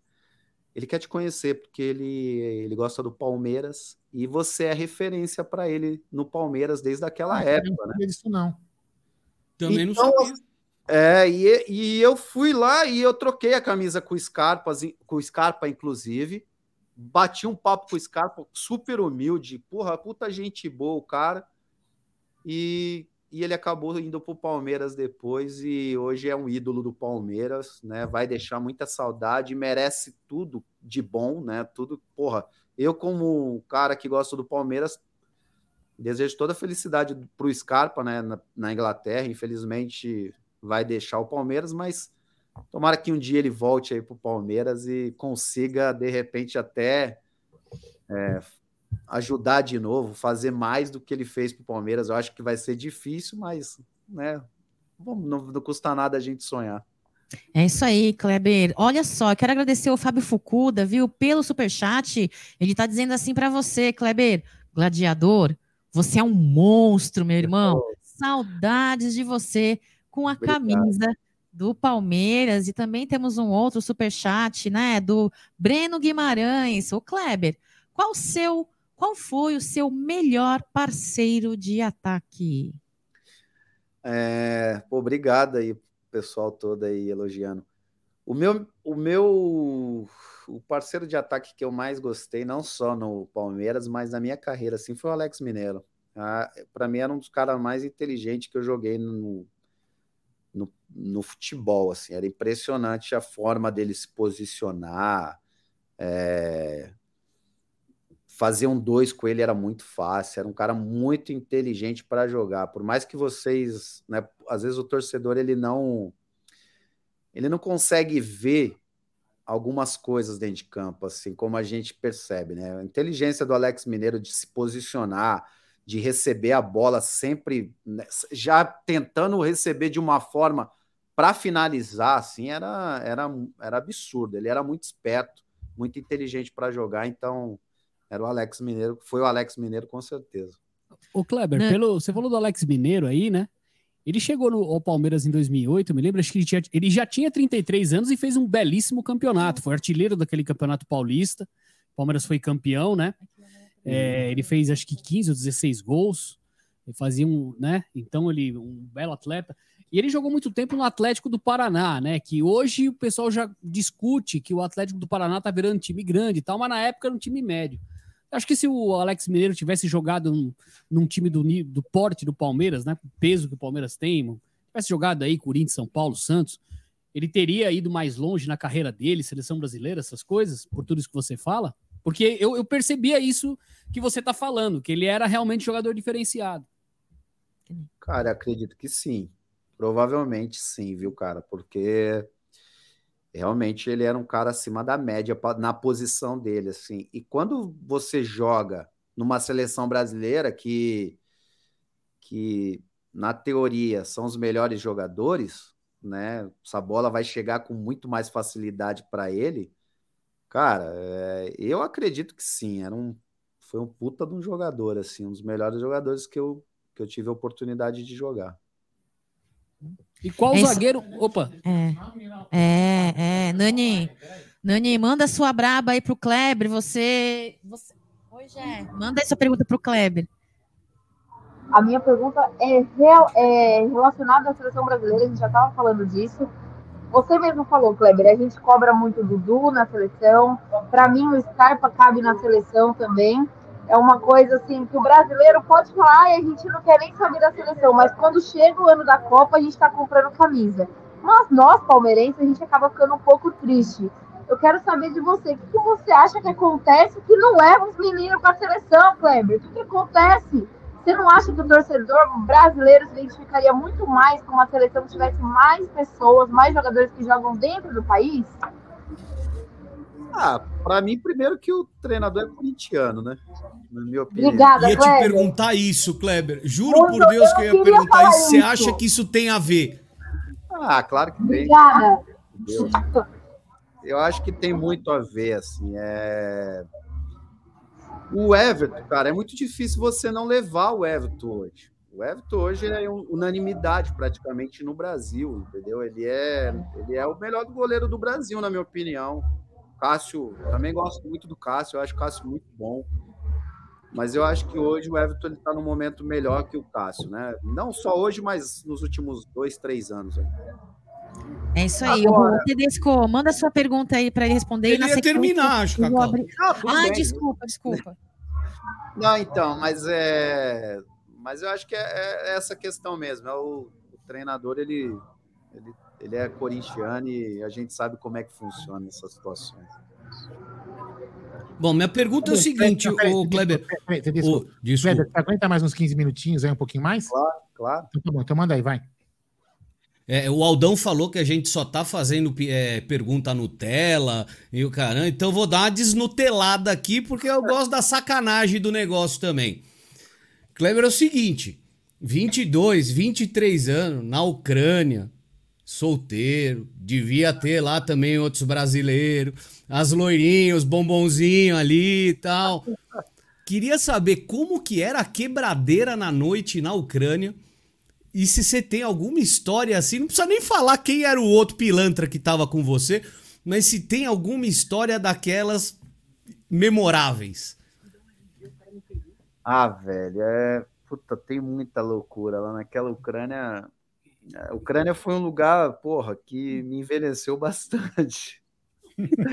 A Ucrânia tinha 23, parecia que eu tinha uns 45, velho. Não tinha muita dificuldade de dormir lá, gente. O Brasil, a brasileirada lá tinha dificuldade. Mas é, mas foi uma experiência muito bacana, assim. Eu é, realmente é diferente. A Europa para balada assim é um pouco diferente do Brasil. A loucura é muito maior. Eita! Mas, mas assim, é, cara, histórias tem muitas, meu, muitas histórias, muitas histórias. É, cara, eu vou. Puta. Tá tentando achar uma que pode falar, né, Kleber? É, é verdade, viu? Ficar difícil até de achar. É, cara, eu, eu, vou, eu vou lembrar uma uma vez. É, tinha um jogador, inclusive, ele tinha jogado no Palmeiras, o Maico. Essa história até é engraçada, assim. O Maico lateral, depois foi meia, né, no Palmeiras, ele foi jogar lá no Dínamo com a gente. E a gente acabou saindo por uma balada uma vez. E, e a gente lá tinha um cara, cara, que andava com a gente para cima e para baixo, que era um, um argentino, né, que morava lá como a gente não falava a língua, esse cara ajudava a gente praticamente em tudo, assim, fazia tudo pra gente. Ele falava, né, o russo na época.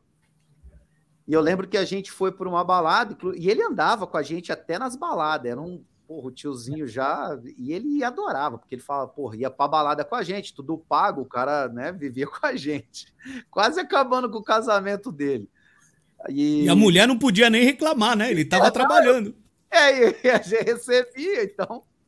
Aí ele foi com a gente para um, uma balada uma vez.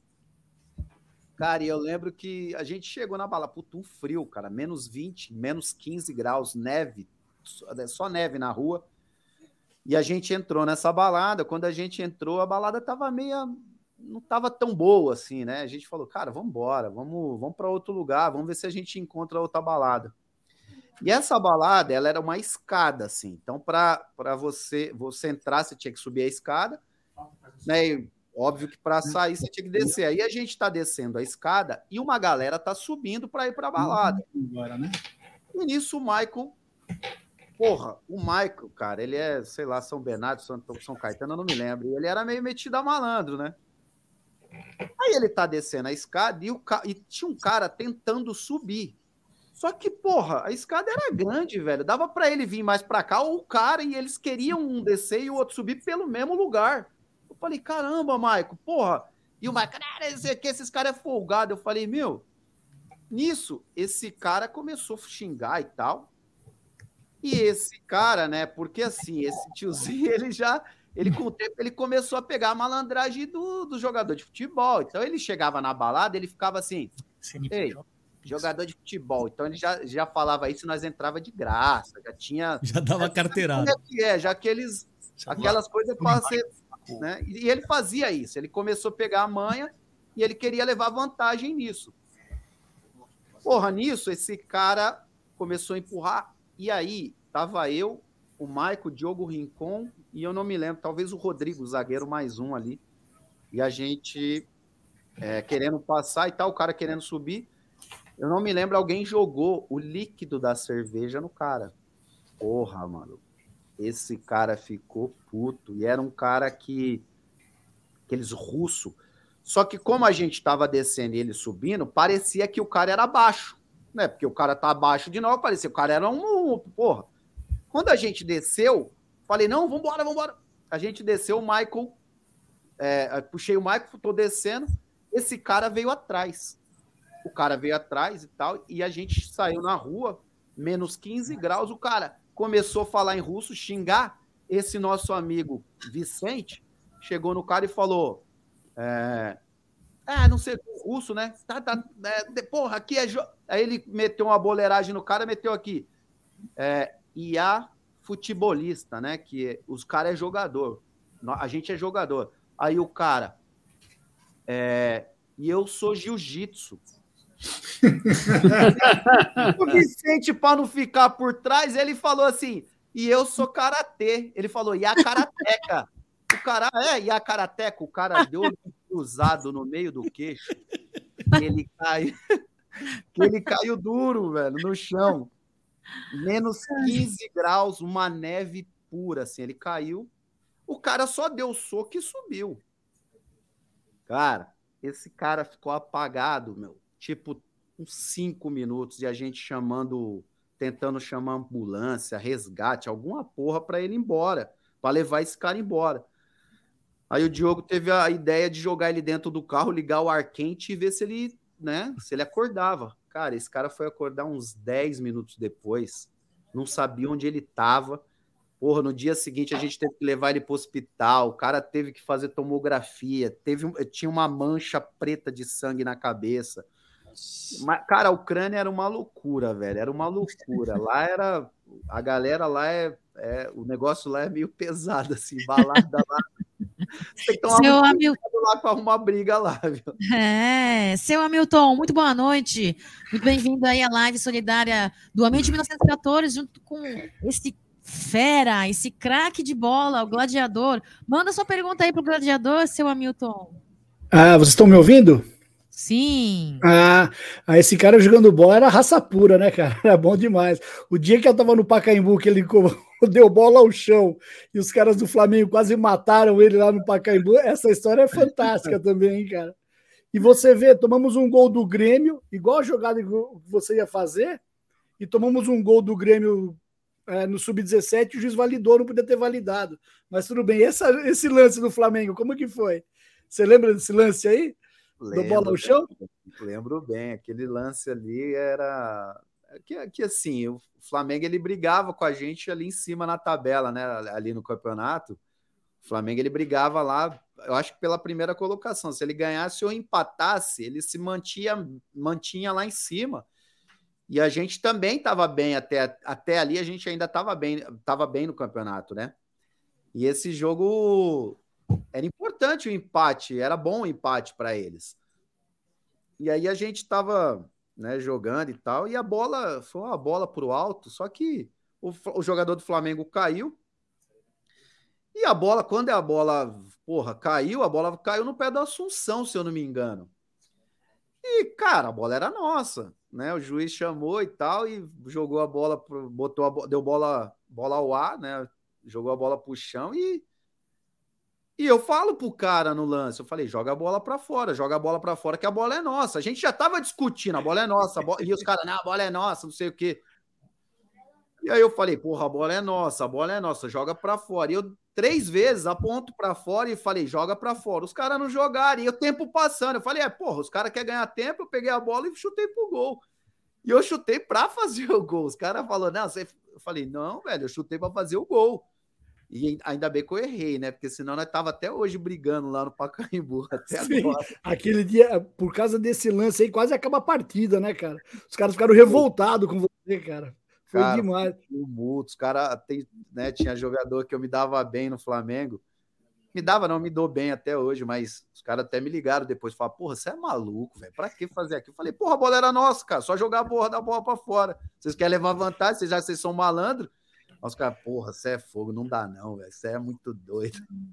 O fute- o futebol, ô Kleber, o futebol de hoje, é, você acha que ainda falta essa, essa malandragem que tinha assim que vinha da várzea hoje em dia? O que você acha do futebol? São muito criados muito em academia, você acha os jogadores hoje em dia? Ah, não é que é, né? Que tem que ser, já era. O tempo, os tempos mudaram. E não e ser cada vez mais mais difícil você ver jogadores como antigamente. Você não, não vai ver mais, né? Dificilmente você vai ver provocação. Hoje tem VAR, é, a imprensa, o politicamente correto, aquela papagaiada toda que a gente sente falta. Porra, eu sou um amante do futebol antigo, 90. Porra, a década de 90 para mim é a década que eu mais. Porra, eu amava ver aqueles caras jogar Edmundo, Romário, Paulo Nunes, Viola. Porra, aquilo ali, Donizete, Botafogo. Você via provocação o tempo todo, você via os Júnior Baiano, a porrada comia, e os caras, o Renato Gaúcho, enfim. Você não vai ver mais. Aquilo ali era. Porra, quem viu, viu. Só no YouTube agora. Já foi. É isso aí. Futebol deu Jé. uma mutelada braba, né? Jé, é, muito boa noite. Chegou aqui no recinto. Eu quero passar a palavra para você. Vai pa- Olha, você vai fazer uma, uma daquelas suas perguntas brilhantes para o Kleber Gladiador. Mas antes, eu quero colocar na tela um superchat do Lucas Fidelis. Olha só, o Kleber, a mensagem do Lucas é a seguinte: graças ao Gladiador, já fui muitas vezes para a escola na segunda-feira feliz, zoando meus amigos gambás. Craque, obrigado, Kleber. Valeu, Tem outro superchat também do Éder Luiz, Kleber. Sua opinião do Valdívia jogando bola. Você é 10, Kleber. Valeu, Éder. Cara, o Valdívia é, realmente era um jogador acima da média, né? Diferente demais. Tecnicamente era uma referência no Palmeiras e foi referência por, por alguns anos, né? O único problema do Valdívia era a questão de lesão, né? Ele tinha, ele tinha muito problema de lesões e em vários momentos o palmeirense sentiu muita falta dele dentro de campo. É, Algumas vezes muitos palmeirenses até questionavam se realmente estava lesionado, enfim. Mas o grande problema do Valdívia, na minha opinião, foi essa, as lesões, né? Eu acho que ele poderia ter tido uma postura, às vezes a postura um pouco diferente, assim, também, na questão de se controlar mais, se cuidar mais. Mas era o estilo dele, era o jeito dele, né? E, enfim, quem sou eu também para dizer se, se o cara tinha que se controlar ou não, até porque eu não me controlava muito, né? Mas eu, eu já também deixei o Palmeiras algumas vezes na mão, mas eu deixava na mão, porra, geralmente por expulsão, né? Nunca por, é, dificilmente por lesão. Mas é, é, é, realmente, Valdívia, dentro de campo, ele, ele agregava muito, ele ajudava muito a gente. Tecnicamente, ele era referência no time. Infelizmente, né, tinha muitas lesões. Jé, a palavra é sua, Jé. Não, só para atualizar, rapaziada, chegamos a 218 cestas básicas, que bacana, tem, vai entrar mais aí, se Deus quiser, até o fim da nossa live. Kleber, boa noite, aqui é o Gé do Amit, estou, estou chegando pro turno da madruga. Antes vou dar só um superchat aí do Thiago Aguiar, cadê o Guarino, que sou eu, né? Para dizer que bacana, que legal na história da Ucrânia. Perguntem pro gladiador sobre a treta do flamenguista com o programa do Benja. Mas antes, Kleber, eu só queria te agradecer pela cotovelada que você deu no André Dias. Para mim foi um momento marcante. É. ele, ele fugiu de uma pergunta que eu vi, mas É. eu respeito porque tá É, certo. Olha, eu vou te Mas falar. é mesmo, é eu estava, caras. eu estava em Ribeirão Preto aquele dia. Nós brigamos com a Independente antes do jogo, uma puta treta. E aquele momento foi um alívio para nós, né? Foi É uma virada histórica. Então eu agradeço a você pela aquela cotovelada. Foi um momento marcante. E o drible que você deu no Juninho, que até hoje ele está passeando pelo mundo. E, e só para fazer minha pergunta, é, você se arrependeu de alguma maneira da forma como você saiu? Eu digo porque, como você saiu do Palmeiras, porque assim, você era um, já era um ídolo da torcida, principalmente pela sua postura em campo. Além de você marcar gols, dar assistências, mas a sua postura de líder fazia que a, que a torcida e a própria molecada se, espelhar, se espelhava em você. Você acha que você poderia ter ficado um pouco mais no Palmeiras? Você se arrepende do jeito que você saiu, inclusive uma, acho que com problema com o Felipão? Só isso, então. Só para agradecer a cotovelada, foi tinha que, ter, tinha que ter acertado na boca dele para quebrar todos os dentes. E você se arrepende de, do jeito que você saiu, irmão? Cara, me arrepender assim de da forma que eu saí, é difícil falar, cara. Era, era muito diferente o Palmeiras daquela época para o Palmeiras de hoje. Talvez se o Palmeiras fosse hoje o que. Se o Palmeiras fosse antes o que é hoje, talvez aquilo não chegaria no ponto que chegou. É, mas assim, cara, eu prefiro perder qualquer coisa do que perder a minha hombridade, assim, a minha, o meu caráter, mano. É, às vezes as pessoas elas julgam muito a gente pelo que a gente é dentro de campo e tal, pelo que elas veem e leem sobre a gente. Você não me conhece, as pessoas não me conhecem no meu dia a dia, não sabem como é que eu sou. É, eu, eu achei errado e acho errado até hoje. Acho errado até hoje. Inclusive, falei aqui. Eu não acho certo, né? Sei lá se é o trabalho de vocês, vocês fazem por hobby, eu não sei. Mas eu sou contra um o seu patrão chegar e você esculachando você da forma que acontecia. Eu não sou a favor. Se o cara não está contente, não está feliz, ele pode realmente te dispensar, paga os direitos, paga o que tem que pagar e te valeu, obrigado, aquele abraço. Agora, eu sou contra te expor principalmente para fora, entendeu? E eu discordava. O Palmeiras tinha muitos jogadores naquela época que não, não podia é, é, botar o peito na frente, botar a cara a tapa, porque era muitos jogadores que dali do Palmeiras ia sair muito, ia sair tudo para time pequeno, né? E, e nu- ninguém ia comprar a briga. E eu sei que muitos jogadores com- sabem que eu estava certo naquele momento, mas ninguém ia comprar a briga porque ia sair de uma forma né, que poderia até prejudicar ele na, na, na carreira dele. Então é difícil, mas assim, eu não me, eu não, eu não me, não me arrependo do que aconteceu. Assim, eu acho que eu tinha que tomar uma atitude porque, cara, eu sou contra o cara chegar e falar para você que você é que você que pediu a contratação de outro jogador e, e mandaram você. Isso eu ouvi. Ninguém me contou. Eu estava dentro do vestiário, o cara falou. Então, porra, imagina você ouvindo isso do seu, do seu patrão, da sua referência. Então, eu achei que ali eu deveria comprar uma briga e eu comprei a briga. Tá Então, certo, irmão. Obrigado. é, então eu não acho certo, mas assim, lógico, gostaria de ter ficado mais no Palmeiras, gostaria de ter tido uma outra história, uma história bem melhor do que a que eu tive, mas a, a- a ocasião ali, naquele momento, eu precisava me, me impor e, e passar o que eu acreditava. Então eu é, foi o que foi, infelizmente ou felizmente, né? Foi Ô, Kleber, foi, foi. Kleber, eu queria agradecer demais a sua presença aqui na nossa live solidária.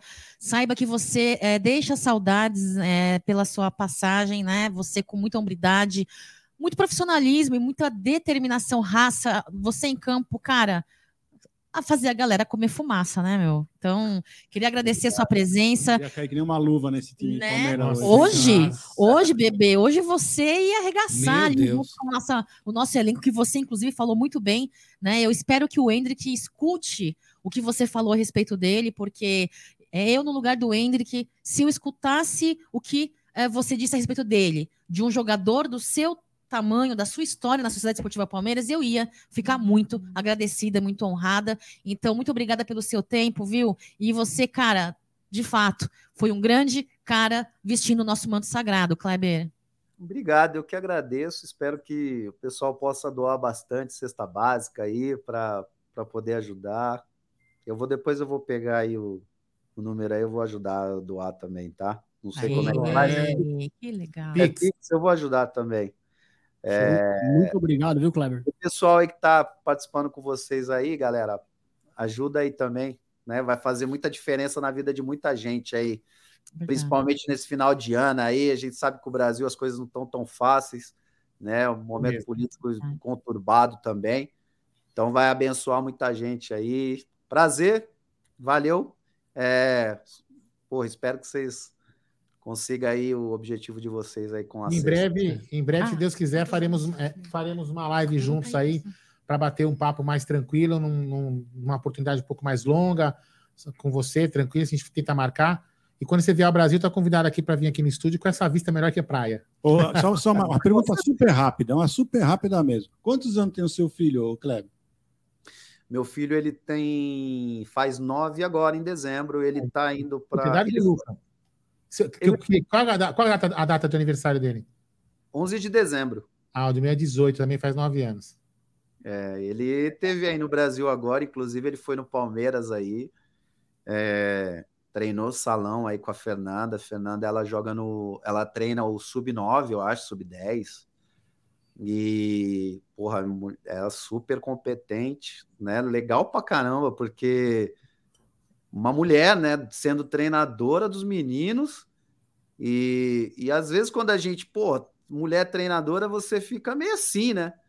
Porra, eu fui ver e conheci ela e e absurda como ela é boa, a, a competência dela, o quanto ela é boa treinadora, parabéns e, e vamos ver se eu consigo levar o Gabi aí para treinar mais vezes com ela aí no Palmeiras. Espero que ela tenha muito sucesso aí, porque ela é muito competente.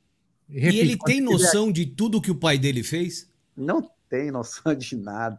Mas ele, cara, eu vou te falar, ele joga bem, cara. É por, né, porque meu filho não ele joga muito bem. Ele, ele foi aí no, no Palmeiras, ele passou no teste, né? É, mas a gente tem que. a gente- o momento agora é de ficar aqui um pouco, né? Então vamos ver se daqui ano que vem ele tiver ainda bem, no mesmo nível, ou evoluindo, voltar aí para o Palmeiras, de repente, vai que ele né, vira um futuro jogador do Palmeiras aí. O Kleber, e para encerrar, fala aí pro pessoal aí que é futebol e não soccer, tá bom? Ah, é? Aqui, aqui os moleques tudo sabem. Aqui na escolinha é cheio de americanos, os moleques já falam tudo. Porra, fala um monte de palavrão em português já. Boa. É, bola, moleque- Falei, para, não, não é só no telagem de vocês, não pode. Que vocês forem no Brasil, vocês vão apanhar dos caras lá, hein? É. Quando você estiver no Brasil, já sinta-se convidado para vir conhecer aqui a Umbrello TV. Segue aí o Amit 1914, te- esteja aí em contato com a gente. Tá mais do que convidado de vir para vir conhecer nosso estúdio, tá bom, Kleber? Um beijo para você, um beijo para seu filho, para sua esposa. Muito Fique com obrigado. Deus. Muito obrigada Valeu. por esse papo incrível. Obrigada, Valeu, Kleber. Obrigado, obrigado a vocês. Tchau, boa live aí pra vocês. É, galera, deixa eu subir aqui. Deixa eu subir aqui. Nani, que incrível esse bate-papo aí, né? Com o Kleber Gladiador.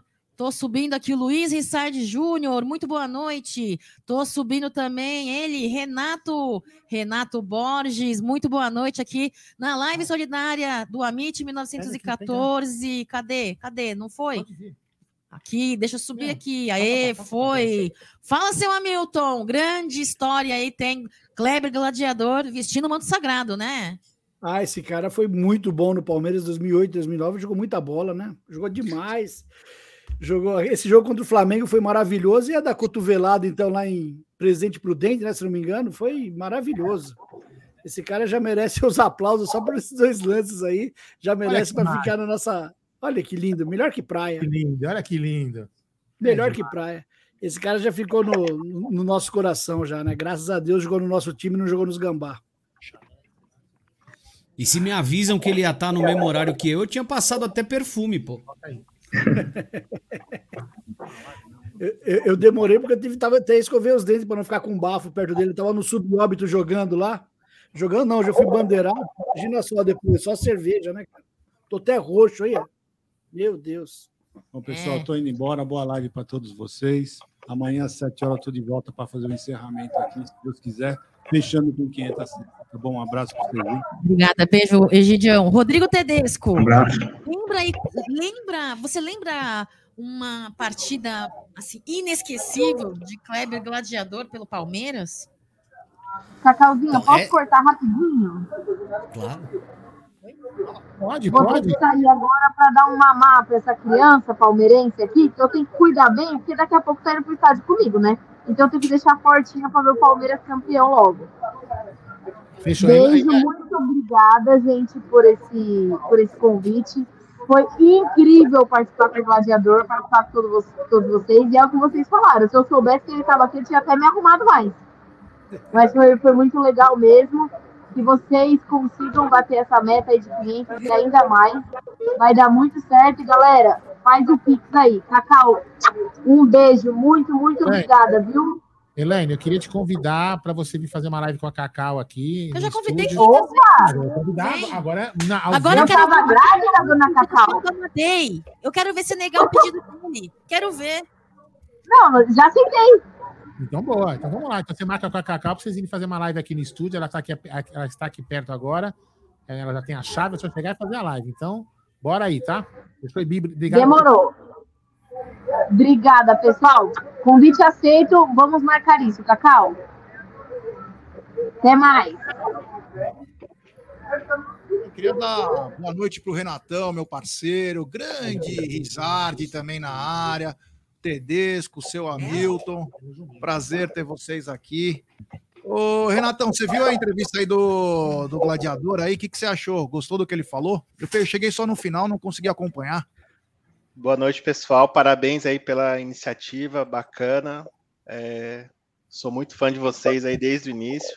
Então, parabéns aí por- pela iniciativa e também pelo trabalho que vocês estão fazendo durante o ano todo aí, tá? Primeiramente. É, a live foi muito. Ó, peraí, o Jé não acompanhou até o começo, mas sabe o que, sabe o, que o, o, o Gladiador falou de muito legal? A Moca é uma bosta.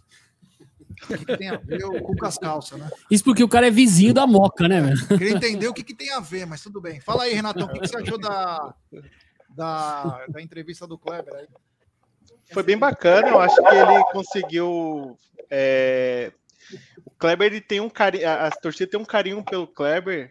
É, al- Algumas pessoas, inclusive aqui em casa, tem uma, uma- um certo receio depois do- da saída dele, mas é, assim, toda a participação dele na live, o que ele representa para a torcida do Palmeiras, o que ele fez em 2008, aquela volta dele lá, a apresentação lá durante o dia, palestra lotado, muita gente lá prestigiando a, a apresentação dele.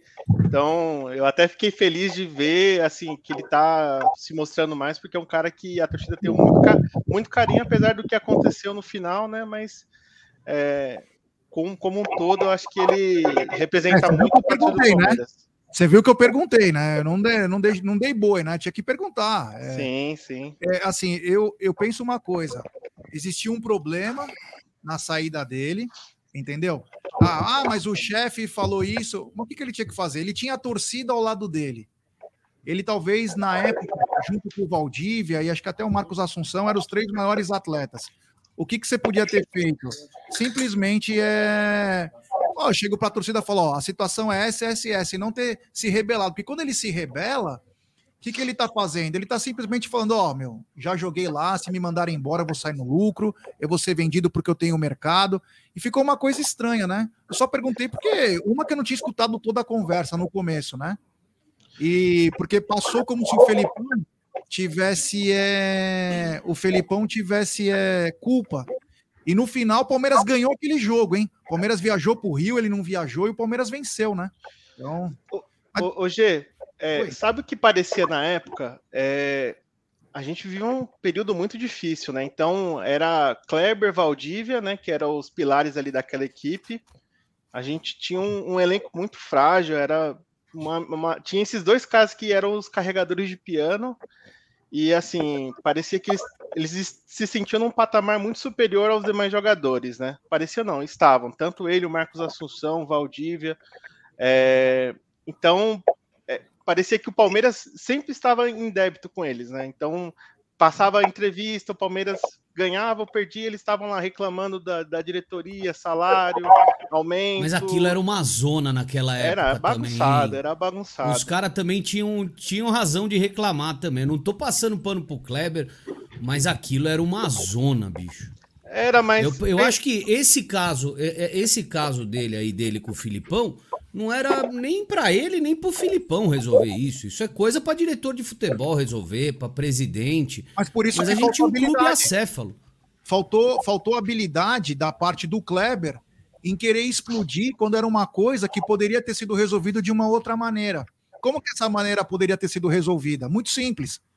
Chegava, chamava a torcida, chamava a torcida, avisava o que estava acontecendo, a torcida ia pressionar a direção do clube que ia resolver. E não os dois terem entrado em atrito e quem só foi o prejudicado? Palmeiras. Palmeiras. Mas Porque se tem ele uma tá- boa gestão, isso nem vazava, nem saía de dentro, já.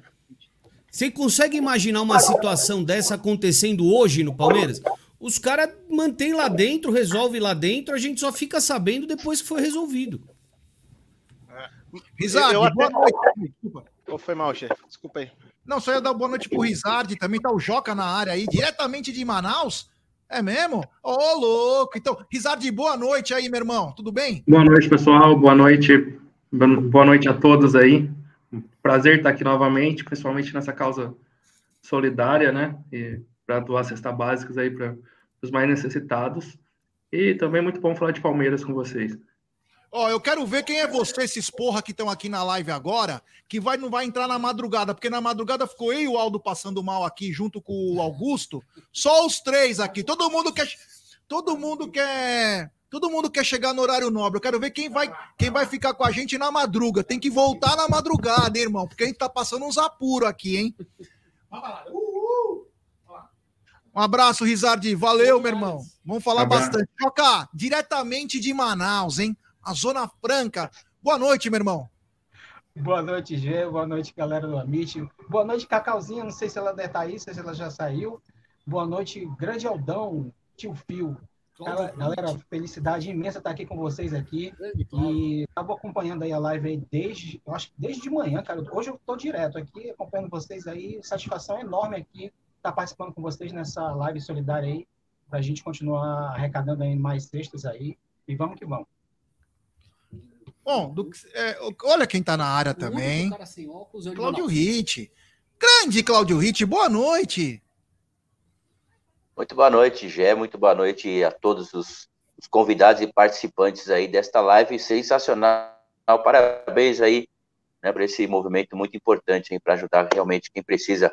Muito boa noite, família Palmeiras. É, o Marcos Elisiário, diretamente da, dos Estados Unidos. Aliás, o Marcão participou da live na madruga. Ele e o Tancredo salvaram a pátria e ficaram na madruga. E ele perguntou o seguinte: o Hit tá bonitinho hoje. O que que tá acontecendo com ele? A Midori deu um trato no velho? É. A Midori sempre dá um trato no velho. Não tem problema, não. É, ó, eu queria que vocês comentassem assim também entre vocês. Aí eu, eu peguei, infelizmente, eu peguei só os 10 minutos finais. Aqui tá tendo um show que vai começar do Now United aqui no, no Allianz Parque e tá tudo parado aqui, né? Você não consegue chegar. Então eu demorei quase um. Era 40 minutos, eu mandei pro Aldão, falei, vou chegar aí e tal, mas acabou passando de uma hora. Eu queria que vocês. O que, que vocês. O que que chamou atenção na entrevista do Kleber aí? Vocês podem comentar. O seu Hamilton tava antes, acho que o Tedesco também tava. O que, que nós Eu podemos cheguei, falar? eu cheguei no final também. Ah, chegou? é, cheguei, eu, tô, eu tô vendo aqui no, no último monitor aqui a cotovelada ele dando no André Dias. É maravilhoso mesmo, hein? Coisa de cinema, hein, cara? Mais legal que é? um gol. É, mas é, pode crer que é. Porra, eu tô me divertindo aqui. O cara médico colocando atadura no cara e não parava de sangrar. Tava Ele- nesse ele jogo, botou- fechou o pau, cara. Fechou o pau, que aconteceu o seguinte. é, a torcida do Palmeiras, nós engolimos a torcida do São Paulo. E o que aconteceu? A Independente chegou na entrada da torcida do Palmeiras, que já estava no campo, e em vez de bater em palmeirense, ela foi bater nos ambulantes, e em palmeirense comum. E aí, meu irmão, fechou um dos maiores paus. Se você vê aí dessa de briga de torcida, e quebrou o portão, né? A divisa entre as duas torcidas foi uma pancadaria, uma das coisas mais lindas que eu já vi no estádio. É. E aí. E aí. Parece, Coisa mais parece a entrada que na beleza, noiva né, da igreja, né? De tão lindo que era. Meu, é, foi, foi uma É, pancadaria bacana. E aí é. E nós ganhamos de virada, né? O Adriano Imperador fez 1x0. Sim.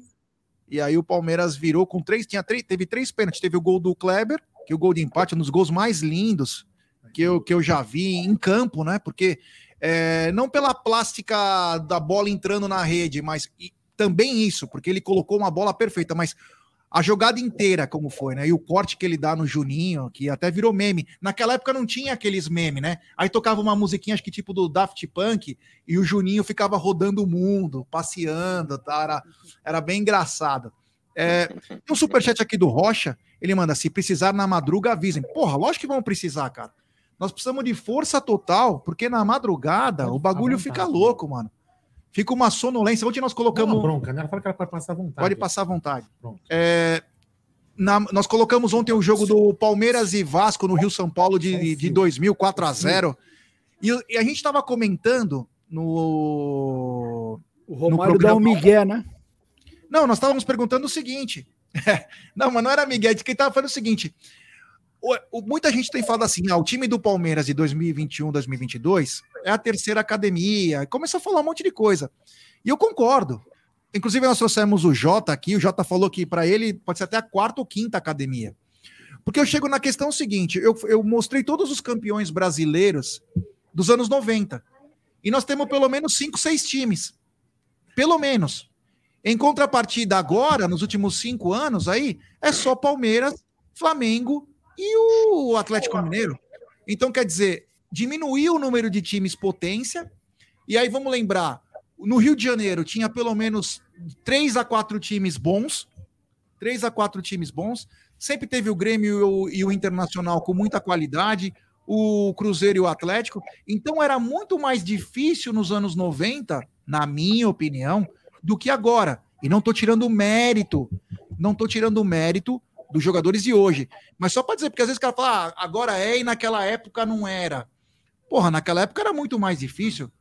Até muito difícil. O- a, ter- a terceira academia pode ser o time 93, 94, e essa É. ser a quarta. É. Prova disso aqui, ó. 90 foi o Corinthians, 91 o São Paulo, 92 o Flamengo, 93, 94 o Palmeiras, 95 o Botafogo, 96 o, O Grêmio, Grêmio. 97 o Vasco, 98, 99 a lixaiada. Exato. Então quer dizer, cara, olha a- a- o número de times que foram campeões e olha pro de agora. Agora tá só alguns times. Alguém quer responder isso? Olha, esse negócio da academia, eu, sempre falei, para mim essa aqui é a quarta academia, acho que a da de 93 a 96 é, seguramente pode ser chamada de academia. Mas como o Ademir da Guia falou que essa é a terceira, eu fiquei quieto, né? Vou- não vou discutir com Deus, né? Mas ó, antigamente eu achava muito mais difícil mesmo ser campeão, que é muito mais time mesmo. O Rio de Janeiro, eu vou falar, eu tenho uma coisa aqui para mim, cara. Esse negócio de ponto corrido no campeonato ser ponto corrido brasileirão foi um, um jeito de tentar é, o- os times cariocas ter mais sobrevida. Porque já estava. os, o Vasco, Fluminense e Botafogo estão fadados. O Botafogo agora e o Vasco estão viraram o SAF, né? Mas eles estavam fadados a acabar, cara. Você pode ter certeza disso. Você- Concordo, viu? te- ah, aí, como a Rede Globo é uma, uma empresa carioca, então ele falou, pô, vamos tentar dar um jeito. Porque quando o Paulistão era seis meses, o Bra- o Brasileirão seis meses, se continuasse assim, os times cariocas iam passar maus bocados para contratar jogador. Aí tiveram que dar, um, dar esse cambal de fazer nove meses esse campeonato, para ver se salva. Mesmo assim, não salvou, não, que os caras estão numa merda, estão catando bosta com a mão até agora, né? E então é isso, que eu, eu, eu acho que antigamente era muito mais difícil ser campeão mesmo, cara. Ainda mais que a arbitragem era um lixo, né? Nós tínhamos o White, Wright lá, que era carioca. Não, Márcio Rezende. Márcio Márcio- Rezende de Freitas, ele operou o Santos em 95, operou o Palmeiras naquela Mercosul Nossa. de virada. Aquele era um safado. O Sidraque Marinho. Não vai- o árbitro. não vai- Nossa, o Mandrake Marinho, você diz, né? Era o Mandrake. Marinho. Certeira, lembra? Cláudio Vinícius Certeira. Cláudio Vinícius Nossa. Certeira. O E com o VAR hoje a gente é assaltado, antes então a gente era muito mais assaltado. Não, Wilson sem Souza. Mendonça. Pensa num cara ruim, vagabundo, ladrão. Quem? Oh, e tinha um gordinho lá, Wilson de tal... Souza Mendonça. Ah, e tinha um gordinho lá, o Bozano também. Dalmo Nossa, Bozano. Dalmo Bozano. Da, de Santa... Porra, ele teve um filho que O apitou filho também. também era ruim. Nossa, pior que pão com bosta, Deus me livre. Era fraco demais, era um, dava ânsia de vômito. ele, cara, E o não próprio ele não PCO, né? assado. Não, e ele era gordo pra cacete, não sei como não ficava assado, né, meu? Porque corria um pouco lá, as banhas tudo de fora, meu. Suave embaixo da teta, era horrível. O cara era horrível de tudo. Mas o Armando Marques, de todos aí, o que mais também que era o terrível, Armando Marques e o tal de Ulisses Tavares da Silva Filho. Filho do quê, hein? 86, É, filho da puta, né? Esse, esse em 86, eu nunca vi uma maldição tão como esse cara roubou a gente em 86, cara. Meu, esse Ulisses Tavares da Silva, meu puta, que nojo de eu ver esse cara pintar um jogo. E nós tivemos também o Aragão, né? Falando, esse jogo de 86 É. que ele falou foi a primeira semifinal do Campeonato Paulista Palmeiras e Corinthians, né? 1 a 0 Foi gol do 1 Cristóvão. Corinthians, Mas ele roubou o Palmeiras de um jeito absurdo. O Edivaldo colocou, naquelas rapidinhas do Efizema, eu conto essa história. O Edivaldo teve um pênalti que o juiz deu um pênalti. Nossa senhora. Não deu um pênalti, né? Tirou com a mão. É, o não escandaloso, deu. escandaloso. O, o, o Caçapa quase tem um infarto lá na hora, ele começa a pular, assim, a volta, assim, reclamando. Eu nunca vi uma- um roubo tão grande assim ao vivo um na gol minha do Wagner vida. Bacharel que ele anulou também. Sim, o gol de cabeça do Wagner. Depois expulsou ele do Manga. Ele expulsou ele do E aí, Manga depois. e aí no segundo jogo o Palmeiras enfiou 3x0, lembra que o Éder Aleixo fez um gol limpo. Um gol olímpico, eu tava lá. O gol, o gol do Mirandinha, foi um- eu dei um grito tão forte que eu pensei que tinha ficado cego, cara. Juro por Deus, escureceu tudo na minha frente. Falei, puta, fiquei cego. De tanto que eu gritei, eu tava no Morumbi, esses, os dois jogos eu tava lá. Graças a Deus. Meu, eu, te- eu tenho uma teoria pra mim, cara. Assim, vocês acreditam em Deus aí, quem acredita, mas eu tenho uma teoria que é o seguinte, cara. Aqui, o Palmeiras não foi campeão em 86 porque não teve um palmeirense que não saiu do Murumbi aquele dia e falou assim: não precisa nem ser campeão. Chegamos esses nojentos aí, pau na bunda, não precisa nem ser campeão mais. Acho que Deus escutou e falou: ah, vou dar o título para Inter então. Eu acho que só tem essa teoria. O Palmeiras tinha um timaço em 86 e não ganhamos o título, cara. É O- isso aí. E o Mirandinha não, não tocava a bola pro, pro, pro Éder, né? Tem esses probleminhas lá, né? Duas panelas. Às vezes, se eu entrar no meio de uma conversa aí, é, saibam que é porque não é porque eu quero interromper, mas sim porque tem um delay aí e às vezes acaba até atrapalhando para vocês, mas só para vocês entenderem, é porque tem um delayzinho e às vezes acaba atrapalhando. Seguinte, deixa eu perguntar para vocês aí que tem muito convidado que chegou agora. É, vou começar pelo, pelo Renatão. O, o, o Tedesco também tá aí. O Tedesco participou aqui hoje. O Tedesco, um cara, tá demais, uma, hein? uma Três- pergunta, Jé. Esse Tedesco tem algum parentesco com o Alexandre Tedesco, o Ted lá do, Não. do Twitter? Não. E tem aquele outro Tedesco do Twitter lá, que, que acho que mora em Portugal. E esse cara me arrumou uma dor de cabeça lá naquela época. É, é dele que eu tô lá, falando. É o mesmo mas esse cara é é dele, Rodrigo. Então, eu tô perguntando se você é parente dele. Não, não, graças a Deus não. Se, eu, se fosse meu parente, Não, não, eu já não. tinha ligado pra ele na época e somos "Ô, amigo bonitão." dele aqui, todo mundo aqui é amigo é dele. Não boa, fala aí. Você tá perdendo a maior coisa Gente. da sua vida. O cara é bilionário, cara. Pô, o cara se Eu não, tô, eu não tô reclamando do cara, eu tô reclamando de uma encrenca que ele me colocou, só por causa disso. Eu nem sei se ele é alto, baixo, gordo ou magro. Eu sei que ele usa o mesmo sobrenome que eu no Twitter. Aí ele falou um negócio lá uma vez, veio o mundo em cima de mim achando que era eu. O Versuti. Ah, eu lembro. Isso, deu aquele rolo do Versuti. Aí eu tive que ir lá no, Não, no, cara, é Importa o que cara. Isso é Hã? audiência, cara. Você Não, passar- Assim, na vida é o seguinte, cara. Você prefere, é, com todo respeito aí, eu sei que tem muita gente que leva pro lado da, da política, mas eu prefiro ter um dia de leão do que 100 de, de, De ovelha. ovelha. porra. Quem é essa frase? Você sabe. Você, você não... O, o- o Emerson Leão, nosso goleiro, falava isso Quem também. que é essa frase? De quem que é? Ah, você sabe. Acabei de falar, não Não foi? sei. Quem falou? Não, acabei de falar. Também eu não sei. Eu falei, não sei. Quem falou? Mussolini. Acabei de falar, caralho. Tá. Tá dormindo, porra? Acabei de falar a frase do Mussolini. Falei- até eu falei, quem não gosta de coisa de política, mas eu prefiro ter um dia de leão. Então, cara, confusão é muito bom, cara. Confusão traz audiência. Confusão traz audiência. E quem não gosta também, foda Falou isso, a voz da experiência, Eu né, seguro as minhas picas, né? As picas dos outros é foda, né, Jé? Ah, foda-se, é bom pra você, cara. Mas o que eu ia falar é o seguinte.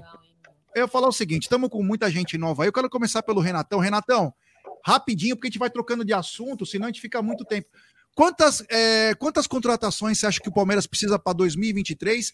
É, fala para mim as posições e se você tem algum nome que te agrada, que poderia ser bacana.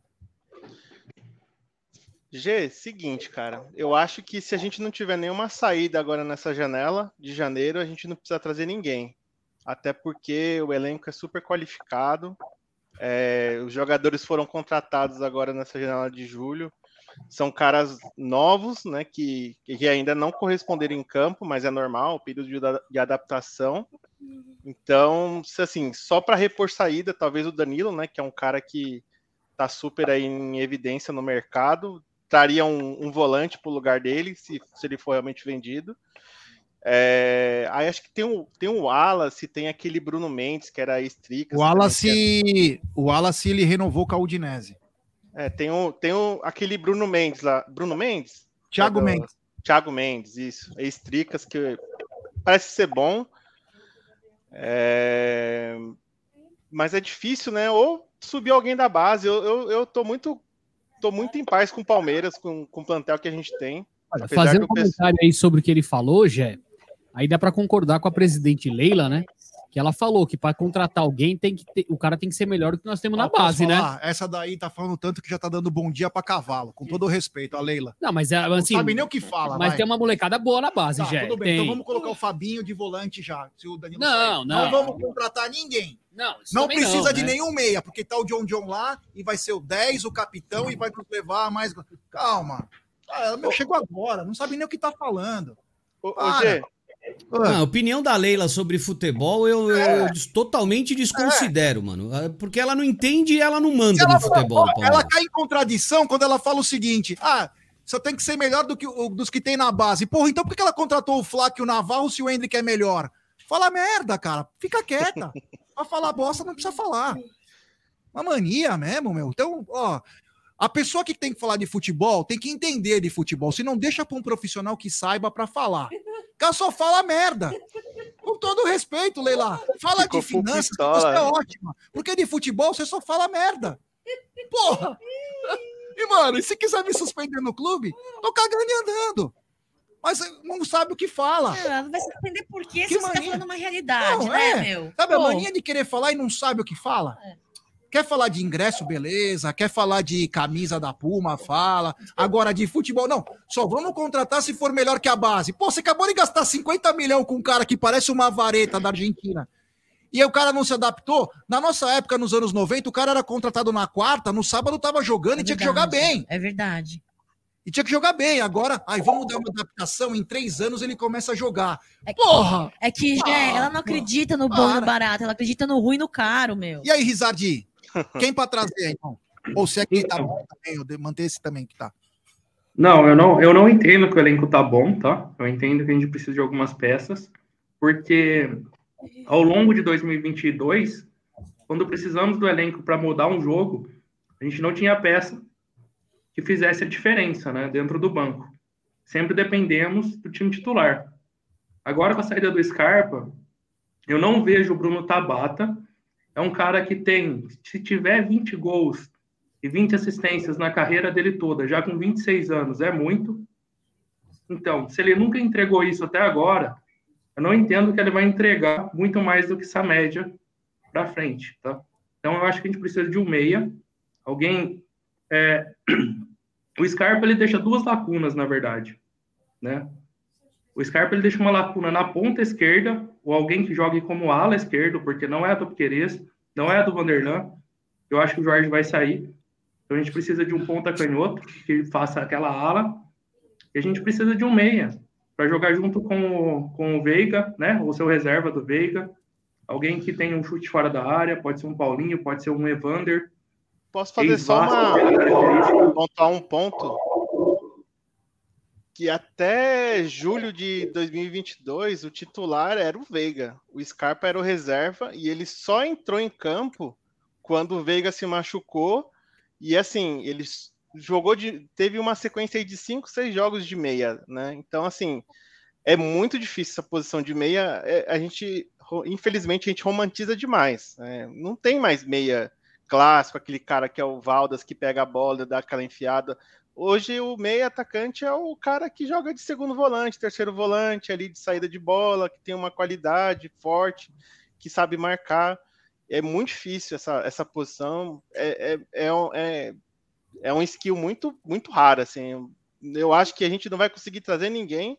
E se trouxer, não, que nem o Tabata. É um cara que tem um. Você realmente falou que é um cara que ele carrega muito a bola, né? Então ele não tem aquele passe, aquele, aquele sistema de distribuição, uma visão de jogo. É um cara driblador e tem uma finalização que a gente ainda não viu, né? Mas eu acho muito difícil, cara, trazer um outro meio aí. É, acho muito mesmo difícil. É, para mim o Tabata é o seguinte, um jogador que você traz com 25 anos, você espere que ele entregue mais do que ele já entregou, eu acho muito difícil. Ele nunca foi um cara decisivo na ponta, ele nunca foi um cara decisivo no meio, né? Ele não é um cara, é um cara que, igual você falou, ele segura a bola, ele cisca, cisca, cisca e não produz. O Tabata não é um jogador produtivo. Se o Abel tornar ele um jogador produtivo, vai ter que palmas pro Abel, mas eu acho muito difícil. Por isso eu acho que precisa de uma, alguém naquela, naquela, nessa posição. Tipo assim, eu também não acho que tem alguém pronto. Talvez no Brasil eu enxergue um jogador que possa ser muito bem uma, uma sombra ali pro Veiga e se adapte e depois no futuro se torne titular. É o Maurício que está no Inter.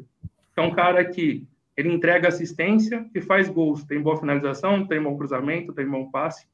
E é canhoto. Eu e aí, Jocá? Eu vejo jovem assim que pode chegar naquela posição.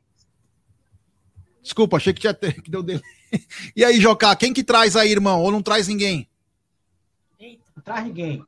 Coloca, coloca Aldo, coloca Aldão para jogar, coloca seu Bento, coloca eu ali na volância que a gente resolve. Tô brincando. É, galera, é o seguinte, acho que tá, a gente tá, a gente tá procurando e vai ser difícil encontrar, né? A gente já levantou nomes aí como como Wallace, como o André, como o Alan, né? Mas são nomes muito difíceis de sair de, dos clubes atuais onde estão, porque vão dificultar o vão dificultar o, o acesso para a venda desses jogadores, né? Eles não vão vender para o Palmeiras um adversário direto, né? Ainda mais Fluminense, é, que tá, também disputa, vai disputar a, a, a, Libertadores, né? Então, assim, eu acho que a gente pode investir na nossa base. Eu acho que vai ser, eu acho que vai ser mesmo o Jailson que vai ocupar essa, essa posição aí e de repente trabalhar a base com, com os nomes que a gente tem junto com o Fabinho. É, vamos torcer para que eu, eu torço para que o, o, o, Abel encontre essa do segundo time, né? A, a, gente precisa, a gente hoje, a gente hoje tem um, um, banco abaixo do time titular, mas também por uma questão de escolha do, próprio Abel, que eu acho que a gente poderia trabalhar melhor essa, esse segundo time. E dentro visto do que ele já falou, né? Que vai vir um ou dois nomes né? A gente não tem certeza para que posição vai ser. Mandaram uma foto aqui agora. Vai ser realmente para o Scarpa. É, a gente está aí na, na iminência de perder o Danilo. Pode ser que sim, pode ser que não, né? Mas de repente, às vezes nem pode ser o Danilo que sai, né? pode ser o Figueiredo. Como a gente já bem debateu aqui nas lives, a gente acompanha aqui no Amit, o futebol é muito, é muito rápido, né? É, hoje a gente tá, vai terminar esse dia Ixi, mano, terremoto aí. Ô, ô Rit. Aí o celular. Traz Oi. alguém, não traz ninguém. O que, que faz para 2023, irmão? Olha, eu vou falar como torcedor, né? Vou deixar o meu lado profissional aí, esportivo do la de lado e vou, vou ser muito, muito sincero. Eu acho que o Palmeiras tem que ir para o mercado, sim. O Palmeiras precisa aparecer nas especulações, sim. Isso faz parte do mercado também para dar aquela aquecida, como já fizeram com a gente muitas vezes. Mas, assim, a minha maior preocupação, na verdade, é o Abel Ferreira. Porque o Abel Ferreira, só depois de, de julho e agosto, que ele parou de reclamar.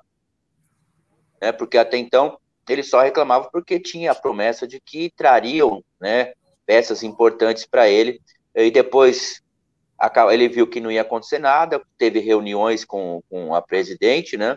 e entendeu qual era realmente o processo do Palmeiras, que não é investir, não é trazer medalhão. O Palmeiras só vai fazer isso se chegar no mercado e tiver realmente alguém com, né, com valores que o Palmeiras entenda que seja é, importante, né, que o Palmeiras consiga realmente bancar, não vai fazer loucura como está fazendo o Atlético, como faz o Flamengo, mas eu acho que seria muito importante para a gente poder manter o Abel Ferreira com ânimo, né? Porque me preocupa a gente ver de novo mais um ano, né?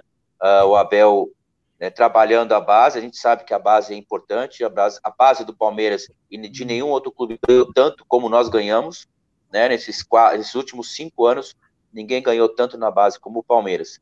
Mas tem muitos jogadores ali que já até saíram, inclusive, né? Que despontaram como se fosse né, chegar no, no, no, profissional, mas acabaram não chegando.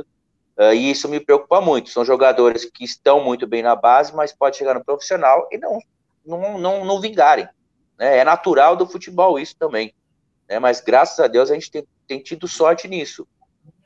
Mas eu, se fosse a presidente Leila, eu iria no mercado, eu mostraria a cara no mercado, mostraria para Abel, Abel, eu tô tentando. Só não vou fazer loucura.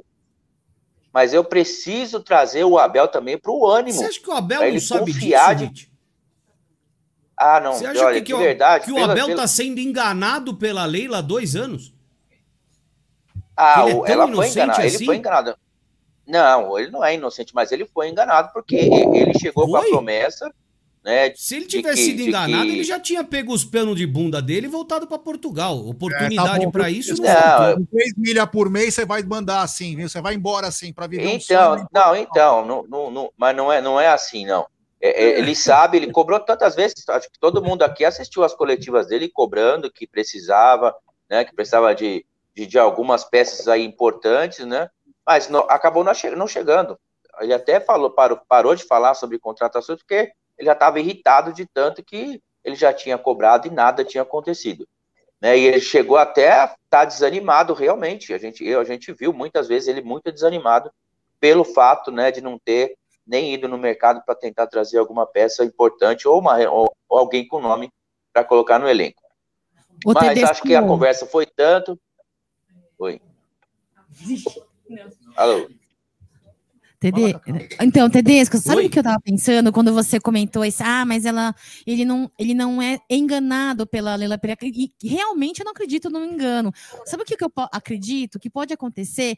É que no momento ele possa cansar de cobrar, cansar de bater com a mão na mesa lá, cobrando, falando, exigindo. Chega uma hora que o cara cansa e fala: tá bom, cara, então vamos ser, vamos agir, vamos, vamos levar para frente do jeito que a diretoria tá falando. Eu não vou bater de frente, cara, e vou vou comprar filosofia da mulher.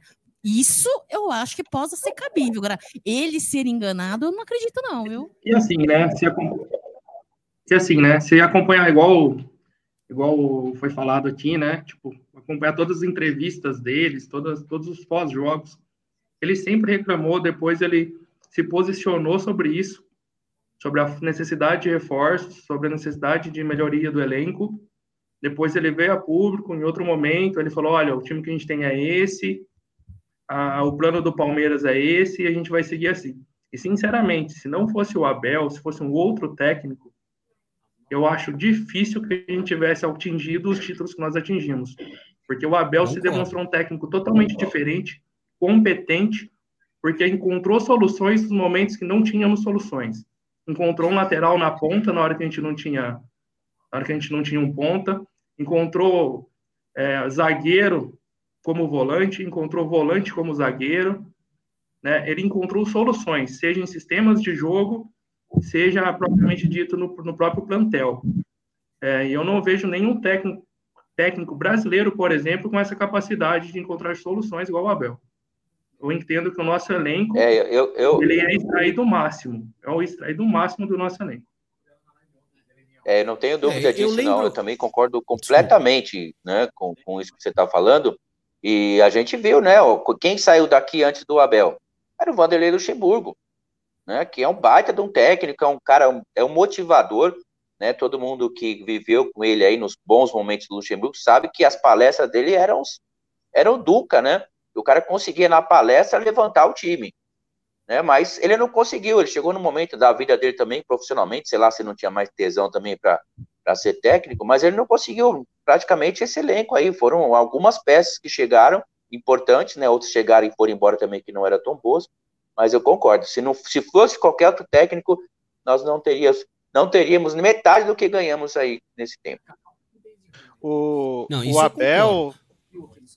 O Abel, no, na última entrevista, ele comentou que para ele tá super satisfeito com o plantel atual e que ele só deseja repor. Se sair algum jogador, alguma peça muito importante como o Danilo, algum outro jogador, Scarpa, que acho que ele já repôs agora na janela de julho, ele tá, dessa vez ele não reclamou da Leila assim, em relação a, a reforços. Eu acho que é, o primeiro ano foi bem difícil, porque a, a, infelizmente a presidente prometeu mundos e fundos, falou que ia trazer o 9, falou que ia trazer não sei quem, e, e, fez um monte de promessa e acabou, não acho que não enganando, né? Mas frust, deixou todo mundo triste em relação a, as expectativas que ela não acabou é, acontecendo. Agora, eu acho que concordo em ir para o mercado para fazer bagunça, mas eu não, não, sei se vale a pena chegar. Não, tem, não vejo nenhum jogador é, com potencial de ser titular do Palmeiras hoje, considerando o nosso time titular atual, que a gente que vale um investimento muito alto e, e, e faça muita diferença. Assim, não. Eu acho que o nosso time tem um pilar muito forte, uma defesa muito forte, um meio campo forte. O ataque é promissor. O Rony hoje ele entrega muito mais do que do que muito nove por aí. Ele abre espaço, ele é, cara, ele é sensacional, apesar de perder muito gol, mas ele, ele cria bastante também oportunidade para todo mundo. Então, é, acho difícil o Palmeiras ir no mercado agora nessa janela, até porque também a gente só vai disputar o Paulista, né? Até julho só tem o Paulista e Libertadores o final e Copa do Brasil as finais é só depois no, no segundo semestre. Então acho que agora não vai rolar muita coisa não. Bom, deixa eu só falar um negócio seguinte. Ô, Tedesco, eu posso te pedir um favor, irmão? Você tem como entrar mais tarde depois com a gente? Eu vou tentar. Eu tenho, eu tenho aquela situação que eu te contei ontem. Eu sei. Se eu conseguir, eu, eu, eu tento entrar na madruga aí. Eu Beleza, mando, eu mando um zap para vocês. Ó, quero te agradecer. eu precisava me pirulitar. É, não. Eu, eu, eu, tô, eu comecei a falar isso porque senão vai bombar de gente, aí vai demorar para falar e vocês vão ficar chateados com a gente. Então, só por uma questão de. Meu, aí descansa também. Se você conseguir entrar. Se o Gabriel Morim não falar, para mim tá bom. Você me manda a mensagem para você entrar mais tarde, tá bom, meu irmão? Tá Obrigado, bom. viu? Eu que agradeço, gente. Muito obrigado aí por poder participar aí da- de mais uma vez aí dessa live. Putação legal. Você que tá acompanhando aí, ó. Valeu, Tedesco. Pinga aí um super chatzinho aí pra ajudar aí a virar a virar cesta básica. Faz o Pix aqui em cima aqui, que pô, é pra ajudar. Então vamos mostrar que palmeirense quando se junta, a gente faz o, diabo acontecer. Gente, mais uma vez muito obrigado. Um grande abraço e boa live aí pra vocês. É isso aí. Ó, tem um superchat aqui da gringa do nosso queridíssimo Marcos Elisiara. Ele manda: Vamos fazer o Pix, galera. Vamos ajudar. Abraços, família, avante. Como diria a nossa Carminha predileta, juntos pela mesma paixão. valeu, meu irmão, valeu. É, vamos lembrar também que nós chegamos a 225, não chegamos à metade ainda da nossa meta. E eu tenho aqui na minha mão uma camisa Uma carta. autografada pelo todo o time campeão da Libertadores 2020. Tá nessa, Cacau. Pelo time campeão 2020. Então nós vamos começar um leilão agora, às 8 horas da Sobe, noite. sobe. Vamos até a meia-noite. A camisa é todinha autografada por todos os jogadores que foram campeões da Libertadores de 2020. E o lance é pelo Pix, né? Pelo Pix, não, desculpa. É, o lance, eu vou, tá ligado, tá ligado. O lance é assim, ó. O lance inicial é mil reais e, o, é- e a cada lance é cem reais. Então é mil cem, mil duzentos. Não pode dar mil e um, mil e dois. Então é a cada, o lance é de cem reais. O maior lance até meia a meia-noite terá meia hora para fazer o Pix, né? E efetivar a compra da camisa. Só para vocês saberem, a gente já, a gente já fez é, leilão de duas camisas, arrecadamos 6.100 reais, tá? Então, é, é, seria bem legal. Esses mil reais dá 25 cestas básicas. Desculpa. E aí, essa camisa é o seguinte, ó, ela não, ela não tem pet. Ela, nem, ela não tem os pets, certo? Dá uma olhada aí. Não. Então é o seguinte, ó, o cara que levar, a gente coloca os pets da, da Libertadores para ficar ela bem original, tá? E se quiser personalizar, a gente personaliza também a camisa. Então, lance inicial, mil reais. Fechou? Então, quem puder colaborar aí, ó, mil reais começa o lance. Vamos até meia-noite, hein? Vamos até meia-noite com esse lance da camisa. Quero também dar o, o boa noite aí para os novos participantes. Da... Eu vou começar com um cara polêmico. Ele é polêmico. Ele está, ele está com coque samurai, lembrando Gustavo Gomes nos tempos modernos. Boa noite, meu querido Gabriel Amorim. Salve, salve, amigos! Boa noite, G. Obrigado pelo convite. Parabenizar vocês por essa iniciativa animalesca. Estou participando aqui com todo, toda a minha energia. Daqui a pouco vou para balada, mas tinha que passar aqui para dar uma moral para vocês. Tô com a camisetinha, já que é clima de Copa, tô com a camisetinha de 2014 aqui do Palestra, verde e amarela. Mas é isso, agradecer vocês aí pela, pelo convite mais uma vez e parabenizar por essa campanha eu faço umas lives às vezes de duas horas, já fico moído. Imagina 48 horas no ar, né? Pelo amor de Deus. Então, vamos ajudar aí, galera, porque realmente os caras do Amit são monstros e prazerzaço estar com vocês aqui mais uma vez. Olha aí, ó. 1.100 o lance Marcos Elisário, USA. 1.100. Quem dá mais, hein? Marcão é gigante, hein? Marcão é gigante. 1.100. Vamos é, lá. É, isso aí. Obrigado, então, ao Gabriel Amorim. Quero também dar o, o boa noite. É um queridíssimo amigo que é, ele e o irmão dele me prometeram uma visita aqui, mas eu que fui indelicado e não tenho marcado, né? Ah, vem para cá, vem para cá. Grande Luciano Marcello, boa noite, meu irmão. Boa noite, como é que tá todo mundo? Fico feliz aí de estar tá participando dessa iniciativa, né, Gé? Você convocou e não tinha como dizer não. Estamos aí, eu acho que é uma coisa extremamente importante que sempre está né, tá ligado muito ao Amit, essas lives, essas coisas né, feitas para o bem de uma comunidade, de um, um, grupo de pessoas. Então, é uma honra, uma honra mesmo estar aqui, uma honra estar com os amigos aqui nessa live nesse momento, né?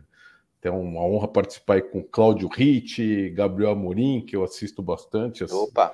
Né? Então, estou feliz aí de estar junto com vocês e os outros amigos aqui também do, do, do Amit. Obrigado, meu irmão. Valeu. Ô, Gabriel, agora você vai aprender a fazer live na zona, viu? Porque aqui é uma zona hoje, tá? É... É. Tô vendo, Aldão, tô vendo. É. Grande.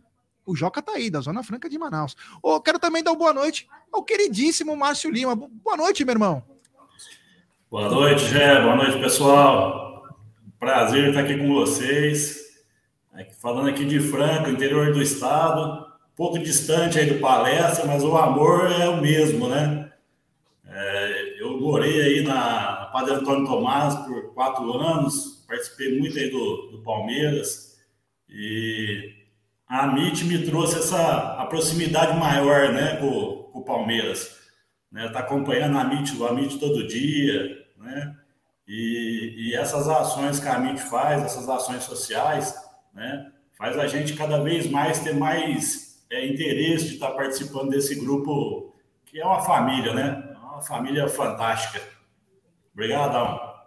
Valeu. Ó, só para dizer para vocês o seguinte, para vocês é, que estão aqui agora na tela conosco, o seguinte, eu quero agradecer vocês porque assim o tempo de vocês eu sei que é valioso e para a gente também é muito importante. Então a força de vocês aí que estão com a gente agora na live é muito importante. Essa rapaziada que está dando seu tempo aqui para ficar conosco também. Então, agradeço do fundo do coração, isso não tem preço. Estamos chegando a 225 é, cestas básicas. A gente sabe que é muito difícil alcançar. O momento também tem muita gente é, que está com problemas financeiros, é muito complicado. Então, o que, que eu falo para as pessoas? Não necessariamente precisa só doar. Se você não puder doar, não tem problema algum. Compartilhe em grupos de WhatsApp de palmeirenses. Porque algum vai conseguir, ó, eu dou um real, eu dou 50 centavos. Então, compartilhar em grupos de WhatsApp de palmeirense é tão importante quanto doar, porque aí vai multiplicando a força, tá bom? Então, mais uma vez agradecendo vocês pelo tempo e vou já vou passar para o. Eu posso, eu posso pedir um favor antes para uma pessoa? Tá Gabriel, você já fez a live com o Ademir, né? Sim. Você pode. Eu, eu queria pedir um favor para você, mais pela minha falta de tempo. Hoje a gente entrevistou a Júlia Leandrucci lá da Rússia, ok? Você deve ter visto, né? Não sei se você viu ou vai ver, né? E ela, ela falou que o ídolo dela, do Palmeiras, é o Ademir da Guia. Caralho, e, estudou bem, é. estudou bem a história do clube, hein? Então, então eu falei para ela que eu ia pedir. A gente tem como pedir, mas eu queria que você, como você já está mais recente com ele, se você conseguisse pedir para ele gravar um vídeo para ela, pode ser em português, óbvio, né? falando assim. Imagina ele falando em russo. É. Skavurska, eu, eu, eu, já aprendi a falar em russo. Vodka.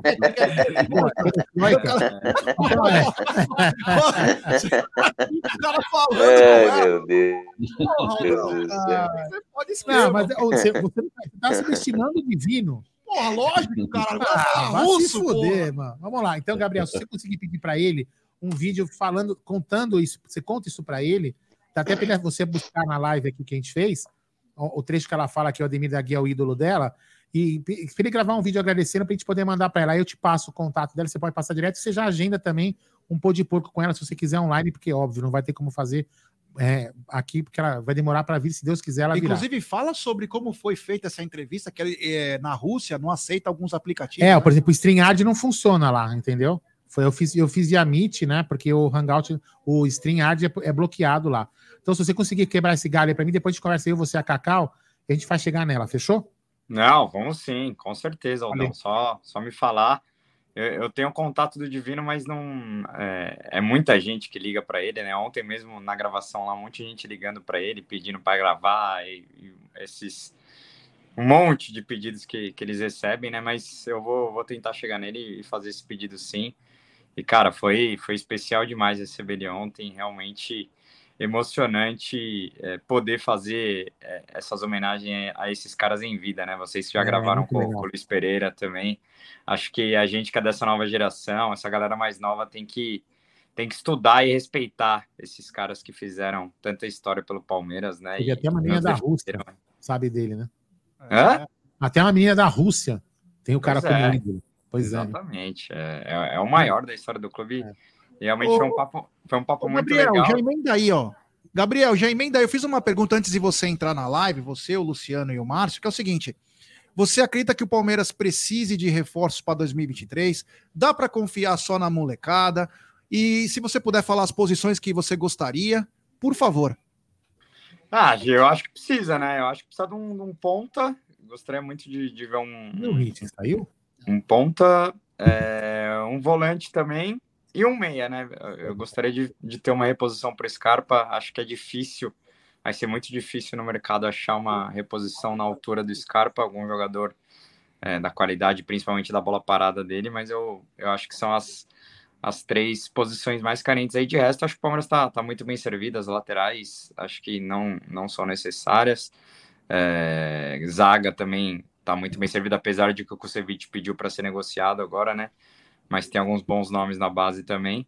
É, eu, Ah, o eu acho que pediu é- para ser negociado? Pediu. fo- foi notícia do, do nosso palestra agora de tarde. Parece que ele pediu para ser É negociado. que eu tava Ah, não- dormindo, eu não vi. não atua, né, cara? Eu não acho. Eu achei até que ele fez um primeiro semestre bom. Tava, tava fazendo alguns bons jogos nesse início de ano. Mas realmente, para ele atuar com, com Gomes, Murilo e, e Luan ali, é uma concorrência realmente pesada para ele. Acho que o Palmeiras deveria até liberá-lo e agradecer pelo, pelos serviços prestados, mas é, talvez se ele sair aí sim, talvez precise de um zagueiro de mais confiança, mas eu acho que dá para apostar em alguns, em alguns jovens da base aí. Mas eu acho que seria isso, G. Um, um ponta, um, um meia ali para revezar com o Veiga, para não sobrecarregar o Veiga, é, para substituir Scarpa e também um, um primeiro volante ali. Legal. É, é legal que você trouxe essa história do Kusevich, que nós trouxemos aqui em primeira mão, sem querer, que é o seguinte, o Luan acabou de comprar uma baita casa no Alphaville. E, a, gente- mas a gente falou antes, né? E ele falou assim, bom, ele renovou. Inclusive teve um amigo, eu não lembro quem foi, que falou, não, ele vai sair. Eu Falei, não, ele acabou de comprar uma casa, o cara ia comprar uma casa para quê? E então o Luan renovou uma... Olha, vou passar, vou deixar já até pro Luciano Marcelo essa, vou, dar, vou deixar pingando para você quicar. Se você pudesse Manda. manter um dos dois, o Luan ou o Kusevich, qual deles você manteria para 2023, Luciano? E já emenda se o Palmeiras precisa de contratações para Tá. 2023. Vamos lá, já de primeira, sem dúvida, o Luan. Porque eu acho que futebol, eu acho que é muito parecido, mas acho que o Luan tem mais bagagem, jogou final de Libertadores. E brasileiro, né? Ocupa a vaga. É, é, e isso. E aí a segunda coisa era isso. Você não precisa ter um zagueiro ocupar a vaga. Eu acho que uma das coisas que o Kusevich está pedindo para sair é exatamente isso. Ele não está ficando nem no banco, né? Nos últimos jogos, quando você tem os estrangeiros. Então, é, vamos pensar um jogador que quer seguir uma carreira, tal, por mais que seja o Palmeiras, um super time e tal, fique em destaque, mas o cara quer jogar, né? Então eu entendo ele pedir para sair e acho que não vai fazer falta assim. A gente tem ou vai trazer um outro zagueiro ou a base, né? Porque no, quase o cara não tem como jogar, né? Principalmente os jogos importantes. É, eu estou bem com o Gabriel ali nas, na- nas posições. Eu acho que são essas três. A questão para mim, assim, o que me preocupa sempre quando você vira humano é como você vai, é, como esse time vai responder no ano seguinte, né? Porque você vê, às vezes, a gente vê, vai, baseado pelos times da Europa que, que tem, que ficam mais, os jogadores ficam mais anos. Você vê que vira um ano, um jogador que estava bem, ele cai, o outro, de repente, até se destaca. Então, eu quero entender na virada do ano o que, que vai acontecer. Eu acho que por isso que é importante é, eu acho que o, o, planejamento ele deve ser dividido em duas fases para o ano seguinte. A primeira fase é bom, que vamos começar o ano, e a segunda é o meio do ano para frente, porque aí você entra nos jogos decisivos, entra em fin várias finais, semifinais e tal. E aí você já testou essa primeira parte do time no primeiro semestre. Poxa, ah, o Rocha estava bem no ano passado, mas agora caiu, então vamos atrás no lateral. Então você vai fazendo algumas coisas. Eu Sou otimista em relação ao, aos reforços que foram trazidos vai no semestre do ano passado e que ainda não deram resposta, né? tipo Flaco, próprio Merentiel, que ainda fez os gols importantes, e principalmente o Tabata. Acho que, é, apesar de né, um dos colegas aqui ter falado alguns números do Tabata, de idade e tal, é, eu acho que ele teve uma avaliação muito profunda ali do Abel, né? Eu acho que é, eu sempre confio no que o Abel está pensando, no que ele pensa numa formação de time e tal. Então eu tô, tô acreditando que ele vai virar. Eu, é, porque é, é, é bem difícil a posição do Tabata que chegou ali, time formado, as, as coisas acontecendo, o cara vem de um outro lugar. Sabe, eu acho que é, é meio raro o cara conseguir se impor nessa situação. Agora não, começa, é pré-temporada, de repente ele pega um paulista, faz algumas coisas, ganha, ganha confiança. Então, eu acho assim, mas eu, as posições são as mesmas que o Gabriel falou, acho que são essas que a gente precisa. É isso aí. você, Marcião? Precisamos de reforços? Não precisamos. Vamos lembrar que vão subir sete jogadores da base, pelo menos aí, que foi anunciado. Então, quer dizer, é um bom reforço, claro. Não é o não que eu, não são os jogadores que a gente espera, mas são jogadores que vão vir para dar um suporte num primeiro momento no elenco profissional e conforme vão adquirindo um pouco mais de confiança, um pouco mais de cancha, vão ser inseridos. Porque fatalmente o Ender que já vai começar como titular em 2023, outros jogadores terão muitas oportunidades, como o próprio Vanderlan. E claro, se o Fabinho começar a desempenhar um bom futebol, apesar de eu achar que ele joga mais como um volante posicional, ele não joga igual o Danilo. Não estou dizendo que ele não tem qualidade, apenas que são características diferentes. É, e o Giovani também, né? Que pode ser que desabroche depois de tantos problemas musculares aí. É, eles no começo vão entrar mais como um apoio ao elenco, e depois aos poucos vão ser inseridos. E aí, Marcelo, precisamos de mais jogadores? Não precisamos? Ô, Marcelo, você me permite fazer uma brincadeira com meu irmão, Cláudio Ritt? Claro. Cláudio Ritt, lá dentro do gramado, neste momento do Allianz Parque, Now United. Escalação do Now United de Cláudio Ritt. Mas o que, que é isso aí? vai lá, Marcião, segue aí, Marcião. Só para te fuder mesmo, vai lá. Ah, gente, eu, eu acho assim, eu acho que acho que a gente precisa, o Palmeiras precisa contratar assim, né? Eu concordo com, a, com as posições que o, o Gabriel né, sugeriu e o, e o Marcelo.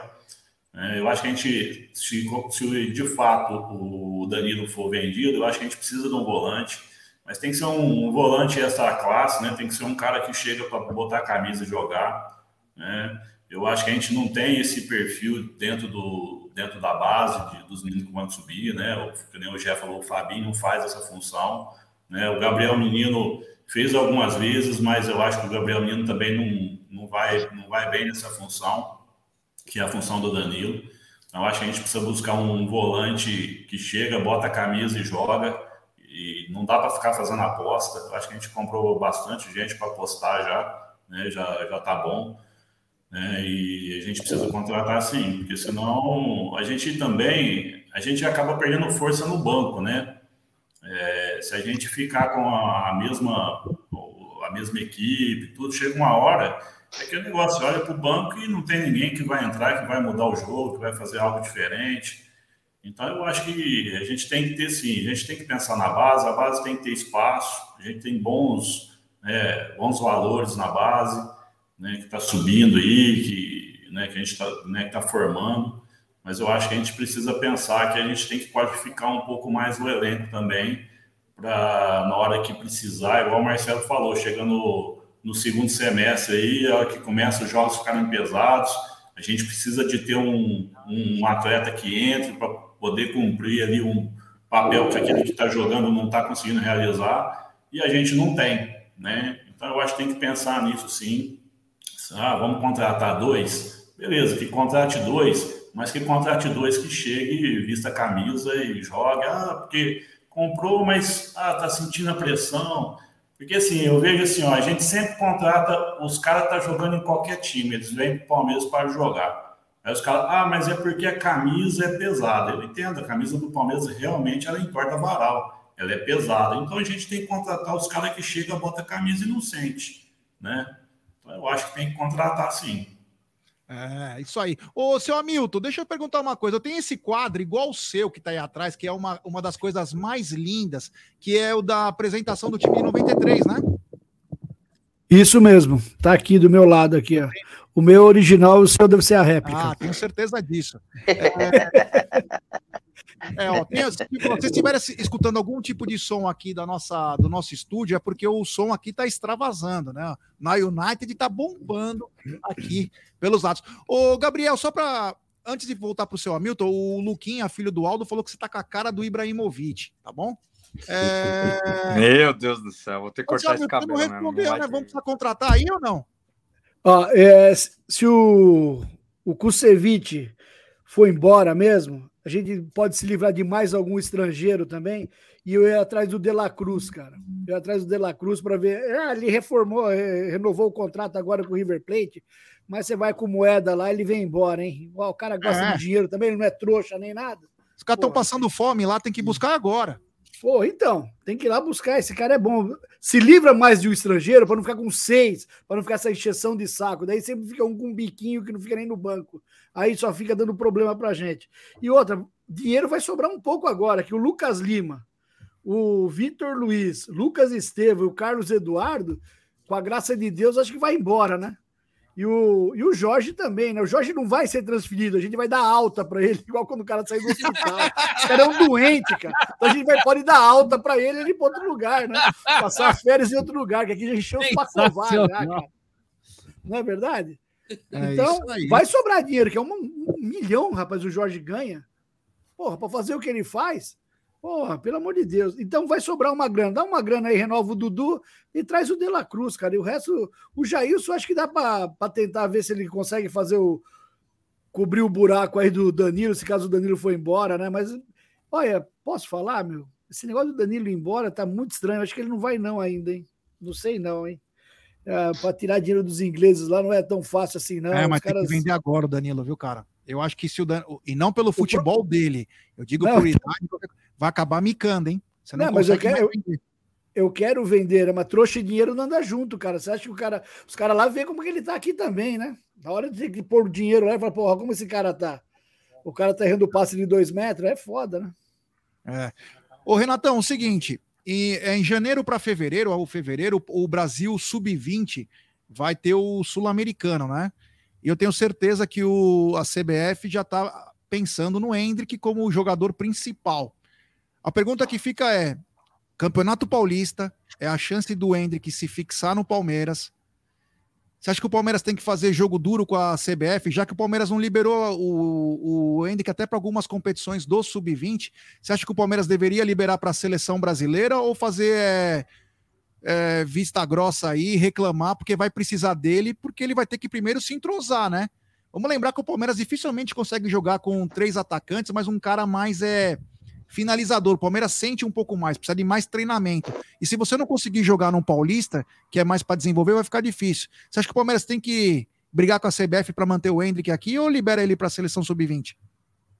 G, eu acho que a, o sub-20 é uma vitrine maior né, do que o Paulista. Em relação. Acho que o, o, o foco do Palmeiras em relação ao Hendrick é expor a maior vitrine possível para ter o maior valor possível em relação a uma venda, né? Acho que futebol ele tem, é, ele tem mais aí um tempo aí para completar 18 anos. Então o Palmeiras precisa pôr ele numa vitrine. Acho que a sub-20 é uma vitrine maior. Eu acho que tem que pôr ele para, se ele for convocado, libera, faz um, um, doce ali, né? Porque a CBF também é, é foda, né? Faz um doce, mas libera para deixar o menino na vitrine. E para ele também é importante, né? Porque é uma competição sul-americana, seleção, para o cara sempre é bom também. É, menos a do Tite, que ali é só queima jogador, mas eu liberaria sim. Hoje, é... a, a, única, a única questão do, dessa, do Hendrick da convocação para o Sul-Americano Sub-20 é que ele talvez perca a Supercopa, né? Olha aí, ó. E, e, hoje, e, hoje, e hoje, pensando na saída do Scarpa, o time titular do Palmeiras, na minha opinião, do meio para frente é, é Veiga, Rony, Dudu e Hendrick, né? E vai encarar então, o Flamengo na Supercopa. Então eu não liberaria, mas é. é pelo, pelo ser... rival que vai enfrentar, primeira, né? A primeira coisa que eu pensei foi justamente nisso, cara. O, o cheirinho vai. Vamos pegar o cheirinho sem o Hendrick? Aí é ruim, hein? Ah, porra, mas eu acho que hoje ele não é titular, não, viu? Porque. Quem, o Hendrick? Ah, eu não vejo ele como titular. Hoje, não. Titular, titular. Eu não vejo. Ah, eu acho que ele vai começar o ano como titular. Eu, eu não vejo ele assim. Bem, pelo amor de Deus, cara. O Rony hoje entrega melhor. Hoje o Rony, como não, 9, entrega mais pra, que o. Vai pra ponta, é, hein? Vai pra ponta, vamos fazer 4-3-3, né? O Palmeiras é, vai jogar 4-3-3, é. eu tô achando. É. Mas não sei se o Rony ali casando vai ficar. O, o Rony ele é, é, um cara que espeta muito, mas ele não dá aquele a dinâmica de um ponta que, que quebra a linha, né? Ele é um, hoje ele tem uma característica muito mais de um de um camisa 7 ali que fica infiltrado entre os entre os atacantes. Ele, ele acho que ele perde um pouquinho quando ele joga de ponta, né? O Palmeiras Mas perde eu... essa, esse escape aí de, de ponta com o Rony lá na, na ponta. Mas eu não liberaria o Hendrick, não, cara. Se fosse um Mundial, talvez. E, e é estranho porque o, o, Neymar, na época do Santos, o Santos liberou ele para jogar o Sul-Americano. E quando foi o Mundial Sub-20, o Santos não liberou. Então, é, foi uma troca, né? Ele foi para o Sul-Americano, mas não foi para o Mundial. Eu, se fosse o Palmeiras, liberaria apenas o Hendrick para o é. Mundial Sub-20. Acho que depende, depende mais do que o Palmeiras precisa. Se for assim, em relação à entrega de futebol, ah, precisamos do Hendrick, não tem uma peça de reposição, segura ele, não libera. Não, mas qual a vitrine do Sul-Americano Sub-20? Se fosse, como disse o Gabriel, se fosse o Mundial, porra, Tá o mundo inteiro olhando. O Sul-Americano Sub-20. Mas não deve ter um monte de empresário assistindo é, esse jogo. Tem bastante, não, gente. É. Tem bastante. a final da não, mas... Copa do Brasil, mas... Paulista, e uma preparação para Libertadores para o Palmeiras não é mais importante? Não, Sim. Você sabe que para vender para time inglês, você tem que ter uma, uma, uma rodagem na, na seleção, né? E, e, com a internet hoje, meu, é, qualquer campeonato vira, porque, meu, pro empresário, o, nem a gente sabia que o Hendrick era tudo isso e já tinha cara falando dele. Então vou te falar mais. Então, num negócio, quanto menos você mostrar, mais fácil de você vender. Porque quanto mais você ficar mostrando, pode ser que, ah, não vale tudo isso. Não tem uma frase assim que diz? Não vale é, tudo isso? Aí depende do que, o jogador apresenta em campo, né? corre pro abraço. E aí, Rizardi? Leva o Hendrick pro Sul-Americano, não leva? O que que faz com esse rapaz que parece ser uma joia, né? Ele é um diamante bruto e até o jeito como ele fala com a, com a imprensa, com a própria torcida é muito bacana. Ele é um, parece que é um moleque bem cordial, muito bem educado, um, um moleque diferenciado, né? Dentro e fora de campo. Olha, minha opinião é um pouco polêmica, tá? Eu acho que a gente tem que segurar o Hendrick, mas não podemos é, colocar nele o peso da titularidade. Ele é um menino de 16 anos, vai fazer 17 em junho.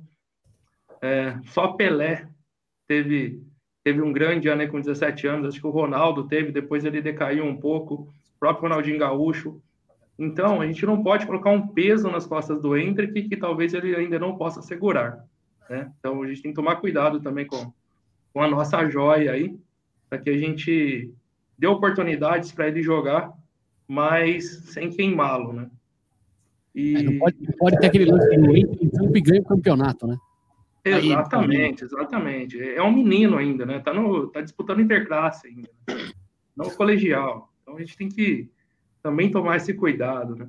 E eu também, eu também entendo que o Rony na ponta, assim como o Renato falou, ele não tem o rendimento que o Palmeiras precisa para o estilo de jogo que o Palmeiras tem hoje.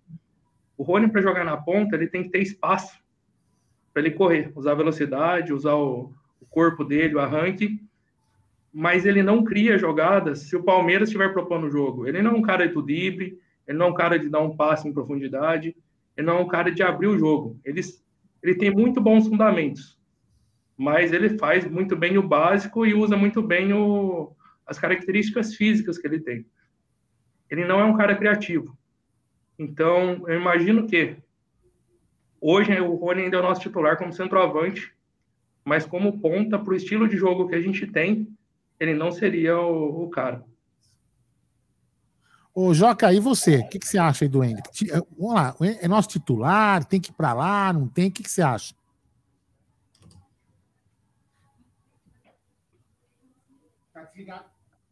Tá mutado. Tá, tá mutado, tá mutado, tá mutado.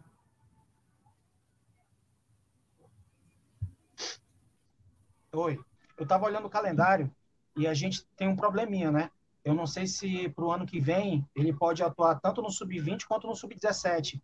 Se for no sub, se for sub-20, ele vai perder o de janeiro a fevereiro, né? O final de é, vai de 19 ao dia 12. Se ele for convocado para o sub-17, eu não sei se a, o critério é ter 17 anos no ano do, do, do torneio, né? Ou se é ter 17 até o, o, a realização do torneio. Se for ambas, ele tem chance de disputar os, os Sul-Americanos Sub-17. Aí, nesse caso, se o Palmeiras chegar na final do, do Paulista, ele perde o final do Paulista, o início da, da Libertadores e o início da. Perdão, o início da, da fase 3 da Copa do Brasil, que é quando o Palmeiras vai entrar, e também o início do Brasileirão. Então, é tentar fazer com que ele seja convocado, creio eu, é, para o sub-20, né? Porque a gente, aí no caso, vai perder o, o numa final de estadual. Então a gente está nessa meio nessa nessa sinuca de bico aí pro, nessa questão. Eu acho que a gente deveria tentar manter o Hendrick para disputar a, pelo menos a final do, da Supercopa do Brasil, né? Então, torcer para que ele seja convocado para o Sub-17, né? E ele seja, ele esteja disponível para a final da Supercopa do Brasil. É, e aí, Riti? O, o, Joca, né? Falou, e se o, time, se o time chegar na final do Paulista, também tem, ele tem que estar tá aí, né? Eu só queria colocar essa mensagem aqui, ó. Meu Deus, quiseram matar o Abel por não levar. Meu Deus, quiseram matar o Abel por não levar o Hendrick para o Mundial e agora não pode dar o peso da titularidade. Não, eu, eu, eu vou falar, eu, tinha, eu, tinha, eu fiz duas análises. Eu fiz duas análises. Com, o, com, com a razão, o Hendrick teria ido para Disneylândia. Mas com o meu coração e com o meu fígado, ele tinha ido para o Mundial. Teria ido, e vou falar uma coisa aqui, sem medo de errar. Pode me linchar. Se o Hendrick jogasse, a gente brocava o Chelsea. Brocava. Brocava. Pronto, falei. Riti, e aí? É, eu, eu acho, viu? Eu acho que existe é, situações até que nem tem, nem está vivendo mais, né? Infelizmente, né, Gabriel? A gente não consegue mais acompanhar os treinos, né? Então a gente não sabe realmente como, como estão se comportando os jogadores. Uh, mas uh, eu não me preocupo com o peso de camisa para o Hendrick, muito menos o fator emocional, porque já deu para perceber que acho que se dependesse dele, ele já estaria no time principal há muito mais tempo. Né? Quem segurou ele realmente lá, né, na base ainda, com poucas oportunidades para treinar com o profissional foi o Abel. Acho que por ele já, já estaria lá, porque ele é, é, mentalmente, acho que ele é muito maduro. E fisicamente nem se fala, né? Você pega o Hendrick nos treinos lá, antes dos jogos, você fala, pelo amor de Deus, o cara chuta com a perna esquerda, com a perna direita, tem impulsão, sabe cabecear. O moleque realmente é muito bom para 16 anos. O físico dele não é de um moleque de 16 anos. Tá? Então, eu teria levado ele também lá para o Mundial, acho que também teria jogado e teria arrebentado, mas né, o comandante é o Abel, a gente tem que respeitar, né, e acho que eu até entendo a, a cabeça do Abel, até com medo, né, de repente, de ser muito peso mesmo para o moleque, mas por todas as atitudes dele, acredito que ele já estaria no time titular há mais tempo do que o Abel gostaria, né, antes do que o Abel gostaria. Agora, sobre o Rony, Acho que o Rony, a gente tem que lembrar que o Rony se destacou mais jogando pela ponta. Né? Depois, pela falta de um matador, de um camisa 9 de finalizador, ele começou a ser colocado mais para o meio. Aí, com o tempo, ele se adaptou e gostou de jogar pelo meio, jogar como atacante, né, para ser o finalizador.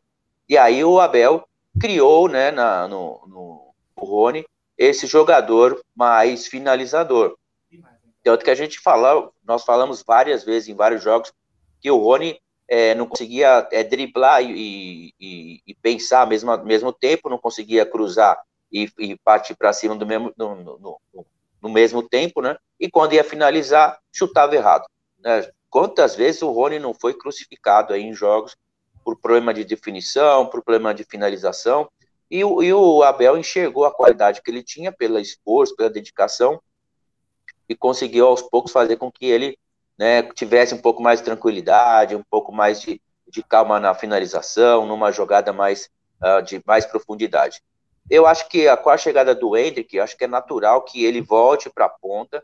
Eu acho que ele vai voltar a se adaptar jogando na ponta, porque é um velocista, querendo ou não, é um cara que corre muito, né? Ele só tem realmente, ele tem o problema realmente da escolha errada naquela hora que tem que tomar a decisão de partir para cima mas acho que também é uma questão de costume, de se adaptar. Então, eu acho que o Hendrick vai ser titular, não tenho dúvida nenhuma lá na frente, já em 2023, e o Rony vai jogar mais pela, pela lateral. Vai ter a mudança, como teve, né, durante todo, toda a trajetória do Rony, a gente viu as variações de jogada, ele mudando com o Dudu de esquerda para direita, o Dudu indo para finalização, uma hora, hora o Rony indo para finalização. Acho que isso é o time do, do Abel, né? ele tem a estrutura dele montada, mas ele também dá a liberdade para que em determinado momento do jogo os jogadores possam né, ter essa atitude de chegar lá e finalizar. Chega lá. Aproveita. Ô, ô, Claudião. Oi. Oi. Ontem no, no, no, no resenha, o Murilo estava participando, né? E perguntaram para ele do Enzo que o Murilo falou que realmente ele é muito diferente, né? E que nos treinos tem hora que tem que chegar junto, porque senão ele folga. ele é muito forte, né? Ele é muito forte. Antes de continuar, eu queria. Fala. Não, continua. De depois, eu, depois eu volto. Eu ia me despedir do, do seu Hamilton aí, porque o seu Hamilton descansa, volta se ele quiser depois. Seu Hamilton, descansa aí, Opa. meu irmão. Obrigado. Você é, Beleza. é o melhor áudio do jornalismo palmeirense. Um grande abraço, deixa eu... uma boa noite. Oi. Obrigado. Deixa eu falar uma coisa, depois vocês falam foda-se, tá? É, tá o Benzema tá fora da Copa. E agora aqui? Foda-se. Pô, puta sorte do cara, hein? Vai no lugar. Ele foi embora, não, lá não pode tomar cerveja, um calor do caralho.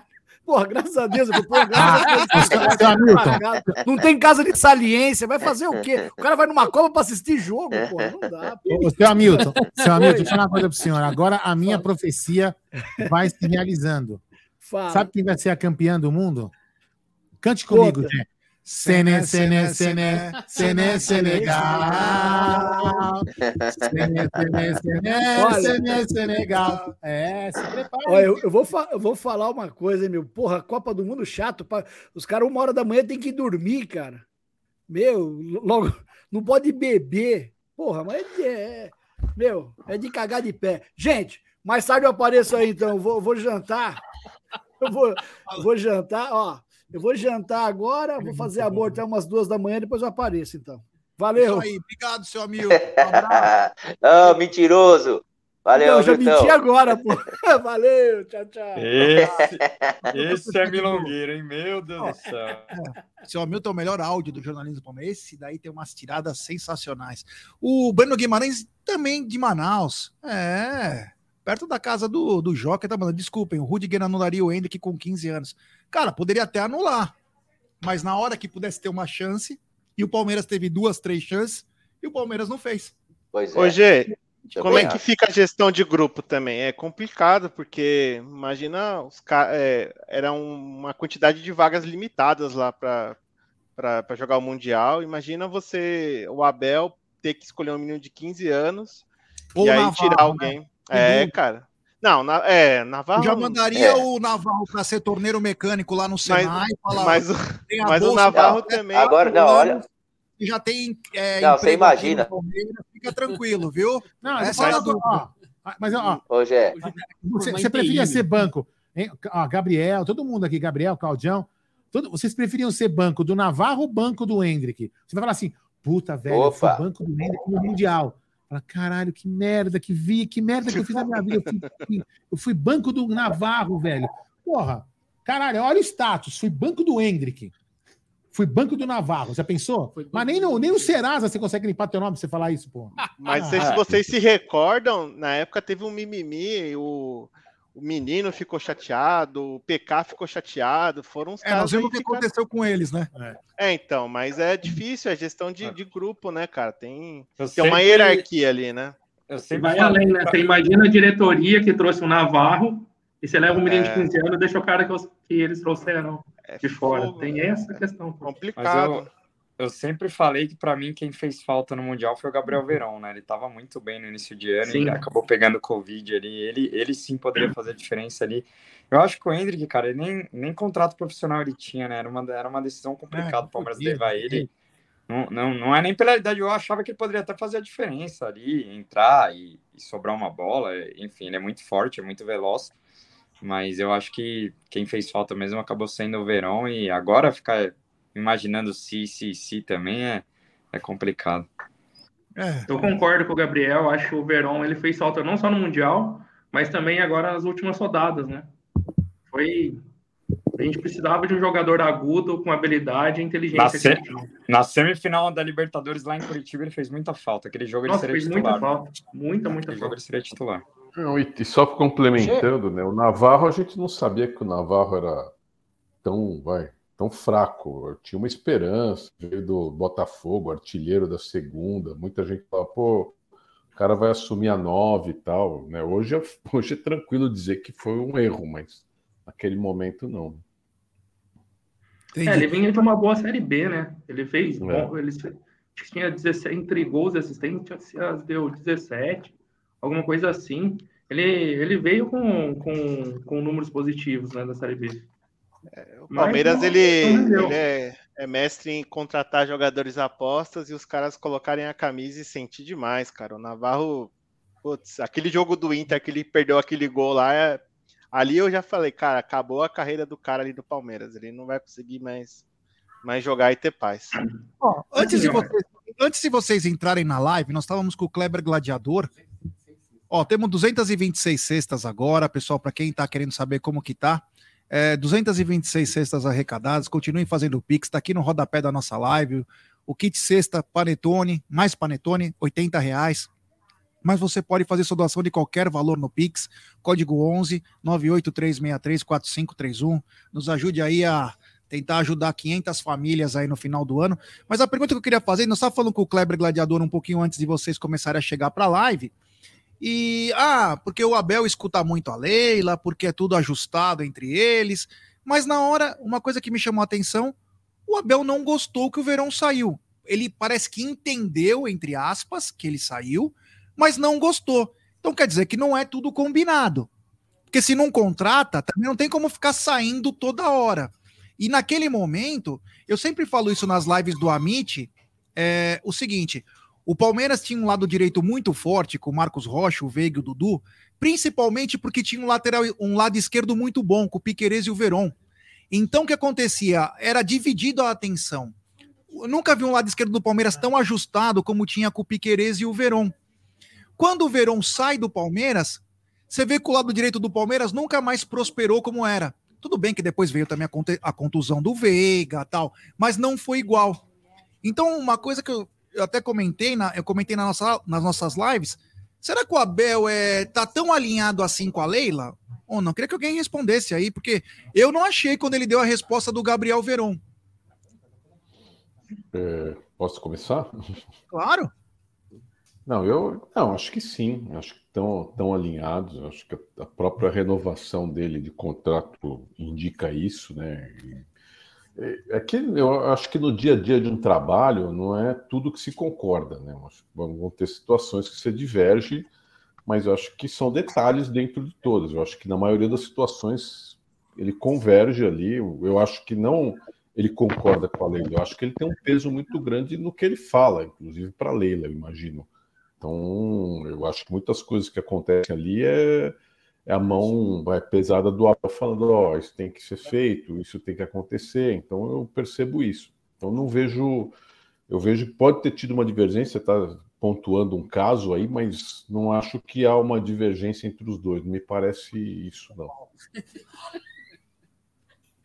Saiu no ar. Isso É, eu vejo. Saiu eu no ar. vejo isso aí também.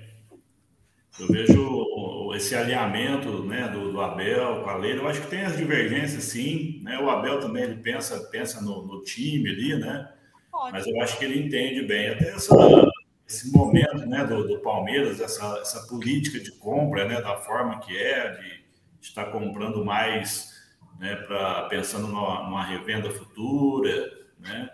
Então eu acho que ele, eu acho que ele entendeu. Eu acho que o ano, o ano passado, né, no começo do Abel, né, no começo ali com o Gagliotti ali, teve uma, uma, uma- um, período ali bem com- complicado, porque o Abel, toda, toda a coletiva dele, ele cobrava, toda a coletiva ele falava, né? Mas aí eu acho que depois ele foi entendendo a política. Eu acho que naquela época ele não tinha, nem o Palmeiras acho que não tinha essa política clara ainda, né? De, de começar a investir na base, de começar a trazer jogadores mais jovens, né? Pensando numa, numa- numa revenda futura, né? Mas aí depois que ele foi entendendo essa, essa, essa, essa nova política, eu acho que aí ele foi, né? É lógico que tem dia que ele tá meio pé da vida, né? Aí ele dá umas escapadas, né? Mas eu acho que, no mais, eu acho que ele tá alinhado, sim. É, então, assim, é, não adianta também quando acontecer alguma coisa, uma situação que, graças a Deus, não tenha acontecido de alguns reveses, começar a falar de jogador, começar a falar outras coisas. Porque se, se você está alinhado com a sua direção, você não pode, a hora que você tiver uns revés aí no, numa campanha, é, criticar, pedir jogador, né? E não pode acontecer isso. Ele, inclusive, falou que via, iria vir de dois a três atletas, né?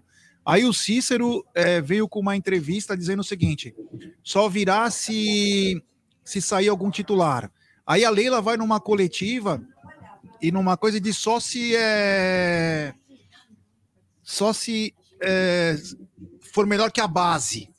Então, não- os discursos não são é, muito alinhados, né? Você achou? Você acha isso também, Jocal? Ou você acha que eles estão alinhados entre eles?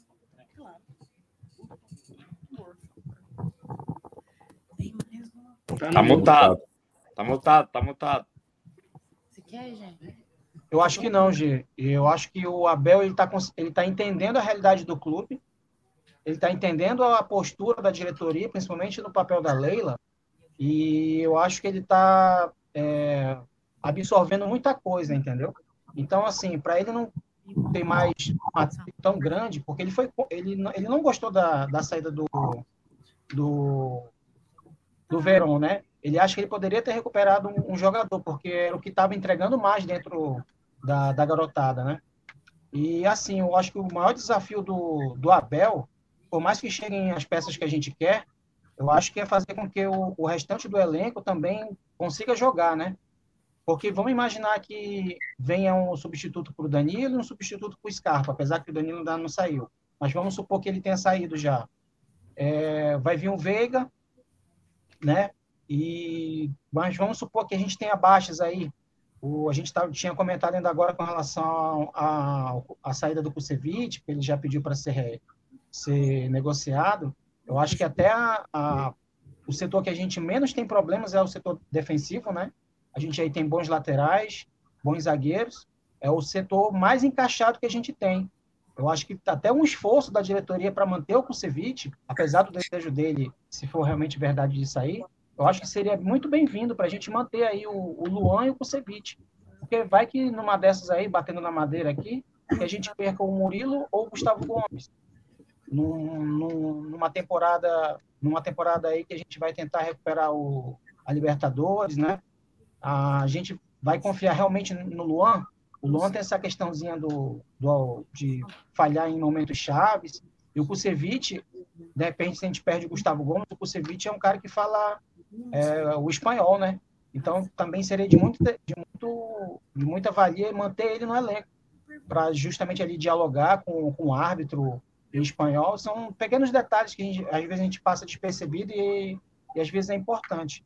Então, esse alinhamento do Abel com a diretoria, às vezes a gente fica na dúvida se realmente tem, ou se o Abel é que está deixando passar, né, para não criar um atrito, porque já é uma, uma filosofia dele de, de trabalho, né, de trabalhar com o que tem. Inclusive, na entrevista que acho que hoje vocês passaram pela, pela parte da manhã na live, da, da chegada dele, né? Ele fala que o clube oferece toda a estrutura para ele trabalhar, né? Tanto estrutura física quanto estrutura de, de mão de obra, né? Então, para o Abel é mais fácil ele deixar isso passar, deixar isso de lado e trabalhar com o que tem. Então, vai mais da, da filosofia do Abel de trabalho do que propriamente de, um, de, de uma questão de alinhamento com, com, a diretoria, entendeu? É mais da convicção do Abel. Por isso que o, a gente ainda. É, por isso que tem que agradecer muito é, o trabalho que ele exerce junto com a comissão dele uma história muito bonita. É, o Renato Motti, né? O Renato Motti, ele coloca aqui no nosso chat o seguinte: será que o Verão vai ser esse grande jogador que se esperava? Sei não, viu? Só o tempo dirá. Renatão, o que a gente pode dizer é o seguinte: são duas coisas. Primeiro, no Palmeiras, enquanto ele vinha jogando, ele se tornou uma grande opção pelo lado esquerdo. Ele ajudava muito o Piquerez. Quando o Dudu atua pelo lado esquerdo, cai um pouco o futebol do Piquerez porque não tem aquele mesmo estilo de ultrapassagem, enfim, não que eles não falem a mesma língua, mas é, era diferente, o time era mais equilibrado, invertia-se muito, e o Dudu era, era muito bom, é muito bom pelo lado direito, ele, o Veiga e o Rocha. Agora, se ele vai se tornar um grande jogador no futuro, é, isso aí é meio mãe de nada, né? Ele foi muito bem até os 17 anos, depois teve alguns problemas musculares, e o que a gente espera que não aconteça com o Giovani, que já ficou um ano, é, que já ficou um ano parado aí, né?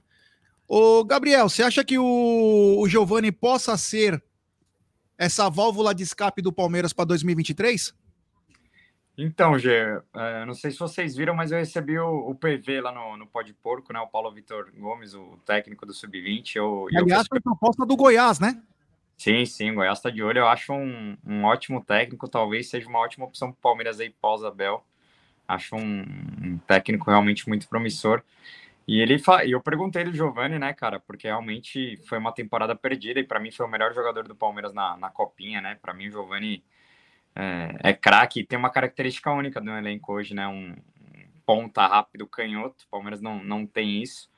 É, então, talvez esse seja 2023 seja o ano dele. Tomara que, que ele não, não seja tão afetado com as lesões aí que, que tanto atrapalharam, né? Mas eu acho um, um belíssimo jogador e se recuperar a forma física, eu acho que briga até por, por titularidade, porque realmente e ainda joga na ponta direita ali, né? Que, que hoje é, é, o lugar onde mais o, o Palmeiras sente uma carência, né? Que no caso teria que o, jogar o Rony para esse lado para o Hendrick atuar ali. Então, se, se caso o Abel queira manter o Rony é, mais centralizado, aí o, o Giovani briga, briga bastante por titularidade ali na, na, na ponta direita. Eu gosto demais dele, cara. É, é um jogador muito especial, acompanho ele desde a, da, dos tempos de sub-15, sub-17. E realmente tomara que, que recupere seu, seu bom futebol aí. O lado bom dele ter perdido essa temporada é que a Europa diminuiu um pouco o, o assédio em cima, né? Porque o Ajax já estava tinha feito até proposta. Então, pelo menos, é, Palmeiras vai conseguir segurá-lo por mais um tempinho aí. É, isso aí. Ô, Renatão, você acha que 2023 é o ano do Giovani? Tem que ser, né, Gê?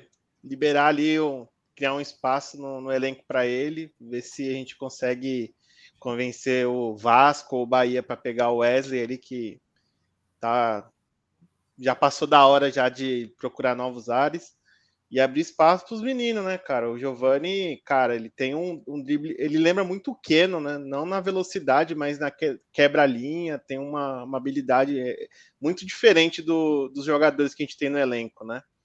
E infeliz, eu via, eu vi pelos cortes da, da do, a entrevista do PV que ele fala que te, o Giovani foi muito, teve muito azar, né, Gabriel? Porque não foram as mesmas contusões, né? Foram coisas assim, uma hora foi a coxa, outra hora foi outra coxa. É, acho que natural de, de, um, de um, um, atleta de alta performance que acaba subindo para um profissional, é, tem, tem uma, um outro. Um, é, a intensidade é diferente da base, é, o, o Verão também sofreu com isso.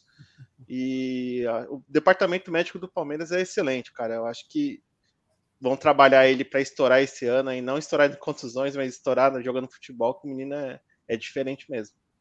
E aí, Rizardi, depois de muitas contusões, o Giovani pode ser uma grande arma pro Abel, se não vier ainda mais é, contratações aí, ele pode ser esse jogador aí. Eu gostaria particularmente que o Giovani soubesse jogar pelo lado esquerdo, cara. Eu gostaria, eu não, essa história aí que começou, na minha opinião, com o Robin, né? Que ele que inventou essa porra aí de jogar com jogando sempre pro cortando pro meio para bater, mas ele tinha uma capacidade ímpar, né?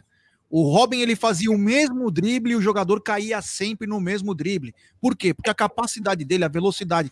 E não é todo mundo. Eu lembro que o Scarpa começou a fazer isso no Palmeiras, pelo amor de Deus, cara, parecia uma balsa. A hora que ele ia cortar, ele já perdia equilíbrio, que ele parecia que tinha inanição, ele já caía. A hora que o Scarpa centralizou um pouco mais, caiu pro lado esquerdo, aí foi outra, outra história. Mas querer fazer igual, mas eu gostaria de ver o, jo, o Giovanni jogando como um ponto esquerda, cara como se fosse o Ney na época da academia, indo para cima do lateral direito, forçando o cara a não sair para atacar e deixar o lado direito pro Dudu. Deixa o lado direito pro Dudu. E aí você pode revezar teu Rony, tem o Hendrick, você pode, você tem variações, tem o próprio Flaco, aí você pode falar o Merentiel, mas a pergunta que eu faço é: será que ele vai ser o cara, Rizardi? Eu imagino o seguinte: se o Palmeiras não trouxer um novo ponta, né? Não trouxer um novo ponta, ele deve ser o, se tornar o nosso 12 segundo jogador. Porque de todos que nós temos hoje, né? Se nós descartarmos o Dudu, ele seria o único aí que sobraria dos nossos pontas com extrema qualidade para criação. Seja pelo lado direito, seja pelo lado esquerdo, e também vou ser sincero, eu gostaria de ver o Giovani aprendendo a posição do Veiga, porque eu acho que ele tem muita qualidade para aprender a jogar no meio campo. Tem muita qualidade, tem tem altura, é, fisicamente está melhor. Eu gostaria de ver uma adaptação do Giovanni em algum momento ali no, no meio-campo, porque ele é muito criativo, tem muito bom drible, tem boa finalização. Eu acho que é um, é um grande jogador aí para o futuro. Ô, Joca, e o, e o John John, hein? Será que o John John também pode ser uma opção para o Abel em 2023? Você acha que ele pode ser um jogador que pode dividir as atenções tanto com o Rafael Veiga quanto o, Tabata? Eu acho, eu acho que sim, Gê. É, eu acho que cai naquela. cai na, na cai nessa máquina de da gente saber é, aproveitar as peças, né? Aproveitar o paulista, né?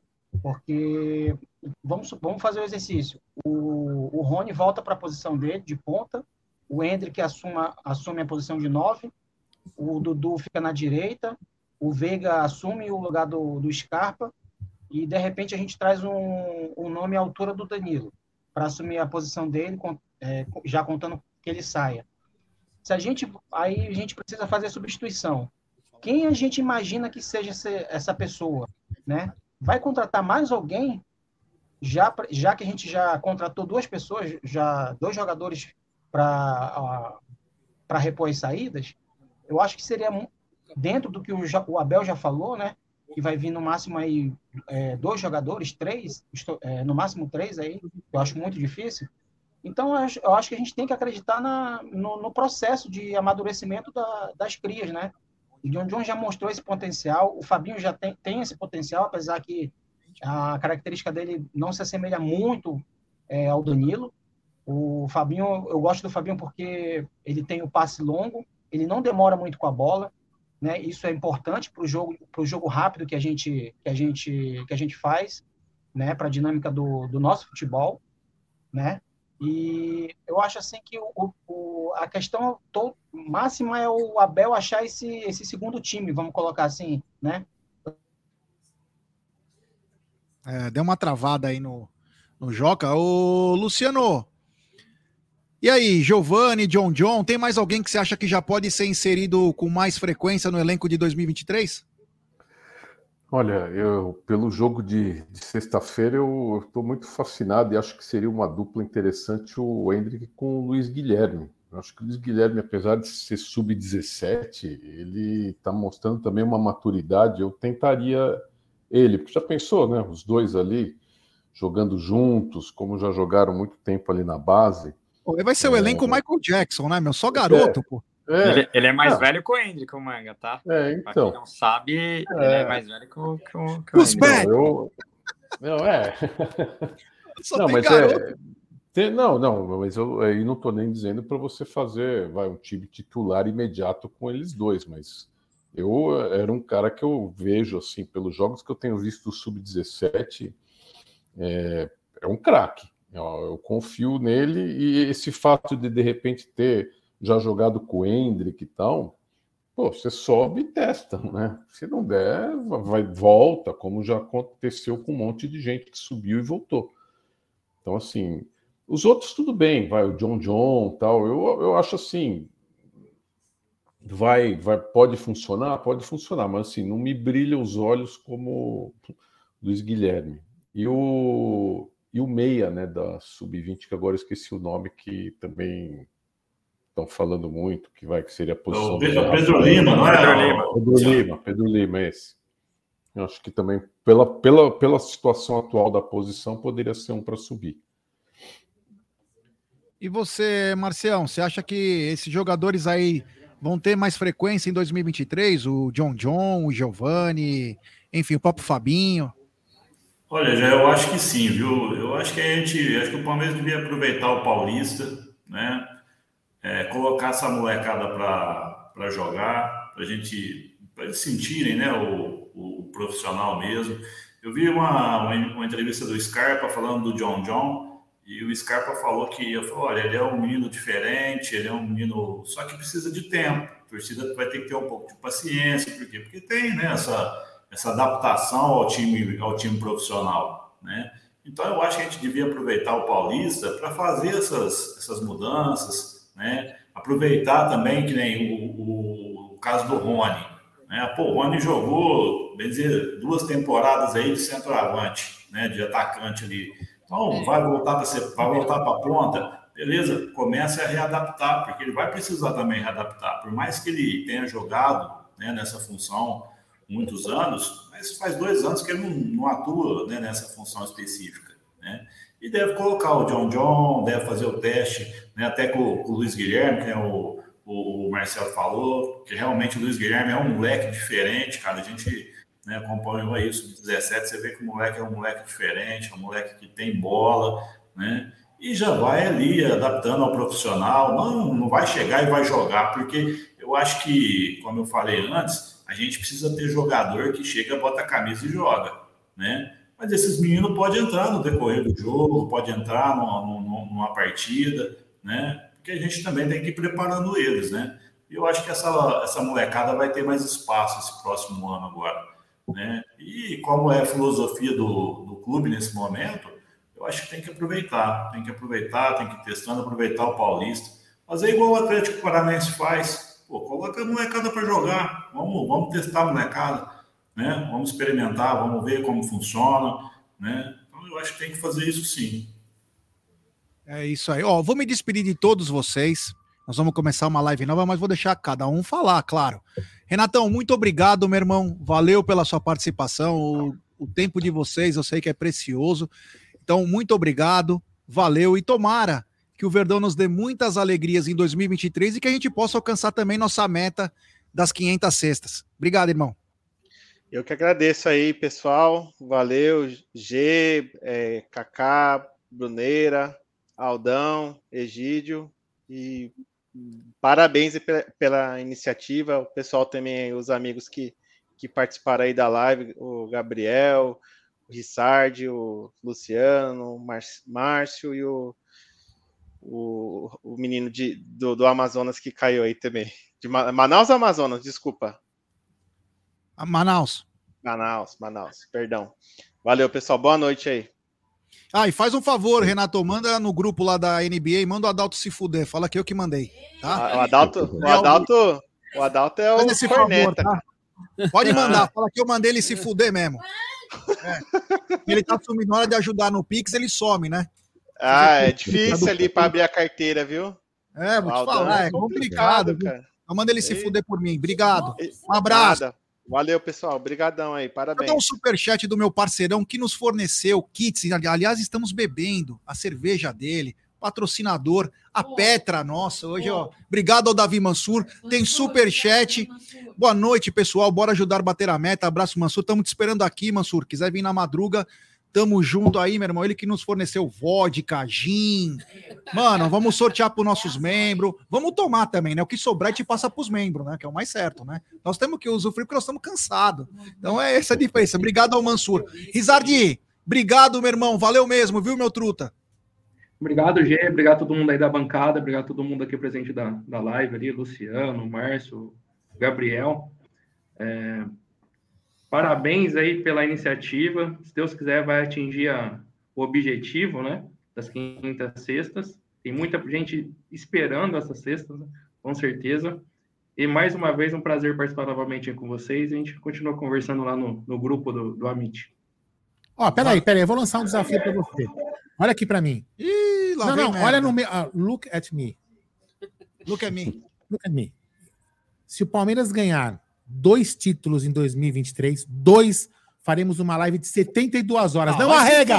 Não arrega! Se- Isso é masoquismo, mano. Me põe de roupa de cor, então, e. Caralho, mano. Você tá louco? Já aguentei essa.